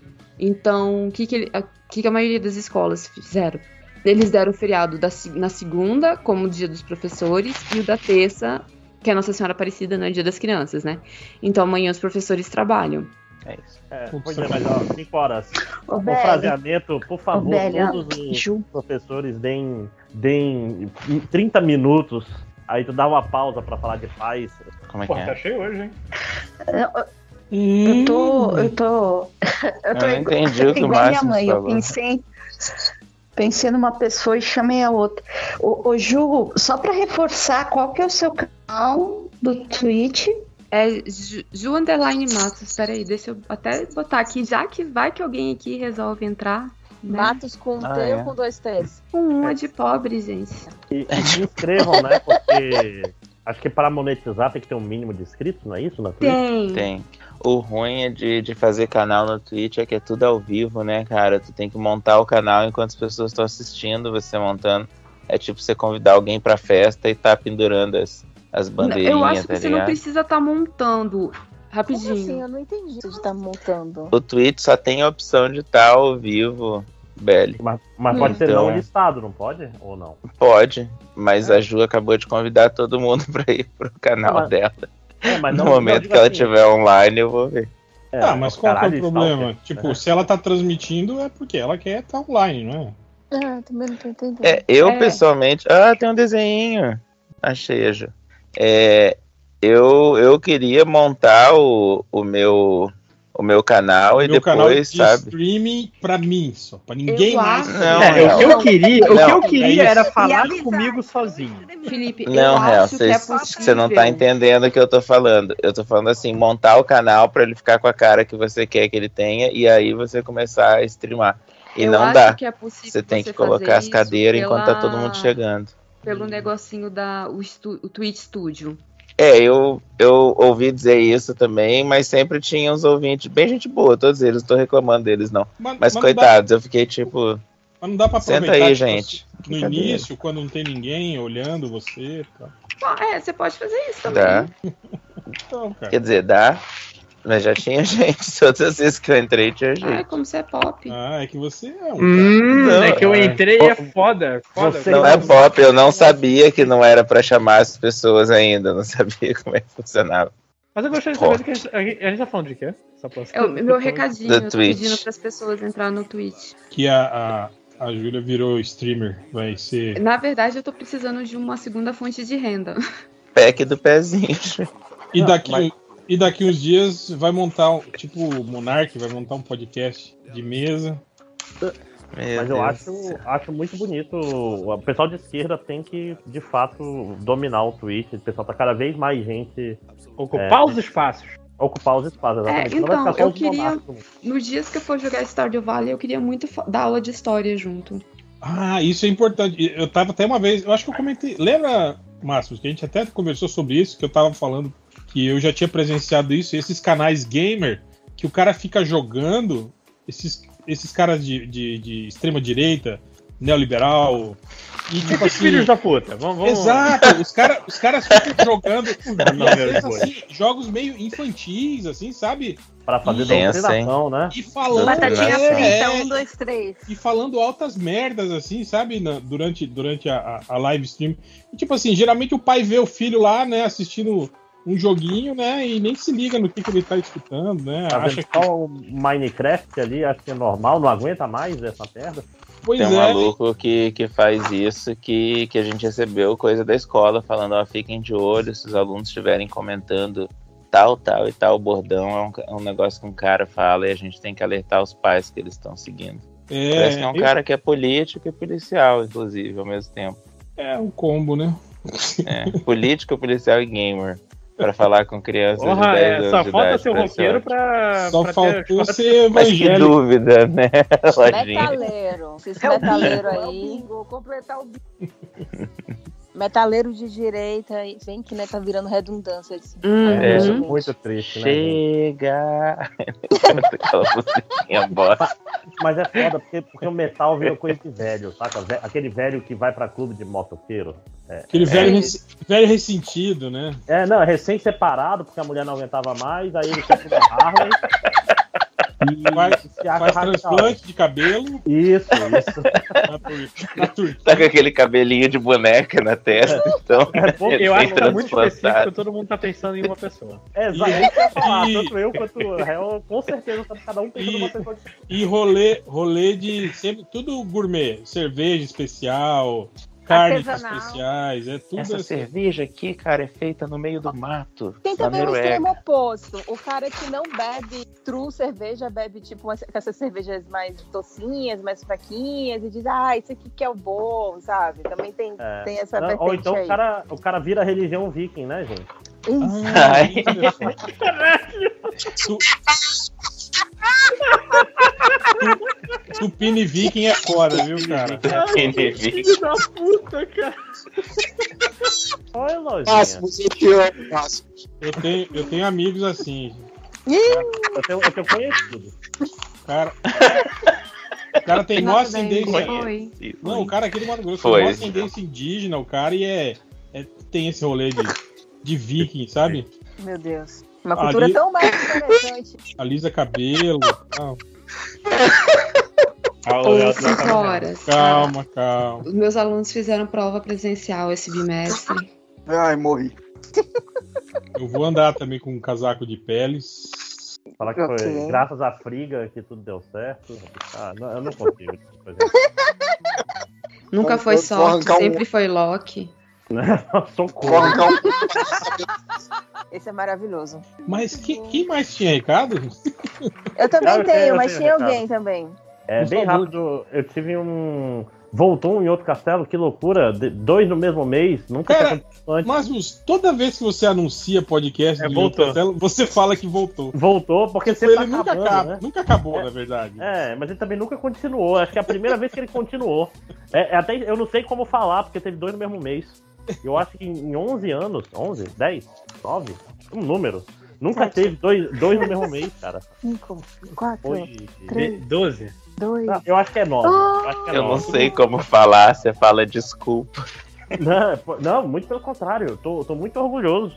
E aí eu tô botando o Ah, então método. tá, tá errado, tá errado. É, método 100% MDM de edição. Em 1 hora e 20 tava o podcast no ar com post e o caralho, sendo que metade do tempo foi pra fazer a imagem. Que eu sou ruim nisso aí. Então ouçam lá, a gente fala Star Wars Vision, fala de, do, do jogo do Final Fantasy do Caos, fala de um monte de coisa legal. lá. Caos! Fala de Round 6, fala de um monte de coisa. Então vamos lá. Tem spoiler de Round 6? Porque eu quero saber Não. spoiler. Droga. Infelizmente não, só tinha visto um episódio quando eu gravei. Se alguém achar Morre. algum o Change viu e eu tenho certeza que ele não se incomoda em dar spoiler. pronto, change, apareça. Suja. Eu Vo- Volta vi- no surubão, me dá spoiler vi- aí de. Eu vi comentário do Change falando que o, o final é ruim, ele falou. É, Que o último Então, eu é também ruim. já, eu já- também já vi esse é comentário, mas eu quero saber qual, a, Mas- da qual é. Mas é ruim por- porque ele, ele trai o movimento anticapitalista ou ele é ruim porque, porque morre muita gente, é triste, vocês não estão sabendo. é, Mas não, mas, Não, é ruim. mas a série não é sobre o capitalismo, não, é sobre o socialismo. Você não viu o MBL? Cara, MBL nu- nunca, nunca nos, nos decepciona, né? A gente, tipo, pessoas, né? Pessoas que vivem em sociedade, né? Capitalistas que estão mega endividadas, se, se, se sujeitando a, a, a coisas desumanas, né? Pra poder sobreviver. Cara, tem, a, tem a- na série tem até aquela parada de venda de órgãos, né, cara? Tipo, que o, que o Gel Pinheiro tava defendendo aquela vez, né? Falando que, pô, acho que devia liberar aí a venda de órgãos, né? Porque... Deixa eu dar um exemplo que eu descobri esses dias, eu achei muito interessante. Surgiu um, entre aspas, aplicativo, que não é aplicativo, ele foi pelo browser, chamado Food to Save, que é uma empresa que liga você a uma a alguma loja, e aí pode ser supermercado, hortifruti, é, doceria, padaria, que seja, que quando tiver as sobras da comida que forem ser jogadas fora, você pode comprar com desconto. Caraca, Olha só, é tipo, caraca. é tipo um aplicativo Cachorro pra- ganha de graça e tipo você um tem que pagar. Xepa, né? Um aplicativo da Xepa. É, Eu, aplicativo da Xepa, é isso mesmo. empreendedor, gente. É Que isso. horror. Pensou fora da caixinha. É, aqui Cuiabá ficou famoso pelo, pelo, pelo osso, né? O, o, o, açougue. É, que, que tava distribuindo osso. Vendendo. Formava umas filas quilométricas na frente, assim, pra, pra galera pegar osso, né? Pra... Pelo, pelo menos não tá vendendo, né, cara? Que agora é o novo padrão, né? O novo normal. É, eu vi que tava uma polêmica do, do, do- da carcaça de peixe, né? Que tava. Eu acho Tava que vendendo dois reais. É, é que tava. Que tava ah, eles botaram um, um cartaz, né? Falando que carcaça de peixe não, não é doada, é, é vendida, né? Caralho, bicho. Até o- daqui a pouco até o, até o sapato velho pra fazer sopa os caras vão querer vender, né? Pois Tá é. Sopa de pedra, né? Dos desenhos animados. Mudando de assunto para algo mais, mais legal, vai, deixa eu dar meu recadinho. É, esse sábado começa o, é, a live, que também depois vai virar podcast, pelo que eu entendi, é, das Fúrias, que rola no canal do, do, ja, do Jaca Freak, que ele tem no Twitch. Eu acho que é Jaca Freak, inclusive, lá no Twitch. É, começa esse sábado, a gente vai jogar Vampira Máscara a partir das 8 horas. Deixa eu firmar o horário. A gente entra às 7, 7, 7. É, começa às 8 horas ali e vão ser três sábados de, de outubro. Então vai ser sábado 16, 23 e 30. E é um grupo que a gente já jogou ano passado, a gente vai jogar de novo esse ano. Sou eu, é, a Belle, né? A, a Jéssica, a Carol Batatinha e a Ju Pousilacqua. A gente já tem um grupo de vampiras e aí a gente vai continuar com altas aventuras da noite. Animal. Deve ser tão legal jogar RPG com os amigos. É muito legal, sim. Nossa, Já pensou Jogar um RPG de guerra nas estrelas, ia ser maneiro. Eu né? tenho, eu tenho amigos, eu não tenho só o RPG. É que o cara que ia mestrar, ele já não é mais meu amigo. Você tirou ele, você não chamou ele pro grupo dos pais? Um clima tenso se instaurou entre a rapaziada. vai se criando um clima terrível. Mas quem mais tem recados? Eu tenho. Ninguém. Então diga, Lojinha. É, então, compre meus livros. Boa! Presta atenção, presta atenção, presta atenção. Vou, vou- vou botar de uma forma bem simples. Já comprei. Cara, você tá ligado que o, o, o, o André tá, na, tá, tá hoje aí, né? Eu Tá já- na chamada. Você será julgado, né? Não, Eu mas presta atenção, presta. Por esse atenção. É. anúncio. Eu, eu confio em vocês pela compaixão. Por quê? Porque eu acabei de entrar com Tertúlia e, e- e Sonhos em Guerra naquela promoçãozinha do no, no Prêmio Geek. Então, Que que é isso? eu não sei como eles escolhem como, qual é o. Tá, Ah, você, você inscreveu seus livros, é isso? Eu escrevi meus livros. Só Ah. que aí tem o, julga- o, o Só que- comissão julgadora. Você não sabe ainda se ele foi selecionado pro prêmio ou não, é isso? Não. Por isso que se você comprar cada vez mais esses livros e der a nota que você acha suficiente, não se você dar uma nota ou não, É sim. tem mais chance de Mas- aparecer. Mas, tipo assim, isso aí você tá deduzindo que Estou talvez deduzindo. seja isso. deduzindo. é Não. isso. É. Ô, ô, não precisa nem comprar, só dá a nota lá. Mas vai Aí. que pode, vai que compra. Sempre tem um estrago prazer, né, Lojinha? Sempre, sempre, sempre. É até melhor que não compre, gente. Não... Tudo bem. Mas é isso. Então, vocês. Imagina, imagina que legal, porque eles vão anunciar o prêmio na CCXP Awards. Imagina que legal aparecer lá pra ganhar um prêmio. Pensem no, pensem no, no, no universo se, se, Tem que se falar alinhando. assim, Mas você, fa- você, você falaria sobre o MDM no seu discurso ou você ia renegar igual certas pessoas? Não, eu iria falar. Ih, Eu iria falar. Faço que- Igual certos autores aí falam. Ele ia falar todo dia tem uma merda. Falar, esse, aqui, esse prêmio aqui é dedicado ao Change. Não, mas o Bobo já saiu, né? Então não tem problema. Ah, não, tem... mas é o mínimo, né? E ele, vai, é e ele vai lançar uma biografia. Eu vi um press release essa semana. Autobiografia. Quem? O Borgo. O Change? Ah. Ah, tá. O- seria ótimo o Chase também lançar uma autobiografia. Ah, pelo menos, tipo assim, é que o Borgo já tá com, com, com mais de 40, né? Teve youtuber aí de 16 anos lançando biografia. Caraca, que. Que virou Aliás, o filme, Léo trabalhou inclusive, numa dessas, né, Léo? Virou filme, Nossa, que, inclusive. que ofensivo. Não sei de nada. E o cara ficou bem riquinho. Assim, Acho que também ele já era de uma família ah, bem, bem É, abastada. Ele ficou mais rico. É, Será? É, mas tipo, ele, ele Acho deu uma que sim. caída depois. Hoje ele é mais um desses youtubers aí, que, desses podcasters de YouTube aí. É, esse eu fico fa- louco, né?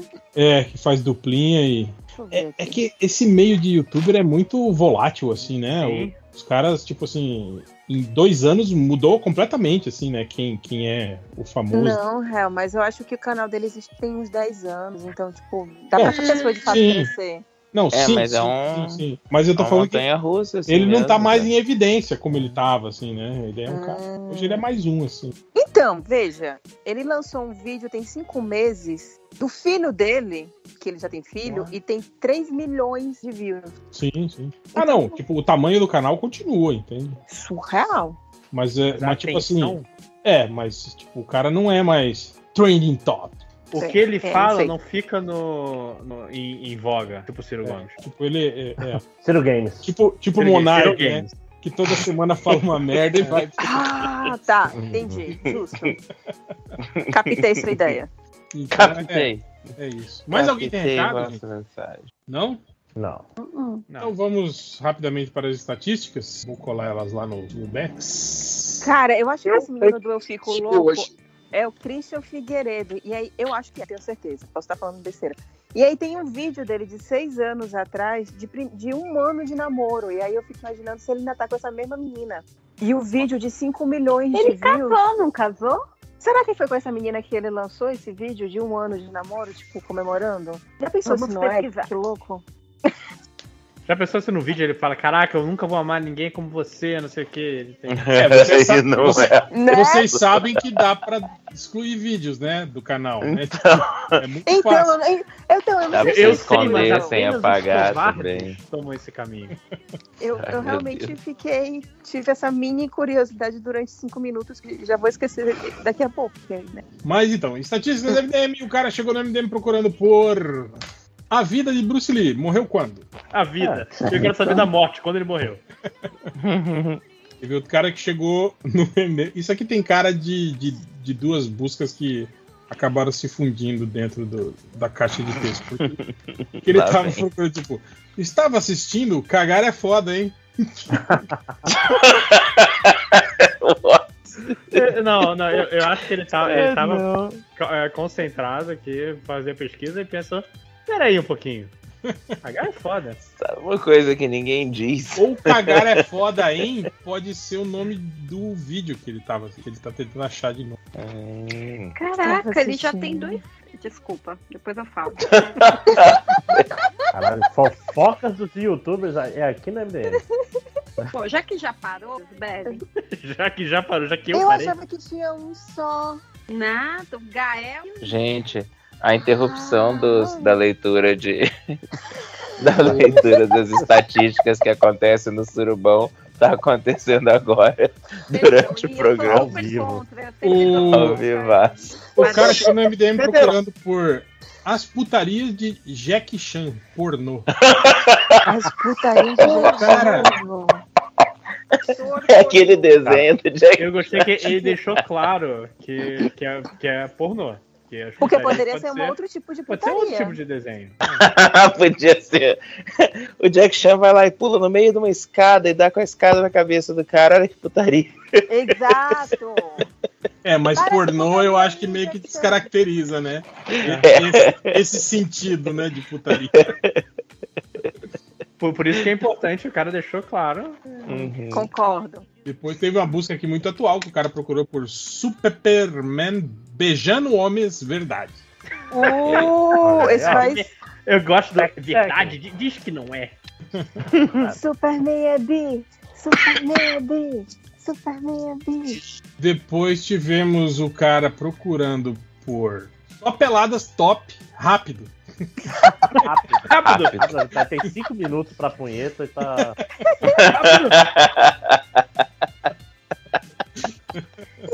Ai, ai. Ele usa Pomodoro na busca dele.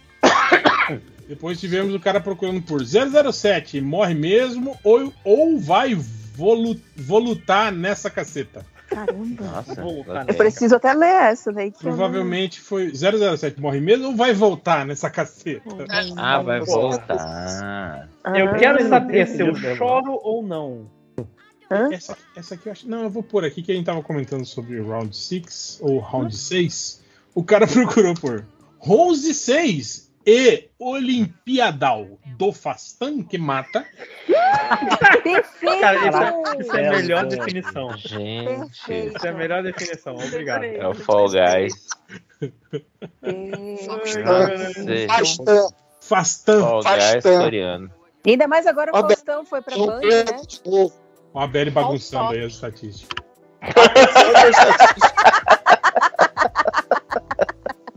Peraí, não pode, Não não? pode. Não, não pode, no Surbão não pode bagunçar a estatística, tem que deixar todas as estatísticas uma atrás da outra. Junto. Ah, eu não É sabia, porque- desculpa. É porque o JP depois copia elas pra jogar no Twitter. Uh, desculpa. Ah, é por causa do. Ah, então pode fazer. E vocês não querem a ira do JP. Não. Obrigada. O cara procurou por The Batman, vai sair trailer, vazou, onde assiste antes de tudo? Caraca. De tudo. Que pressa. É, que nem, é, É, o o- mesmo é o me- é espírito dos do, mesmos criadores do Manda pra Punheta Rápido. e do Só Pelado Manda. Stop Rápido. Eu acho que é porque anunciaram que o trailer sai, acho, daqui dois dias, não é? Eu acho É que é sábado. isso. DC Fandom. É, ele quer eu- falar, ele quer ver antes de todo mundo pra mandar spoiler pra galera. Antes de mas- tudo, ou ele quer ver. Antes de tudo. Spoiler de trailer. Puta merda, né? Depois teve o cara que procurou por dois minutos na porrada. Tirou, tirou pra nada os arrombados. Eu Tiro acho que é quê? dois minutos de porrada, tirou pra nada os arrombados. Eu acho que deve ser isso. Tipo quando você dá um cacete no cara, tá ligado? Você tirou ele pra nada. Você bateu nele. É isso que ele. Ah, tá. Esse aqui eu gostei, porque é uma dúvida. Ele perguntou: O bode da bruxa é só bode ou é o demônio? Ah, é o Felipe. É o demônio. Cadê o Jaca pra falar? Ai, não. É o Felipe, né? Eu gostei do demônio com L no final. Ficou legal. Pode ser nome do personagem. Demônio. É, outro cara perguntou se o MDM tem pod, podcasts fi, ficmados? Ah, o quê? Ia ser Filmado, interessante será? até, né? Podcasts, podcasts ficmados. Eu acho que é filmados. Sim. É, Eu- filmado. cara, o problema é que todo mundo é de um. Primeiro de tudo, ninguém aqui tem dinheiro de pagar uma, uma sala. Já imagina gravar. só, gravar uma vez por semana, só em passagem, o que a gente ia gastar, né? Tipo, pra vir É. um de Brasília, um de Manaus, um de Cuiabá, tipo. Aí grava e depois cada um volta pra sua casa. Ah, podia fazer no FIC do ano que vem, né? Então, rolou isso uma vez no FIC. Aí. Rolou? A gente fez um. um gra- ah, Uhum. Ah, Eu acho que foi antes do Lojinha entrar. Foi antes.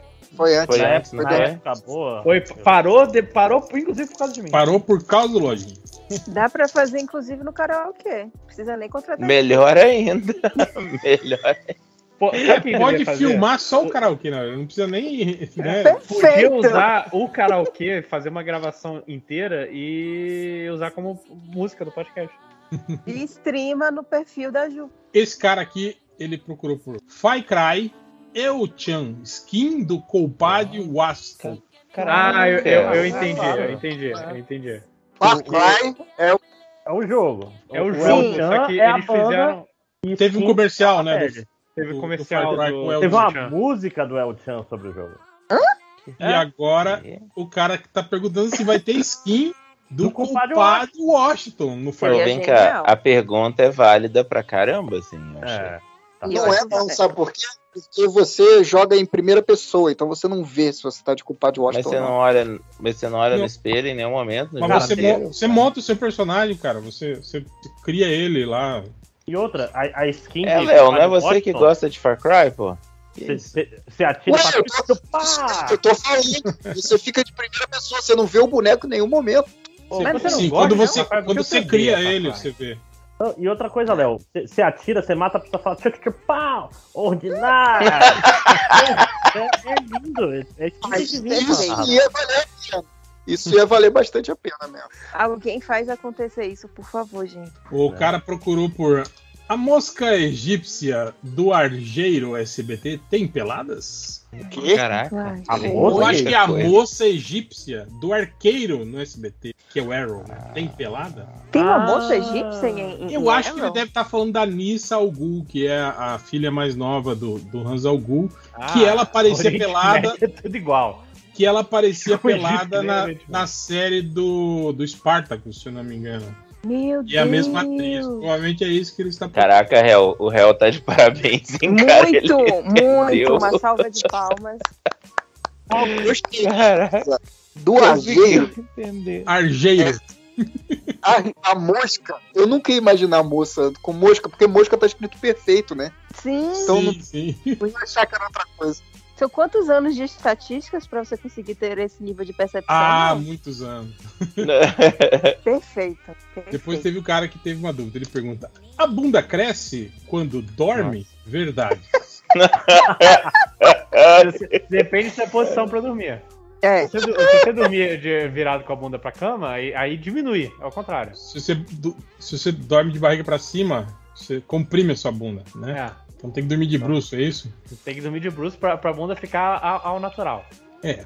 É tudo ciência. Mas a, a gravidade tá puxando sua bunda pra, pra baixo, né? Mesmo de bruxo. É, então eu também fiquei pensando nisso. Acho que tem que ter uma, uma cama em que Com tem buraco. um buraco na região da bunda pra gravidade fazer Pra a bunda gravidade cresça. puxar. Tem uma tirinha assim que, que fala tem que ficar coberto, porque se deixar a mão descoberta, o monstro vem e come sua mão. Aí o piazinho põe a bunda pra fora da coberta. Eu já vi essa tirinha. E eles sempre colocam a camisa do São Paulo, né? No gurizinho. Ai, meu Deus. Essa parte eu não sabia. É, sempre mandam no- nos, nos grupos de WhatsApp de futebol. Isso, isso aí. É, esse aqui também foi legal, que o cara procurou por Alan Namori. Alan Namori é comunista? Ai, Ou não? Alan Moore é Ver nas estiruas dele. Nossa senhora. É história. Estiruas. Alan Moore É, é, comunista ou não? Ver nas histórias dele. Mas o que, que é, É- é estirua? da onde viram- eles têm um História. É que viram a- aquela foto da camiseta, Léo. É a foto da camiseta de comunista Não, dele. O pessoal da onde deve que ser ele mentira. Da onde Eu que ele conseguiu escrever? Ele trocou Estirua. o I pelo Ah. U. Era Estoruas.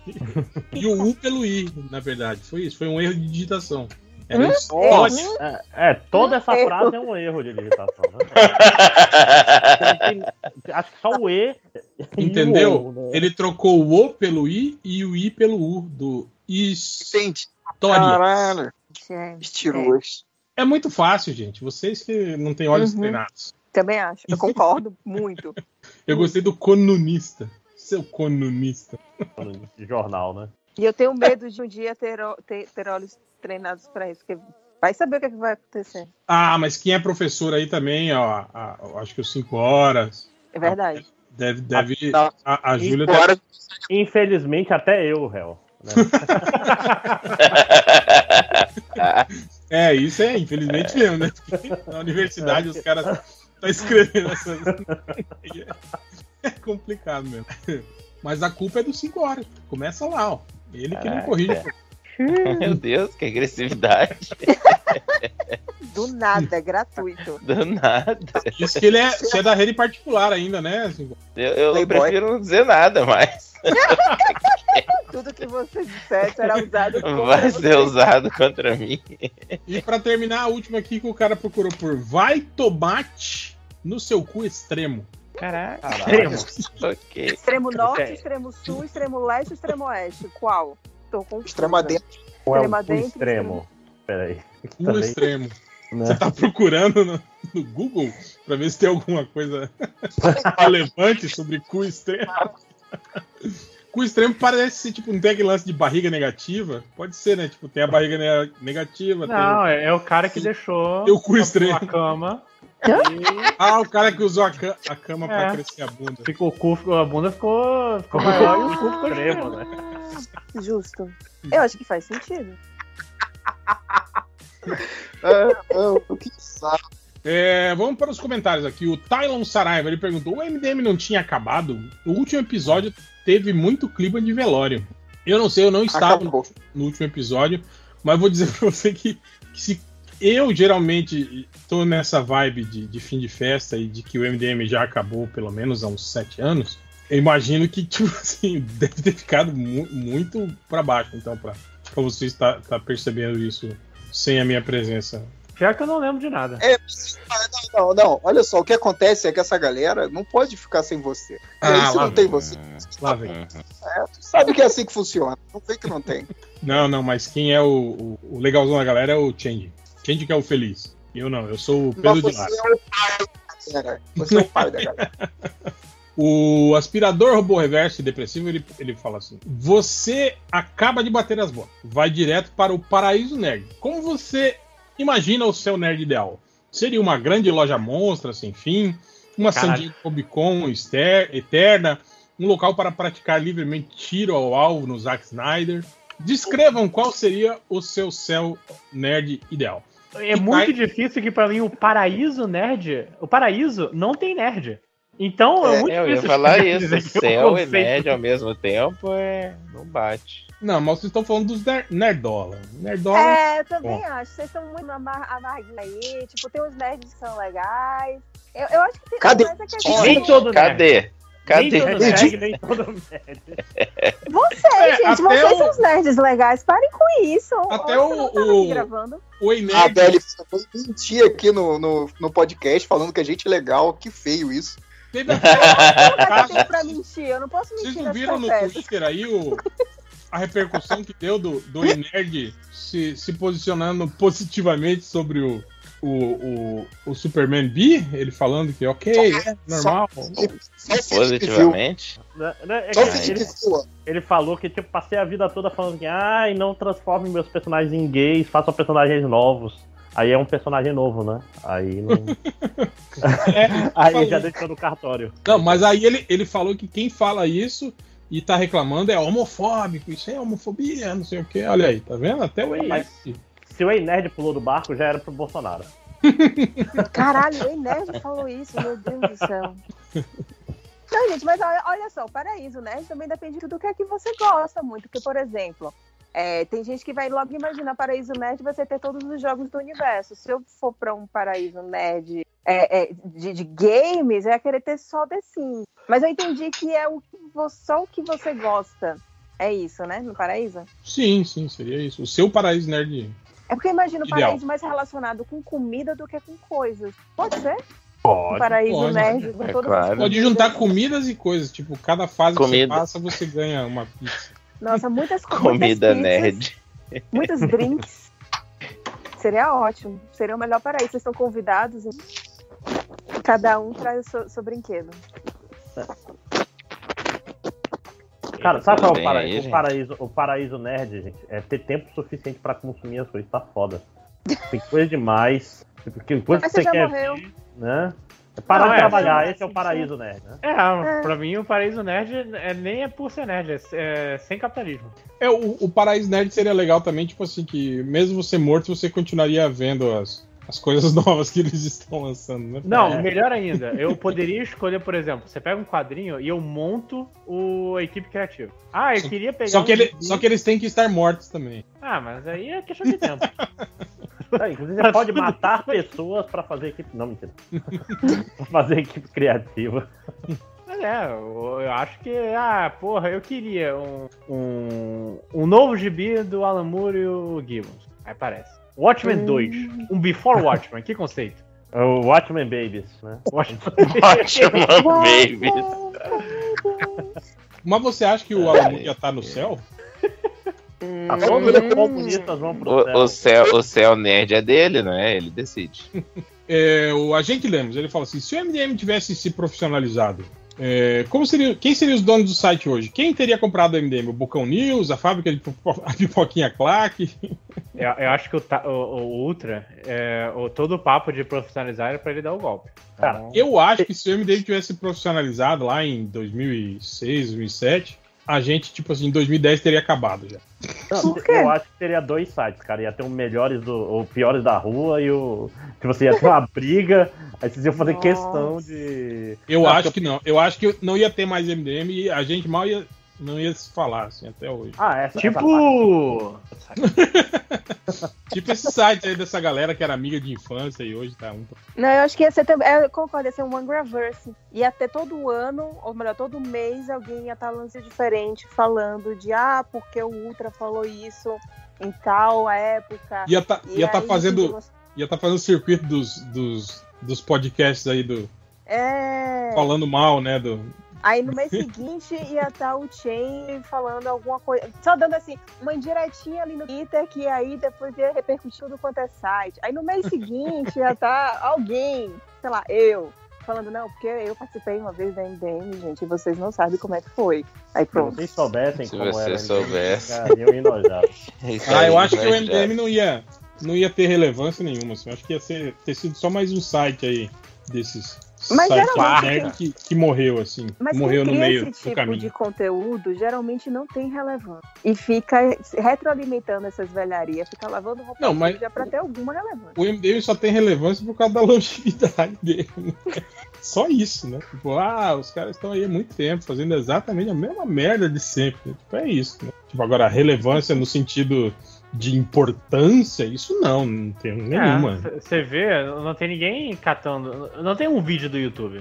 Não. Tem um vídeo do YouTube, não é relevante. Tem, Mesmo tem os MDM. momentos. Aquele cara que faz momentos MDM, Os não? cortes? Cortes, isso. é. Gente, tem Momentos é o Caruso. Não conta, não, cortes. Aliás, a tristeza do Caruso, né? Ao, ao saber que o, o Nerd Reverso não. não escuta.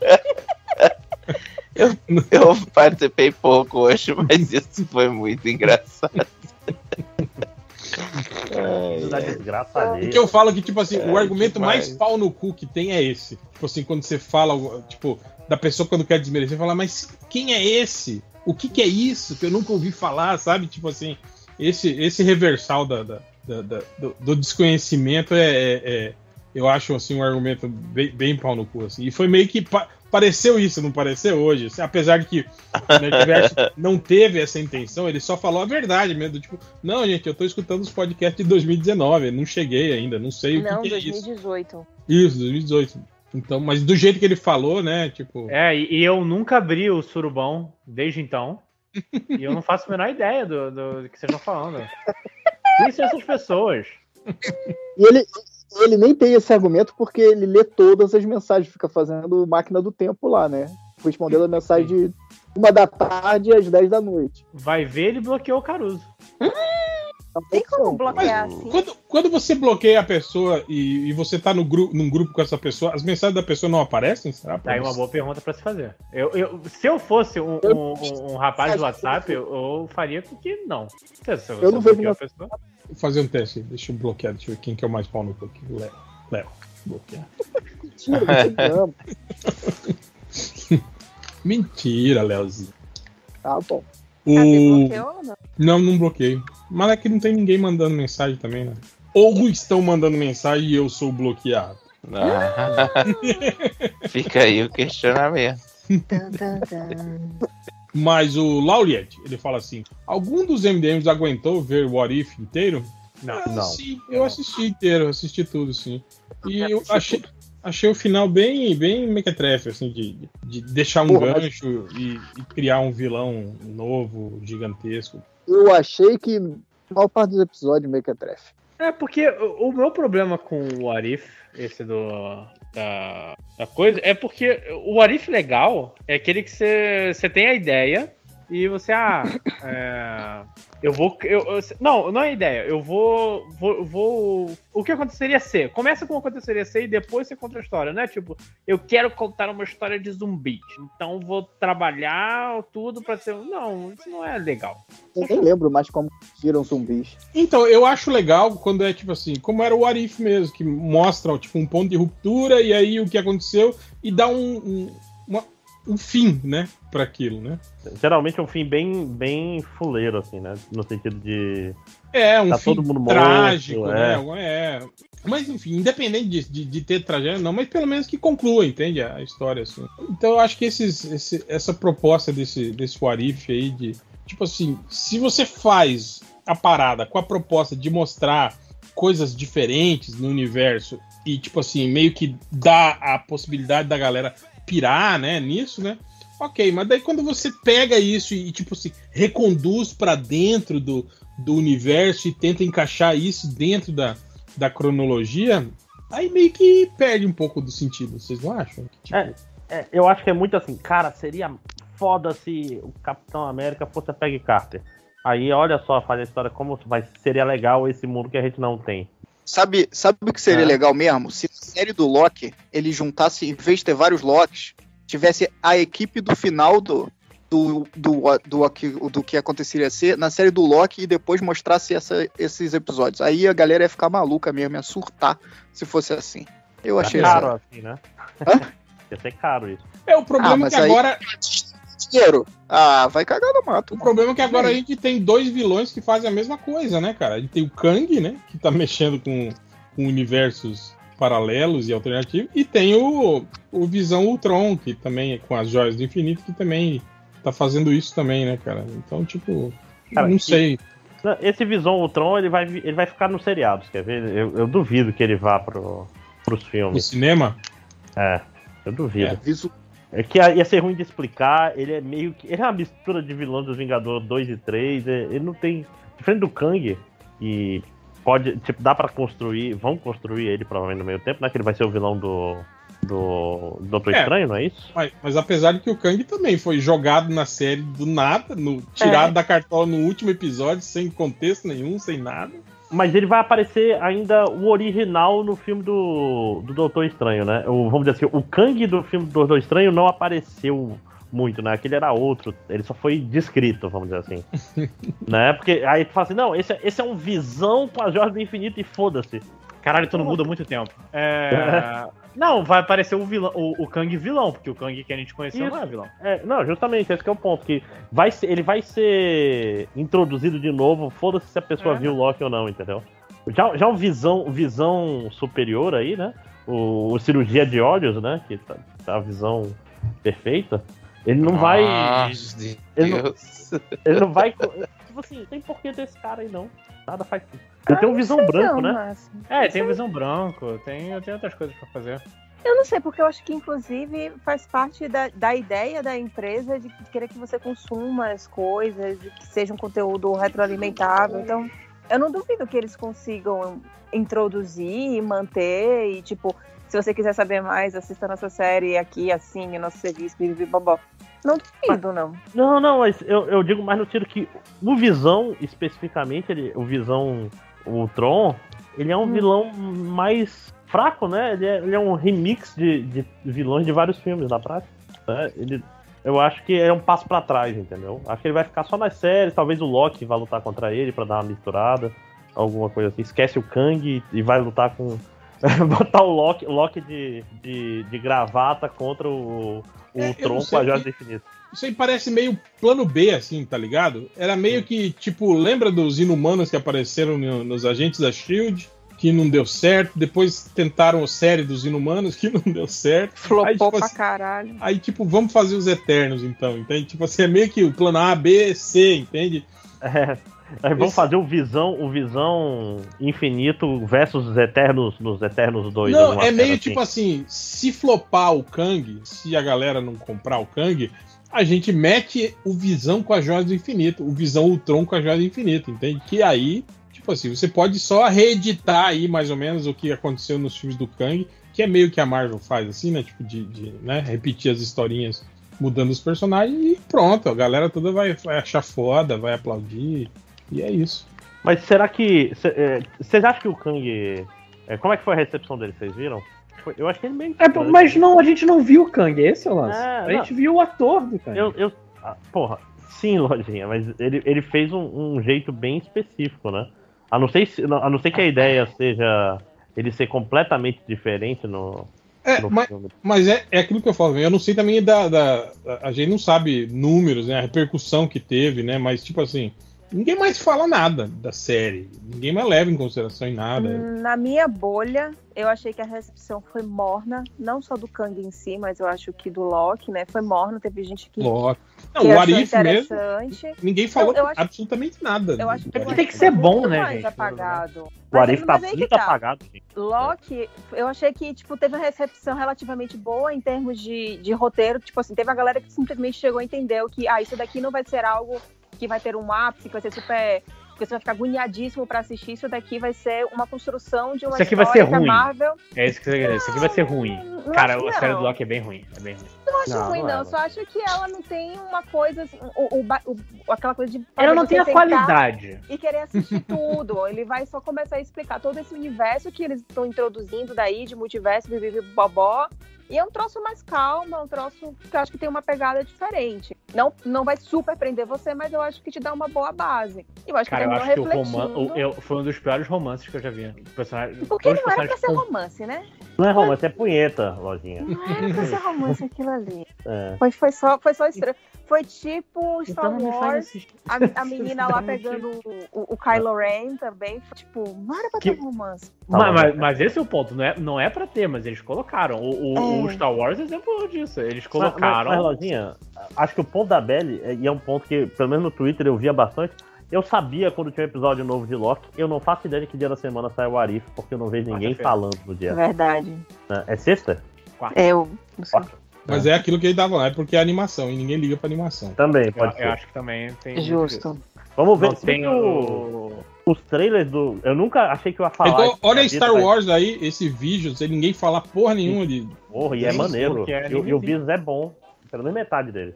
O, an- o anterior a esse, aquele Bad Batch, também ninguém falou nada dessa série. Cara, Mas você é falou, mais- você falou que é ruim, né, Real? Eu achei. Achei arrastado. Mas o a primeiro conta- conta episódio. coisa ruim, a Ah, gente eu nem vi. Al- al- alguém viu a segunda temporada de Love, Death and Robots? Eu vi um Eu episódio. vi, mas não lembro. mas eu vi. Eu vi o episódio do Eu vi Lojinha lá. E eu lembro que foi rapidinho, assim, tipo, acho que Ah, foi agora, eu fiquei, duas, com- agora eu fiquei curioso. Duas de Lojinha? duas horinhas. Aquele episódio do todos? Lojinha, ué.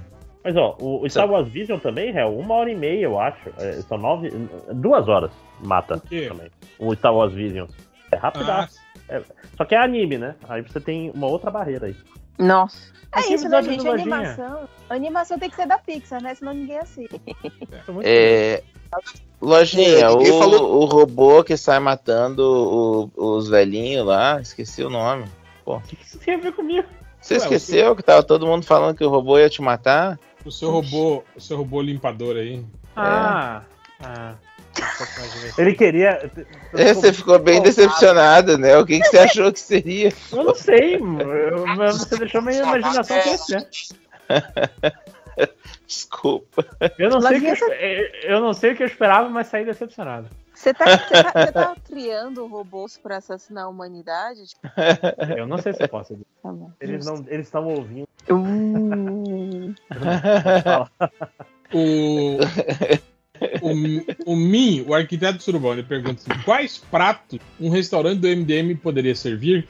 Aí ele fala, eu começo, Rolou. pizza de feijão desidratado, uma harmonização de dois clássicos da culinária lamentável do MDM. Jesus. Vocês não lembram dessa fase do feijão desidratado, do, do Catena? Quando ele Catena. tava, Sim. Sim. quando ele tava Como nas vacas esquecer? magras. É, eu, eu tentei esquecer, mano. O Felipe Cunha, ele pergunta. Esse que foi legal, hein? Ele fala assim: quando sair o trailer do filme do MDM, qual música famosa vai tocar em uma versão lenta e triste? A, a piranha. Piranha. Cara, o, eu- apogeu, o apogeu, cara. Tem cara é que apogeu já é triste. Já é né? triste, já é uma É, música lenta. mas Tinha que ser aquela. aquela. I think about you. Imagina essa, uma versão triste dessa música. Porque ela é mó rapzinha, assim, né? Mó, mó. Cara, Mó é, é- é inevitável. Vai ter algum trailer com essa música em algum momento. Porque...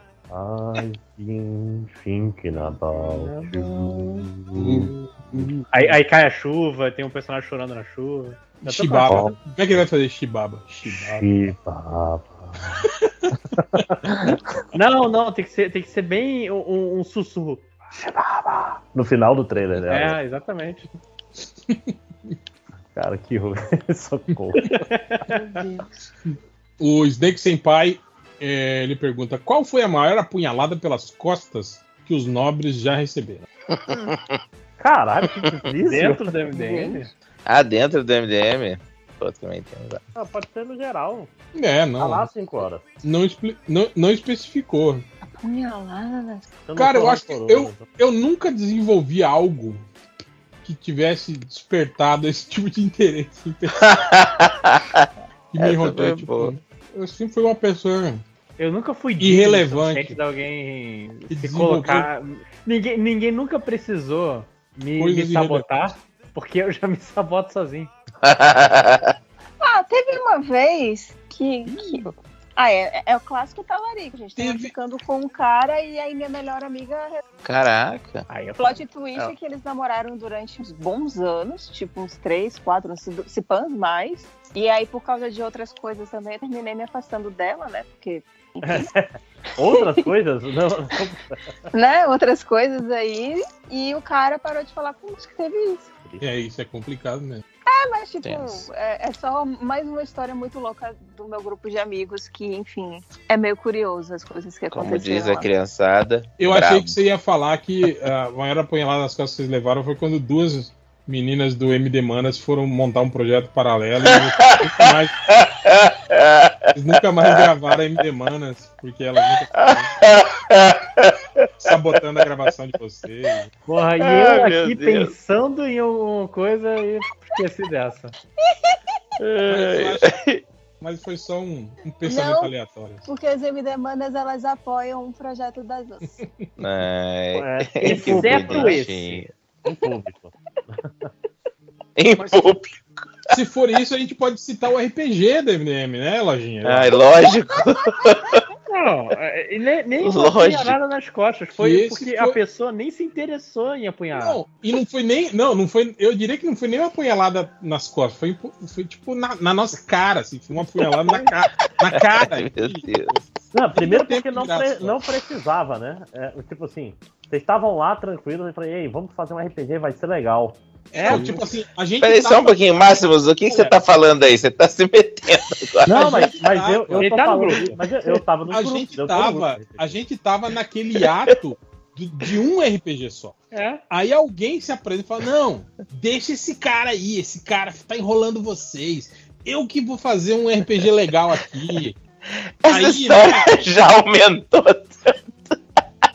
Aí manda, Deixa manda esse cara aí. regras, né? Manda guia das raças e fala, ó, Ai, construir esses ai. personagens tal. não sei. Ele passou no privado, tipo assim, pra cada um, né? O que, que ele precisava pra história pra evitar, tipo assim, personagens parecidos, né? Tal. Que E, história detalhada.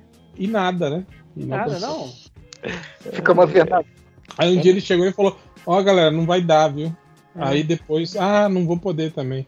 Ah, gente, ó, desculpa, não vai dar. E aí, E depois ele nem se dignificou nome? mais de responder. É só a Sim. gente esperando, né? A pessoa tá aqui, velho. Você não tá Eu entendendo. conheço essa pessoa, gente. Conhece você. Quem tá rindo de uma maneira estranha e curiosamente suspeita? Você acha que eu conheço, mas ele tá pronto pra te apunhalar pelas costas. Não, e chegou num ponto. Chegou num ponto que o, o- um, um leitor chegou, pô, passa aí o coisa que ele sentiu pena de caraca, deixa eu criar alguma coisa com o personagem de vocês. E se a gente não tá respondendo, a culpa é sua. sim, porque, porque ele ficou ridicularizando o cara no grupo. O quê? Não, peraí, ó, gente, vocês estão inventando uns negócios que tá ficando perigoso aí já. Parem com isso. Pelo amor de Deus. Tá? Tem gente que vai ficar bolada comigo e é mentira isso aí agora. Vocês bolado comigo, eu Não é aguento. Gente, não. quando- Eu- Pera aí que eu vou pegar o print, pera aí. Eu vou, eu vou botar lá no Twitter. vai lá. Não existe isso, pô. Existe Photoshop. Ô, Lojinha, não, não, como não é que é aquele. É, é um clima de tensão, como é que é? Vai se criando um clima terrível. Eu só, eu só não vou dar print porque tem gente que fica brava quando vê o print que o nome não tá salvo na agenda. Senão, senão eu printava as conversas. Sim, sim. Eu tô pensando que você não tem o meu nome também salvo e tá me confundindo com outra pessoa, porque isso aí nunca aconteceu, isso que você tá eu falando. tenho, inclusive eu já mandei print seu em outro grupo que você não está e as pessoas ficaram rindo do jeito que eu salvei o seu nome no- na minha agenda. Olha que babaca. Ai, o meu também era engraçado, não era cinco horas, era, era tipo cinco alguma outra coisa, era meu bizarro Gente, o também. que que tá acontecendo? Punhalada na cara. Tava salvo, tipo assim, otário, né? Otário. Otário. Aquele trouxa, né? Perdedor. Mas 5 horas, eu posso jogar É. minha- minhas anotações fora? Eu posso me livrar dessa criança que eu criei com tanto carinho e amor? Você sabe, 5 horas, que eu não tenho tanto tempo assim pra criar personagem, mas eu me dediquei. Você não tem tempo pra criar personagem, você é escritor, piada. O que, que você tá Mas eu falando? tô, eu tô criando sobre os meus. E aquele pôster, hein, Lojinha? Que eu fiz Pô, aquele em alta. ficou tão maneiro. Em alta, imagino quanto trabalho deve ter dado pra você. A logo. Pois é. Eu fui pesquisar criaturas de, de, de, de lá pra poder botar no logo, que tipo de animal podia ser e tal. É foda, viu? Mas esforça pelas pessoas e elas punhalam nas nossas caras. o. Gina Carango, ex do Henrico. Ele pergunta: Os MDM já. Os MDM já cogitaram usar o Discord? Lá, além de poder gravar os episódios, é possível criar canais dentro do servidor. Poderiam ter canais para cada bloco do MDM e talvez até um canal para os ouvintes participarem. Ah, vai sim. Que Não. trabalho. Cara, vai sim. Discord é muito difícil. Sai daqui, Satanás. É uma parada pra gente muito mais nova, eu acho. Não, e, e- e, cara, se, se não rolou é, Telegram, não vai rolar. Ué, o Telegram não tá bombando? Então, Nenhuma. O MD mandou. tava cheio de mensagem lá hoje, pô. Não, e- e tá, tá bombando. A gente, o- outro dia perguntaram, ô, fulano tá aí? E o pessoal, ah, é admin do grupo, e nunca mais. Nossa. Júlia tá no MD Mangá. E eu fiquei, como assim a Júlia tá no MD? E ela é a. Gente, não faz sentido. É, é pra tu ver como tá bem usado, né? É, Nem o usado. Maxon é admin. Tipo, o Maxon é quem mais usa aquele grupo. Nem ele é Sim, admin. e mal mostra as pessoas ficam ignorando. Tem gente, inclusive, senhorita Isabelle, que não É? participa mais dos programas. Quem? De quem você tá falando? Eu conheço essa pessoa? Ela está nessa gravação? Tão perto, Agora- velho. Tão perto. Agora, essa de ter um canal para os ouvintes participarem, isso não é uma boa Nossa, ideia. nossa, isso Não, não. É pedir pra A dar gente merda. desabilitou os comentários, não foi pra isso? É, cara. se, se, se- se tudo der certo, a gente desabilitava até o Twitter de vocês. Ou não dá pra fazer isso? O Luciano Félix, nosso grande amigo Luciano Félix, perguntou: o que os nobres bacharéis ainda assistem com certa frequência ou assiduidade na TV aberta? Ele fala: eu só Sim, tenho visto no noticiário e durante as refeições. TV aberta. As pessoas que têm TV aberta sempre me impressionam. Eu ainda vejo o a- Masterchef, eventualmente eu ainda vejo na TV aberta ainda. Eu também. Infelizmente, eu vejo jogo de futebol. É, o futebol É. eu vejo de vez- muito de vez em quando. Eu não. Eu tô meio. Cara, o bolsonarismo meio que acabou com o futebol pra mim. Entendo. Os, os jogadores tudo bolsominion, é isso? É, e o meu time também, cara, é, porra, torcida neonazi pra caralho, sabe? Essas paradas assim. Qual é seu time? Eu sou gremista. Vixe. Caraca. Aí não. completamente desmotivado, assim. Você não pode falar nada, né, velho? Você não é flamenguista? Cara, eu sou da Bahia. Ou eu sou Bahia ou Vitória. Eu sou da Bahia. Só que eu, eu Sou torcia, guerreiro. tá- torcia pro Brasil em época de Copa. Hoje em dia nem mais tem, né? Quem é que vai usar a camisa do Brasil em época de Copa? Então, assim, é, é, é a Júlia que é flamenguista roxa, né? A Júlia, Júlia sim. É, o Flamengo também tá aí. Tá louco no bolsonarismo aí o time, né, cara? Nossa, o Flamengo eu acho que é um dos piores. Esse tá deitando e rolando. Esse eu tenho notícias. Tipo, chega até mim. o resto não chega, não. Mas eu, eu, eu vejo ainda Masterchef. Eventualmente eu vejo aquele que passa no SBT dos bolos, como é que é o nome? Bake Off. Bake Off, esse também acho legal também. Brasil. Assisto, às vezes, na rede, na rede, na TV Brasil, assisto as séries antigas, tipo Jornada das Estrelas, o Batman, o Esquadrão Classe A, quando eu, quando eu dou sorte de, de, de Pera, pegar na hora que tá Batman? passando. Batman, Batman, Batman. Dos anos, dos anos 60, é. Ah, eu não sabia que passava na TV aberta isso. E, e isso também, jornal. Jornal sempre, sempre que eu posso eu dou, dou uma olhada. Ok. Legal. Show. Brabo. Né? Maneiro. É, E, vo- e vocês não assistem mais nada em TV aberta, é isso então? TV É só- aberta, só TV Senado, Jota. Eu não tenho nem o cabo pra ligar a televisão pra TV aberta. Ano passado, ano passado eu assisti A Fazenda e fiquei preso naquilo. Então, Ah, não. qu- Quando tem o BBB, eu geralmente vejo alguns casos especiais. sei. Sim. É. Ó, pra você ter ideia, eu ainda não vi ainda o programa do, do Mion. Ainda não vi o programa do Luciano Huck. O Mion tem programa o, já? O, o Calde- o Caldeirão é do Mion agora. É, o Caldeirão é do, do Mion. Eu não vi ainda o Luciano, o Luciano Huck no Pô, Domingão. tá, tá aqui. dando, tá dando ruim. Ele tá tendo que acelerar reformas. Hum. É, pelo que eu entendi é isso. Parece que eles vão parar esse ano e só vão repetir dois quando ele tiver atrações pro programa dele, porque deu Caraca! a menor audiência em não sei quantos anos da- desse, desse horário de domingo. no- Eu fico muito triste com isso dessa. Né? Tipo, ele tava, ele tava perdendo na audiência pra reprise do filme de Steven Seagal na Bandeirante. Não sei se chegasse a Cacilda. esse ponto, mas tava bem, foi o mais baixo ever. Cacilda. E ainda rolou um, um erro que no final, quando eles foram lá, quando aparece os créditos e aparece o logo do programa, botaram Domingão do Faustão e tava lá a cara do Hulk. Vai tomar banho, cara. Ah, cara. tá de Gosto, sacanagem. gosto muito. Pau no cu disso. Ai, que delícia, hein? Alguém foi demitido. Não sei quem. Não, e, e todo o lance que a Globo preparou um Brasil e Argentina, né? Pra, pra... Ele vai estrear depois de um Brasil e Argentina. Vai pegar todo, todo a, a- a- o Ibope que sobra. Aí foi o. Brasil e Argentina que, que cancelaram, que a Anvisa cancelou.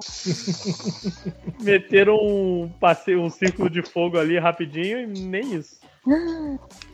Puta, aqueles filmes da Globo editado pra dar 40 minutos só, Aham. né? Caralho. Botaram e não deu, né? O Lauliet, ele pergunta: é, os MDMs ainda têm aparelho de som em casa? Eu não tenho. Eu tenho uma caixinha. A, a única, o único som moderno de hoje em dia é que é a caixinha JBS, né? JBL, desculpa. Uhum. JBS é a caixinha de, de carne, né? É, eu também só tenho essa caixinha de, de carne e a caixinha de vigilante. Eu tenho uma Alexa. Eu tenho um Aqui- home theater também. Caixinha vigilante. Aqui em casa tem um, um, um daqueles microsystem com de CD e rádio em algum lugar que eu não sei onde que tá, mas tem aqui em casa. Ninguém Mas- DM tem LP, só são cassete. Porra, eu- velho, eu tenho uma casa de 20 metros quadrados. Se eu botar um LP, ele dorme comigo. Justo. Mas eu. Esses dias eu até tava comentando que eu, eu, eu fui. Eu acho. Eu ganhei um CD do- da banda de um amigo, aí eu fui escutar aqui em casa. Aí eu falei, vou botar no computador. E, cara, o meu drive de CD faz tanto tempo que eu não uso, ele se recusou a abrir. Tipo, ele não. Eu aperto o botão, ele acende a luz, faz aqueles barulhinhos, mas não abre. Fica, aí ele apaga e fica quieto. Aí eu tive que abrir ele chuçando com o clipezinho no buraquinho dele lá. Mas ele só abre e fecha assim agora. Eu acho que ele ficou muito tempo sem usar. Tal qual o carro do Lojinha, que ficou esquecido na garagem do, do prédio dele e que parou de funcionar. O meu drive de DVD também, ele não, não tá mais funcionando.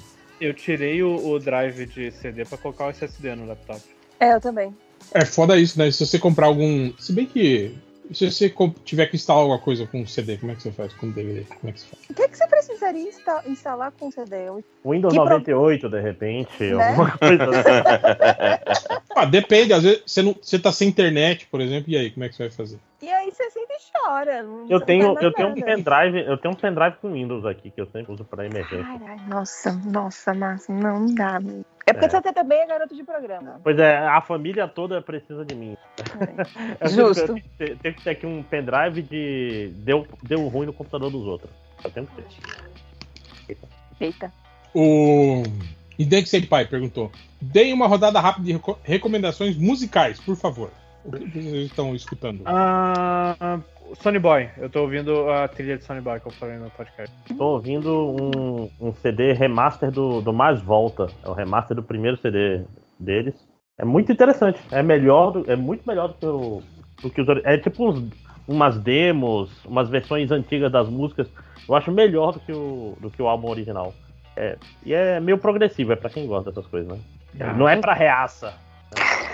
Eu tenho Ai. ouvido Gakko Ou então também dá pra achar por Japan Leaders, que é um grupo de quatro meninas que misturam rock, pop, jazz e é muito, é muito divertido. É muito maravilhoso. Tem uns álbuns que são incríveis e outros que são bem divertidos de ouvir. E elas no TikTok são maravilhosas. É, mais alguém que é. Eu não tenho Eu tô escutado. ouvindo Julia Michaels, adoro Julia Michaels. Ouçam. Eu não tô ouvindo absolutamente nada novo. É, a, minha, a, minha, a minha playlist é a mesma desde 1998. Mas peraí, era pra ser coisa nova? Mas o que de 98 você tem? Ah, o mesmo de sempre, as bandas de sempre. Deixa eu ver aqui, ó. É, ah, eu tenho muito de rock nacional, escuto, FHC. escuto Bob Dylan, escuto Johnny Cash, escuto. é, cadê? Animals, tem Rolling Stones, que até antes de 98, né? Tipo, dos Cara, anos Johnny- 60 e 70. Johnny Cash não rolou pra mim ouvir esse ano. Esse ano já tava tenso demais. Leonard. Cohen também, eu escuto bastante. Ó, outro difícil. Adoro os dois, mas pô. É que eu, eu gosto muito de, de, de folk e desse rock alternativo que esses caras faziam, assim. Escuto muito isso. O Andy, do falecido Bota para Dois podcast, que- dele que acabou, ele pergunta: Quais os superpoderes mais estranhos já atribuídos ao Superman que vocês gostavam? Aí ele falou que numa Aquele- trivia ele descobriu que o Superman era super poliglota e que ele tinha capacidade de se comunicar em todos os idiomas conhecidos. Tipo, era um superpoder dele, entende? Ele chegava no lugar e já sabia. Ele é um aquele Duolingo ambulante. Ele era o Vocês lembram Cifra. daquele esquema dele de, de jogar mini Supermans nas pessoas? Ah, teve, tinha isso, né? Pelos Sim, dedos. sim, na, na Era de Prata tinha. Isso, aquilo é incrível. Eu lembro do filme do Superman 4, que ele tem a visão restauradora, você lembra? Que ele, ele refaz a muralha da China com, Ah, é? com um, um raio branco que sai do olho dele e aí Esse é um poder realmente bom, cara. Isso é um reconstrói a muralha da China. Se ele tivesse usado esse poder em Superman 1, ele não precisava ter, ter, ter voltado. No tempo, né? O que, que também é, é, um, é um poder e tanto, né? Você, você girar a Terra ao contrário, cara, a lógica é inegável. A gente já, já teve essa discussão várias vezes, Lojinha. Sei. Ele não tal- girou a Terra. De que talvez aquilo fosse uma, uma metáfora. Representação poética. Mas eu acredito que tipo assim, crianças de 8 anos realmente acreditam que ele fez a Terra girar ao contrário. O, o papel celofane também que tira do, do, peito. Sim, Também, é uma, também. também é uma metáfora. Ah, O- esse poder é animal. Vocês viram que recentemente colocaram isso num quadrinho pra, pra justificar o? Mas é, no, é o quadrinho do Superman 78, né? Que é, que é baseado no, no filme. É, é pra ser a continuação, né? É, é. Mas é, é canônico agora, não, não pode mais reclamar. Tá Não no quadrinho, reclamar. não pode mais reclamar. O Andy, de novo, ele pergunta: Essa semana usei a expressão chuca reversa em uma com- conversa com alguém que não era ouvinte do MDM. E num Caraca. contexto que não fazia muito sentido. Agora, a conversa no WhatsApp está abandonada por um hiato constrangedor. Aí ele pergunta se a gente já fez isso de usar expressões do MDM em locais que não é o MDM e as pessoas ficam, caralho, o que esse cara Uhum. falando? Igual o Caruso na reunião da Globo falando, ah sim, o garotinho." quadro de perguntas do garotinho que vocês querem fazer, não é? É pergunta do garotinho, pô. então, que diabo é pergunta do garotinho? Aí, você falando que MDM não tem relevância. Aí, ó. Já foi até parar na Globo. Não, a gente tem, tem algumas, algumas coisas aí. A gente, a gente inspirou aí é, é, é, influencer digital a escrever livro. A gente, a gente- ah, o termo massa velho que foi usado até pelo Eu tenho massa velha. É As histórias- Não tem Suco de clássico. abelha. as histórias do Maurício de Souza, inclusive. O Cebolinha, não foi o Cebolinha que falou massa Fala velho? massa velha. Não É. foi o Cascão? Achei que era o Cascão. Sei lá. Foi um desses dois aí. Pra mim, a maior influência, a Marvel não tem clássico. Também, esse aí é, é algo. O, o que antes disso era o amor não constrói nada, também é uma frase do MDM que é muito famosa também. Do Ultra. né? Saiu, saiu no, no, no badernismo, né? Nos badernistas. É, Isso temos, temos, relevante. temos os bordões aí, né? Mas qual foi mesmo a pergunta aí que a gente já esqueceu? As expressões que a gente usa. Eu uso muito o obóvio. né? Eu digi- digito todos os grupos, assim, e as pessoas. Tem gente que me corrige, inclusive. No grupo do trabalho tinha uma menina que sempre me corrigia. Aí eu comecei a colocar entre aspas, o Bob. É a pessoa te corrigia. é. Corrigia. Tem uma coisa que eu sempre me confundo. Ai, eu sempre esqueço também o que, que é quando as pessoas perguntam. Eu me confundo. É o abrir porque- aspas, né? Em vez de abrir Não, parênteses. não. Quero abrir um Não, é uma palavra, é uma palavra que. No MDM é o abrir aspas. É, o que que é? É tipo uma palavra tipo difícil e não é difícil. Ah, sei lá que palavra é, eu sempre. Não é o Mas- asterístico e asterisco? Não. A flexão da palavra é errada. E aí eu, eu. Gratuito! Gratuito! Isso mesmo, Real. Gratuito. Quando eu falo gratuito, as pessoas me olham. Às vezes só estão me olhando para prestar atenção no que eu tô falando. Eu falo, ih, já falei errado, é gratuito, então. Gratuito, gratuito. Eu falo, eu falo umas seis vezes mudando. e ficam me olhando assim, tipo, o quê? É isso mesmo. Gratuito. eu não sei como fala, mas. É, o Lucas Fávero, ele pergunta assim: tem uma história escutando o MDM. Sempre escuto antes de dormir e acabo pegando no sono. Normalmente eu coloco para parar com 15 minutos, mas esqueci num desses dias. Coincidiu com o episódio do remix do Caruso cantando Tade da Noite. E tive um pesadelo horrível por isso. Ai, coitado. Cara, mas esse lance de dormir com fone eu acho bizarro, assim. Quem, quem consegue fazer isso? Acho que a Adri faz assim, né? A Adri tá aí ainda ou dormiu? Não, não, mas dormir. Acho que já saiu. Dormir enquanto está gravando, eu tô falando de gente que coloca fone e, tipo assim, usa, sabe, escutando coisa pra, pra dormir, assim, cara. Eu sei lá, eu acho. Eu não, não consigo.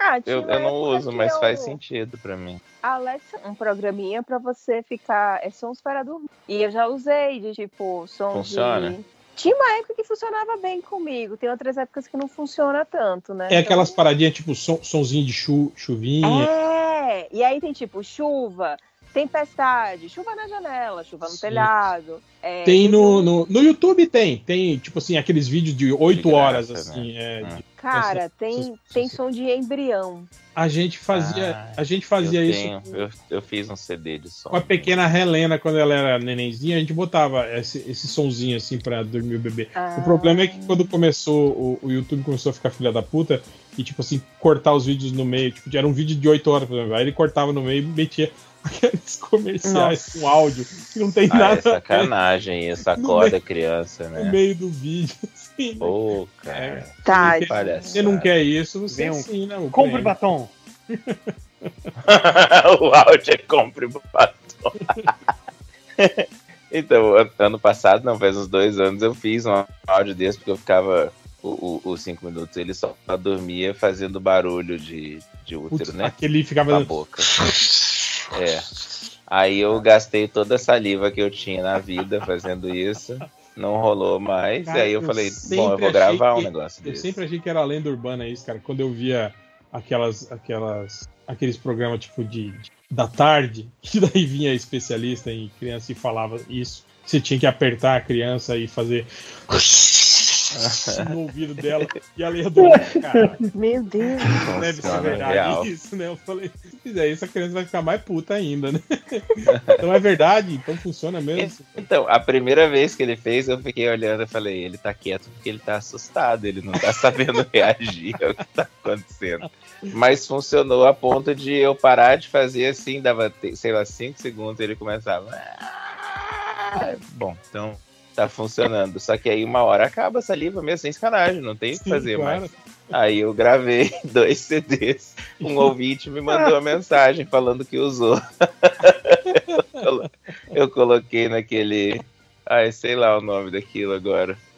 SoundCloud, acho que é isso. Ah, deve ser. Aí, aí tem lá uma Mas fotinha. você, você gravou você fazendo o chico com a boca e botou em loop? É, eu você- fiz Chico a boca e eu coloquei uns efeitos de reverb e eco, aí fica, fica sinistro. O som é.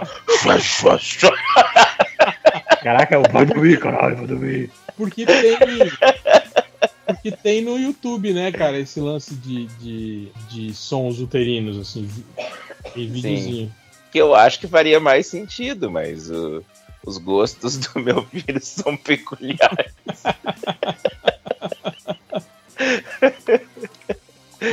ai, ai, que vida. É, deixa ver aqui. O Thiago Senhares, ele fala assim: como os MDMs lidam com o excesso de conteúdo disponível e o que é do interesse de vocês? Tem uma tática para escolher o que consumir ou não? Sente algum, time, algum tipo de ansiedade por não consumir tudo?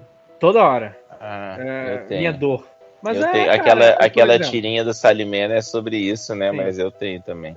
O, o, por exemplo, eu, nesse momento, eu tô com um monte de jogo, um monte de jogo querendo jogar. Inclusive, eu parei o Tales of Arise pra zerar o Metroid.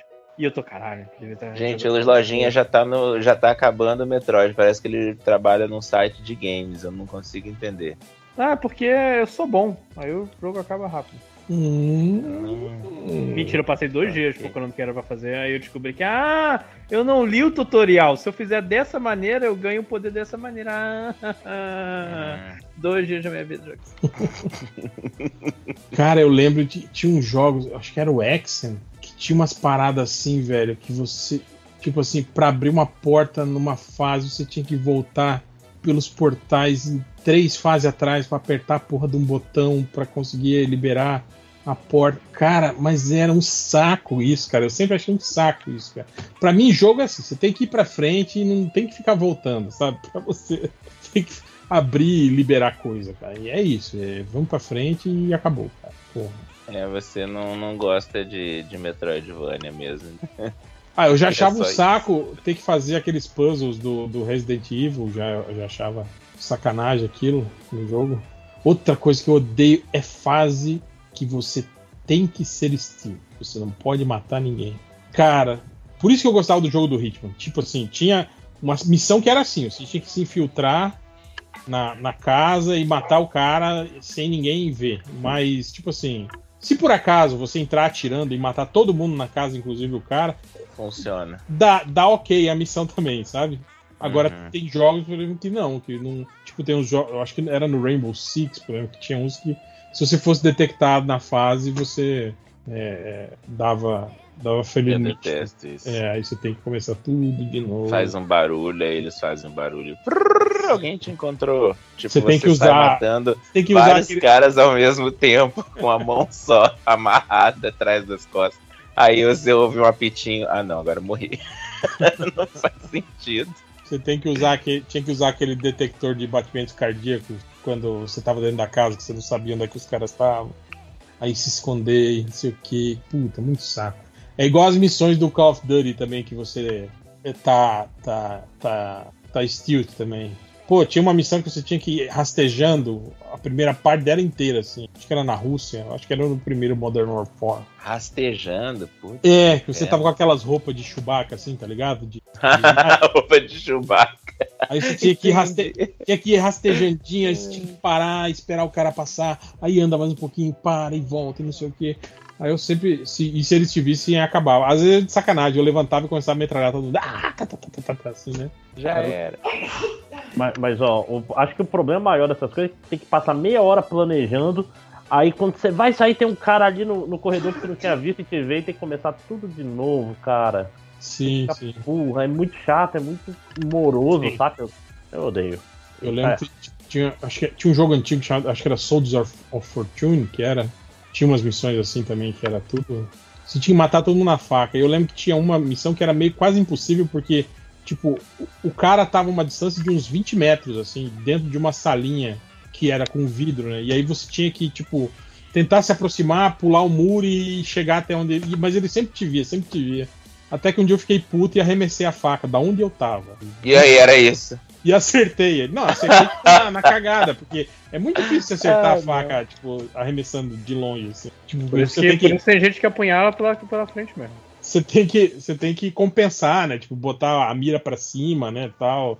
E aí eu descobri que era isso. E aí eu conseguia. Aí matava ele de longe e conseguia terminar a fase. Aí teve jogo que já deu bug enquanto eu tava tentando resolver umas coisas e aí, e aí deu pra resolver Uh. usando o bug. Eu nunca mais voltei. Ah, tá. não. Não, aí Tem as coisas que não vale a pena, sabe? Mas quando dá o bug no save e aí. É, aí é tenso. Tem que aí apagar você o tem que save inteiro. tudo de novo. Vocês fazem vários saves ou vocês vão de- salvando um em cima do Não, outro? geralmente eu, faço. faço. Eu, fa- eu faço assim, de dois saves. assim. É, você é esperto. Eu não, sou Ah, burro. eu, fa- eu fa- eu faço, eu faço de vários, cara. Não, vocês estão Eu- certos. O ruim de vários Outro é que às vezes você se perde, né? Você fica, caralho, É. qual que era mesmo? Era esse, não. É isso mesmo. Mas, Mas melhor fazer isso do que, do que o que eu fiz, que é tipo. Eu, eu desisto às vezes de jogar o jogo. Falo, ah, não, cheguei Mas até é ruim aqui. que, tipo, tem uns jogos YouTube. que é, que é aquele save automático, né, cara? Que aí não dá, cara. Não tem como. Aí já era, né? Foi pro saco. É, Corrompeu. Tem que voltar. Tipo, toda vez que você volta, você volta na parte que você tá bugado. Aí, Uhum. Mas isso não acontece mais não, cara. Os jogos hoje são todos moderníssimos aí. Olha o. Bug free.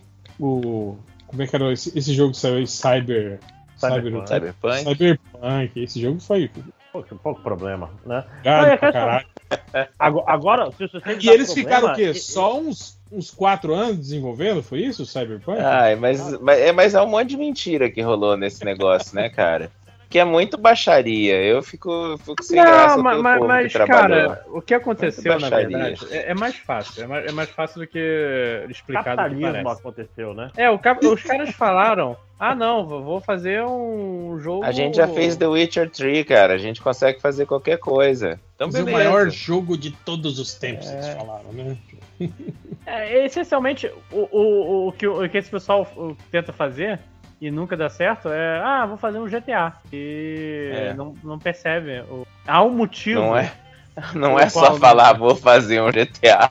Não, e e, tá tem, e tem uma coisa muito importante no GTA, que é o quê? O, o GTA ele funciona um pouco melhor porque a Rockstar tá fazendo GTA só Há anos. GTA Só há faz muito isso. tempo. Tem? Tem uns Aham. 15 anos que tem GTA, eu acho, não tem não?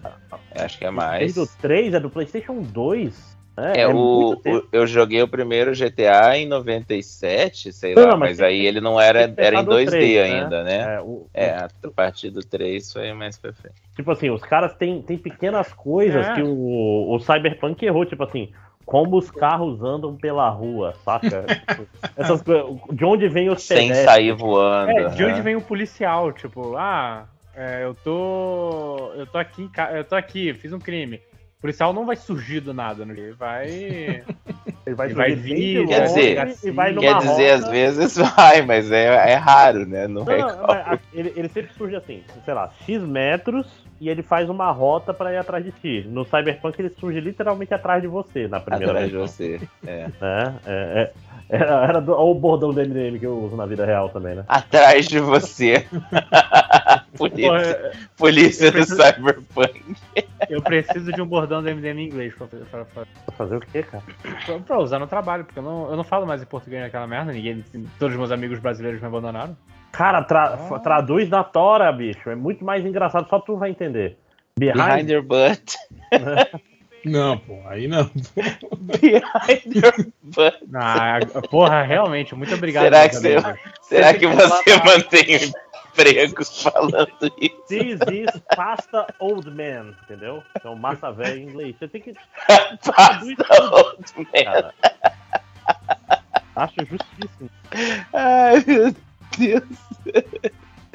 Ai, ai. Mas então, voltando ao Cyberpunk, a, a grande merda é essa, né? Eles estavam com isso na cabeça de, ah, a gente já fez o, o Witcher 3, a gente consegue fazer qualquer coisa. Porque eles inventaram muita coisa que era claramente mentira, cara. Na cara dura, assim.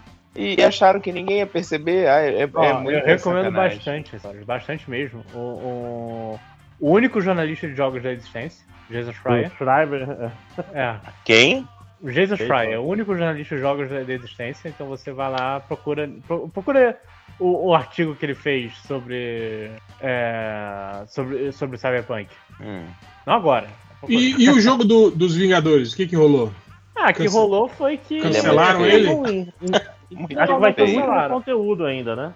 É, e- eles, eles deram a última cartada, o jogo tá no Game Pass. Então. Eu, eu instalei ele aqui, inclusive. Eu vou- Mas, vou mas, ele. Mas ele, ele tem modo campanha porque ele era Tem. só online, né? Sim, não, não, Ah, ele tem um modo campanha que você joga com a, a Kamala Khan. É. Porque esse que era o problema, né? Porque não tinha. Tipo, você entrava pra jogar online e não tinha ninguém, né? Simplesmente pra jogar com ele. Assim, ele, ele tem- parece que ele tem aquele negócio de jogar no modo raid e não sei o que, que tu precisa chamar mais gente, missões online, mas ele é mais misto, vamos dizer assim. Tem, tem, É, mas, mas o problema tem é uma que o, história. o gameplay é feito pra você Pra ser esse jogo que, que nada é fácil, tipo, os inimigos são difíceis de derrotar, que você tem que jogar com várias pessoas, blá blá blá. E isso acaba fudendo o jogo. É, mas Não ele tem uma né? história single player. Então, diz que, e diz que vale a pena. Mas, gente, a verdade é que o problema é que o jogo é feio, cara. Ele. Não, não acho que, o jogo. não acho que é só isso. Ah, mas você, Não. você acha que isso teve a ver, tipo assim, pelo fato dos personagens não parecerem com os personagens do cinema? Não, mas não é não parecer do acha? cinema, real, porque não parecer do cinema ainda é uma coisa que dá pra se virar. Mas aquela galera lá era muito bizarra. Eu, eu não sei explicar até o, o que, que é a bizarrice deles, porque não é tipo assim, ah, Eles ficaram parecendo a versão pornô do, do- dos Vingadores. tem- não é. Todo Porque a versão pornô dos Vingadores é engraçada. Você, Todo mundo tem fala, mini pô, face, assim, tem. É, isso, é esquisito. Ó, o Guardiões da Galáxia tá animal. Eu tô, tô empolgadaço pra, pra jogar aquilo. E tá com cara de que vai ser uma bosta, né? Também. Não. Mas a cara não. deles já ficou bem melhor. Nossa, Guardiões? eu- eu- Vai ser bom. é, mas, mas aí que tá, é baseado. É, é a mesma engine, é a mesma galera que fez o, o Vingadores, não, é, Não, Lojinha? não. Não? Ah, Não, então, não. ó, melhor. No merda. Eu Cara, fico acho mais que o- feliz. O problema é meio isso, né, cara? De você querer trabalhar com ultra realismo, assim, né, cara? Sim, já deu disso. É, o, o, o Guardiões é meio estilizado, aí funciona melhor. É, mesmo sendo mais é, feio. é. É. Também acho que po- pode, podiam tentar isso, assim, né, cara? Fazer uma É. coisa mais. Não, é- não é nem feio, eu, eu falei errado. É, ele é mais simples, os modelos, mas fica mais bonito. Porque Uhum. parece aquele filme do Tom, do, do Tom Hanks, saca? Aquele. Expresso Expresso Polar. Polar, cara. Cara, aquele filme é muito bizarro, né, cara? Que loucura. Péssimo exemplo, viu? Zé? É, pois é. Não, cara, eu- mas já é uma você alucinação. quer- Não, Você queria Os Vingadores é isso aí, entendeu? Os Não, Vingadores é dos isso. Vingadores é, é, é bizarrão. mesmo. Apesar de que eu gosto das cinematics daquele jogo, viu, cara? Tipo, as porradarias. Do Vingadores? É, pô. É acho- mesmo? Pô, não tem. Não, pô, a luta com o Abominável, não tem umas paradas assim? Eu não, eu assisti, eu tô, tô ouvindo você falar, eu vou, vou Tá ver o, o que você gosta tá falando mal sem ver. Eu achei legal. Não, eu vi, eu vi as coisas que apareceram no trailer e tal, eu não fui atrás depois mesmo, não. É esse jogo que tem o Maestro? Não, esse é outro, né? Ah, eu acho que tem uma Ash assim. Tem, né? É, então eu acho que é isso. Eu vi também um, um cinematic com o Maestro, que eu achei bem bacana. Que é o Gavião Arqueiro, né? Que luta contra o Maestro, se eu não me engano. Sim. É, então é isso mesmo. É legal, é legal, cara. Era igual, era igual aquele jogo da, da, da Liga da Justiça lá, porra, que tinha aquele cinematic foda pra caralho no início, mostrando eles lutando. Ah, era o MM MMORPG. MMORPG. É, porra, era muito legal aquilo lá, cara. E é antigão aquilo lá. Já tem o quê? Uns, 8 anos já, aquela porra lá? Ah, eu acho que mais, porque eu lembro que eu via isso e eu, caraca, cara, olha que maneiro. Por que, que não Uou. faz um filme assim? Porra, por que não faz um filme do super-homem triste? Tudo que Aí eu queria minha vida. Ai, eu tô bem bom. Aí em algum lugar veio a pata do macaco. É, mas então, voltando à pergunta lá do, do Thiago Sinhares, cara, como eu lido com o excesso de conteúdo disponível é tipo não assistir. Tipo, Cara, não dá. você viu tal Principalmente a coisa? gente- Nem. Tipo, eu tô numa fase, eu acho que o 5 deve estar nessa fase também. Quando você tá em casa, quem monopoliza o que você vê na TV, no streaming, é o seu filho, né? Então eu tô especialista em, em, em, em Benny Holly, Peppa Pig, isso aí, porra, tô manjando pra caralho desses desenhos aí. Eu tô empolgado, sabe? Porque eu acho que o próximo Velozes e Furiosos eu vou poder ver, porque a pira dele agora é carros e dinossauros. Então, o próximo Velozes e Furiosos. E coisa. Cara, ele tá assistindo um negócio bem maneiro. Eu acho a animação bem maneira, chamada Gigantossauro. Já viu o réu Gigantossauro? Não, não É uma animação animal. Ah, Em termos de animação, eu digo. A história é normalzinha, assim. Pequena Na verdade, Helena- a história parece Cara, a turma da Mônica, cara. Pequena É Helena gosta daqueles, daquele, daquelas animações fuleira, tipo Dinotrem, por exemplo. Ai, Já viu? sim. Que é, que Você é, um me contou. é um colorido assim que dói o seu olho, assim, sabe, cara? Mas ela se amarra pra cacete. Ai, ai. Ela gosta dos clássicos também. Ela assiste bastante Pocoyo, Mulang. Ela Pocoyo eu vi outro dia, ele é tão maneirinho, cara. Eu não sabia que Pocoyo era massa. Eu fiquei impressionado. E é o É bem Stephen mais Fry, maneiro que é o, que é o pensava. narrador.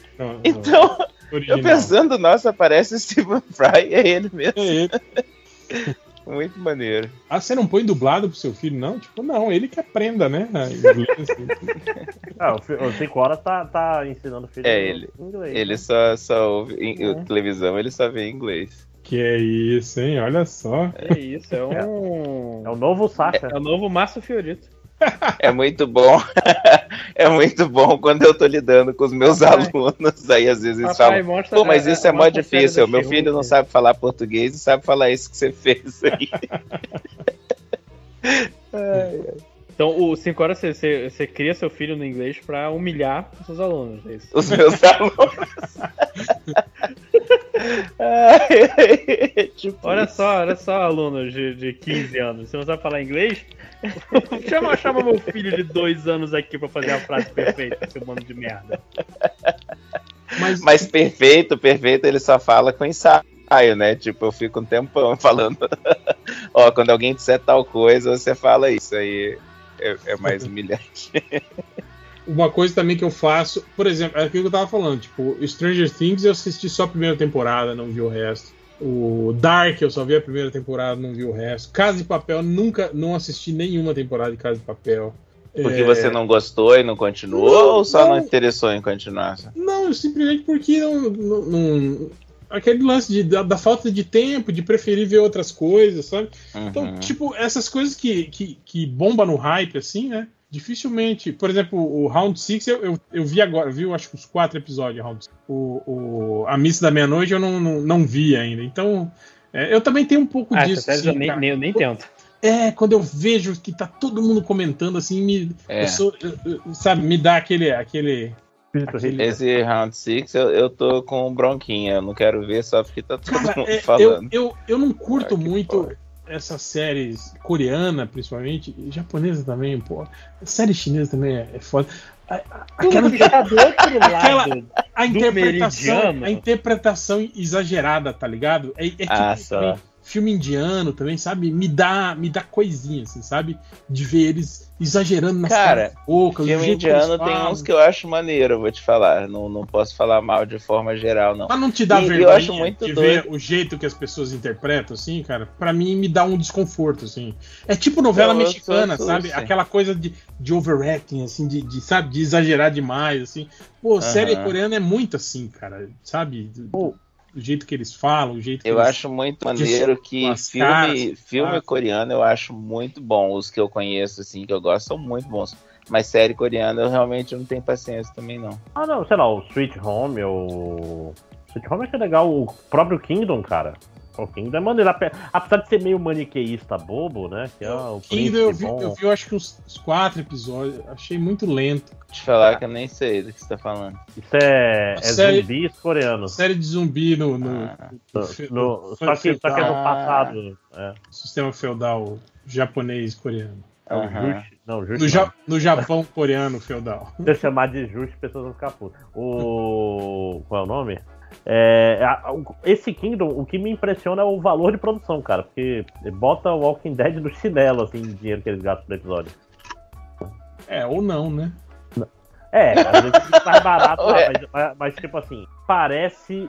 Sim, pa- é, parece muito, muito melhor produzido. Mas é que é o lance também de ser de época, né? Ah, Tipo, tem essas paradas, assim. A gente dá mais valor pra isso, pra quando, pra quando tem um- uma parada elaborada na, na- na- Na- na indumentária, nessas Sim, paradas. Mas eu achei maneiro, eu achei maneiro. É interessante.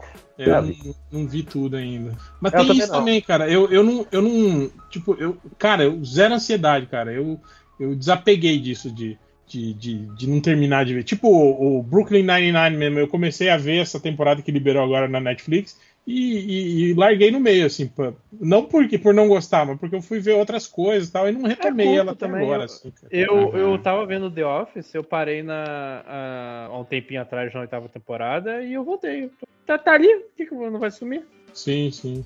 O bom que The Office agora tem dois streamings diferentes, né, cara? Tem, tem, exatamente por isso que não vai sumir mesmo. Ó, a única parada, eu tô tentando lembrar o que que era que me deixava preocupado de ver com pressa, assim.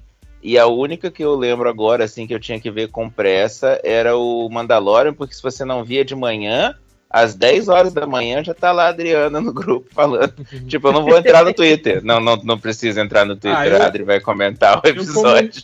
Como, não ligo pra spoiler, então não tinha muito. Você não tava nem aí, né? Eu, É. Mas eu tava pensando, ó, o Loki, o, o Soldado Invernal lá, essas, essas séries da Marvel que estão rolando, que eu não tô nem assistindo, eu tô susto. Acho que só o Mandalorian mesmo, que eu tava preocupado em ver É, antes da Adri assistir. O, o WandaVision, porque tinha um, um quê de spoiler. Mas, tipo, Soldado Invernal, tipo, nenhum spoiler ali ia ser um problema. Uhum. É, não, essas séries até que eu tô, tô vendo. Séries. Deixa eu ver. Até, pô, não, Walking Dead eu tô, acho que uns dois episódios atrasado. Mas, no mais, assim, só essas séries mesmo. O- Mandaloriano eu via toda semana. O, as séries essas da, da, da Marvel também eu vejo sempre que sai.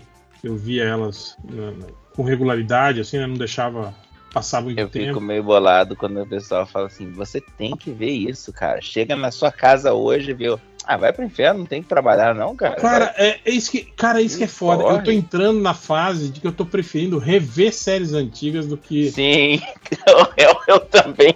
The Office eu revi, eu mar- remaratonei esses dias aí, matei ela acho que em duas semanas, assim, vi as nove temporadas em, em duas semanas. Tem esse esquema de série de assistir enquanto toma café da manhã, porque eu tenho isso muito. Eu faço isso. Eu tô- De eu comida, na verdade. Quando eu, quando eu tô, tipo, lavando louça, fazendo almoço, eu É. sempre tô, uma. tô vendo alguma coisinha ali. Lojinha, o que eu falo do café da manhã é que assim, aqui em casa eu tento sair bem em silêncio pra não acordar o Piá, não acordar minha esposa. Então, sabe, é, o, amanhã é Eles não sabem que meia hora, uma hora que eu tenho sozinho, assim. E aí eu não preciso prestar muita atenção se é uma parada que eu já Eu assisti. comecei a acordar quatro da Ah. manhã pra, pra poder ver. pra ter mais tempo. Assistir meus, meus filmes e as séries. Né? Ai, ai. Mas, ó, quando eu peguei a Eu podia assistir em HBO, português, porque a criança agora só quer ver inglês. Eu não quero ver mas quando eu peguei o HBO, eu lembro que eu olhei, olhei um monte de coisa, saí adicionando coisa. Nossa, tem várias paradas que eu nunca acabei aqui, não sei o quê. Primeira coisa que eu vi foi Casa Blanca de novo. So- Sopranos é uma série que eu quero rever. Sopranos, maneiro. Eu tava revendo o Breaking Bad, mas o Breaking Bad eu tava vendo, tipo assim, só os episódios bons, assim, sabe? Tipo, eu Tipo olhava na temporada e ia selecionando os episódios que eu achava legal. Viu Eu-? Eu tinha começado a ver só os, os episódios que, do, que, o- que o Saul Goodman tava, assim, por exemplo. Eu comecei a. É assim que eu defino É esse o episódio cara é bom. Ou Não, tem não, uma é- fase, tem uma é- fase que é isso. Se não tem o Saul Goodman ou, ou o. Como é que é o nome do, do, do Mike? Se não tem o Mike, é, Michael Saul Goodman, não presta. é, a sé- o episódio é muito, é muito caidaço, assim, né, cara? O que eu faço isso é community. De vez em quando eu vejo, vejo novo, pula a quarta. Community é, é- Eu tenho um pouco disso. Caraca, a quarta community, eu, temporada é tensa demais. eu né? não consigo rever community, assim, principalmente porque eu acho, tipo assim, ao contrário do The Office, que atores foram saindo, mas, tipo assim, é, resolveram bem na série a saída deles. Community não teve isso, cara. Tipo, Não, assim, não, personagens que saíram e ficou, sabe? Hum, Na real, pra, só pra não dizer que você tá 100% certo, a saída do Troy é uma das coisas mais bonitas da televisão, assim, pra mim. Eu chorei vendo duas vezes já. É, É, mas, mas tipo assim, mas, mas, mas foi- é raro. E É, não foi, mas- não aconteceu antes nem Não, depois foi- também, né? Foi, foi bonito o episódio, mas foi uma saída completamente cagada, assim, pro, pra, pra série. É. tipo. Você vê É, que foi não- algo que não teve planejamento nenhum, o personagem teve era, era aham. essencial pro funcionamento da série e de repente o cara vai sair. Ficou sem, Entendeu? é. Exatamente. é. Aham. Tanto, que, tanto que tentaram botar o, o, o, o Danny Putty com várias outras pessoas. A, a, pô, a Brie Larson, cara, ela faz o que? Três episódios que ela participa, né, cara? Tipo, porra. Tipo, você vê que eles estavam tentando e não estavam Tavam. rolando, não estavam Não tava rolando, né? É, Mas cara. o, o, único, o único que eu achei. Que, que eles ficaram muito nesse assim, ah, vamos trocar, vamos trocar, vamos trocar. O único que eu achei mesmo. é, o, o- o personagem novo que eu olhei e falei, ah, tudo bem, esse aqui é um bom personagem que eles queriam fazer uma coisa diferente, foi a Frank na sexta temporada. Eu gosto muito A da Frank é aquela professora? Não, a Frank é a, é a- é a mulher que chega pra, pra consertar a faculdade. Então, uma de cabelo. Ela não é- eu achava que ela era professora, Cara, faz tipo, tempo que a- não vi, sério. Aque- aquele personagem que era, que era o velho programador. Cara, Sim, que- o Keith David. sim, eu cara, gosto. que- que- Eu gosto, sabe do quê? A saída dele. A, a frase final dele eu acho perfeita. É, quando ele, A gente se vê por aí ou não. Talvez. Ele Tchau.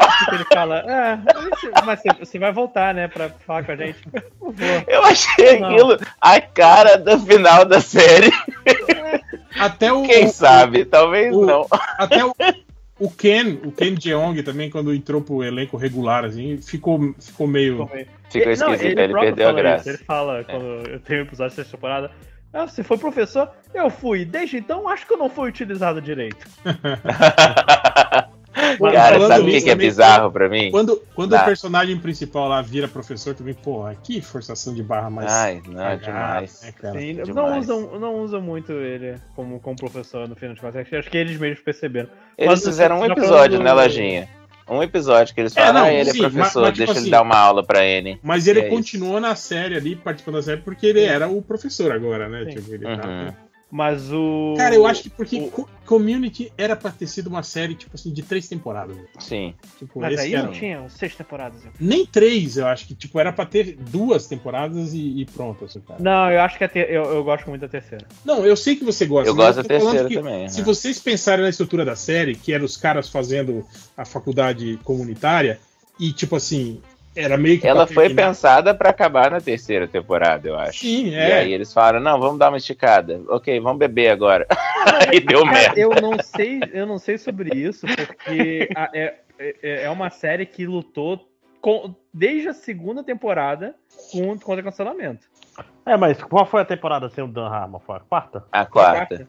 Quando que é um disseram, "O programa desanda Harmon." tudo. Não, não. Cara, é, era- então, tem uma coisa. Vocês, não sei se vai acontecer isso com vocês. Eu lembro que o pior episódio da quarta temporada tem uma hora que o, o Jeff fala assim.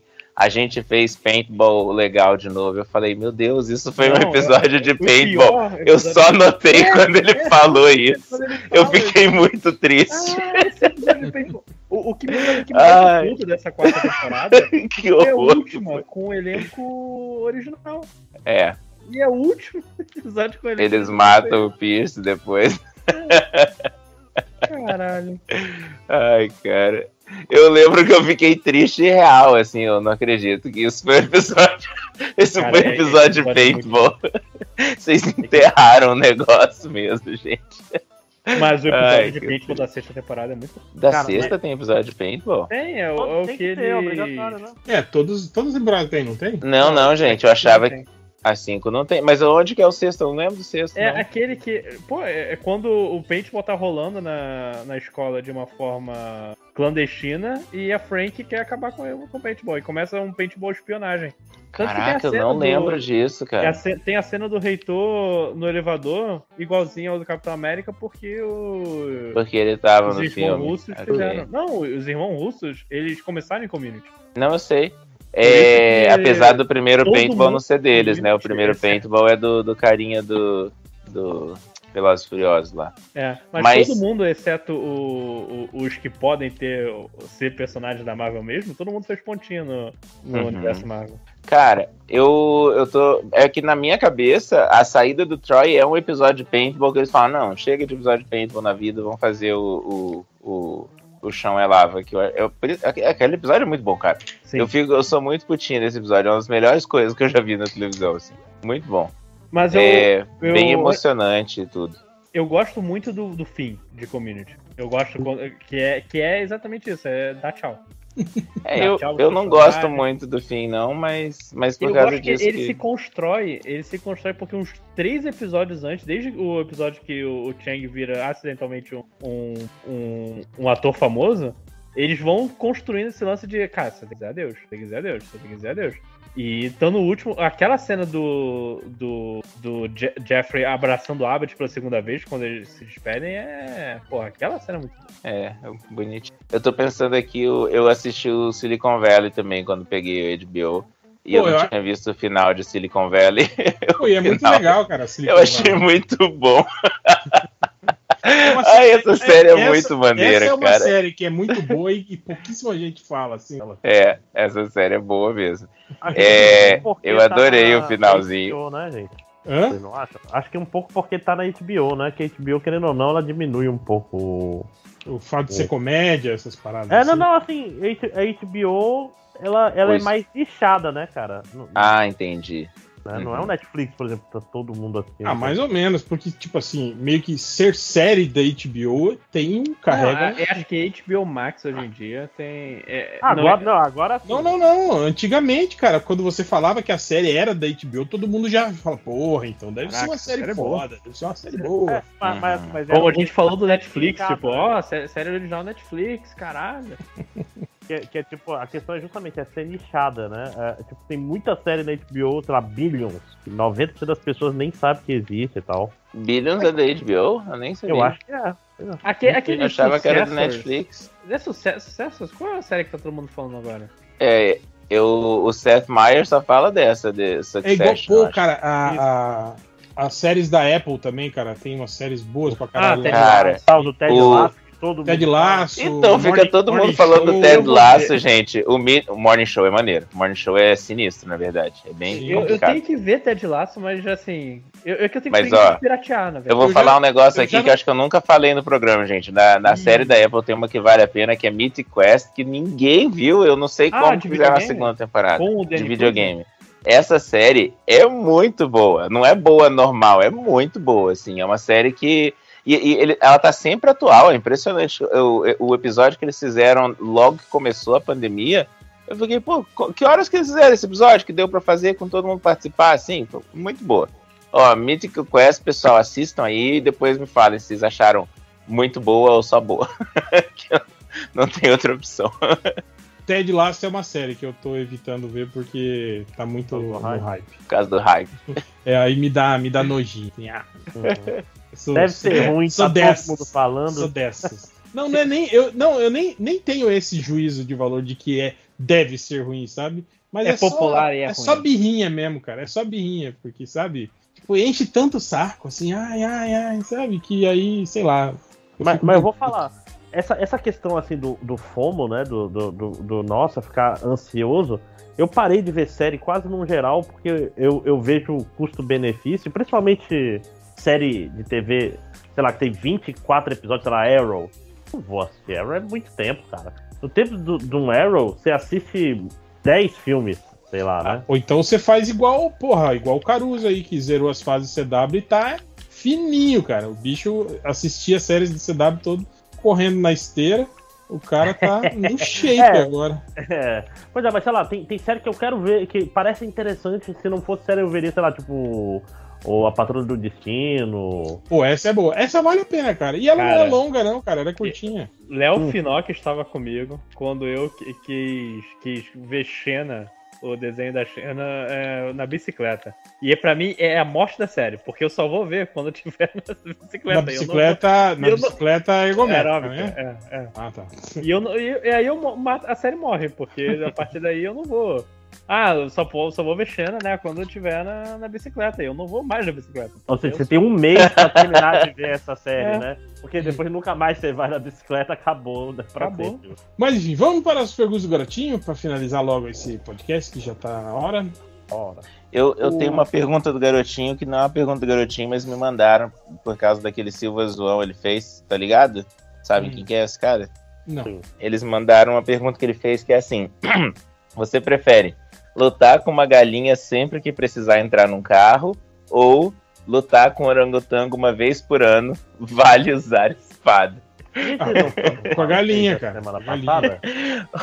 lutar com uma galinha sempre que você precisar entrar num carro ou lutar com um orangotango uma vez por ano? Galinha, lógico. Sério? Espada, cara, o orangotango uma vez por ano vai ser até divertido. Cara, você vai morrer se você lutar com o orangotango. Mesmo vou com a ter uma espada. Mesmo a é. Vocês não têm noção do que vocês estão falando. Orangotango é um monstro, né, cara? Vocês vão morrer. É isso. É- é- em suma, a pergunta é: você quer morrer ou você quer viver? É isso. É, não, A galinha, Alguém- você, dá, você dá uma bicuda e pronto, ela foi embora, cara. É, Eu vi uma resposta que alguém falou assim.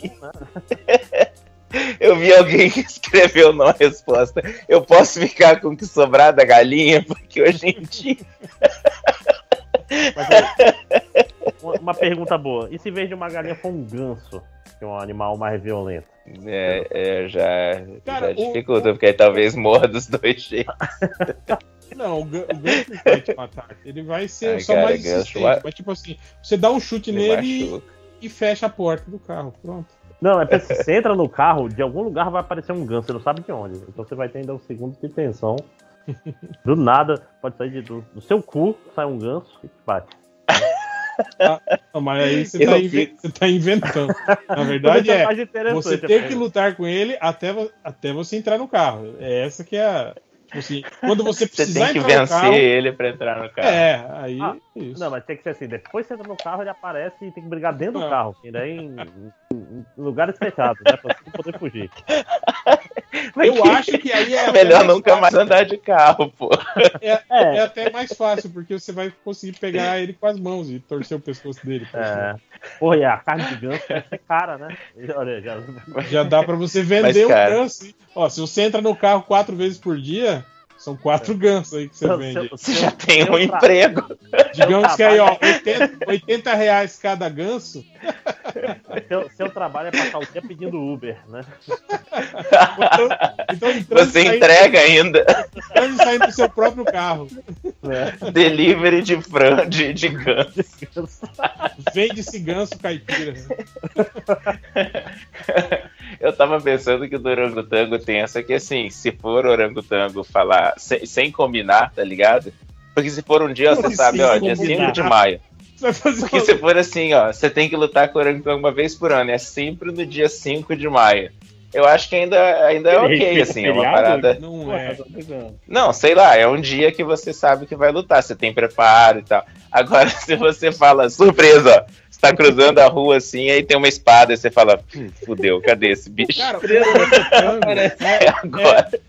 É, é tipo, é um gorila com 20 quilos a menos, cara. Um É orangotango. um gorila ruivo. Ágil, esse é o problema. É um, é um gorila, é um gorila aper- aperfeiçoado. É, um gorila mais É rápido. o, é o Léo Finocchio dos gorilas. Tessa, você tem um ano aí pra entrar na aula de Kendo, aprender a usar a espada.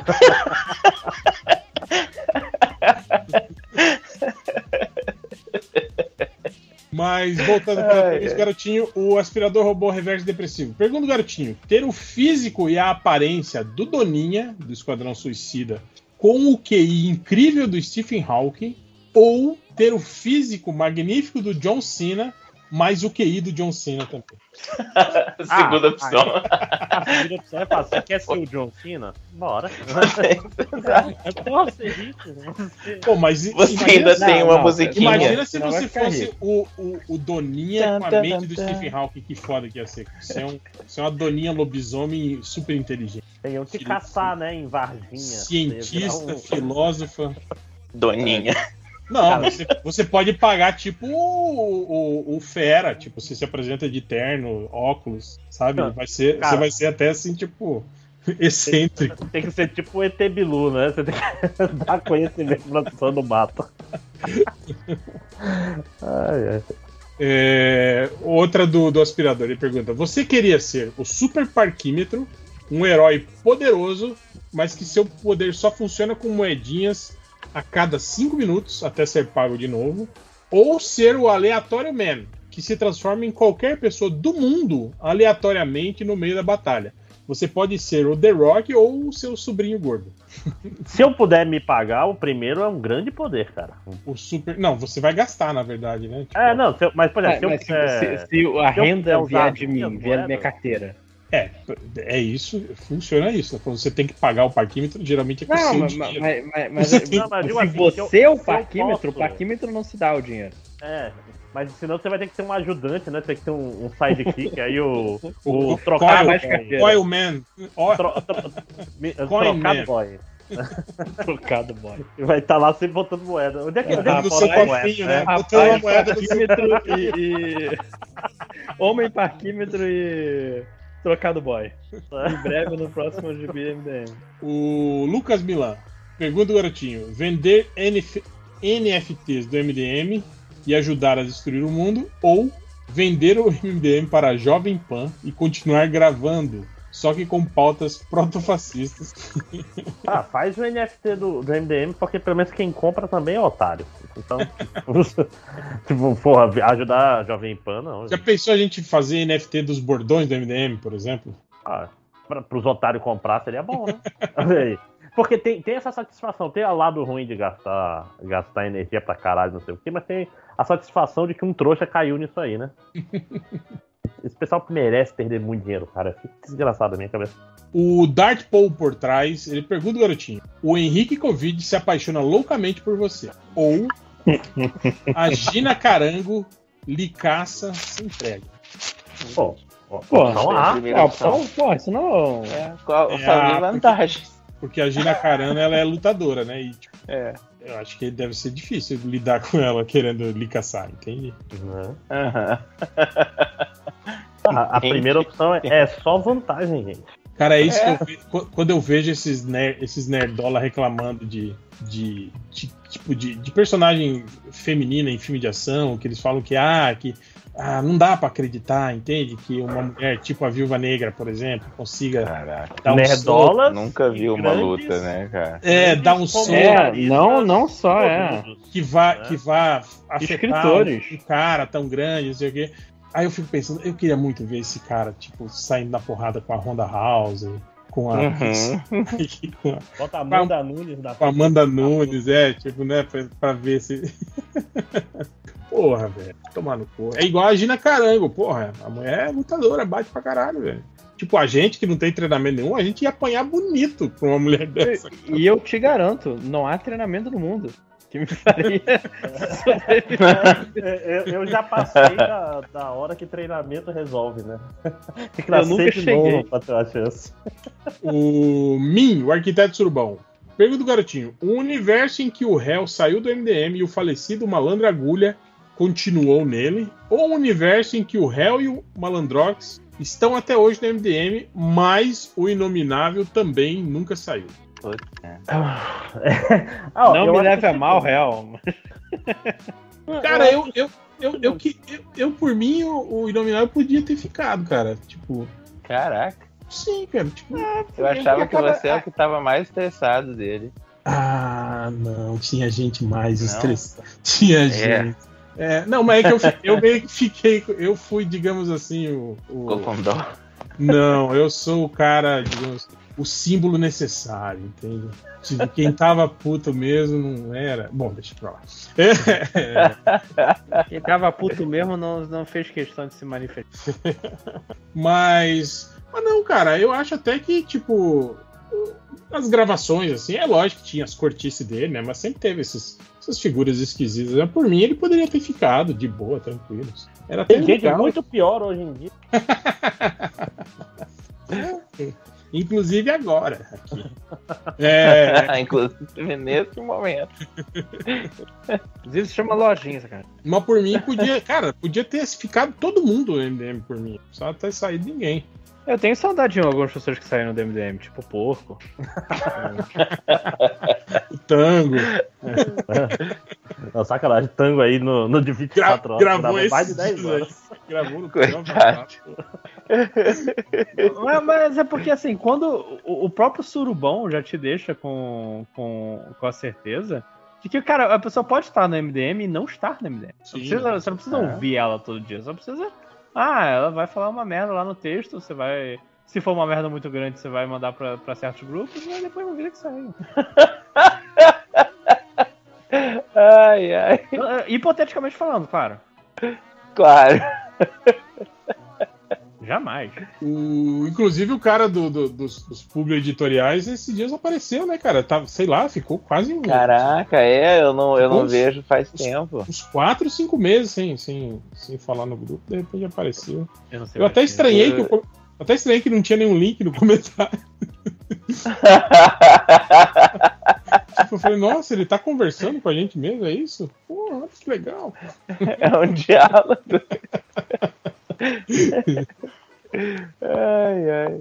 O Douglas Santana pergunta pro garotinho: sempre que você for ao banheiro, precisa enfrentar uma fila de banco no horário do almoço no quinto dia útil. Ou viver eternamente como o Sidney Magal na escolinha muito louca. Você vai Oh. ser o Sidney Magal, o professor Sidney Magal, num episódio eterno da escolinha muito louca, da Record. Eu, eu preciso de um pouco mais de informação. O que que acontecia com o Sidney Magal na escolinha? Ele era um professor, tipo o professor Raimundo. da- da- era, é, tipo assim, metade Mas- daquele elenco da, da escolinha do professor Raimundo que acabou na Globo foi pra Record e aí eles continuaram lá. Só que, tipo assim, eram vários professores diferentes. Tinha o Sidney Magal, tinha o Dedé, tinha o Gugu. Cada semana era um professor, assim. Alguém fazia o papel do Eu professor. lembro do Dedé fazendo, eu acho que eu lembro de outra pessoa também. O Dedé é o que eu lembro melhor. Mas tem alguma, alguma coisa que Sidney Magal fazia de impressionante, diferente, sei lá? Ou não, era Não, só, ele era só um era só professor. o Sidney Magal? Só o Sidney Magal. é. Ele era um professor que Ok. usava camisa havaiana por baixo do jaleco. Só isso. E queria vê-la sorrir. E no máximo, né? Não tem muito. O, o André vai escolher, obviamente, ser eternamente Sidney Magal, porque afinal você Sim. não vai morrer nunca, né? Exatamente. Porra. Sempre é fácil. Qual é a esse- outra opção mesmo? Você, toda vez que você precisar ir no banheiro, aparece uma fila de banco, tipo, de quinto dia útil. Nossa, é o Sidney Magal mesmo. Pô, Não, não é exatamente uma dúvida, né? Eternamente, viu, gente? Na escolinha. Pô. Você. Mas, é- mas- mas roda aí esse pessoal dessa escolinha? Porque escolinha é muita gente. Se- tipo assim, se vai ser sempre, se vai ser sempre episódios novos, com piadas novas, ou se É, vai ser uma porra. reprise eterna. É, pois é. Porra, é o mesmo episódio toda vez, é, é difícil. É. Ainda mais, ainda mais que não é a Isso- melhor das escolinhas. Isso né? já é uma danação, karma, né? né, cara? Isso aí é um karma, isso aí. Não é mais um- uma dádiva de vida eterna, não, né, cara? É, é- é um círculo do inferno já. E pra terminar, o Andy, do falecido Bota pra Dois, pergunta o garotinho: morrer e descobrir que tudo o que a ideologia evangélica prega é verdade, ou viver para sempre, mas a única pessoa que vai lhe fazer companhia por toda a eternidade é o Silas Malafaia. Meu Deus, não. Olha aí, ó. Primeira opção, pô. É, pois é, Olha. plot twist, a primeira opção é melhor, porque, porra, aí tem céu, aí tem inferno, aí Mas, tem. mas aí você tá ligado que você vai pro inferno, né? Ah, mas pelo menos vai ter um inferno, né? ou, ou- o inferno eterno do lado do Silas Malafaia. Mas- É, não, mas tipo assim, você vai estar aqui no, no mundo pra sempre, mas quem vai estar sempre ao seu lado vai ser o Silas Malafaia. Mas você pode fazer tipo o, o, o Russell Crowe numa mente brilhante e meio que fazer de conta que o Silas Malafaia. Não, deixa ele ali do seu lado, Mas- ele falando com você e você fazendo de conta que. Ignorar. Mas não falaram, não tem aí, tipo, que é o seu único amigo? É Sim, o único ser humano que lhe faz companhia. Caralho, pois é, ainda tem isso, né? Você nunca vai conversar com ninguém, só com o Silas Malafaia da sua cabeça. E transar também, você vai ter que transar com ele. Caraca, essa É, história é o só único- pior. É o único ser humano que vai lhe fazer companhia. Meu Esse foi Deus. Pronto. Tipo, tipo, desapareceram todas as pessoas, né? Foram arrebatadas. Só ficou você e o Silas Malafaia. Eternamente na Terra, numa terra abandonada.